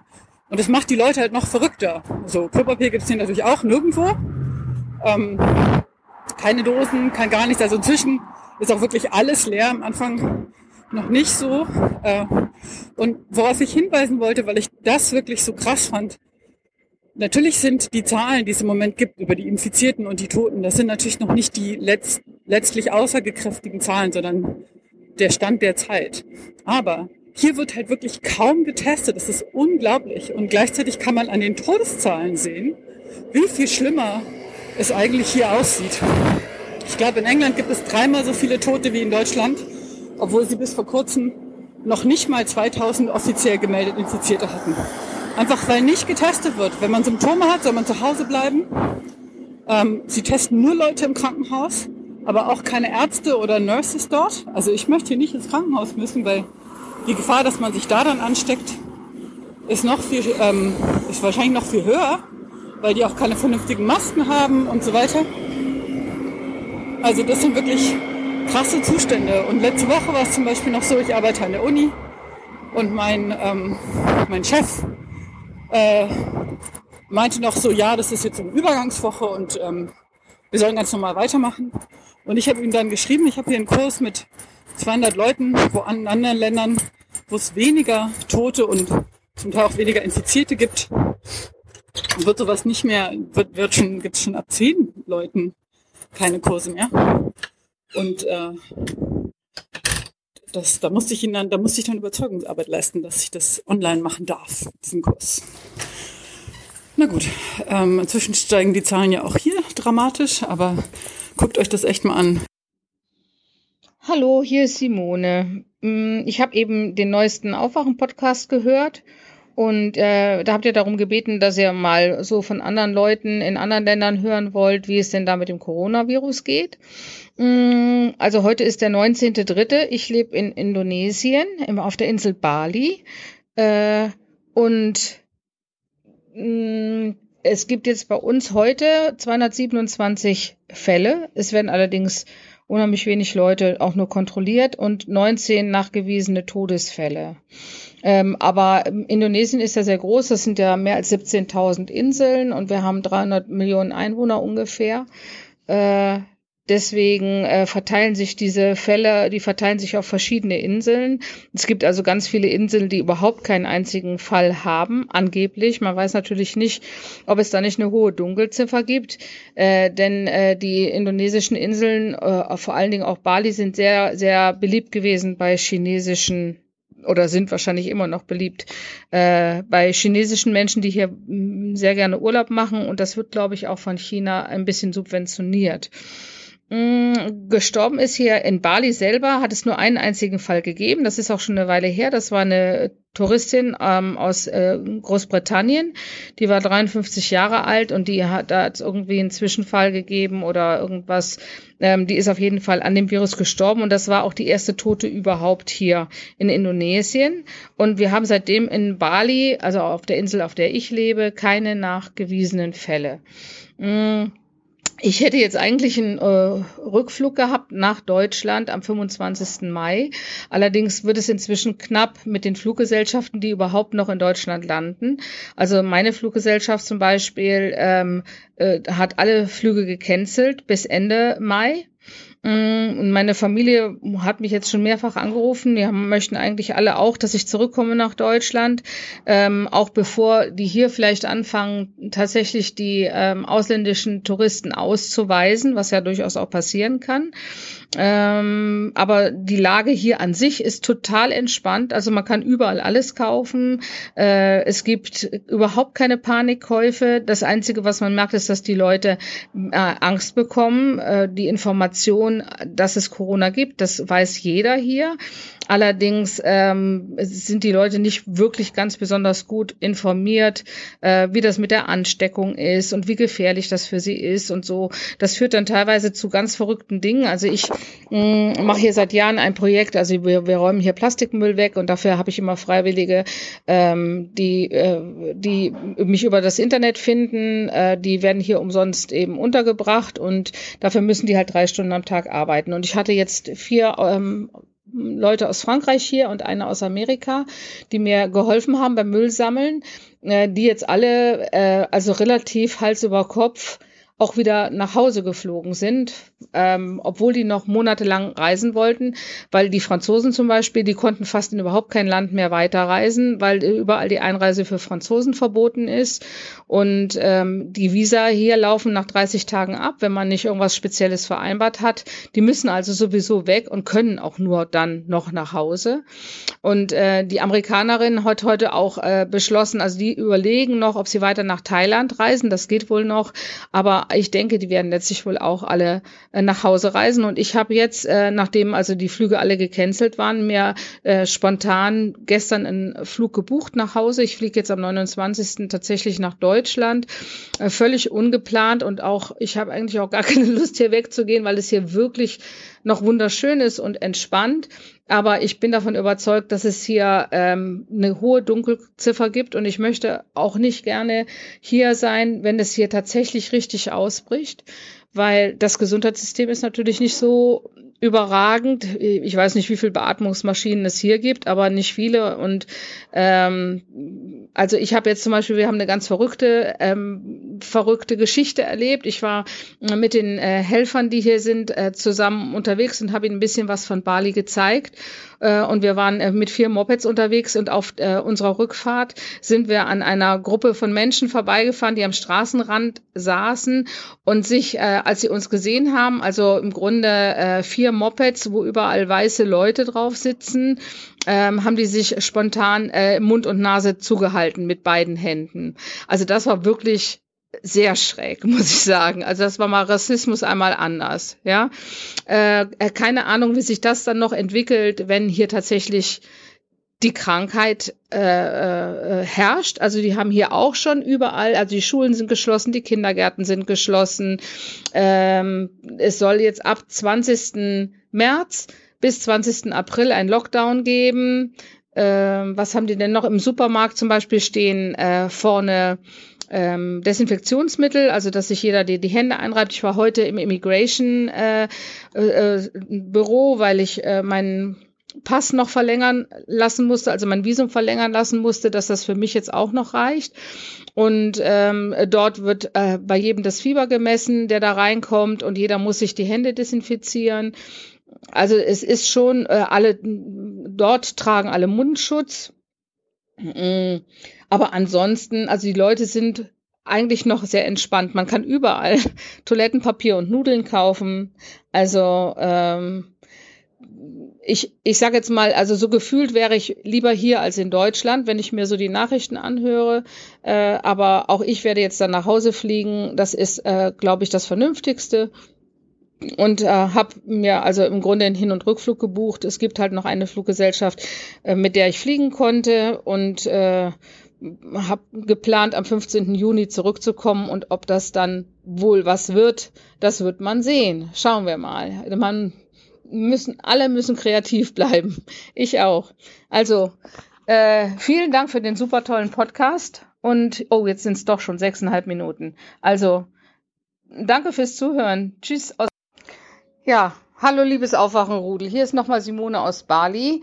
Äh, ich habe einen Nachtrag zu meinem Kommentar, den ich gesprochen habe am 19. Äh, wir haben heute den 22. März. Äh, die Lage hat sich ganz doll verändert. Also ich bin weiterhin in Bali. Ich hatte äh, andere Flüge gebucht, um nach Hause zu kommen, aber auch diese sind heute gecancelt worden. Also auch die Fluggesellschaft fliegt jetzt nicht mehr. Mm, ich glaube, es fliegt jetzt gar keine Fluggesellschaft mehr nach Hause. Ich habe versucht, mich im Auswärtigen Amt auf der Liste zu ähm, registrieren, wo die zurückgebliebenen äh, sich eintragen können, also die Deutschen, die sich noch im Ausland befinden. Ähm, und ich, äh, bis jetzt gibt es noch kein Flugzeug, was nach Indonesien fliegt und Leute einsammelt. Aber wenn sich da immer mehr Leute von hier auch eintragen, wird sich das ändern. Corona ist inzwischen hier auch angekommen. Im letzten Kommentar habe ich euch ja gesagt, hier gibt es noch keine Fälle. Äh, das hat sich jetzt schlagartig geändert. Also gestern gab es vier, die ersten vier Todesfälle. Ähm, und äh, es sind, glaube ich, zwei, von 200 Infizierten geht man aus. Äh, bei den Toten handelt, sind drei, also alles Männer. Und drei davon sind aber weit unter 40, also 32, 33 und 36. Also von wegen, es trifft nur die Alten. Äh, ich habe keine Ahnung, wie das hier werden soll. Hy Hygiene ist hier in Bali nicht so was, was an erster Stelle steht. Es ist alles abgesagt worden. Wir haben jetzt hier ähm, hätten den größten Feiertag des Jahres überhaupt, Newpi, am 25. Äh, da ist sogar der Flughafen geschlossen. Also das ist der, der allerhöchste Feiertag hier und da muss man ganz leise sein. Das ist, kann, führt jetzt zu weit, das auszuführen. Aber äh, das sind sehr große Zeremonien, die da normalerweise stattfinden und alles das ist jetzt ähm, ja abgesagt worden oder zumindest bittet die Regierung davon äh, darum, die Bevölkerung das bitte alles nicht zu machen. Die Muslime werden gebeten, nicht mehr in die Moscheen zu gehen. Also es gibt jetzt hier noch keine Ausgangssperre, aber äh, die Panik ist wirklich ganz vorherrschend. Auf dem Markt ist überhaupt nichts mehr los. Es sind kaum noch Leute auf der Straße. Und ähm, ja, die Angst ist wirklich, wirklich vorherrschend hier. Es äh, liegt auch ganz viel an Missinformationen und hier gibt es auch leider einige so Fake News von wegen, also dass es da jetzt Medikamente gibt und so. Ähm, man muss mal gucken, aber ich fürchte für diese Region hier wirklich, dass das äh, sehr schnell sehr, sehr schlimm wird. Die medizinische Versorgung ist nicht so toll. Und äh, ja, und ich, ich meine, mir geht es hier gut, das Wetter ist toll, überhaupt keine Frage. Äh, ich verlasse mein Grundstück nicht mehr, und ähm, habe aber jemanden, der mir für, einkauft und so. Also ich gehe halt mit den Hunden noch spazieren oder so, aber in die Stadt gehe ich nicht mehr. Ähm, also es, es könnte schlimmer sein, aber ob ich hier wegkomme, keine Ahnung, muss man sehen. Ja, so schnell kann es gehen. Also von keine Panik zu Panik in drei Tagen, das ging ohne Probleme. Ich wünsche euch allen alles Gute, passt auf euch auf, bleibt gesund und bis bald. Hallo, lieber Aufwachen-Podcast. Ich bin Ute und ich bin Krankenpflegerin auf einer Intensivstation, sodass ich äh, zum Thema Krankenhaus und Corona einfach ein bisschen was teilen wollte von meinem Wissen und meinen Erfahrungen, die ich gerade so machen darf. Generell halt, was ihr auch schon im Aufwachen-Podcast hattet, äh, die ganzen ähm, Klau-Aktionen, die machen noch nicht mal vor Intensivstationen halt. Also ähm, wir müssen ja Besuchende extra rein und rauslassen. Also es ist kein einfaches rein raus Gerenne und trotzdem kann man wird bei uns genauso geklaut und Isolationskittel und sowas werden mitgenommen. Das finde ich schon sehr sehr krass, was dann dazu führt, dass die bei uns wiederum eingeschlossen werden und wenn wir, um irgendwas aufzufüllen oder um uns akut jetzt was zu holen, erst den Schlüssel brauchen, das heißt nochmal einen extra Weg machen müssen, ähm, den dann auch zurückbringen müssen. Das erfordert einfach so viel mehr Zeit. Das ist eigentlich totaler Wahnsinn. Äh, die Abläufe in der Pflege, die sowieso schon eigentlich optimiert werden müssten, noch weiter zu verkomplizieren, wie auch immer man das sagt. Noch krasser finde ich das mit den FFP-Masken, weil die halt einfach super unbequem sind. Ich bin froh, wenn ich die nach anderthalb Stunden in so einem ISO-Zimmer wieder absetzen kann, weil die einfach wehtun und ich keine Luft mehr kriege und das Gefühl habe, ich äh, kipp gleich um. Hm, würde mir ja wünschen, dass alle, die irgendwelche zu Hause gehortet haben, äh, für eine Woche 24-7 damit draußen rumlaufen. Fände ich gut. Und ansonsten, wenn sie es dann doch nicht machen wollen, alle verpackten Materialien wieder an die Krankenhäuser zurückgeben. Super krass ist halt, wenn die Hygienerichtlinien, die es eigentlich gibt im Krankenhaus, abgestuft werden, weil äh, das Material nicht mehr da ist. Also wenn jetzt sozusagen wenn dann eine Maske pro Schicht, pro Mitarbeiter in irgendwie zur Verfügung stehen. Im schlimmsten Fall habe ich sogar gehört, dass in anderen Häusern schon ähm, Schutzkittel ähm, geteilt werden sollen. Das ist absoluter Wahnsinn. Das hat mit Hygiene nicht mehr viel zu tun. Das ist dann nur noch ein verzweifelter Versuch, sich zu schützen oder nicht zu schützen, was das Ganze nicht besser macht und auch dem nicht gerecht wird, was im Krankenhaus sowieso schon für eine Arbeit einfach ist. Klar ist die Sache, wenn nichts da ist, kann man mit nichts arbeiten, aber da ist definitiv einiges schiefgelaufen. Das darf einfach nicht passieren, meiner Meinung nach. Außerdem finde ich krass, ich habe jetzt nochmal nachrecherchiert, gibt es ähm, keine Gefahren- und Erschwerniszulage für Pflegepersonal. Das heißt auch, also egal ob jetzt aggressive PatientInnen, die nach einer Beatmung häufig ins Delir rutschen und handgreiflich werden oder bettflüchtig und dann natürlich Angst haben, wenn dann so Menschen mit Arbeitskleidung reinkommen und auf einen einreden und im schlimmsten Fall einen auch festhalten wollen und, und dann letztendlich fixieren müssen. So, aber ähm, da wird man durchaus mal geschlagen getreten, wie auch immer, aber auch ansonsten sind wir halt komplett Influenza-Viren, Noroviren, wer es nicht kennt, macht überhaupt keinen Spaß. Absoluter Brechdurchfall. Mm, dann multiresistenten Bakterien ausgesetzt, also Antibiotikaresistenzen. So, das meiste davon kann ein gesundes Immunsystem dann auch wieder abwehren, aber es ist einfach schon sehr, sehr krass, wie hoch das Risiko ist, was entweder was selbst zu bekommen oder aber auch was an Mitmenschen zu übertragen, so Familienmitglieder, die anfälliger sind oder andere Menschen draußen, was einfach nicht bedacht wird und gerade bei Corona, gerade bei einem Virus, der halt sehr hartnäckig ist, auch auf Oberflächen recht lange sitzen kann, mm, plus runtergefahrenen Hygienestandards, wäre es für mich das Mindeste, das in irgendeiner Art und Weise auch zu vergüten. Außerdem äh, habe ich jetzt erfahren, das wollte ich auch noch, finde ich ganz spannend, wollte ich noch erzählen, dass ähm, Briefe rumgeschickt werden von der Kassenärztlichen Vereinigung. Ich habe auch von einer bekannten Person so einen gesehen. Die äh, Pflegefachpersonal ist die Person, aber äh, nicht mehr in der Pflege arbeitet. Das ist ein, ein Anwerbungsschreiben für ärztliches Personal und pflegerisches Personal mh, mm, und ärztlichen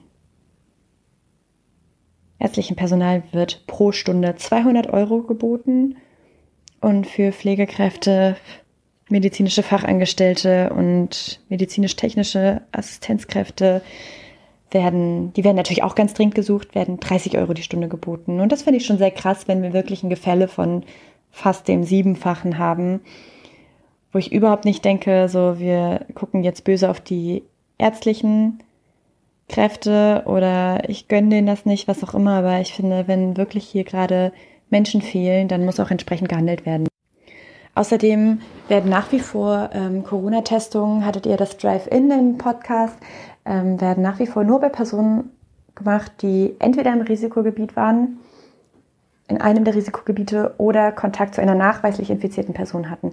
Noch nicht mal Pflegepersonal, das Symptome zeigt, aber nicht rekonstruieren kann, ich habe zu dieser und jener nachweislich infizierten Person Kontakt gehabt, wird getestet. Im Umkehrschluss heißt das, jede Person, die jetzt gerade Husten hat, Schnupfen, ähm, erkältet ist oder sich auch generell nur mal für einen Tag krank meldet, ähm, wird in Absprache mit Gesundheitsamt und Krankenhaus für mindestens 14 Tage rausgezogen.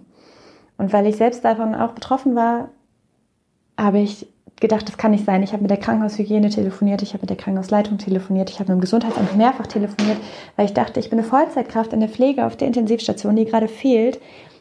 Ich könnte locker wieder arbeiten, nachdem ich meine Krankheit überwunden habe und meine Symptome wieder besser waren.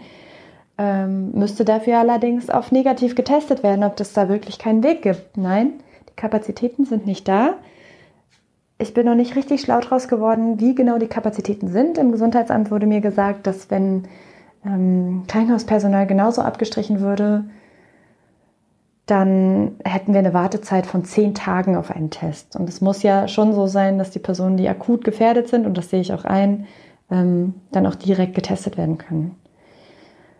Das ist halt total ärgerlich, weil sich da das System ins eigene Knie schießt, weil entsprechend Personal fehlt, was einfach existenziell wichtig ist gerade. Und die ganze Situation halt schon zumindest ein bisschen abfedern könnte, wenn da eine, auch eine Prioritätensetzung vorgenommen würde, dass zumindest bestimmtes Personal einfach da ins Raster fällt. Naja, meine Meinung, ich weiß nicht, was ihr dazu denkt, ob ihr euch dazu äußern wollt. Genau, ich freue mich über Rückmeldungen und Reaktionen und genau, lasst liebe Grüße da, bleibt gesund. Bis bald. Tschüss. Hallo zusammen, mein Name ist Moritz. Ich bin Assistenzarzt in einer Abteilung für Anästhesie und Intensivmedizin in einem eher kleinen Krankenhaus mit circa 300 Betten und 12 Intensivbetten. Ich möchte euch von dort und persönlich eine kurze Binnenperspektive berichten. Im Januar habe ich selber noch dumme Corona-Witze gemacht. Im Februar dachte ich mir, okay, mal gucken, was da doch auf uns zukommt vielleicht. Und jetzt bin ich seit drei Wochen circa ja sehr besorgt, ohne dabei hysterisch zu sein und warte auf Maßnahmen und Vorbereitungen bei uns im Krankenhaus vergeblich. Also alle sprechen davon, dass man the curve flatten muss und das ja aus gutem Grund. Es ist eine ganz sinnvolle Strategie oder ist ja ganz einleuchtend, dass man versucht jetzt keinen ganz hohen Krankheitspeak zu Beginn zu haben, sondern eben die Zahlen über mehrere Wochen oder Monate äh, zu strecken und wenn man sagt, ja, jetzt kann sich also das Gesundheitssystem vorbereiten und äh, da Kapazitäten irgendwie reinstecken, dann hat sich eben bei uns bisher nichts getan. Es gibt so ein paar Mini-Maßnahmen, zum Beispiel, dass die Besuchszeiten jetzt eingeschränkt sind. Aber, und das ist jetzt Stand, ich nehme das am 21. März auf, also gestern am Freitag war das noch der Stand, dass Mitarbeiter nicht abgestrichen und getestet wurden, dass keine fachfremden Mitarbeiter irgendwie in Beatmungsgeräte eingearbeitet wurden, eingewiesen wurden, dass äh, vor allen Dingen das Elektivprogramm weiter ganz regulär stattfand. Also kurzum, alles, was Geld kosten würde, das wird eben vermieden, beziehungsweise nicht abgesagt oder nicht, nicht umgesetzt. Und darin liegt natürlich auch naheliegend die Erklärung, warum das so ist weil die Krankenhäuser unter einem derartigen Kostendruck stehen, dass zwar die Rettungsschirme von der Politik jetzt äh, da in Aussicht gestellt werden, aber eben die BWLer und Chefs der Abteilung das nicht ernst nehmen, weil sie eben vermutlich auch zu Recht ahnen, dass die nicht vollständig ausgezahlt werden und letztlich dann die Häuser auf einem Minus sitzen bleiben, dass eben, wenn es jetzt so wäre, dass unser Haus zum Beispiel die Elektiv-OPs, also diese ganzen Wünsch dir was, Kniespiegelung ähm, und Sachen, die man auch gut in einem halben Jahr machen könnte, wenn die jetzt abgesagt würden und eben die drei Häuser, die drei Krankenhäuser in der Umgebung das nicht machen, dann ist klar, wer mittelfristig nicht mehr, ich sag mal, auf dem Markt existieren wird. Das alles ist also nachvollziehbar, aber vor dem Hintergrund, dass gerade so viele Kleinbetriebe eben auch unter einem enormen ökonomischen Druck stehen, das gesamte öffentliche Leben gerade so drastisch runtergefahren wird und vor allen Dingen ja jetzt perspektivisch einfach ganz, ganz viele Patienten darunter leiden werden, dass diese Vorbereitungen nicht getroffen werden, finde ich das also skandalös, muss ich sagen. Ich frage mich, was ist meine persönliche Verantwortung in diesem ganzen Spektakel und finde das ganz schwierig, da eine gute Haltung zu finden und irgendwie zu sagen, okay, so kann man jetzt konstruktiv anecken oder da Bewegung reinbringen. Ich habe das in der Frühbesprechung zwar sehr dezidiert und konkret formuliert, was meine Befürchtungen sind und was man aus meiner Sicht machen müsste. Ähm, genau, aber es ist äh, auf einer persönlichen Ebene, finde ich, auch herausfordernd.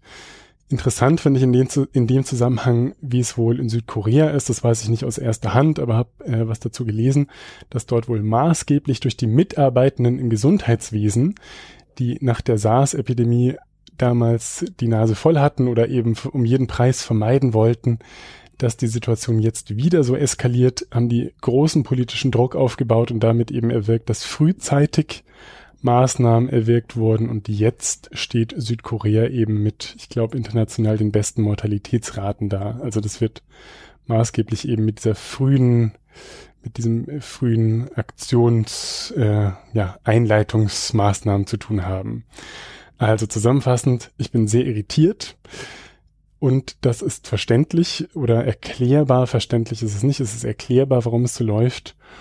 Und ich möchte auch anfügen, dass auch wenn jetzt dieser kleine Beitrag sehr negativ oder, oder kritisch oder vielleicht beunruhigend ist, möchte ich äh, sozusagen als beruhigenden Aspekt auch anfügen, dass das erstens nicht in allen Häusern so ist, also in größeren Häusern, gerade in den Unikliniken, geht man, soweit ich das mitbekomme, medial, aber auch von Kollegen, sehr viel professioneller um. Also da wird mehr Vorbereitung getroffen. Da sind auch schon mehr Corona-Patienten die hatten wir in unserem kleinen Krankenhaus auch schon, aber keine, die intensivpflichtig wurden beispielsweise. Und vor allen Dingen finde ich wichtig zu erwähnen, dass auch wenn das, was diejenigen, die jetzt in ihrem kuscheligen Büro mit Krawatte, sitzen, zwar sehr unverantwortlich ist aus meiner Sicht, es ist umso beruhigender für mich zu sehen, dass die ganzen Mitarbeitenden, also aus der Pflege und Ärztinnen, Ärzte, dass die sehr engagiert erscheinen. Also es ist eine Anspannung da, es wird da viel drüber gesprochen und äh, alle sind irgendwie ein bisschen, ja, nicht ruhig, aber so besorgt und konzentriert habe ich das Gefühl auf das, was da jetzt kommt. Also krempeln so innerlich die, die Ärmel hoch. Es werden Artikel rumgeschickt, es wird auf Vorträge verwiesen. Also genau, bei, bei uns, die wir Patientenkontakt haben, ist da, äh, glaube ich, eine gute innerliche Haltung für das, was da jetzt kommt.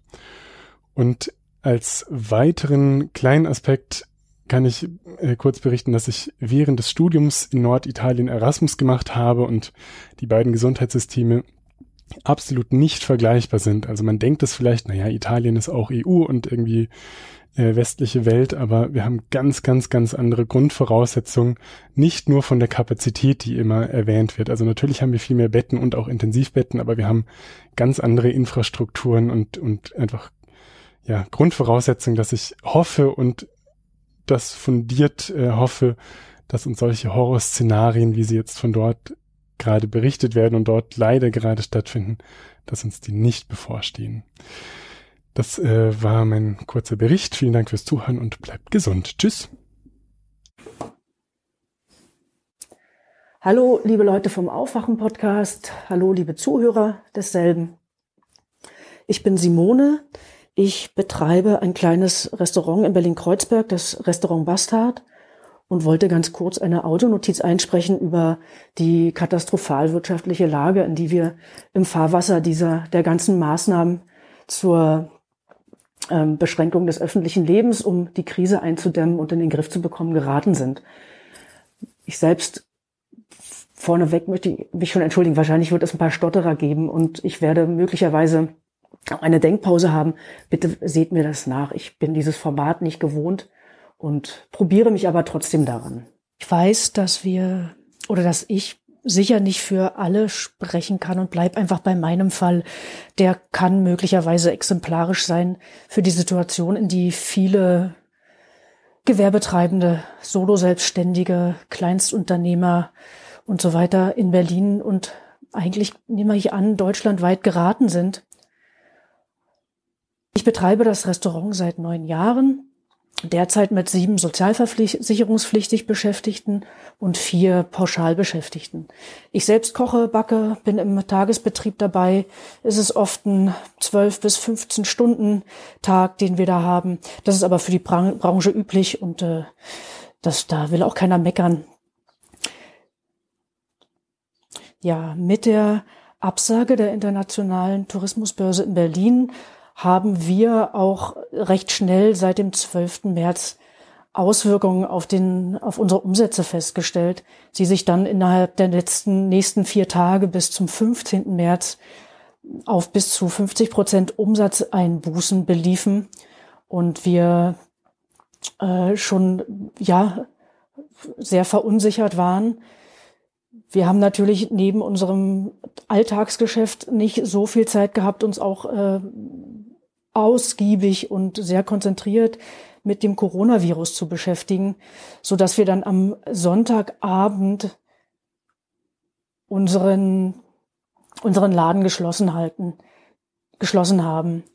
Wir haben in Berlin gab es ja am Samstagabend, dem das war dann der 14. März, die äh, recht kurzfristige, den, den recht kurzfristigen Beschluss, alle Clubs zu schließen. Clubs, Bars und Kneipen zu schließen in der Stadt, was äh, erstmal auch zu einer großen Verunsicherung geführt hat, wohin denn die Entscheidungen noch führen könnten. Wir haben dann aus sowas wie einem ängstlichen Aktionismus versucht, äh, während des laufenden Betriebes oder neben des laufenden Betriebes einen Pickup-Service zu installieren. Den haben wir auch beworben, den hat aber niemand wahrgenommen. Also es kam niemand, der äh, diesen, diesen Pickup-Service auch äh, benutzt hat. Wir haben dafür auch Werbung auf unseren ähm, Plattformen gemacht, ähm, bei Instagram, bei Facebook, äh, wo man dann halt äh, sich auch präsentiert, um wahrgenommen zu werden. Und da uns einfach die Logistik und die Expertise fehlt, ohne den laufenden Tagesbetrieb irgendwie auch einen Pickup-Service zu machen, haben wir den wieder eingestellt, auch um Ressourcen zu schonen und äh, auch das, das Restaurant nicht noch mehr ähm, seine eh schon sehr, sehr prekäre finanzielle Lage mit einem Verlustgeschäft ähm, äh, äh, intensiviert, ja, diese Erfahrung quasi. Und ja, und wir haben dann einfach am äh, Abend des äh, 15. März haben wir beschlossen, dass wir sozusagen als Betreiber eines öffentlichen Ortes und auch als einzelne Menschen ja die Verantwortung für unsere Mitmenschen und deren Unverseit haben und haben den Betrieb dann komplett eingestellt. Auch weil so die, äh, die, die, die Überlegung, jetzt einen, einen Pickup-Service oder irgendetwas zu machen, äh, ja auch äh, sozusagen dem, den, dem, dem Gebot der Stunde zu Hause zu bleiben, auch widersprochen hätte. Und ich mich selbst, meine Mitarbeiter und eben auch äh, den Gästen nicht die Gefahr aussetzen wollte, sich vielleicht eben doch zu infizieren. Das ist ja, äh, das wäre ja, sowas ist ja eben, wie wir wissen, durch die Lage 14 Tage äh, Inkubationszeit ja gar nicht absehbar, wer vielleicht sich wo angesteckt hätte haben können. Und dadurch, dass wir selber einkaufen gehen und äh, da auch Einkaufswägen anfassen und da eben auch viele Leute sind, die äh, und es damals äh, ja auch, also man sagt schon damals, es fühlt sich an, als wäre irrsinnig viel Zeit vergangen. Ähm, damals ja auch der, das äh, Abstandsgebot und äh, noch gar nicht äh, so in so praktiziert wurde und auch noch da die die ist ja noch keine Vorkehrung in in in den in den Läden gab, wo man einkaufen war. Ja, es ist also so, dass wir seit 16. März keine Tageseinnahmen mehr haben, aber trotzdem die, ja, die laufenden Kosten und Verbindlichkeiten bestehen. Was, was kostet nun so ein Restaurantbetrieb? Da kann ich ja nur für meinen Fall sprechen. Ich ähm, umreiße das mal grob, um welche Summen in eigentlich in einem recht kleinen Restaurant also ich da spreche. Also es bestehen Nettolohnkosten im Monat etwa von 10.000 Euro.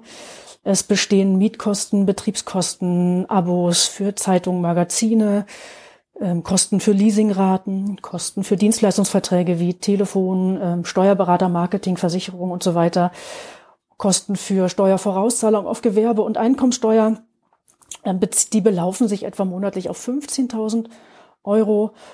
Und das sind einfach Summen, äh, die ich alleine als Einzelunternehmerin gar nicht ausgleichen kann, ohne dass ich äh, die Tageseinnahmen aus meinem äh, Restaurant dafür nehme. Ähm, ich habe dann erstmal am Dienstag, den 17. März, die gesamte bis dahin bestehende Klaviatur der, der verlautbarten Nothilfemaßnahmen durchdekliniert und dann gefühlt fast zwei Tage in telefonischen Warteschlangen verbracht.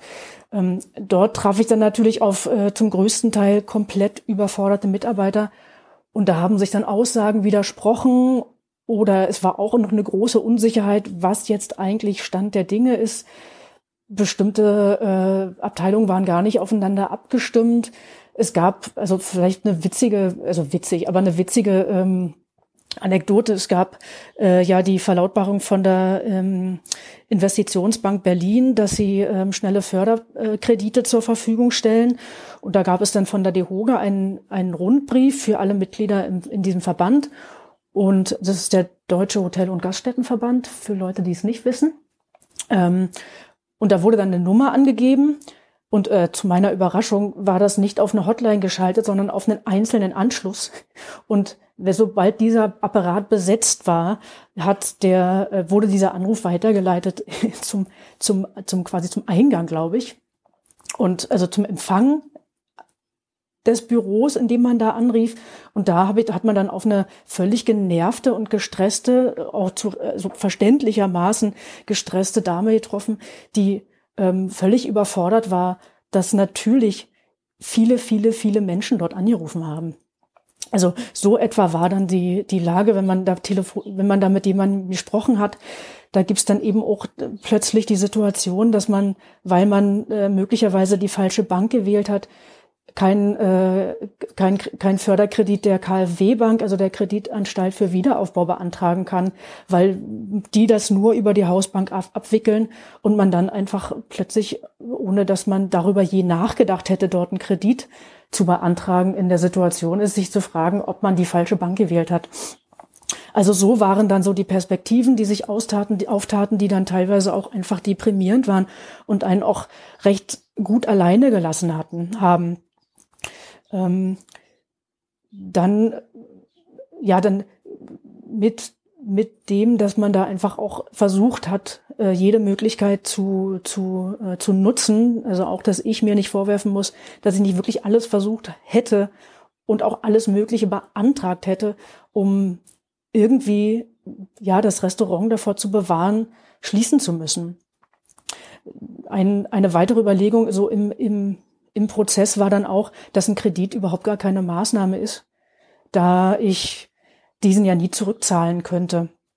Also die, ich, die Konditionierung der Vergabe ist für Restaurant, also für die Gastronomie sowieso ähm, eine, eine ganz schlecht, also haben wir eine ganz schlechte Karten, weil wir ein absoluter Risikobetrieb sind. Wir können ja nicht so was wie eine zwölfmonatige Liquiditätsberechnung vorlegen, um zu sagen, so und so wird es dann sein. Das äh, lässt sich ja nicht planen, vor allem nicht in einem Gewerbe, wo für dieses Jahr schon absehbar ja alle Großveranstaltungen abgesagt worden sind und die Gastronomie in Berlin sich ja doch ähm, ich weiß gar nicht zu welchem Prozentzahl, aber zu einem großen Prozentzahl ähm, ja auch davon äh, äh, lebt, dass es Tourismus in dieser Stadt gibt.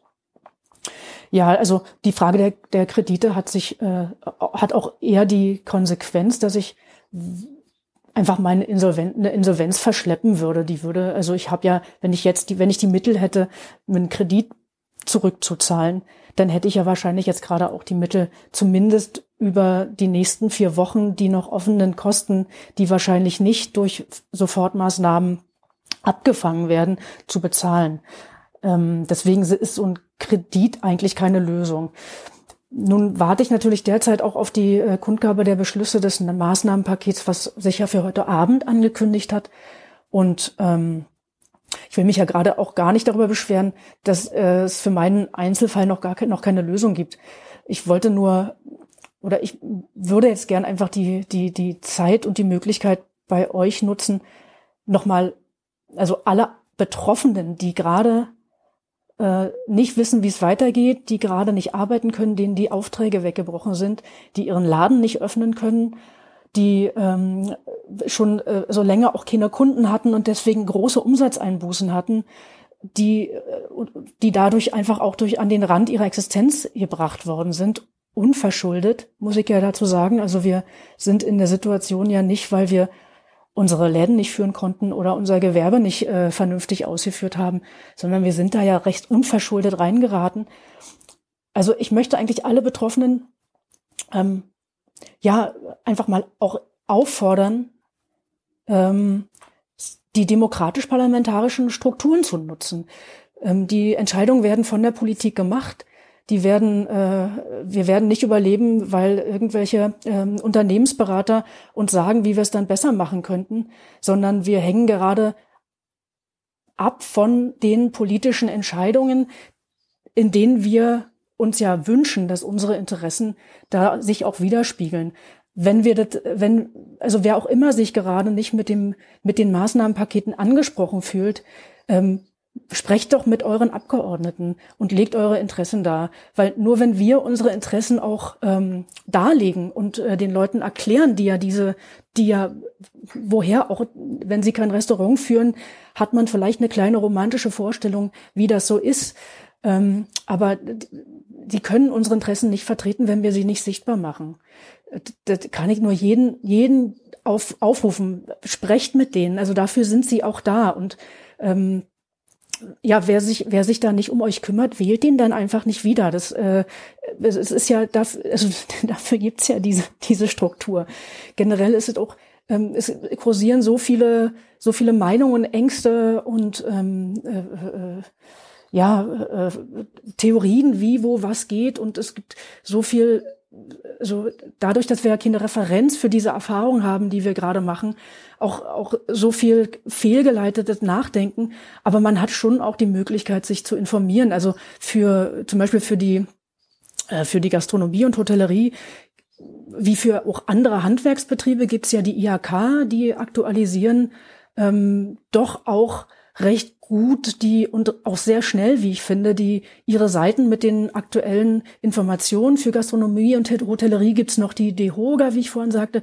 Und ähm, da werden dann auch die betreffenden Maßnahmenkataloge recht verständlich ähm, äh, erklärt und die machen auch eine schöne kleine Zusammenfassung, an welche Stellen man sich wenden kann. Also wenn man da hilflos ist, nutzt die Strukturen, die wir haben. Die, die sind ja nicht plötzlich weg. Die sind jetzt wahrscheinlich auch überlastet und die sind jetzt auch ähm, wahrscheinlich, die, die machen, die improvisieren natürlich auch Schritt für Schritt, aber irgendwie macht das ja jeder und ähm, aber sie, sie gehen die Schritte. Darauf kann man schon vertrauen. Das, äh, äh, äh, da muss man sich, äh, so da darf man sich vor allem auch überhaupt nicht so komplett allein gelassen fühlen. Genau. Dann ähm, vielleicht noch für Leute in Berlin, da gibt's äh, ja auch ähm, einige gemeinschaftliche Projekte und Plattformen, ähm, die so ehrenamtlich und äh, organisiert werden von Betroffenen oder auch von Plattformen, die generell für Gastronomie in, in der Stadt da sind.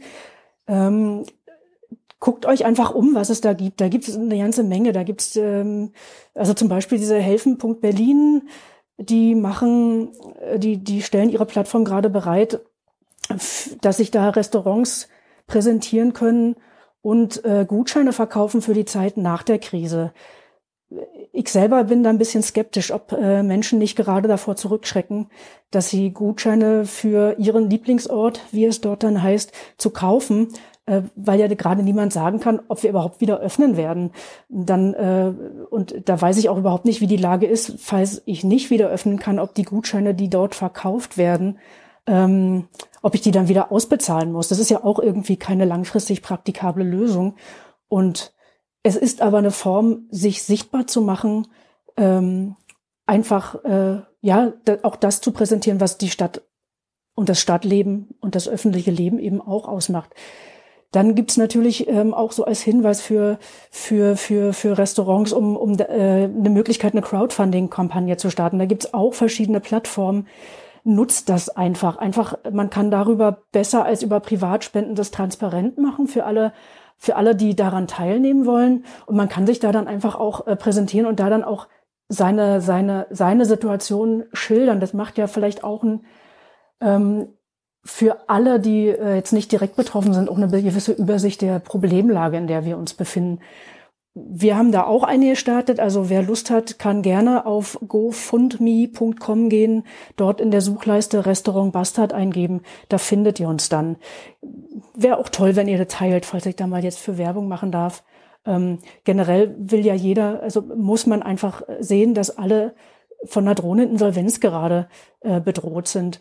Wir haben, also auch wenn man das guckt, zum Beispiel äh, beantragt für seine, für seine Mitarbeiter, da muss man den kompletten Jahreseinsatz, äh, Jahres, nicht Jahreseinsatz, den ganzen komplett gesamten Jahresurlaub äh, anrechnen. Das sind dann vier Wochen, in denen ich äh, als Einzelunternehmerin aber trotzdem noch verpflichtet wäre, den Nettolohn zu bezahlen.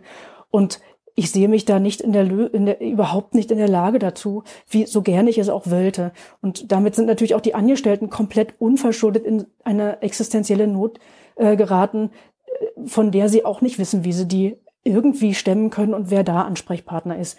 Also wer da vielleicht als Arbeitnehmer weiß, wohin, welche Möglichkeiten es da gibt, ähm, kann sich gerne bei mir melden. Ich würde die Adresse, meine E-Mail-Adresse vielleicht einfach bei den, beim Aufwachen-Podcast hinterlegen ähm, oder ihr findet die auch auf unserer Website. Also so könnt euch auch direkt, stimmt, ihr könnt euch auch direkt einfach melden. Also auf www.bastard-berlin.de sind alle äh, Kontaktdinge da versteckt oder über äh, Facebook. Das ist alles, äh, sind ja alles offen, öffentliche Plattformen.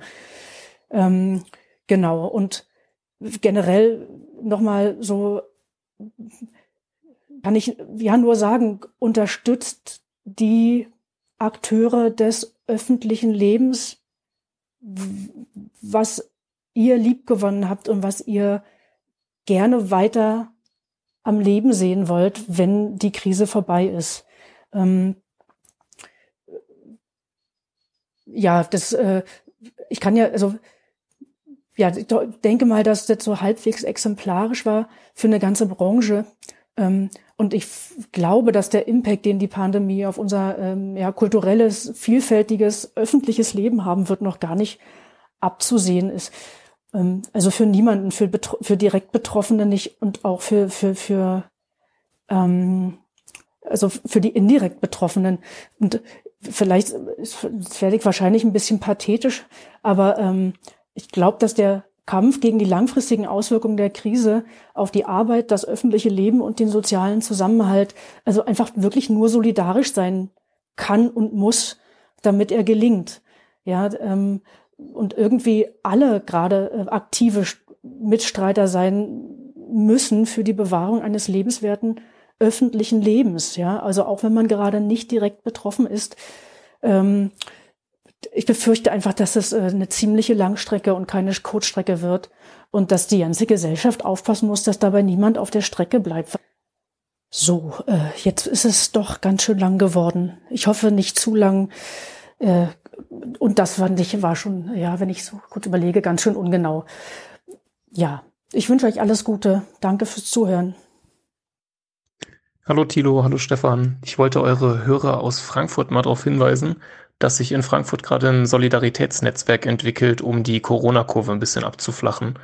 Ziel ist es, dass äh, gesunde und nicht gefährdete Leute für gefährdete oder schon Infizierte wichtige Erledigungen übernehmen und einander in allen notwendigen Weisen quasi beiseite stehen.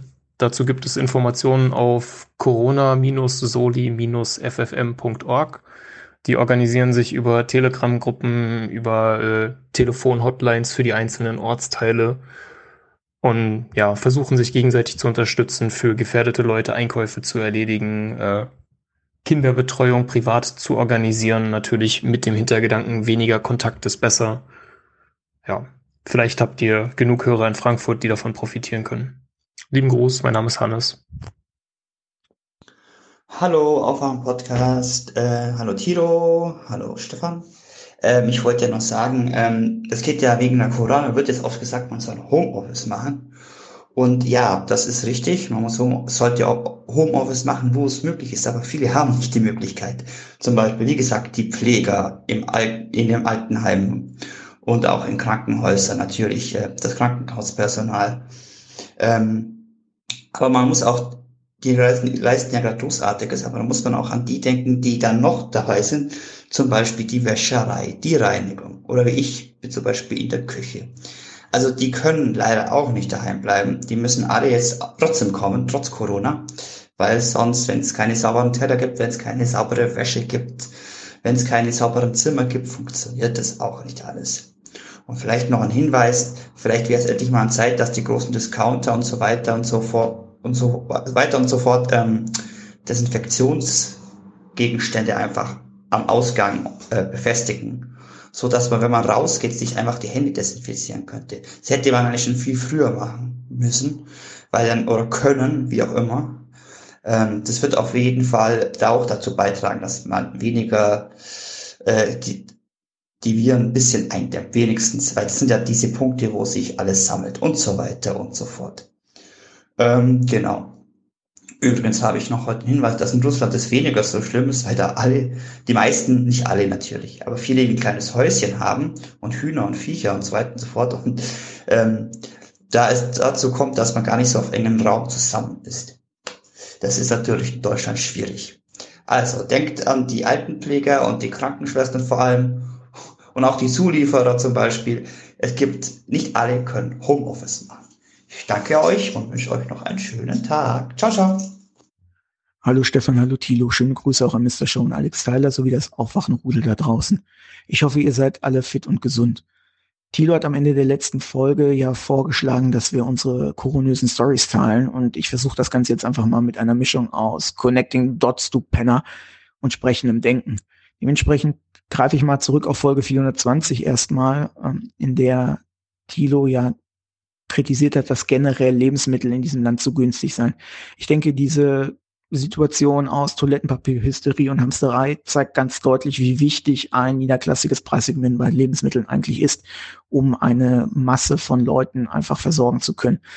Und jetzt kommt noch mal zusätzlich hinzu, dass eben auch bestimmte Schichten, die sich höherpreisige Artikel ohne Probleme leisten könnten, genau auf dieses gleiche Preissegment zugreifen und Tafeln schließen beziehungsweise schon geschlossen sind. Das heißt, die Leute, die auf diese niederpreisigen Segmente angewiesen sind, nochmal zusätzlich unter Druck setzen. Wobei es auch einen deutlichen Unterschied zwischen Kleinstadt und Großstadt gibt. Ich bin jetzt seit ein paar Tagen wieder zurück in der Großstadt und stelle fest, dass hier also vornehmlich Reis und Pasta in den Regalen fehlen, aber Karotten und Kartoffeln, also Artikel, die sich wunderbar lagern lassen und auch wunderbar verarbeiten lassen, noch en masse und äh, mit aller Variation zu haben sind.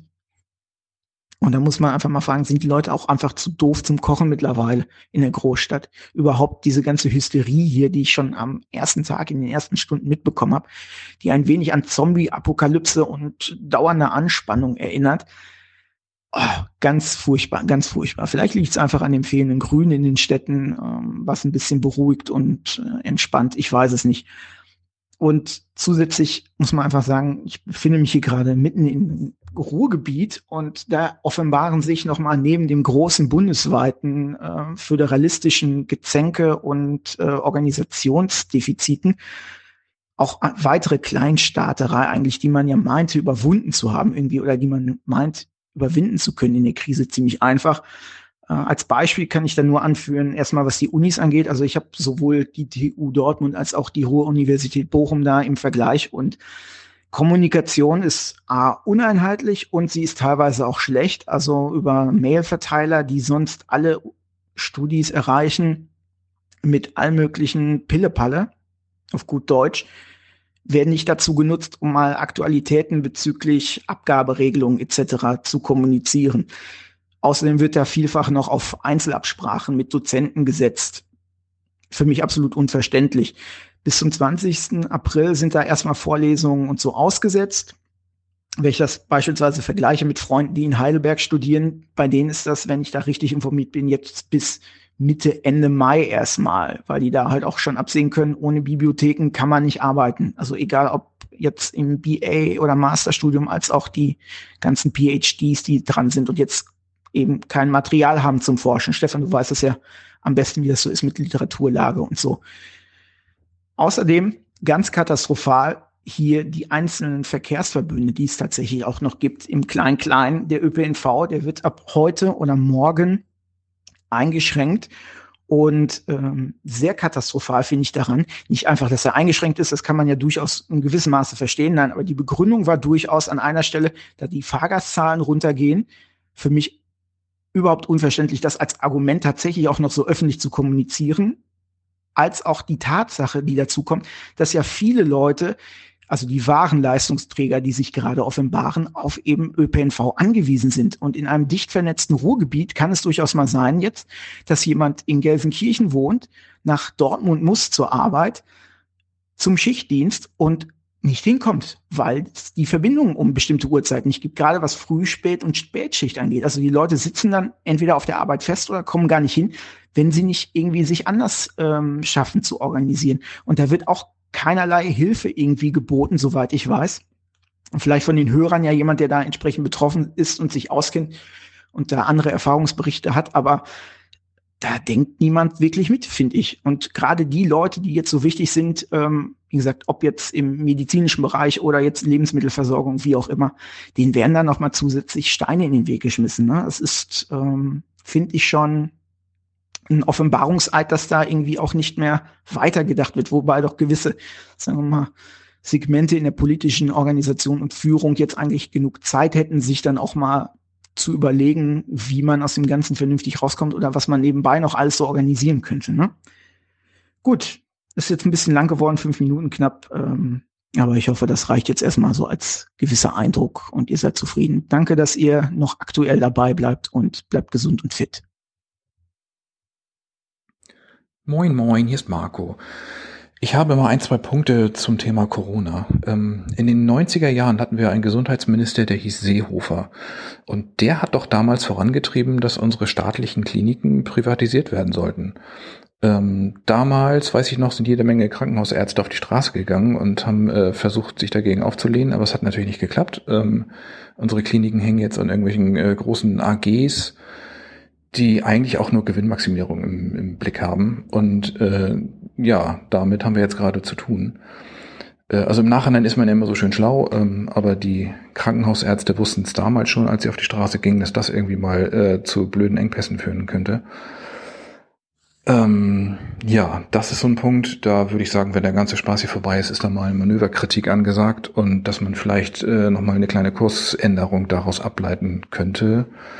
Ja, das ist Punkt eins, den ich mal kurz loswerden wollte. Und dann ähm, in meiner Nachbarschaft hier, das ist vielleicht exemplarisch, da ist eine ältere Dame, eine Witwe, lebt in einem Einfamilienhaus und ist pflegebedürftig und hat eine polnische Pflegerin.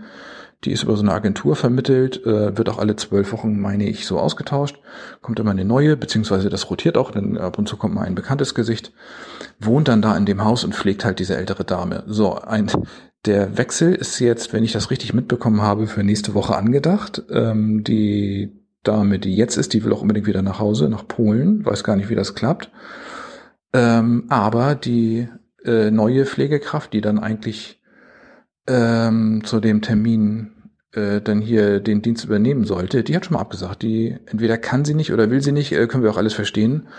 Ähm, das ist, wenn ich das richtig mitbekommen habe, zurzeit unklar, wie jetzt in diesem einen Fall ähm, diese häusliche Pflege weiter funktioniert ab nächste Woche. Das ist ja eventuell auch exemplarisch für ganz viele Fälle. Ähm, ja, und vielleicht gibt's ja noch ganz viele andere Themen, wo wir das gar nicht so im Blick haben. Ach, fällt mir gerade ein. Ähm, im Fernsehen irgendjemand sagte, irgendwelche Spargelbauern wissen jetzt auch gar nicht, wie sie ihre Spargelernte hinkriegen. Das ist natürlich auch wieder total unwichtig. Aber es gibt, also dass wir so, so ähm, mit grenzüberschreitenden Lohnarbeitern so einige Branchen irgendwie abdecken. Das rächt sich jetzt natürlich hier und da. Mal sehen, was da noch in nächster Zeit auf uns zukommt. Jo, das die beiden Punkte, die mir gerade äh, so ein bisschen unter den Nägeln brannten, äh, hier mal in eure Richtung einzusprechen. Okay, dann ähm, ja, bleibt alle zu Hause, ähm, putzt eure Handys, da sind auch irgendwelche Viren drauf und ähm, bleibt gesund.